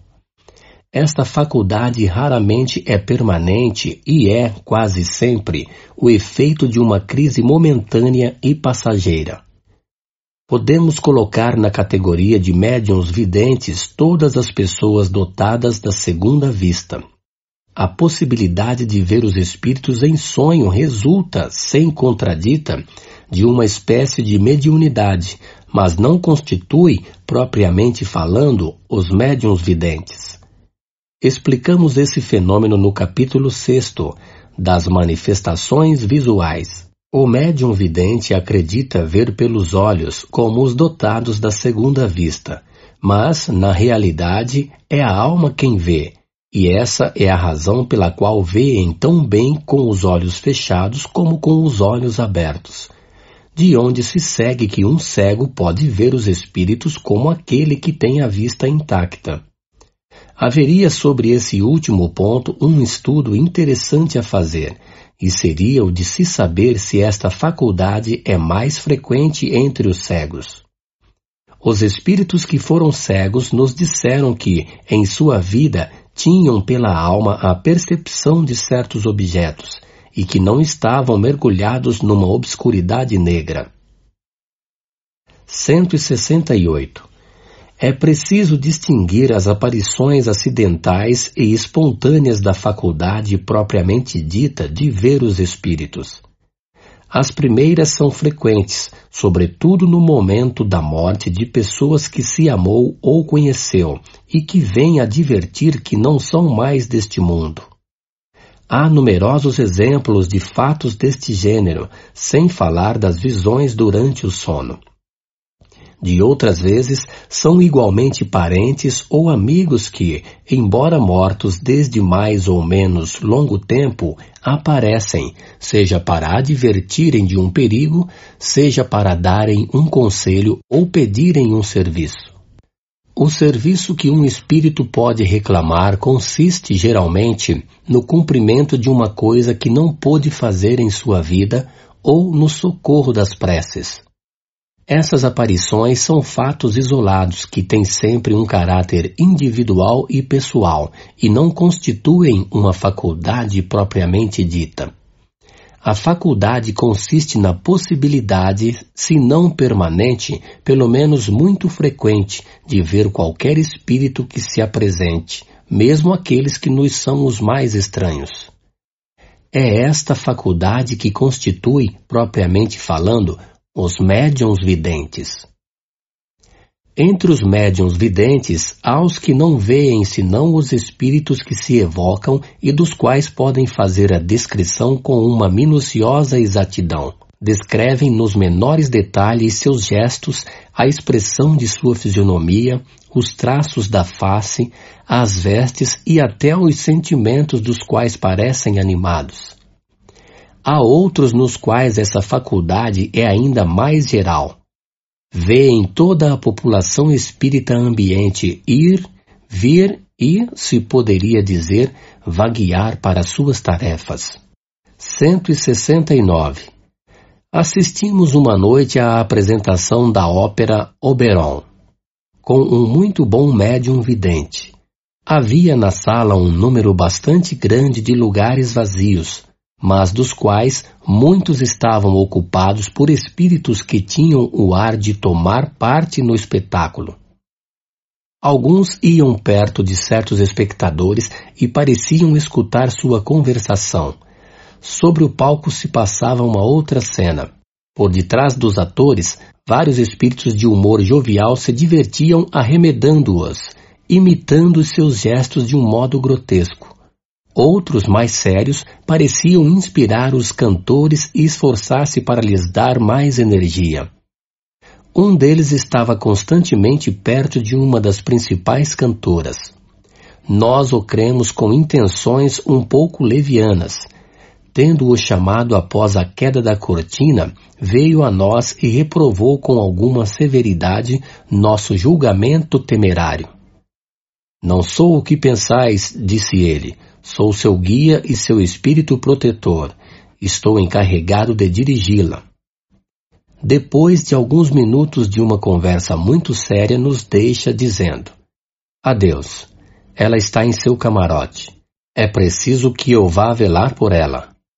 Evocamos em seguida o espírito de Weber, o autor da peça, e lhe perguntamos o que pensava da execução da sua obra. Não está muito mal, disse ele mas está débil. Os atores cantam, eis tudo, não há inspiração. Esperai, ajuntou, vou tentar dar-lhes um pouco do fogo sagrado. Então se ouviu sobre o palco, planando acima dos atores. Um eflúvio parecia partir dele e se derramar sobre os atores. Nesse momento, houve entre eles uma recrudescência visível de energia. 170. Eis um outro fato que prova a influência que os espíritos exercem sobre os homens com o seu desconhecimento. Estávamos, como naquela noite, em uma representação teatral com um outro médium vidente. Tendo iniciado uma conversação com um espírito espectador, este nos disse: Vede aquelas duas senhoras sozinhas naquele camarote de primeira. Pois bem, desejo muito fazê-las deixar a sala. Dito isto, viu-se que se colocava no camarote em questão e falar com as duas senhoras. De repente, estas, que estavam muito atentas ao espetáculo, se olham, parecem se consultar, depois se vão e não reaparecem mais. O Espírito nos fez então um gesto cômico para mostrar que havia tido palavra. Mas não o revemos mais para lhe pedir mais amplas explicações. Assim é que podemos, muitas vezes, ser testemunhas do papel que desempenham os espíritos entre os vivos. Observamo-los em diversos lugares de reunião, nos bailes, concertos, sermões, funerais, bodas, etc e por toda a parte os encontramos atiçando as más paixões, soprando a discórdia, excitando as rixas e regozijando-se com suas proezas. Outros, ao contrário, combatiam essa influência perniciosa, mas não eram senão raramente escutados. 171. A faculdade de ver os espíritos, sem dúvida, pode se desenvolver, mas é uma daquelas que convém esperar seu desenvolvimento natural sem provocá-lo, se não se quer se expor a ser joguete da própria imaginação. Quando o germe de uma faculdade existe, ela se manifesta por si mesma. Em princípio, é preciso se contentar com as que Deus nos concedeu sem procurar o impossível, porque então, querendo muito ter, arrisca-se a perder o que já se tem. Quando dissemos que os fatos de aparições espontâneas são frequentes, número 107, não quisemos dizer que sejam muito comuns. Quanto aos médiums videntes propriamente ditos, são ainda mais raros e há muito para se desconfiar daqueles que pretendem desfrutar dessa faculdade.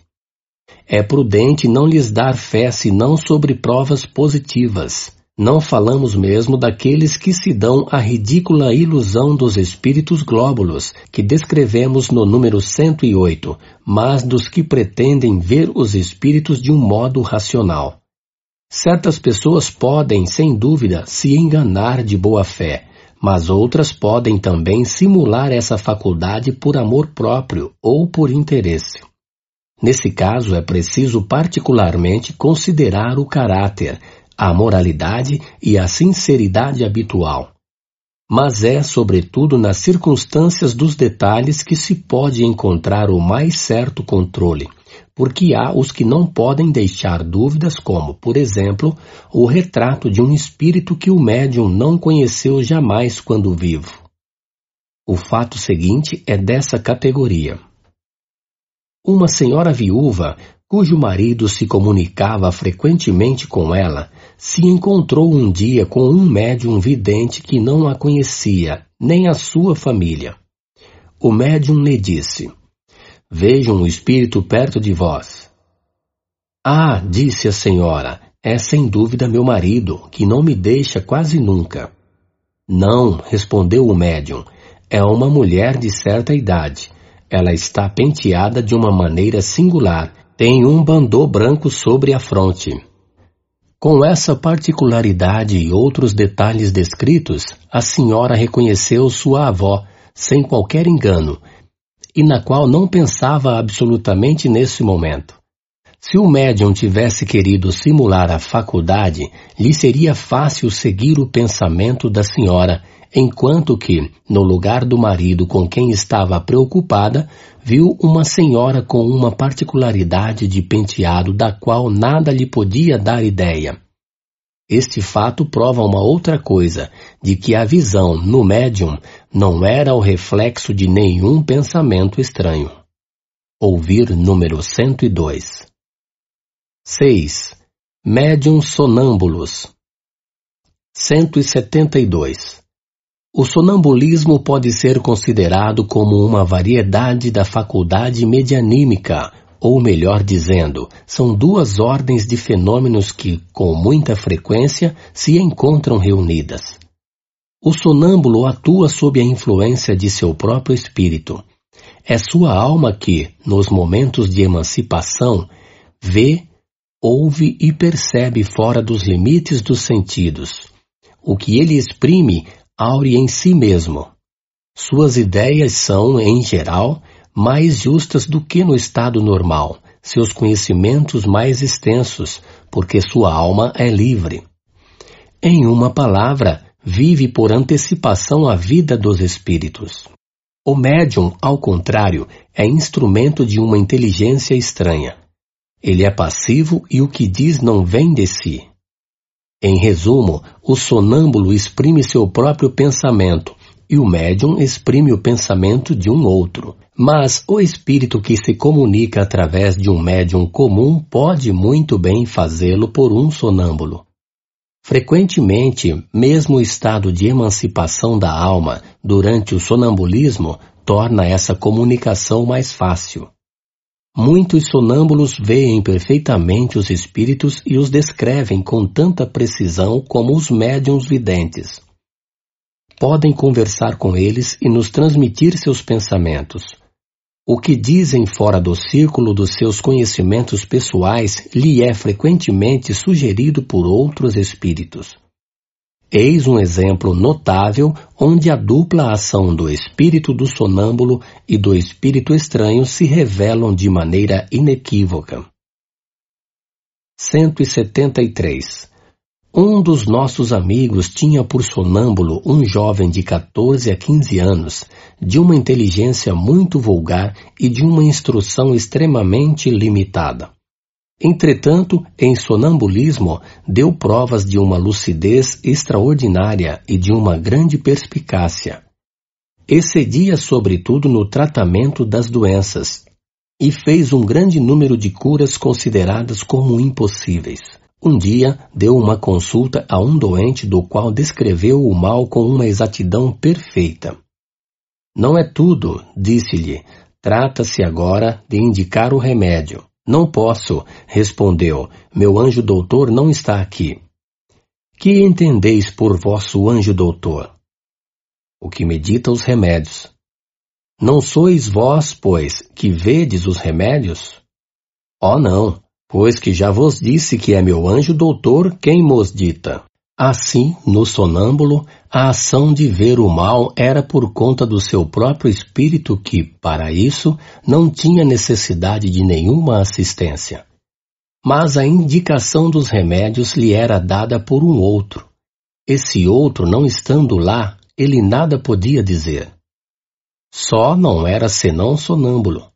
Assistido por aquele a quem chamava de seu anjo doutor, era sonâmbulo médium.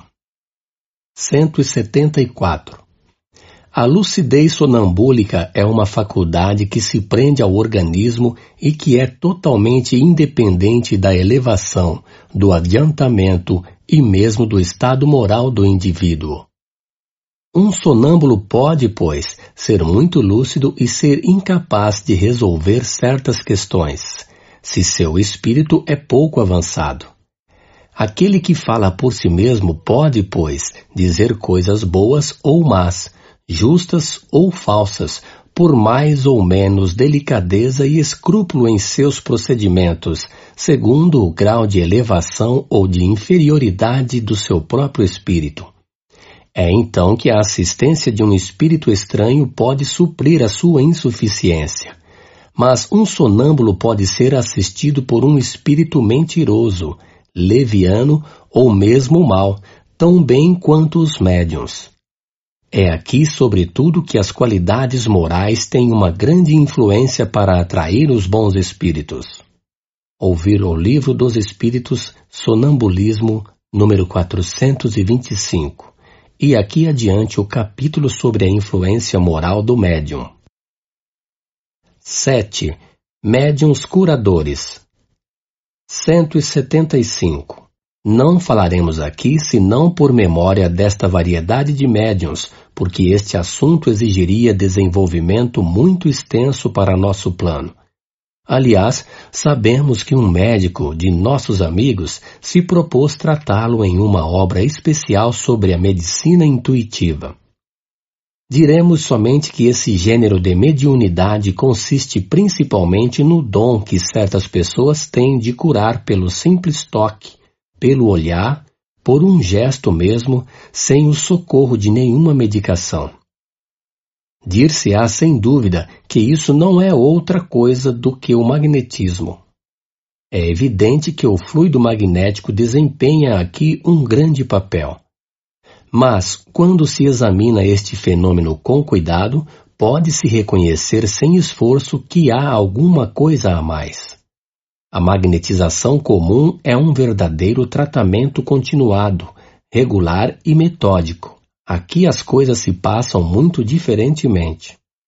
Todos os magnetizadores estão mais ou menos aptos a curar, se sabem portar-se convenientemente, ao passo que nos médiuns curadores a faculdade é espontânea e alguns a possuem mesmo sem jamais ter ouvido falar do magnetismo.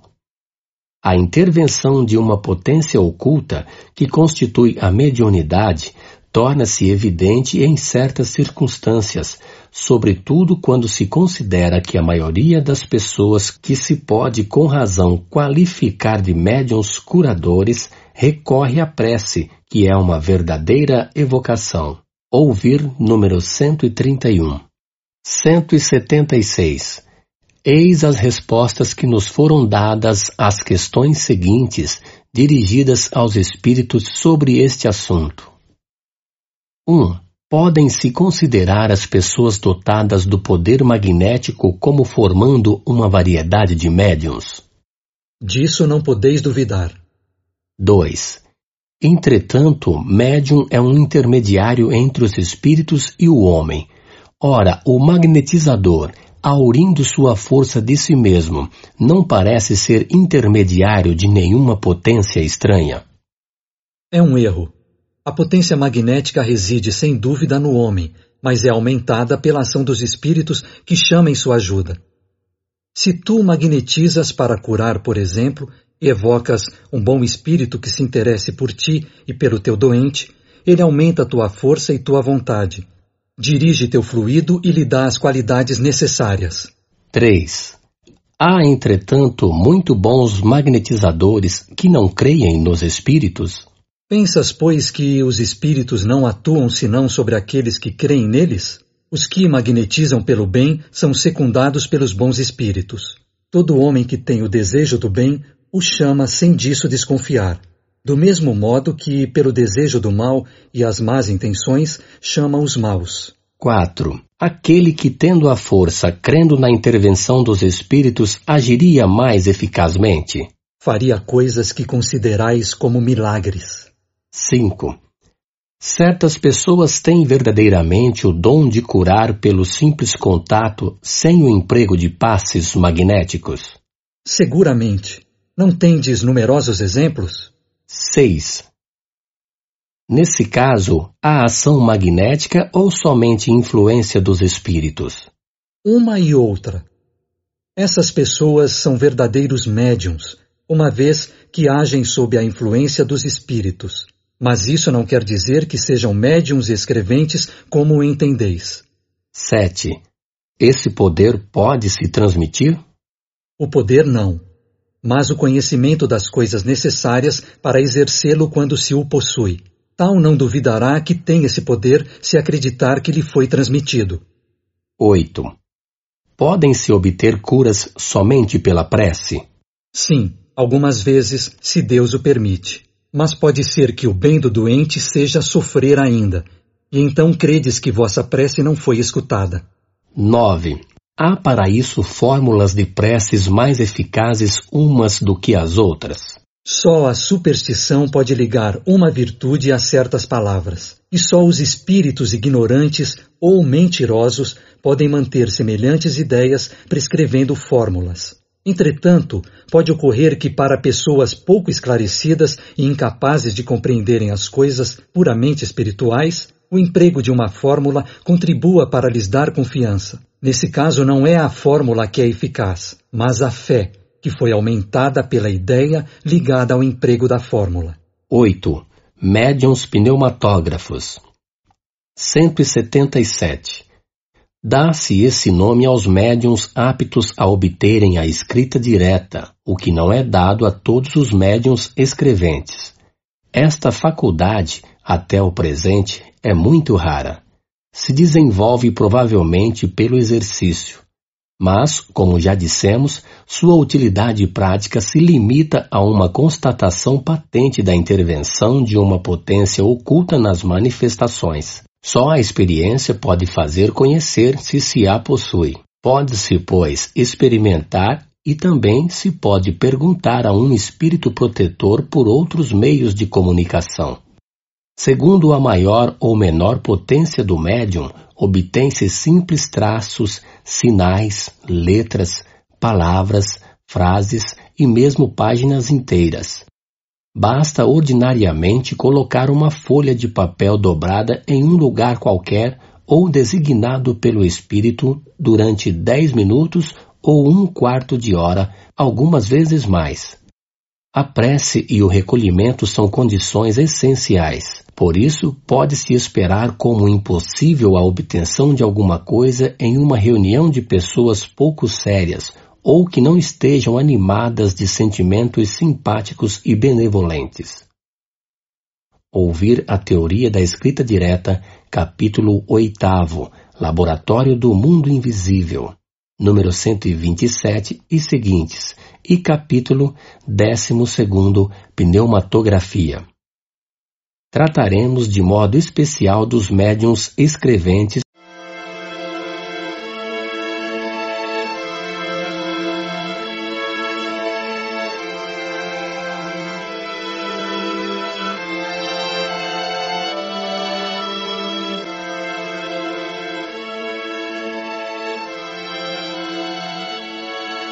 Capítulo 15 Médiuns escreventes ou psicógrafos Médiuns mecânicos, intuitivos, semimecânicos, inspirados ou involuntários, de pressentimentos.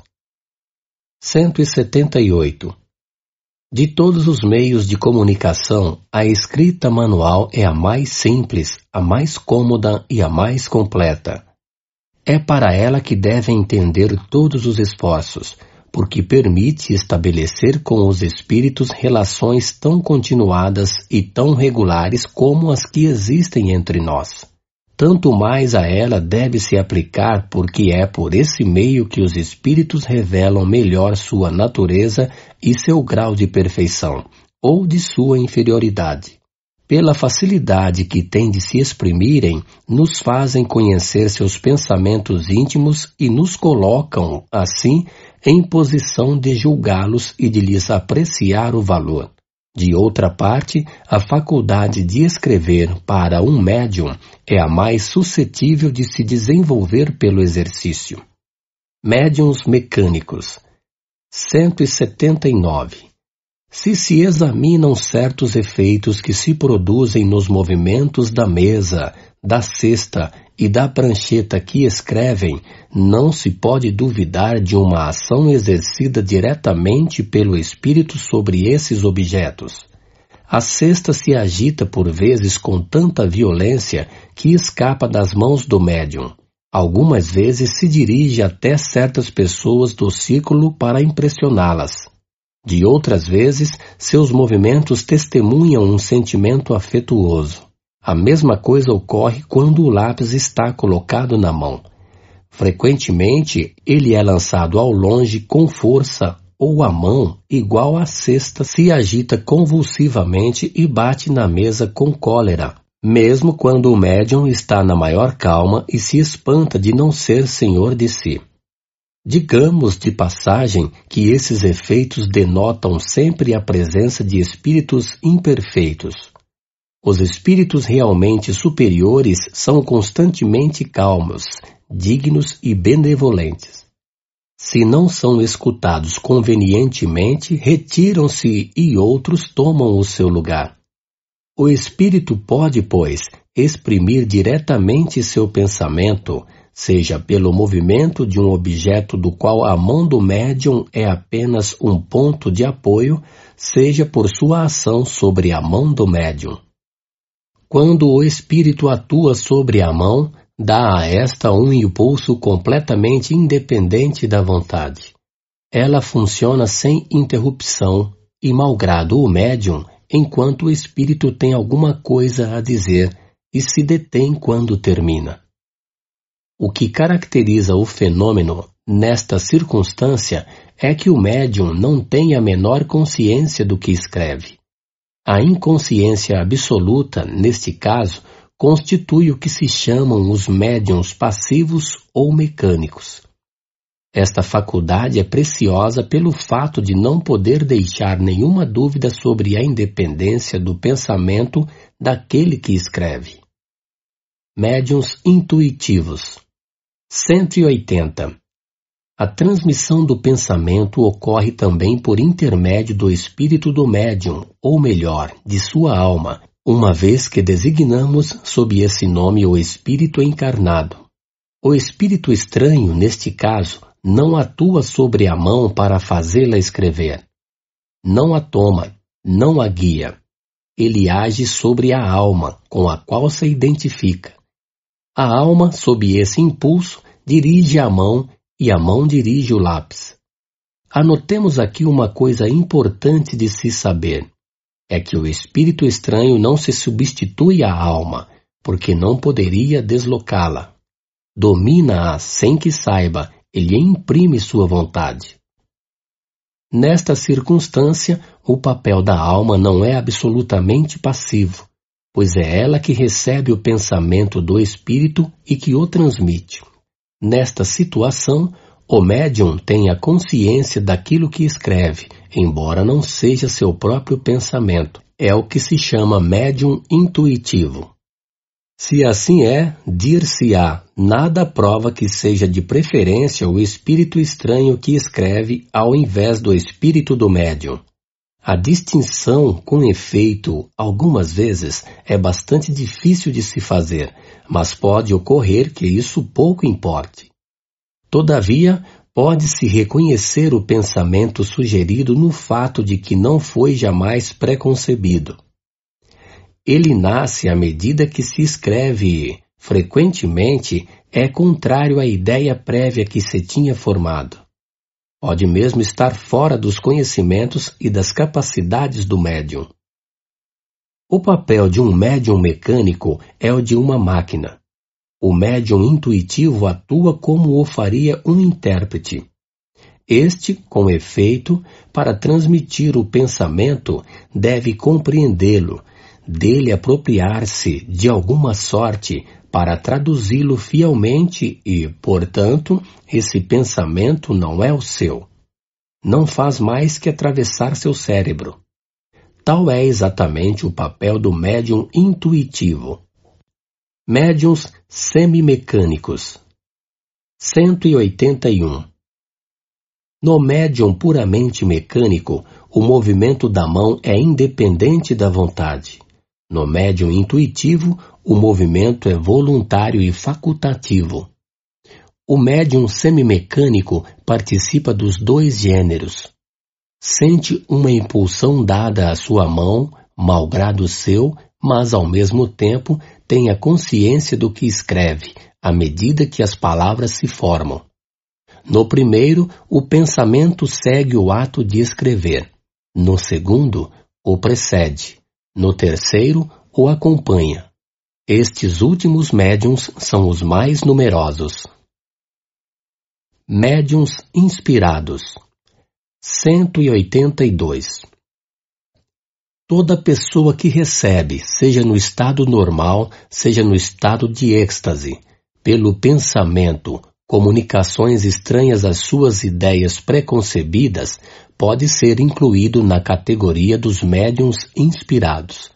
Como se vê, é uma variedade de mediunidade intuitiva, com a diferença de que a intervenção de uma potência oculta é ainda bem menos sensível, porque, nos inspirados, é ainda mais difícil distinguir o pensamento próprio do que é sugerido. O que caracteriza este último, sobretudo, é a espontaneidade. A inspiração nos vem dos espíritos que nos influenciam no bem ou no mal, porém ela é antes daqueles que nos querem bem e dos quais frequentemente, por erro, não seguimos os conselhos.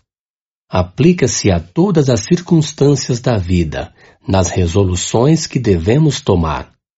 Sob este aspecto, pode-se dizer que todo mundo é médium, porque não há pessoa que não tenha seus espíritos protetores e familiares, que fazem todos os esforços para sugerirem aos seus protegidos pensamentos salutares. Se se está bem compenetrado desta verdade, mais frequentemente se recorreria à inspiração do seu anjo de guarda nos momentos em que não se sabe o que dizer ou o que fazer que se o invoque, pois, com fervor e confiança, em caso de necessidade e, com muita frequência, ficar-se-á espantado com as ideias que surgirão como por encantamento, seja que se tenha um partido a tomar, seja que se tenha alguma coisa a compor.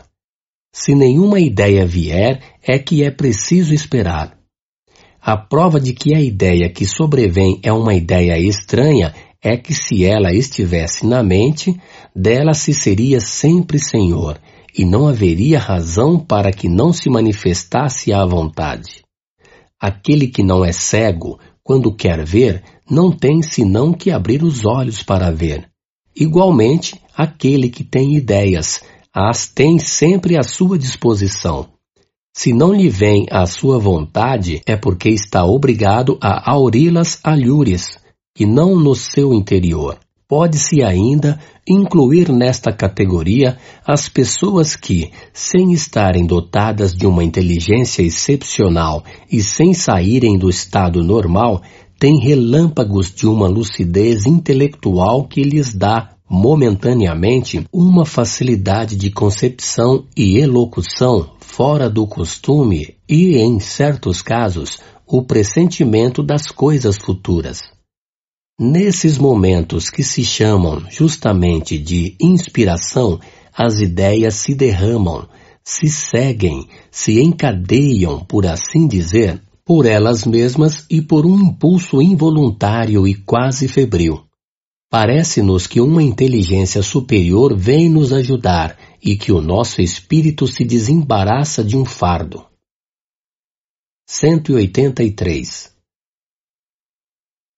os homens de gênio em todos os gêneros, artistas, sábios, literatos, são, sem dúvida, espíritos avançados, capazes por si mesmos de compreender e de conceber grandes coisas. Ora, é precisamente porque são julgados capazes que os espíritos que querem o cumprimento de certos trabalhos lhes sugerem as ideias necessárias, e é assim que, o mais frequentemente, são médiums sem o saberem. Tem, no entanto, uma vaga intuição de uma assistência estranha, porque quem apela à inspiração não faz outra coisa senão uma evocação se não esperasse ser ouvido, por que exclamaria tão frequentemente: Meu bom gênio vem em minha ajuda? As respostas seguintes confirmam esta assertiva. Qual é a causa primeira da inspiração? O espírito que se comunica pelo pensamento. A inspiração não tem por objeto senão a revelação das grandes coisas? Não. Frequentemente ela tem relação com as mais comuns circunstâncias da vida. Por exemplo, Tu queres ir a alguma parte. Uma voz secreta te diz para não fazê-lo, porque há perigo para ti. Ou te diz para fazeres uma coisa na qual não pensavas. É a inspiração. Há bem poucas pessoas que não tenham estado mais ou menos inspiradas em certos momentos. Um autor, um pintor, um músico, por exemplo, nos momentos de inspiração, poderiam ser considerados médiums? Sim, porque nesses momentos sua alma está mais livre e como desembaraçada da matéria. Recobra uma parte das suas faculdades de espírito e recebe mais facilmente as comunicações dos outros espíritos que a inspiram. Médiuns de pressentimentos 184 O pressentimento é uma intuição vaga das coisas futuras. Certas pessoas têm essa faculdade mais ou menos desenvolvida podem devê-la a uma espécie de segunda vista que lhes permite entreverem as consequências das coisas presentes e a filiação dos acontecimentos. Mas, frequentemente, também ela é fato de comunicações ocultas, e é nesse caso, sobretudo, que se pode dar àqueles que delas são dotados o nome de médiums de pressentimentos, que são uma variedade dos médiums inspirados.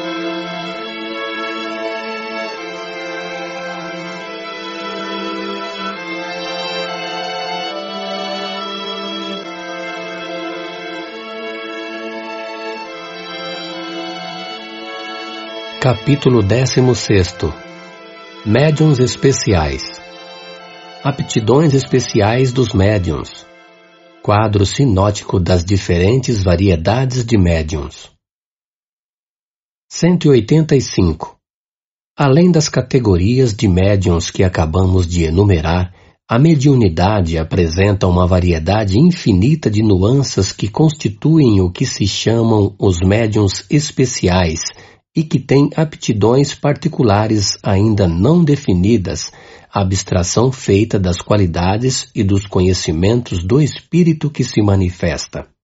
A natureza das comunicações é sempre relativa à natureza do espírito e leva a marca da sua elevação ou da sua inferioridade, do seu saber ou da sua ignorância. Mas, em igualdade de merecimento, do ponto de vista hierárquico, há neles, incontestavelmente, uma propensão a se ocuparem mais de uma coisa do que de outra. Os espíritos batedores, por exemplo, não saem muito das manifestações físicas. Entre os que dão manifestações inteligentes, há espíritos poetas, músicos, desenhistas, moralistas, sábios, médicos, etc. Falamos dos espíritos de ordem mediana, porque, chegados a certo grau, as aptidões se confundem na unidade da perfeição. Mas, ao lado da aptidão do espírito, há a do médium, que é para ele um instrumento mais ou menos cômodo, mais ou menos flexível, e no qual descobre qualidades particulares que não podemos apreciar. Tomemos uma comparação. Um músico muito hábil tem sob as mãos vários violinos que, para o vulgo, seriam todos bons instrumentos, mas entre os quais o artista consumado faz uma grande diferença. Neles percebe nuances de uma delicadeza extrema que o farão escolher a uns e rejeitar a outros, nuances que compreende mais pela intuição, pois não as pode definir. Ocorre o mesmo com respeito aos médiums. Com qualidades iguais na potência medianímica, o espírito dará preferência a um ou a outro, segundo o gênero de comunicações que quer dar. Assim, por exemplo, veem-se pessoas escreverem, como médiums, admiráveis poesias, embora, nas condições ordinárias, não tenham jamais podido ou sabido fazer dois versos. Outros, ao contrário, que são poetas, como médiums jamais puderam escrever senão prosa, malgrado seu desejo. Ocorre o mesmo com o desenho, a música, etc. Há ainda outros que, sem terem, por eles mesmos, conhecimentos científicos, têm uma aptidão mais particular para receberem comunicações sábias. Outros estão para os estudos históricos. Outros servem mais facilmente de intérpretes para os espíritos moralistas. Em uma palavra, qualquer que seja a flexibilidade do médium, as comunicações que recebe com mais facilidade têm, geralmente, um cunho especial. Há mesmo os que não saem de um certo círculo de ideias e, quando saem, não têm senão comunicações incompletas, lacônicas e, frequentemente, falsas. Fora das causas de aptidão, os espíritos se comunicam ainda mais ou menos voluntariamente por tal ou tal intermediário, segundo suas simpatias. Assim, em condições iguais, o mesmo espírito será sempre mais explícito com certos médiuns, unicamente porque melhor lhe convém. 186. Estar-se-ia, pois, em erro se, apenas porque se tem à mão um bom médium, fosse mesmo sua escrita muito fácil, se pensasse obter por ele boas comunicações em todos os gêneros. A primeira condição, sem contradita, é assegurar-se da fonte de onde elas emanam, quer dizer, das qualidades do espírito que as transmite. Mas não é menos necessário ter em vista as qualidades do instrumento que se dá ao espírito. É preciso, pois, estudar a natureza do médium, como se estuda a natureza do espírito, porque são os dois elementos essenciais para se obter um resultado satisfatório. Há um terceiro elemento que desempenha um papel igualmente importante, e que é a intenção, o pensamento íntimo, o sentimento mais ou menos louvável daquele que interroga. E isso se concebe. Para que uma comunicação seja boa, é necessário que emane de um espírito bom. Para que esse espírito bom possa transmiti-la, lhe é necessário um bom instrumento. Para que queira transmiti-la, é preciso que o objetivo lhe convenha.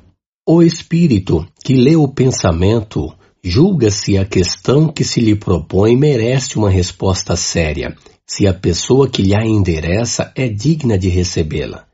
Caso contrário, não perde tempo em semear bons grãos sobre as pedras, e é então que os espíritos levianos e zombeteiros se dão inteira liberdade, porque, pouco inquietando-se com a verdade, não a encaram de perto e são geralmente pouquíssimo escrupulosos sobre o fim e sobre os meios. Resumimos aqui os principais gêneros de mediunidade, a fim de apresentar-lhes, de alguma sorte, o quadro sinótico, compreendendo os que já descrevemos nos capítulos precedentes, indicando os números onde a questão se acha com mais detalhes agrupamos as diferentes variedades de médiums pela analogia de causas e de efeitos, sem que esta classificação nada tenha de absoluto. Alguns se encontram frequentemente, outros, ao contrário, são raros e mesmo excepcionais, o que temos o cuidado de mencionar. Estas últimas indicações foram todas fornecidas pelos espíritos que, de resto, revisaram esse quadro com um cuidado todo particular e o completaram com numerosas observações e novas categorias, de tal sorte que, por assim dizer, é inteiramente obra sua. Indicamos com aspas suas observações textuais, quando acreditamos conveniente ressaltá-las. São, na maioria, de Erasto e de Sócrates. 187 podem-se dividir os médiums em duas grandes categorias. Os médiums de efeitos físicos, aqueles que têm o poder de provocar efeitos materiais ou manifestações ostensivas. Número 160. Os médiums de efeitos intelectuais, os que são mais especialmente propensos a receberem e a transmitirem as comunicações inteligentes número 65 e seguintes. Todas as outras variedades se prendem mais ou menos diretamente a uma ou a outra dessas duas categorias. Algumas se ligam às duas. Se se analisam os diferentes fenômenos produzidos sob a influência mediúnica, ver-se-á que, em todos, há um efeito físico e que aos efeitos físicos se junta, o mais frequentemente, um efeito inteligente. O limite entre os dois é, algumas vezes, difícil de se estabelecer, mas isso não leva a nenhuma consequência. Compreendemos sob a denominação de médiums de efeitos intelectuais aqueles que podem mais especialmente servir de intermediários para as comunicações regulares e continuadas. Número 133 188 Variedades comuns a todos os gêneros de mediunidade Médiums sensitivos. Pessoas suscetíveis de sentirem a presença dos espíritos por uma impressão geral ou local, vaga ou material. A maioria distingue os espíritos bons ou maus pela natureza da impressão. Número 164. Os médiums delicados e muito sensíveis devem se abster de comunicações com os espíritos violentos ou cuja impressão seja penosa, por causa da fadiga que disso resulta. Médiums naturais ou inconscientes aqueles que produzem os fenômenos espontaneamente, sem nenhuma participação da sua vontade, e, o mais frequentemente, com o seu desconhecimento. Número 161. Médiuns facultativos ou voluntários, aqueles que têm o poder de provocar os fenômenos por um ato de sua vontade. Número 160. Qualquer que seja essa vontade, nada podem se os espíritos se recusam, o que prova a intervenção de uma potência estranha. 189. Variedades especiais para os efeitos físicos. Médiuns tipitólogos. Aqueles que por cuja influência se produzem os ruídos e as pancadas. Variedade muito comum, com vontade ou sem ela. Médiuns motores aqueles que produzem o movimento dos corpos inertes, muito comuns. Número 61. Médiuns de translações e de suspensões. Os que produzem a translação aérea e a suspensão dos corpos inertes no espaço, sem ponto de apoio. Há os que podem elevar-se a si mesmos, mais ou menos raros segundo o desenvolvimento do fenômeno, mais raros no último caso número 75 e seguintes, número 80. Médiums de efeitos musicais provocam o funcionamento de certos instrumentos sem contato, muito raros. Número 74, questão 24. Médiums de aparições. Os que podem provocar aparições fluídicas ou tangíveis, visíveis para os assistentes, muito excepcionais número 100, questão 27, número 104. Médiums de transportes. Aqueles que podem servir de auxiliares aos espíritos para o transporte de objetos materiais. Variedade de médiums motores e de translações. Excepcionais. Número 96. Médiums noturnos os que não obtêm certos efeitos físicos senão na obscuridade. Eis a resposta de um espírito à questão de saber se podem ser considerados esses médiums como formando uma variedade. Pode-se certamente fazer do tipo uma especialidade, mas esse fenômeno se prende mais às condições ambientes do que à natureza do médium ou dos espíritos. Devo acrescentar que alguns escapam a essa influência do meio e que a maioria dos médiums noturnos poderia alcançar pelo exercício e atuar tão bem no claro como na obscuridade. Esta variedade de médiums é pouco numerosa, e é preciso dizê-lo, graças a essa condição que deixa toda liberdade ao emprego de truques, da ventriloquia e dos tubos acústicos. Os charlatães, com muita frequência, têm abusado da credulidade em se fazendo passar por médiums, a fim de recolher dinheiro. Mas que importa?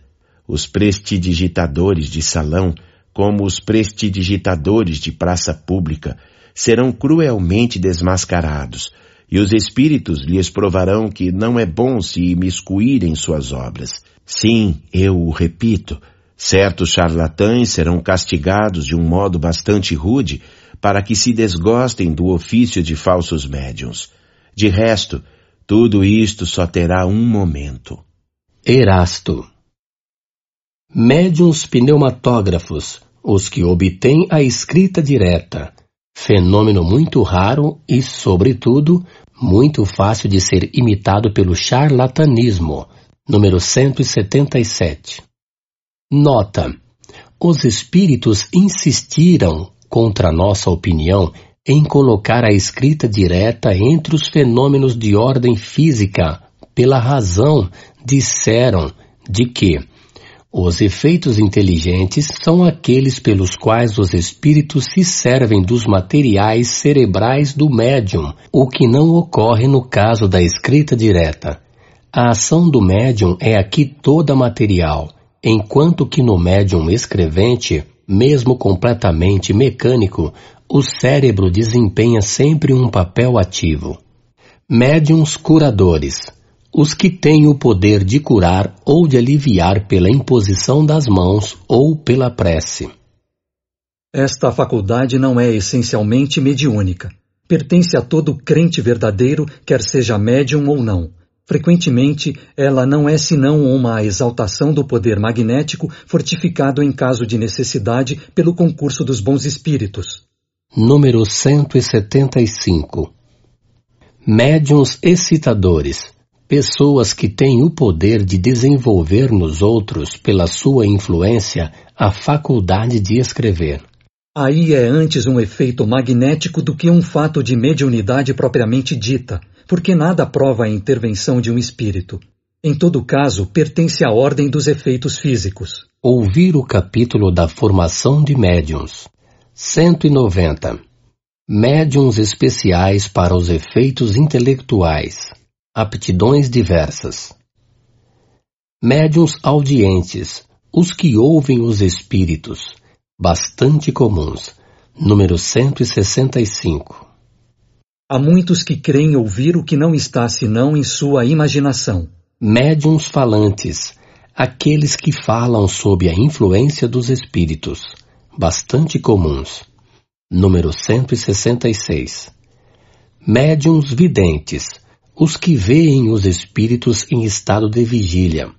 A visão acidental e fortuita de um espírito numa circunstância particular é bastante frequente, mas a visão habitual ou facultativa dos espíritos, sem distinção, é excepcional. Número 167. É uma aptidão a qual se opõe o estado atual dos órgãos. Por isso é útil não crer sempre, sob palavra, naqueles que dizem ver os espíritos. Médiuns inspirados, aqueles cujos pensamentos são sugeridos pelos espíritos, o mais frequentemente com o seu desconhecimento, seja nos atos ordinários da vida, seja nos grandes trabalhos da inteligência. Número 184. Médiuns de pressentimentos Pessoas que, em certas circunstâncias, têm uma vaga intuição das coisas futuras vulgares. Número 184.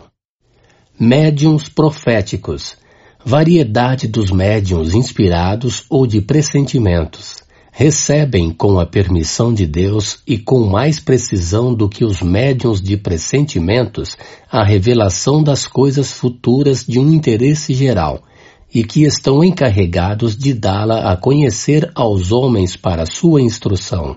Se há verdadeiros profetas, mais ainda os há falsos, e que tomam os sonhos de sua imaginação por revelações, quando não são velhacos que, por ambição, se fazem passar como tais. Ouvir em O Livro dos Espíritos, número 624, Caracteres do Verdadeiro Profeta. Médium sonâmbulos aqueles que, no estado de sonambulismo, são assistidos pelos espíritos. Número 172. Médiuns estáticos, os que, no estado de êxtase, recebem revelações da parte dos espíritos. Muitos estáticos são o joguete de sua própria imaginação e dos espíritos mentirosos que se aproveitam da sua exaltação. Os que merecem uma inteira confiança são muito raros médiuns pintores e desenhistas, aqueles que pintam ou desenham sob a influência dos espíritos. Falamos dos que obtêm coisas sérias, porque não se poderia dar esse nome a certos médiuns aos quais os espíritos zombeteiros levam a fazer coisas grotescas que desabonariam o último entre os escolares. Os espíritos levianos são imitadores Na época em que apareceram os notáveis desenhos de Júpiter, surgiu um grande número de pretensos médiums desenhistas, aos quais os espíritos mentirosos induziram a fazer as coisas mais ridículas. Um deles, entre outros, querendo eclipsar os desenhos de Júpiter, ao menos pela dimensão, se não pela qualidade, fez um médium desenhar um monumento usando um número bastante grande de folhas para atingir a altura de dois andares. Muitos outros levaram a fazer supostos retratos que eram verdadeiras caricaturas. Revista Espírita, agosto de 1858. Médiums músicos, os que executam, compõem ou escrevem música sob a influência dos espíritos. Há médiums músicos mecânicos, semimecânicos, intuitivos e inspirados, como para as comunicações literárias. Ouvir médiums de efeitos musicais. Variedades de médiums escreventes. 191. Primeiro, segundo o modo de execução. Médiums escreventes ou psicógrafos, os que têm a faculdade de escreverem eles mesmos sob a influência dos espíritos. Médiums escreventes mecânicos, aqueles cuja mão recebe um impulso involuntário e que não têm nenhuma consciência daquilo que escrevem, muito raros. Número 179. Médiums semimecânicos. Aqueles cuja mão avança involuntariamente, mas que têm a consciência instantânea das palavras ou das frases à medida que escrevem. Os mais comuns número 181. Médiuns intuitivos, aqueles com os quais os espíritos se comunicam pelo pensamento e cuja mão é guiada pela vontade, diferem dos médiuns inspirados no particular de que estes últimos não têm necessidade de escrever, ao passo que o médium intuitivo escreve o pensamento que lhe é sugerido instantaneamente sobre um assunto determinado e provocado. Número 180. São muito comuns, mas também muito sujeitos ao erro, porque frequentemente não podem discernir o que provém dos espíritos ou de si mesmos. Médiuns polígrafos aqueles cuja escrita muda com o espírito que se comunica ou que estão aptos a reproduzirem a escrita que o espírito tinha em vida. O primeiro caso é muito comum. O segundo, de identidade de escrita, é muito raro. Número 219. Médiums poliglotas, os que têm a faculdade de falar ou de escrever em línguas que lhes são estranhas, muito raros. Médiuns iletrados, os que escrevem como médiuns, sem saberem nem ler, nem escrever em estado normal. Mais raros do que os precedentes, há uma maior dificuldade material a vencer. 192. Segundo. Segundo o desenvolvimento da faculdade. Médiuns noviços, aqueles cujas faculdades não estão ainda completamente desenvolvidas e que se ressentem da experiência necessária. Médiuns improdutivos, os que não conseguem obter senão coisas insignificantes, monossílabos, traços ou letras sem continuidade. Ouvir o capítulo da formação dos médiuns médiums feitos ou formados. Estes são aqueles cujas faculdades medianímicas estão completamente desenvolvidas, que transmitem as comunicações que recebem com facilidade, prontidão, sem hesitação. Concebe-se que este resultado não se pode obter senão pelo hábito, uma vez que, nos médiums noviços, as comunicações são lentas e difíceis médiuns lacônicos, aqueles cujas comunicações, embora fáceis, são breves e sem desenvolvimento. Médiuns explícitos, As comunicações que obtém têm toda a amplitude e toda a extensão que se pode esperar de um escritor consumado. Esta aptidão prende-se à expansão e à facilidade de combinação de fluidos. Os espíritos os procuram para tratarem de assuntos que comportem grandes desenvolvimentos. Médiuns experimentados. A facilidade de execução é um assunto do hábito que se adquire frequentemente em pouco tempo, enquanto que a experiência é o resultado de um estudo sério de todas as dificuldades que se apresentam na prática do Espiritismo. A experiência dá ao médium o tato necessário para apreciar a natureza dos espíritos que se manifestam, julgar suas qualidades boas ou más pelos mais minuciosos sinais, discernir a velhacaria dos espíritos enganadores que se abrigam sob as aparências da verdade. Compreende-se facilmente a importância desta qualidade, sem a qual todas as outras são sem utilidade real. O mal é que muitos médiums confundem a experiência, fruto do estudo, com a aptidão, produto do organismo. Creem-se mestres porque escrevem facilmente. Repudiam todos os conselhos e tornam-se a presa de espíritos mentirosos e hipócritas que os conquistam lisonjeando seu orgulho. Ouvir mais adiante o capítulo da obsessão. Médiums flexíveis. Aqueles cujas faculdades se prestam mais facilmente aos gêneros de comunicações e pela qual todos os espíritos, ou quase todos, podem se manifestar espontaneamente ou por evocação. Esta variedade de médiums se aproxima muito da dos médiums sensitivos.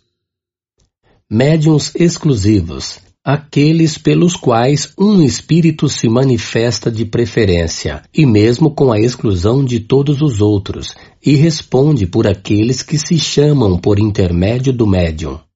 Isto se prende sempre a uma falta de flexibilidade. Quando o espírito é bom, pode se ligar ao médium por simpatia e com uma finalidade louvável. Quando é mau, é sempre com a intenção de colocar o médium sob sua dependência é antes um defeito do que uma qualidade, e muito vizinho da obsessão. Ouvir o capítulo da obsessão. Médiums de evocações. Os médiums flexíveis são, naturalmente, os mais próprios a este gênero de comunicações e às perguntas de detalhes que se podem dirigir aos espíritos. Sob este aspecto, há médiums muito especiais. Suas respostas se encerram quase sempre num quadro restrito, incompatível com o desenvolvimento dos assuntos gerais. Médiuns de ditados espontâneos recebem, de preferência, comunicações espontâneas da parte de espíritos que se apresentam sem serem chamados. Quando esta faculdade é especial num médium, é difícil e algumas vezes mesmo impossível fazer uma evocação por seu intermédio. Entretanto, são melhor aparelhados do que os da variedade precedente. Compreendei que por aparelhagem se entendem aqui os materiais cerebrais, porque é preciso frequentemente, direi mesmo sempre, maior soma de inteligências para os ditados espontâneos do que para as evocações. Entendei aqui, por ditados espontâneos, os que verdadeiramente merecem esse nome, e não algumas frases incompletas ou alguns pensamentos banais que se encontram em todas as estantes humanas. 193. Terceiro, segundo o gênero e a especialidade das comunicações. Médiuns versificadores obtêm mais facilmente do que os outros comunicações versificadas, bastante comum para os maus versos, muito raros para os bons. Médiuns poéticos. Sem obterem versos, as comunicações que recebem têm alguma coisa de vaporosa, de sentimental. Nada neles denota rudeza. São, mais do que os outros, próprios à expressão de sentimentos ternos e afetuosos. Neles tudo é vago, e seria inútil pedir-lhes algo preciso. Muito comuns. Médiums positivos. Suas comunicações têm, em geral, um caráter de clareza e de precisão que se presta voluntariamente aos detalhes circunstanciais, às notícias exatas, bastante raros. Médiums literários não tem nem o vago dos médiums poéticos, nem o terra a terra dos médiums positivos, mas dissertam com sagacidade. Seu estilo é correto, elegante e, frequentemente, de uma notável eloquência.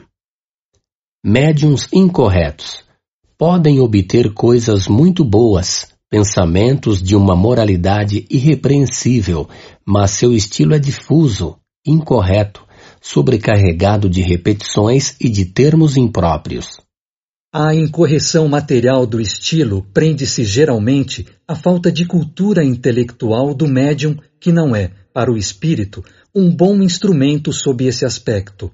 O espírito a isso liga pouca importância. Para ele, o pensamento é a coisa essencial e vos deixa livre para dar-lhe a forma conveniente. Não ocorre o mesmo com ideias falsas e ilógicas que uma comunicação pode conter. São sempre um índice de inferioridade do espírito que se manifesta. Médiuns historiadores, aqueles que têm uma aptidão especial para o desenvolvimento histórico. Esta faculdade, como todas as outras, é independente dos conhecimentos do médium, porque se vê em pessoas sem instrução e mesmo crianças tratarem de assuntos bem acima de sua capacidade. Variedade rara de médiums positivos. Médiums científicos. Não dizemos sábios, porque podem ser muito ignorantes, e, não obstante isso, são mais especialmente próprios para as comunicações relativas às ciências. Médiums receitistas sua especialidade é servir mais facilmente de intérprete dos espíritos para as prescrições médicas. É preciso não confundi-lo com os médiums curadores, porque não fazem absolutamente senão transmitir o pensamento do espírito e não têm, por eles mesmos, nenhuma influência. Bastante comuns. Médiums religiosos recebem, mais especialmente, comunicações de um caráter religioso ou que tratam de questões de religião, não obstante suas crenças e seus hábitos. Médiuns filósofos e moralistas. Suas comunicações têm, geralmente, por objeto as questões de moral e de alta filosofia, muito comuns para a moral. Todos esses matizes são variedades de aptidões de bons médiums.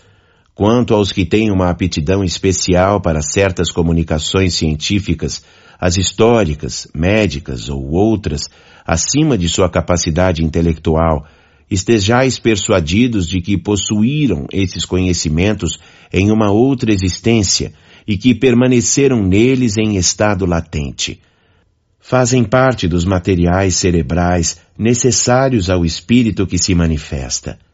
Esses são os elementos que lhes facilitam o caminho para comunicar suas próprias ideias, porque esses médiums são para ele instrumentos mais inteligentes e mais maleáveis do que o seria um bruto. Erasto Médiums de comunicações triviais e obscenas essas palavras indicam o gênero de comunicações que certos médiums recebem habitualmente e a natureza dos espíritos que as dão. Quem tenha estudado o mundo espírita em todos os graus da escala sabe que os há cuja perversidade iguala com a dos homens mais depravados e que se comprazem em exprimir seus pensamentos em termos os mais grosseiros. Outros, menos abjetos, se contentam com expressões triviais. Compreende-se que esses médiums devem ter o desejo de ficarem livres da preferência desses espíritos e que devem invejar aqueles que, nas comunicações que recebem, não tiveram jamais uma palavra malsã. Seria preciso uma estranha aberração de ideias e ter se divorciado do bom senso para crer que uma semelhante linguagem possa ser a dos bons espíritos. 194. Quarto, segundo as qualidades físicas do médium. Médiums calmos escrevem sempre com certa lentidão e sem experimentar a menor agitação. Médiums velozes escrevem com uma rapidez maior do que poderiam fazê-lo voluntariamente no estado normal. Os espíritos se comunicam por eles com a prontidão do relâmpago. Dir-se-ia que há neles uma superabundância de fluido que lhes permite se identificar instantaneamente com o espírito. Esta qualidade, algumas vezes, é inconveniente, porque a rapidez da escrita torna esta muito difícil para ser lida por qualquer outro que não seja o médium. É muito cansativa porque desprende muito fluido inutilmente. Médiums convulsivos são de um estado de excitação quase febril. Sua mão e algumas vezes toda a sua pessoa é agitada por um tremor que não podem dominar. A causa primeira, sem dúvida, está no organismo, mas depende muito também da natureza dos espíritos que se comunicam por eles. Os espíritos bons e benevolentes produzem sempre uma impressão doce e agradável. Os maus, ao contrário, produzem uma impressão penosa. É preciso que esses médiums não se sirvam, senão raramente, de sua faculdade medianímica, cujo uso muito frequente poderia afetar o sistema nervoso. Capítulo da Identidade Distinção dos bons e dos maus espíritos. 195. Quinto. Segundo as qualidades morais do médium. Nós os mencionamos sumariamente para a memória e para completar o quadro, visto que serão desenvolvidos mais adiante nos capítulos especiais. Da influência moral dos médiums, da obsessão, da identidade dos espíritos e outros sobre os quais chamamos uma atenção particular. Aí se verá a influência que as qualidades e as manias dos médiums podem exercer sobre a firmeza das comunicações e quais são os que, com razão, se podem considerar como médiums imperfeitos ou bons médiums. 196. Médiums imperfeitos, médiums obsidiados, Aqueles que não podem se desembaraçar dos espíritos importunos e mentirosos, mas não se iludem. Médiuns fascinados. Aqueles que são enganados pelos espíritos mentirosos e se iludem sobre a natureza das comunicações que recebem. Médiuns subjugados. Os que sofrem uma dominação moral e, frequentemente, material da parte dos maus espíritos médiums levianos, os que não tomam sua faculdade a sério, e dela não se servem senão por passatempo ou para coisas fúteis. Médiums indiferentes, os que não tiram nenhum proveito moral das instruções que recebem e não modificam em nada sua conduta e seus hábitos. Médiums presunçosos, os que têm a pretensão de serem os únicos em relação com os espíritos superiores. Creem em sua infalibilidade e consideram como inferior e errado tudo o que não procede deles. Médiuns orgulhosos, os que se envaidecem das comunicações que recebem. Creem não ter mais nada para aprender no Espiritismo e não tomam para si as lições que recebem frequentemente da parte dos espíritos. Não se contentam com as faculdades que possuem, querem tê-las todas. Médiuns suscetíveis. Variedade de médiuns orgulhosos, melindram-se com as críticas das quais suas comunicações podem ser objeto, se irritam com a menor contrariedade e se mostram o que obtém é para que seja admirado e não para pedir pareceres. Geralmente tomam aversão pelas pessoas que não os aplaudem sem reserva e desertam das reuniões onde não possam se impor e dominar. Deixai-os irem-se pavonear em outra parte e procurarem ouvidos mais complacentes, ou se retirarem para o isolamento. As reuniões que se privam da sua presença não têm uma grande perda. Erasto. Médiuns mercenários, os que exploram sua faculdade. Médiuns ambiciosos, os que, sem pôr a preço sua faculdade, esperam dela tirar quaisquer vantagens. Médiuns de má fé, os que, tendo faculdades reais, simulam as que não têm para se darem importância. Não se pode dar o título de médium a pessoas que, não tendo nenhuma faculdade medianímica, não produzem efeitos senão pela charlatanice. Médiuns egoístas, aqueles que não se servem de suas faculdades senão para seu uso pessoal e guardam para eles as comunicações que recebem. Médiuns invejosos, os que veem com despeito os outros médiuns, melhor apreciados e que lhes são superiores. Todas essas más qualidades têm necessariamente a sua contrapartida no bem. 197. Bons médiums. Médiums sérios. Os que não se servem de sua faculdade senão para o bem e para as coisas verdadeiramente úteis. Creem profaná-la fazendo-a servir à satisfação de curiosos e de indiferentes ou para futilidades. Médiums modestos os que não se atribuem nenhum mérito pelas comunicações que recebem, por belas que sejam, se consideram como estranhos e não se creem ao abrigo das mistificações. Longe de fugirem aos avisos desinteressados, os solicitam. Médiuns devotados.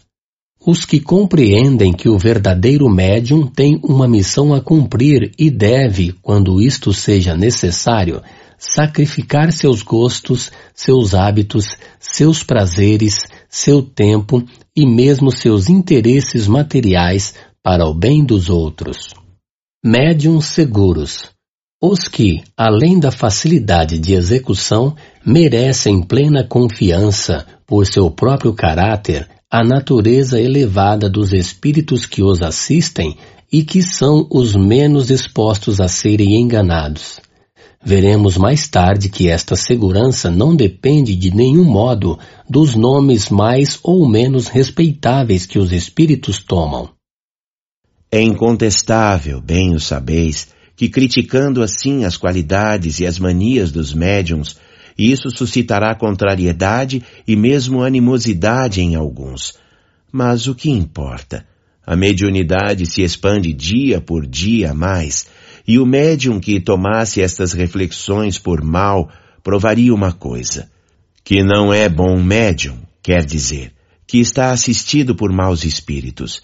De resto, como disse, tudo isso não terá senão um tempo, e os maus médiums, os que abusam ou usam mal suas faculdades, sofrerão tristes consequências por isso, como já ocorreu com alguns.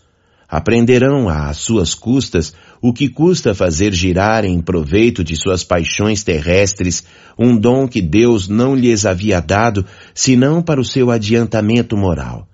Se não podeis conduzi-los para o bom caminho, lamentai-os, porque, posso dizê-lo, são réprobos de Deus. Erasto este quadro é de grande importância não somente para os médiums sinceros que procurarão de boa fé, lendo-o, de se preservar dos escolhos aos quais estão expostos, mas também para todos aqueles que se servem de médiums, porque lhes dará a medida do que podem racionalmente deles esperar. Deveria estar constantemente sob os olhos de qualquer que se ocupe de manifestações. e igualmente da escala espírita de que é complemento. Esses dois quadros resumem todos os princípios da doutrina e contribuirão, mais do que pensais, para conduzir o Espiritismo ao verdadeiro caminho. Sócrates 198 Todas essas variedades de médiums apresentam graus infinitos em sua intensidade. Há várias que, propriamente falando, não são senão matizes, mas não deixam de ser o fato de aptidões especiais. Concebe-se que deve ser bastante raro que a faculdade de um médium seja rigorosamente circunscrita a um só gênero. O mesmo médium pode, sem dúvida, ter várias aptidões, mas há sempre uma que domina e é a que deve se interessar em cultivar, se for útil. É um erro grave o de querer insistir no desenvolvimento de uma faculdade que não se possui. É preciso cultivar todas das quais se reconhece o germe em si, mas perseguir as outras, primeiro é perder tempo e, em segundo lugar, talvez perder, enfraquecer, por certo, aquelas de que se está dotado. Quando o princípio, o germe de uma faculdade existe, ela se manifesta sempre por sinais inequívocos. Restringindo-se em sua especialidade, o médium pode distinguir-se e obter grandes e belas coisas. Ocupando-se de tudo, não obterá nada de bem. Anotai, de passagem, que o desejo de estender indefinidamente o círculo de suas faculdades é uma pretensão orgulhosa que os espíritos jamais deixam impune. Os bons abandonam sempre o presunçoso, que se torna assim o joguete de espíritos enganadores. Infelizmente, não é raro verem-se médiums que não se contentam com os dons que receberam e aspiram, por amor próprio ou ambição, a possuir faculdades excepcionais, próprias para fazê-los notados. Esta pretensão lhes tira a qualidade mais preciosa, a de médiums seguros. Sócrates 199 o estudo da especialidade de um médium é necessário não só para este, mas também para o evocador. Segundo a natureza do espírito que se deseja chamar e as perguntas que se lhe quer dirigir, convém escolher o médium o mais apto para a coisa. Dirigir-se ao primeiro que chega é se expor às respostas incompletas ou errôneas. Tomemos uma comparação nos fatos usuais. Não se confiará uma redação, mesmo uma simples cópia, ao primeiro que chega porque sabe escrever. Um músico quer fazer executar um pedaço do canto de sua composição. Tem à sua disposição vários cantores, todos hábeis. Entretanto, não os tomará ao acaso escolherá para seu intérprete aquele cuja voz, cuja expressão, cujas qualidades todas, numa palavra, respondem melhor à natureza do trecho. Os espíritos fazem o mesmo com respeito aos médiums e devemos imitar os espíritos. De outra parte, há que se notar que os matizes que a mediunidade apresenta e aos quais poder-se-ia ajuntar outros não estão sempre em relação com o caráter do médium. Assim, por exemplo, um médium naturalmente alegre e jovial pode ter habitualmente comunicações sérias, mesmo severas, e vice-versa é ainda uma prova evidente de que atua sob a impulsão de uma força estranha. Voltaremos a este assunto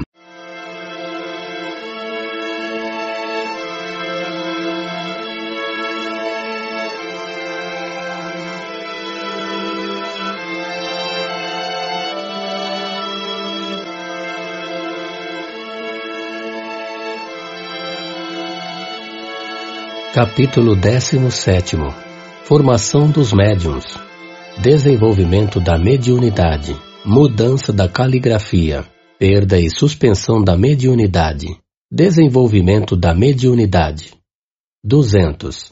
Ocupar-nos-emos especialmente aqui dos médiums escreventes, porque esse gênero de mediunidade é o mais difundido, e de outra parte porque é, ao mesmo tempo, o mais simples, o mais cômodo, o que dá os mais satisfatórios e mais completos resultados. É também aquele que todo mundo ambiciona. Infelizmente, não há, até o presente, nenhum diagnóstico que possa indicar, mesmo aproximadamente, que se possui esta faculdade. Os sinais físicos pelos quais certas pessoas acreditaram ver indícios nada têm de certos. Ela se encontra nas crianças e nos velhos, entre os homens e as mulheres, quaisquer que sejam o temperamento, o estado de saúde, o grau do desenvolvimento intelectual e moral. Não há senão um meio para lhe constatar a existência, que é o de experimentar. Pode-se obter a escrita, como vimos, por meio de cestas e pranchetas, ou diretamente pela mão. Este último modo, sendo o mais fácil e, pode-se dizer, o único empregado hoje, é ao que nos empenhamos em dar preferência. O procedimento é o mais simples. Consiste tão unicamente em tomar um lápis e um papel e se colocar na posição de uma pessoa que escreve, sem outra preparação. Mas para que se tenha sucesso, várias recomendações são indispensáveis.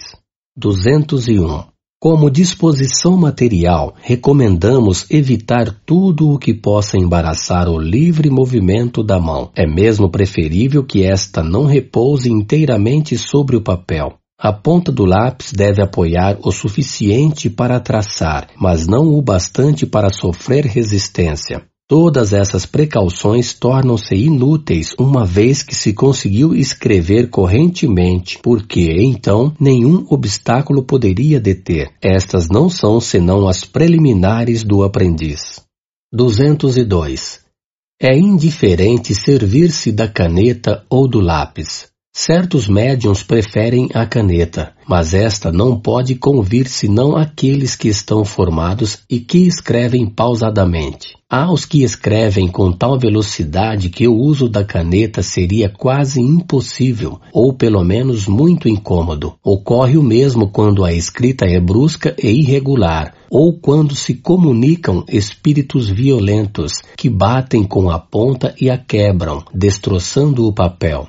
203. O desejo de todo médium aspirante, naturalmente, é o de poder se comunicar com o espírito das pessoas que lhe são caras, mas deve moderar sua impaciência, porque a comunicação com um espírito determinado frequentemente oferece dificuldades materiais que a tornam impossível para o principiante. Para que um espírito possa se comunicar, é necessário, entre ele e o médium, relacionamento fluídico que não se estabelece sempre instantaneamente. Não é senão à medida que a faculdade se desenvolve que o médium adquire, pouco a pouco, a aptidão necessária para entrar em relação com o primeiro espírito que chegue. Pode ocorrer, pois, que aquele com quem se quer comunicar não esteja em condições propícias para fazê-lo, malgrado sua presença, como pode ocorrer também que não tenha nem a possibilidade nem a permissão de se entregar ao apelo que lhe é feito. Por isso convém, no início, não se obstinar em chamar um espírito determinado, com exclusão de todos os outros, porque ocorre frequentemente que não seja com este que as relações fluídicas se estabeleçam com mais facilidade, qualquer que seja a simpatia que se tem por ele. Antes, pois, de pensar em obter comunicações de tal ou tal espírito, é preciso dedicar-se ao desenvolvimento da faculdade, e para isso é preciso fazer uma chamada geral e se dirigir, sobretudo, ao seu anjo guardião. Não há aqui fórmula sacramental. Quem pretender oferecer uma pode, ousadamente, ser taxado de charlatanice, porque, para os espíritos, a fórmula não é nada. Todavia, a evocação deve sempre ser feita em nome de Deus. Poder-se-á fazê-la nos termos seguintes ou equivalentes. Peço a Deus Todo-Poderoso permitir a um bom espírito se comunicar comigo e me fazer escrever. Peço também ao meu anjo guardião dignar-se a assistir-me e afastar os maus espíritos. Espera-se então que um espírito se manifeste fazendo escrever alguma coisa.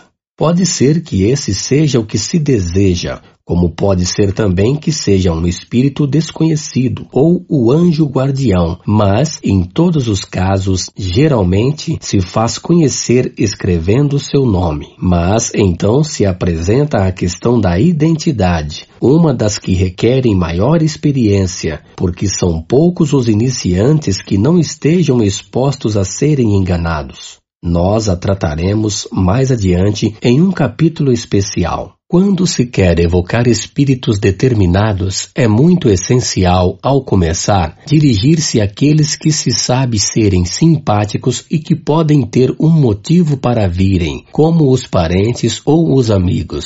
Nesse caso, a evocação pode ser assim formulada. Em nome de Deus Todo-Poderoso, peço ao Espírito de tal que se comunique comigo. Ou então, peço a Deus Todo-Poderoso permitir ao Espírito de tal comunicar-se comigo. Ou qualquer outra fórmula respondendo ao mesmo pensamento. Não é menos necessário que as primeiras perguntas sejam concebidas de tal forma que a resposta seja simplesmente sim ou não, como por exemplo: Estás aí? Queres responder-me? Podes me fazer escrever? etc. Mais tarde, esta precaução se torna inútil. Não se trata, no começo, senão de uma relação a estabelecer. O essencial é que a pergunta não seja fútil, que não trate de coisas de interesse privado e, sobretudo, que seja a expressão de um sentimento benevolente e simpático para o espírito a quem se dirige. Ouvir mais adiante o capítulo especial sobre as evocações. 204. Uma coisa ainda mais importante do que o modo de chamar é a calma e o recolhimento unidos a um desejo ardente e à firme vontade de ser bem-sucedido. E por vontade não entendemos aqui uma vontade efêmera, que atua por intervalos e que a cada minuto se interrompe por outras preocupações mas uma vontade séria, perseverante, contínua, sem impaciência nem desejo febril. O recolhimento é favorecido pela solidão, pelo silêncio e o afastamento de tudo que possa causar distrações.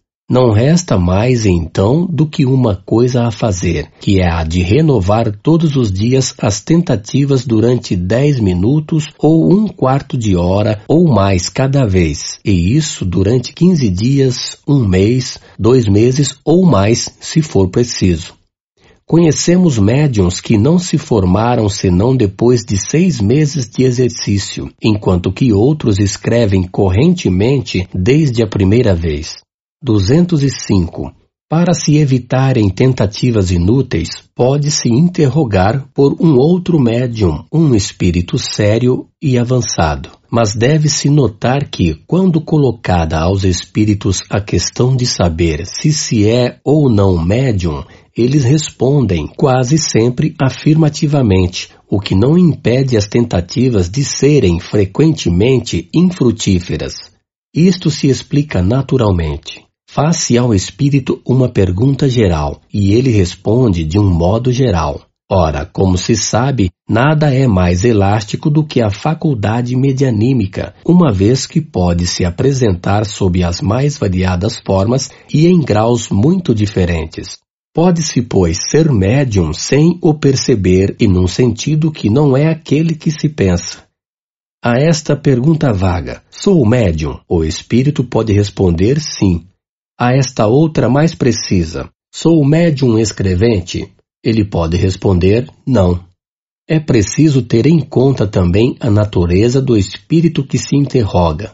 Há os tão levianos e tão ignorantes que respondem a torto e a direito como verdadeiros estouvados.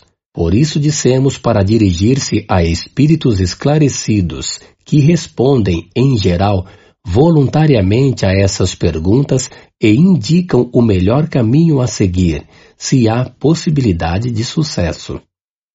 206. Um meio que, bastante frequentemente, é bem sucedido consiste em empregar, como auxiliar momentâneo, um bom médium escrevente flexível já formado. Se coloca sua mão ou seus dedos sobre a mão que deve escrever, é raro que esta não o faça imediatamente. Compreende-se o que se passa nesta circunstância. A mão que prende o lápis torna-se, de alguma sorte, um apêndice da mão do médium, como o seria uma cesta ou uma prancheta. Mas isso não impede este exercício de ser muito útil quando se puder empregá-lo naquilo que, frequente e regularmente repetido, ajuda a superar o obstáculo material e provoca o desenvolvimento da faculdade. Basta ainda algumas vezes magnetizar fortemente com essa intenção o braço e a mão daquele que quer escrever. Frequentemente mesmo, o magnetizador se limita a colocar sua mão sobre a espádua e ouvimos escrever prontamente sob essa influência.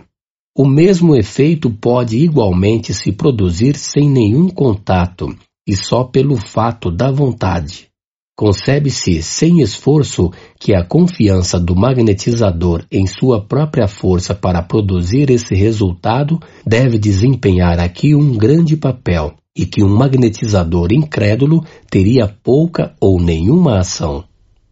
O concurso de um guia experimentado de outra parte, é algumas vezes muito útil para fazer observar ao iniciante uma porção de pequenas precauções que, frequentemente, negligencia em detrimento da rapidez do progresso.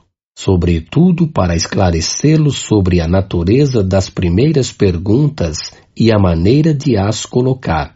Seu papel é o de um professor, o qual se dispensa quando se está bastante hábil. 207. Um outro meio que pode também contribuir poderosamente para o desenvolvimento da faculdade consiste em reunir um certo número de pessoas, todas animadas do mesmo desejo e pela identidade de intenções. Aí, simultaneamente, em um silêncio absoluto e com um religioso recolhimento, ensaiem escrever fazendo, cada uma, evocação de seu anjo guardião ou de um espírito simpático qualquer. Uma delas pode igualmente fazer, sem designação especial e por todos os membros da reunião, uma evocação geral aos bons espíritos, dizendo, por exemplo, Em nome de Deus Todo-Poderoso, pedimos aos bons espíritos dignarem-se comunicar pelas pessoas aqui presentes. Raramente entre elas não há as que dão prontamente sinais de mediunidade ou mesmo escrevam correntemente em pouco tempo. Compreende-se facilmente o que se passa nestas circunstâncias. As pessoas, unidas por uma identidade de intenções, formam um todo coletivo, onde a força e a sensibilidade se encontram aumentadas por uma espécie de influência magnética que ajuda o desenvolvimento da faculdade. Entre os espíritos atraídos por esse concurso de vontades, há os que encontram nos assistentes o instrumento que lhes convém. Se não é um, será outro, e eles os aproveitam. Este meio deve, sobretudo, ser empregado nos grupos espíritas que tenham falta de médiums ou que não os tenham em número suficiente. 208. Tem-se procurado procedimentos para a formação de médiums como se procuraram diagnósticos. Mas até o presente não os conhecemos mais eficazes do que aqueles que indicamos. Na persuasão de que o obstáculo ao desenvolvimento da faculdade é uma resistência toda material, certas pessoas pretendem vencê-las por uma espécie de ginástica quase deslocante do braço e da cabeça. Não descrevemos esse procedimento que nos chega do outro lado do Atlântico. Não somente porque não temos nenhuma prova de sua eficácia, mas pela convicção que temos de que pode oferecer perigo para as compleições delicadas pelo abalo do sistema nervoso. Se os rudimentos da faculdade não existem, nada poderia dá-los, mesmo a eletrização que foi empregada sem sucesso com o mesmo objetivo.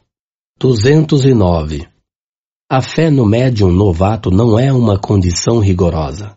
Sem contradita, ela secunda os esforços, mas não é indispensável. A pureza de intenção, o desejo e a boa vontade bastam. Viram-se pessoas perfeitamente incrédulas ficarem muito admiradas por escreverem a seu malgrado, enquanto que crentes sinceros não o podem fazê-lo o que prova que esta faculdade depende de uma predisposição orgânica. 210. O primeiro indício de uma disposição para se escrever é uma espécie de tremor no braço e na mão. Pouco a pouco a mão é arrastada por uma impulsão que não pode dominar. Frequentemente, ela não traça no início senão riscos insignificantes. Depois os caracteres se desenham mais e mais nitidamente, e a escrita acaba por adquirir a rapidez da escrita corrente. Em todos os casos, é preciso abandonar a mão ao seu movimento natural, não lhe transmitindo nem resistência nem propulsão. Certos médiums escrevem correntemente e com facilidade desde o início, algumas vezes mesmo desde a primeira sessão, o que é bastante raro. De outras vezes fazem, durante bastante tempo, barras e verdadeiros exercícios caligráficos. Os espíritos dizem que é para lhe soltar a mão. Se estes exercícios se prolongarem demais ou degenerarem em sinais ridículos, não haverá dúvida de que é um espírito que se diverte, porque os bons espíritos não fazem jamais nada de inútil. Nesse caso, precisaria redobrar o fervor para chamar a assistência destes. Se, malgrado isso, não há mudança, é preciso deter-se desde que se percebe que não se obtém nada de sério. Pode-se recomeçar a tentativa cada dia, mas convém cessar aos primeiros sinais equivocados para não dar essa satisfação aos espíritos zombeteiros. A estas observações, um espírito adicionou: Há médiums cuja faculdade não pode ir além desses sinais. Quando, ao cabo de alguns meses, não obtém senão coisas insignificantes, sim ou não, ou letras sem continuidade, é inútil persistir em gastar papel em pura perda. São médiums, mas médiums improdutivos. De resto, as primeiras comunicações obtidas não devem ser consideradas senão como exercícios que se confiam a espíritos secundários. Por isso, não é preciso lhes atribuir senão uma medíocre importância, em razão dos espíritos que, por assim dizer, são empregados como mestres de escrita para desbastarem o médium iniciante porque não acrediteis que sejam jamais os espíritos elevados que levam o médium a fazer esses exercícios preparatórios. Somente ocorre que, se o médium não tem um objetivo sério, esses espíritos permanecem e se ligam a ele. Quase todos os médiums passaram por esse crisol para se desenvolverem. Cabe a eles fazerem o que for preciso para conseguirem a simpatia dos espíritos verdadeiramente superiores. 211.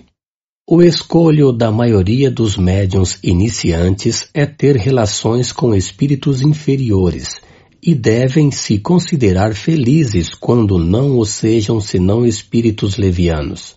Toda a sua atenção deve tender a não lhes deixar tomar pé, porque uma vez ancorados, não é sempre fácil desembaraçar-se deles.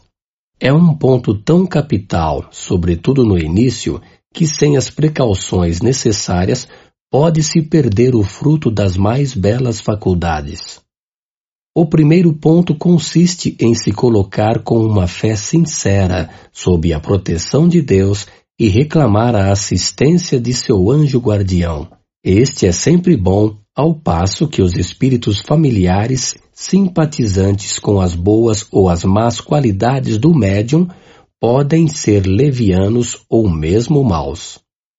O segundo ponto é o se dedicar com um cuidado escrupuloso a reconhecer, por todos os indícios fornecidos pela experiência, a natureza dos primeiros espíritos que se comunicam e dos quais é sempre prudente se defender. Se esses indícios são suspeitos, é preciso fazer um apelo fervoroso ao seu anjo guardião e repelir com todas as suas forças os maus espíritos, provando-lhes que não se engana a fim de desencorajá-los. Por isso, o estudo preliminar da teoria é indispensável se se querem evitar os inconvenientes inseparáveis da inexperiência. Encontrar-se-ão sobre este assunto instruções muito desenvolvidas nos capítulos da obsessão e da identidade dos espíritos. Limitar-nos-emos a dizer aqui que, além da linguagem, podem se considerar como provas infalíveis da inferioridade dos espíritos. Todos os sinais, figuras, emblemas inúteis ou pueris. Toda escrita bizarra, truncada, torcida, de dimensões exageradas ou afetando formas ridículas e inusitadas. A escrita pode ser muito má, pouco legível mesmo, o que se deve mais ao médium do que ao espírito, sem ter nada de insólita.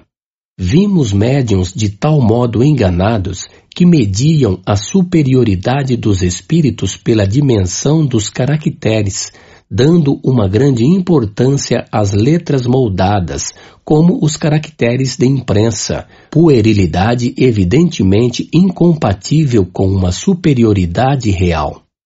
212. Se é importante não cair o médium, sem o querer, na dependência dos maus espíritos, ou é ainda mais não fazê-lo voluntariamente, e não é preciso senão um desejo imoderado de escrever, crendo que é indiferente se dirigir ao primeiro que chegue, salvo se dele se possa desembaraçar mais tarde, se não convém mais, porque não se pede impunemente assistência para o que seja a um mau espírito que pode fazer pagar caro os seus serviços. Algumas pessoas, impacientes em verem se desenvolver nelas a faculdade mediúnica muito lenta na sua opinião, tiveram a ideia de evocar em sua ajuda um espírito qualquer, mesmo que fosse mal, contando despedi-lo em seguida. Vários foram servidos como queriam e escreveram imediatamente. Mas o espírito, não se importando de ter sido tomado na pior hipótese, foi menos dócil para ir-se do que para vir. Conhecemos os que foram punidos pela sua presunção em se crerem bastante fortes para os afastarem à sua vontade, por anos de obsessões de toda espécie, pelas mistificações as mais ridículas, por uma fascinação tenaz e mesmo por infelicidades materiais e as mais cruéis decepções. O espírito se mostra primeiro abertamente mal, depois hipócrita, a fim de fazer acreditar em sua conversão, ou na pretendida força de seu subjugado para o perseguir à vontade. 213. A escrita é, às vezes, muito legível, as palavras e as letras perfeitamente destacadas. Mas com certos médiums é difícil de decifrar por outro que não seja o que escreve. É preciso para isso adquirir o hábito. Com bastante frequência é formada a traços largos. Os espíritos são pouco econômicos de papel. Quando uma palavra ou uma frase é muito pouco legível, pede-se ao espírito o favor de recomeçar, o que ele faz geralmente de boa vontade.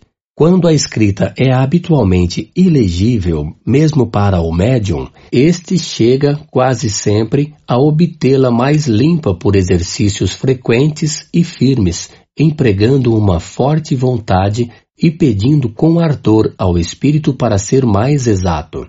Certos espíritos frequentemente adotam sinais convencionais que passam a usar nas reuniões habituais. Para indicar que uma pergunta lhe desagrada e que não quer respondê-la, farão, por exemplo, uma longa barra ou qualquer coisa equivalente.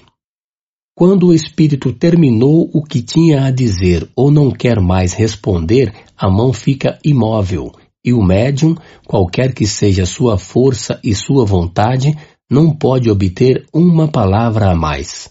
Ao contrário, enquanto o espírito não tiver concluído, o lápis caminha sem que seja possível a mão deter-se. Se quer dizer espontaneamente alguma coisa, a mão toma convulsivamente o lápis e se põe a escrever sem poder a ela se opor. O médium, aliás, sente quase sempre em si alguma coisa que lhe indica se não há senão uma parada ou se o espírito terminou. É raro que não sinta quando este partiu. Tais são as explicações, as mais essenciais, que tínhamos a dar em relação ao desenvolvimento da psicografia. A experiência fará conhecer, na prática, certos detalhes que seria inútil referir aqui e para os quais os princípios gerais servirão de guia. Que muitos experimentem e se encontrarão mais médiums do que se pensa. 214 tudo o que acabamos de dizer se aplica à escrita mecânica. É a que todos os médiums procuram obter com razão, mas o mecanismo puro é muito raro e, frequentemente, se mistura com a intuição. Tendo o médium a consciência daquilo que escreve, é naturalmente levado a duvidar da sua faculdade. Não sabe se aquilo vem dele ou de um espírito estranho não tem nada com que se inquietar e deve continuar mesmo assim, que observe com atenção e reconhecerá facilmente naquilo que escreve uma porção de coisas que não estavam no seu pensamento, e mesmo que lhe são contrárias. Prova evidente que não vem dele, que continue, pois, e a dúvida se dissipará com a experiência. 215 se não é dado ao médium ser exclusivamente mecânico, todas as tentativas para obter esse resultado serão infrutíferas e estaria errado em se crer deserdado por isso. Se não está dotado senão da mediunidade intuitiva, é preciso que com ela se contente e não deixará de propiciar-lhe grandes serviços, se sabe aproveitá-la e se não a repele. Se depois de tentativas inúteis, continuadas durante algum tempo, nenhum indício de movimento involuntário se produz, ou se esses movimentos são muito fracos para dar resultados, não se deve hesitar em escrever o primeiro pensamento que lhe é sugerido, sem se inquietar se vem dele ou de outra fonte estranha. A experiência lhe ensinará a fazer essa distinção. Ocorre a miúde, aliás, que o movimento mecânico se desenvolve ulteriormente. Dissemos anteriormente que há casos nos quais é indiferente saber se o pensamento vem do médium ou de um espírito estranho. É sobretudo quando um médium, puramente intuitivo ou inspirado, faz um trabalho de imaginação por si mesmo. Pouco importa que ele se atribua um pensamento que lhe foi sugerido. Se lhe vêm boas ideias, que agradeça ao seu bom gênio, e lhe serão sugeridas outras. Tal é a inspiração dos poetas, dos filósofos e dos sábios. 216. Suponhamos agora a faculdade medianímica completamente desenvolvida, que o médium escreve com facilidade, que seja, em uma palavra, o que se chama um médium feito. Seria um grande erro de sua parte crer-se dispensado de qualquer outra instrução.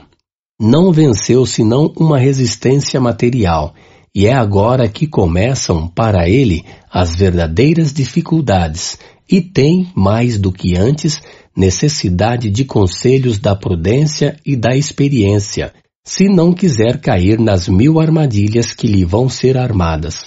Se quiser muito cedo voar com suas próprias asas, não tardará em ser joguete dos espíritos mentirosos que procurarão explorar sua presunção. 217. Uma vez a faculdade desenvolvida no médium, é essencial que dela não abuse. A satisfação que ela proporciona a certos principiantes excita neles um entusiasmo que é importante moderar. Deve pensar que lhe é dada para o bem e não para satisfazer uma vã curiosidade. Por isso, é útil não se servir dela senão nos momentos oportunos e não a cada instante. Não estando os espíritos constantemente às suas ordens, correm o risco de serem joguetes dos mistificadores. É bom adotar, nesse caso, dias e horas determinados, porque isso proporciona disposições de mais recolhimento, e os espíritos que quiserem vir acham-se prevenidos e, em consequência, estão mais dispostos. 218. Se, malgrado todas as tentativas, a mediunidade não se revelar de nenhum modo, será preciso renunciar a ela, como se renuncia a cantar quando não se tem voz. Aquele que não sabe uma língua serve-se de um tradutor. É preciso fazer o mesmo, quer dizer, recorrer a outro médium. Na falta de médium, não é preciso crer-se privado da assistência dos espíritos. A mediunidade é, para eles, um meio de se expressarem, mas não um meio exclusivo de atração. Os que se nos afeiçoam estão ao nosso lado, sejamos ou não médiums. Um pai não abandona um filho por ser este surdo e cego e não poder vê-lo nem ouvi-lo.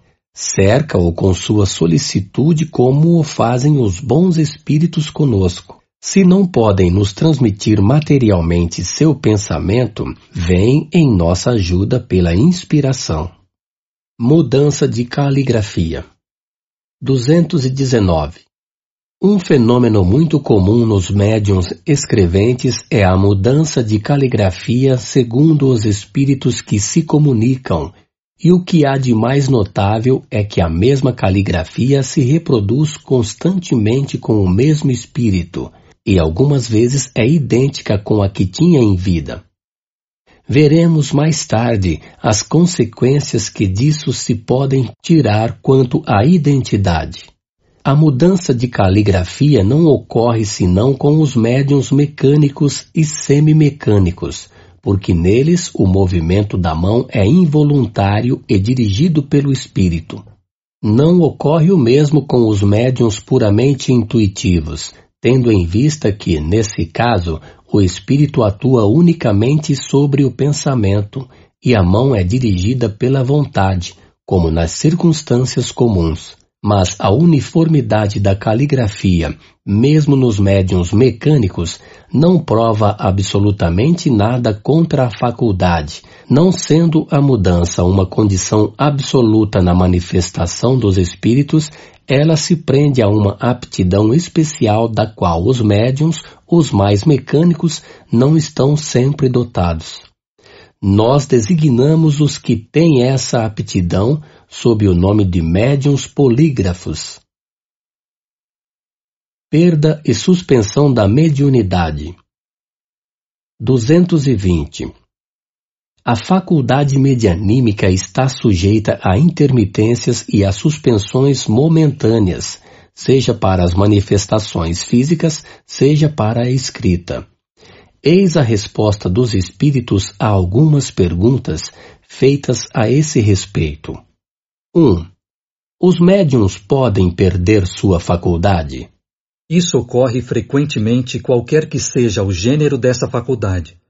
Mas, frequentemente também, isso não é senão uma interrupção momentânea, que cessa com a causa que a produziu. 2. A causa da perda da mediunidade está no esgotamento do fluido.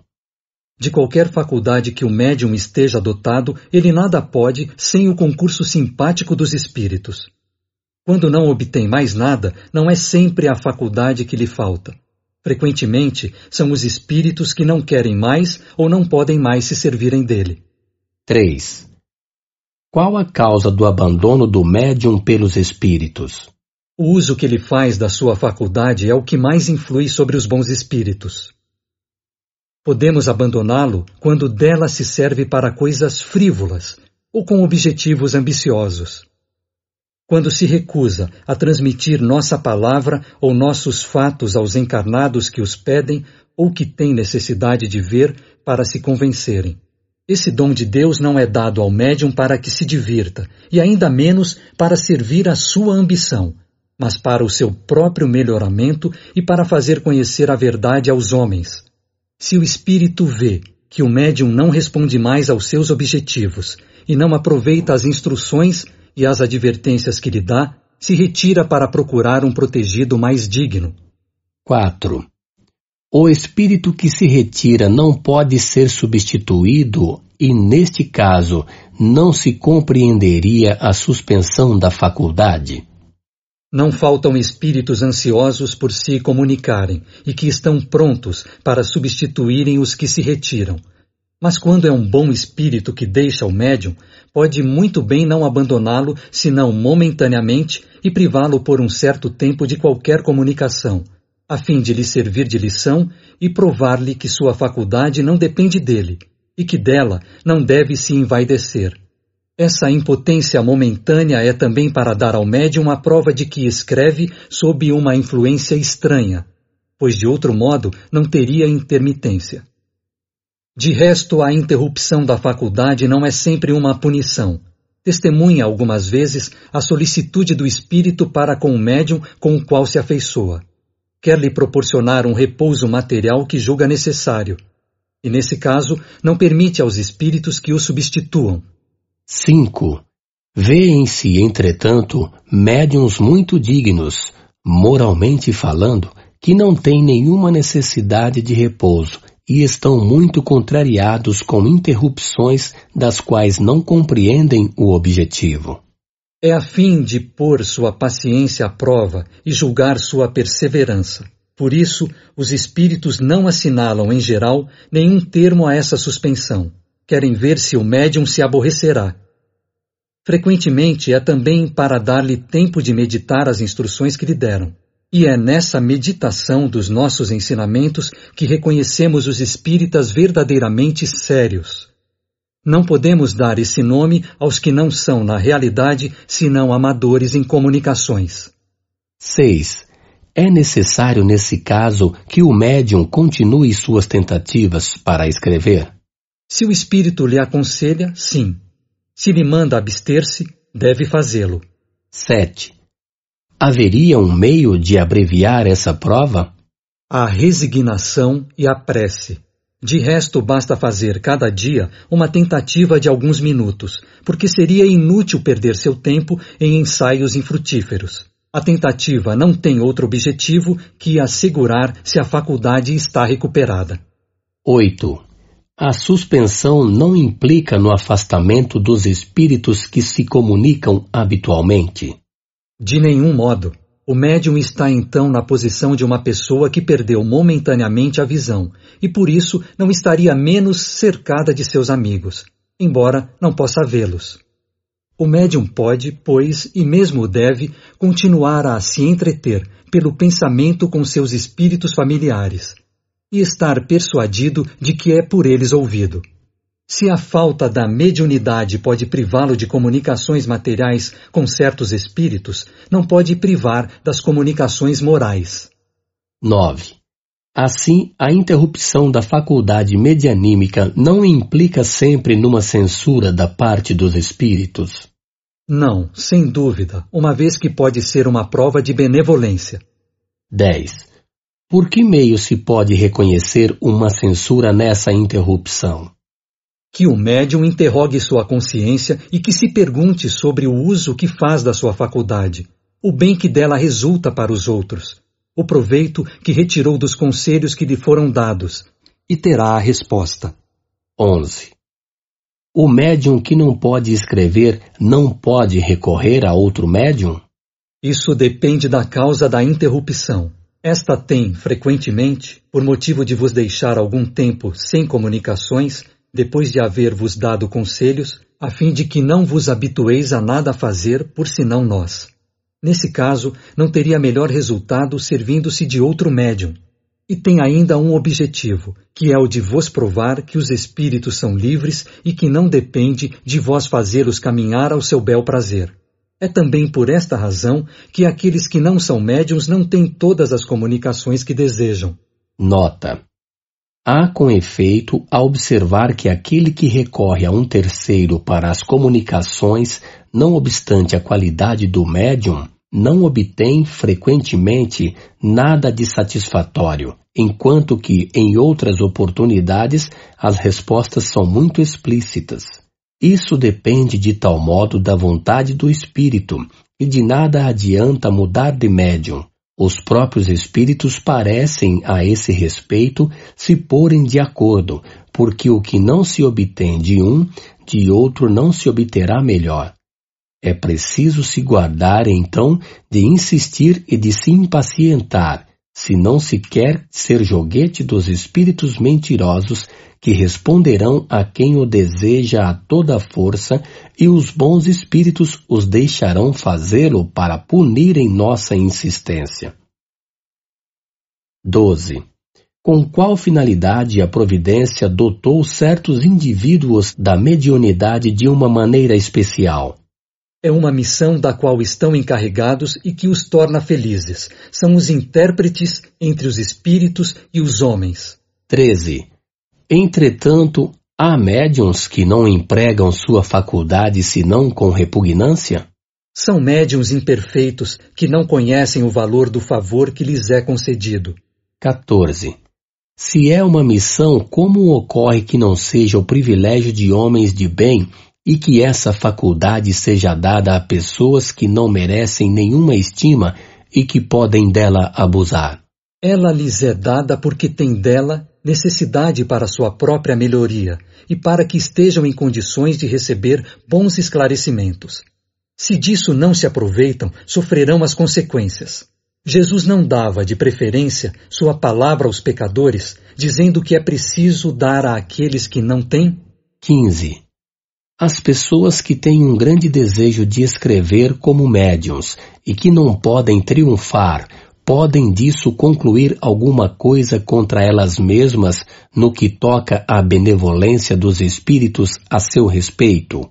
Não, porque Deus pode lhes haver recusado essa faculdade, como pode lhes ter recusado o dom da poesia ou da música. Mas, se não gozam desse favor, podem gozar de outros. 16. Como um homem pode se aperfeiçoar pelos ensinamentos dos Espíritos quando não tem, nem por si mesmo nem por outros médiuns, os meios para receber esse ensinamento direto?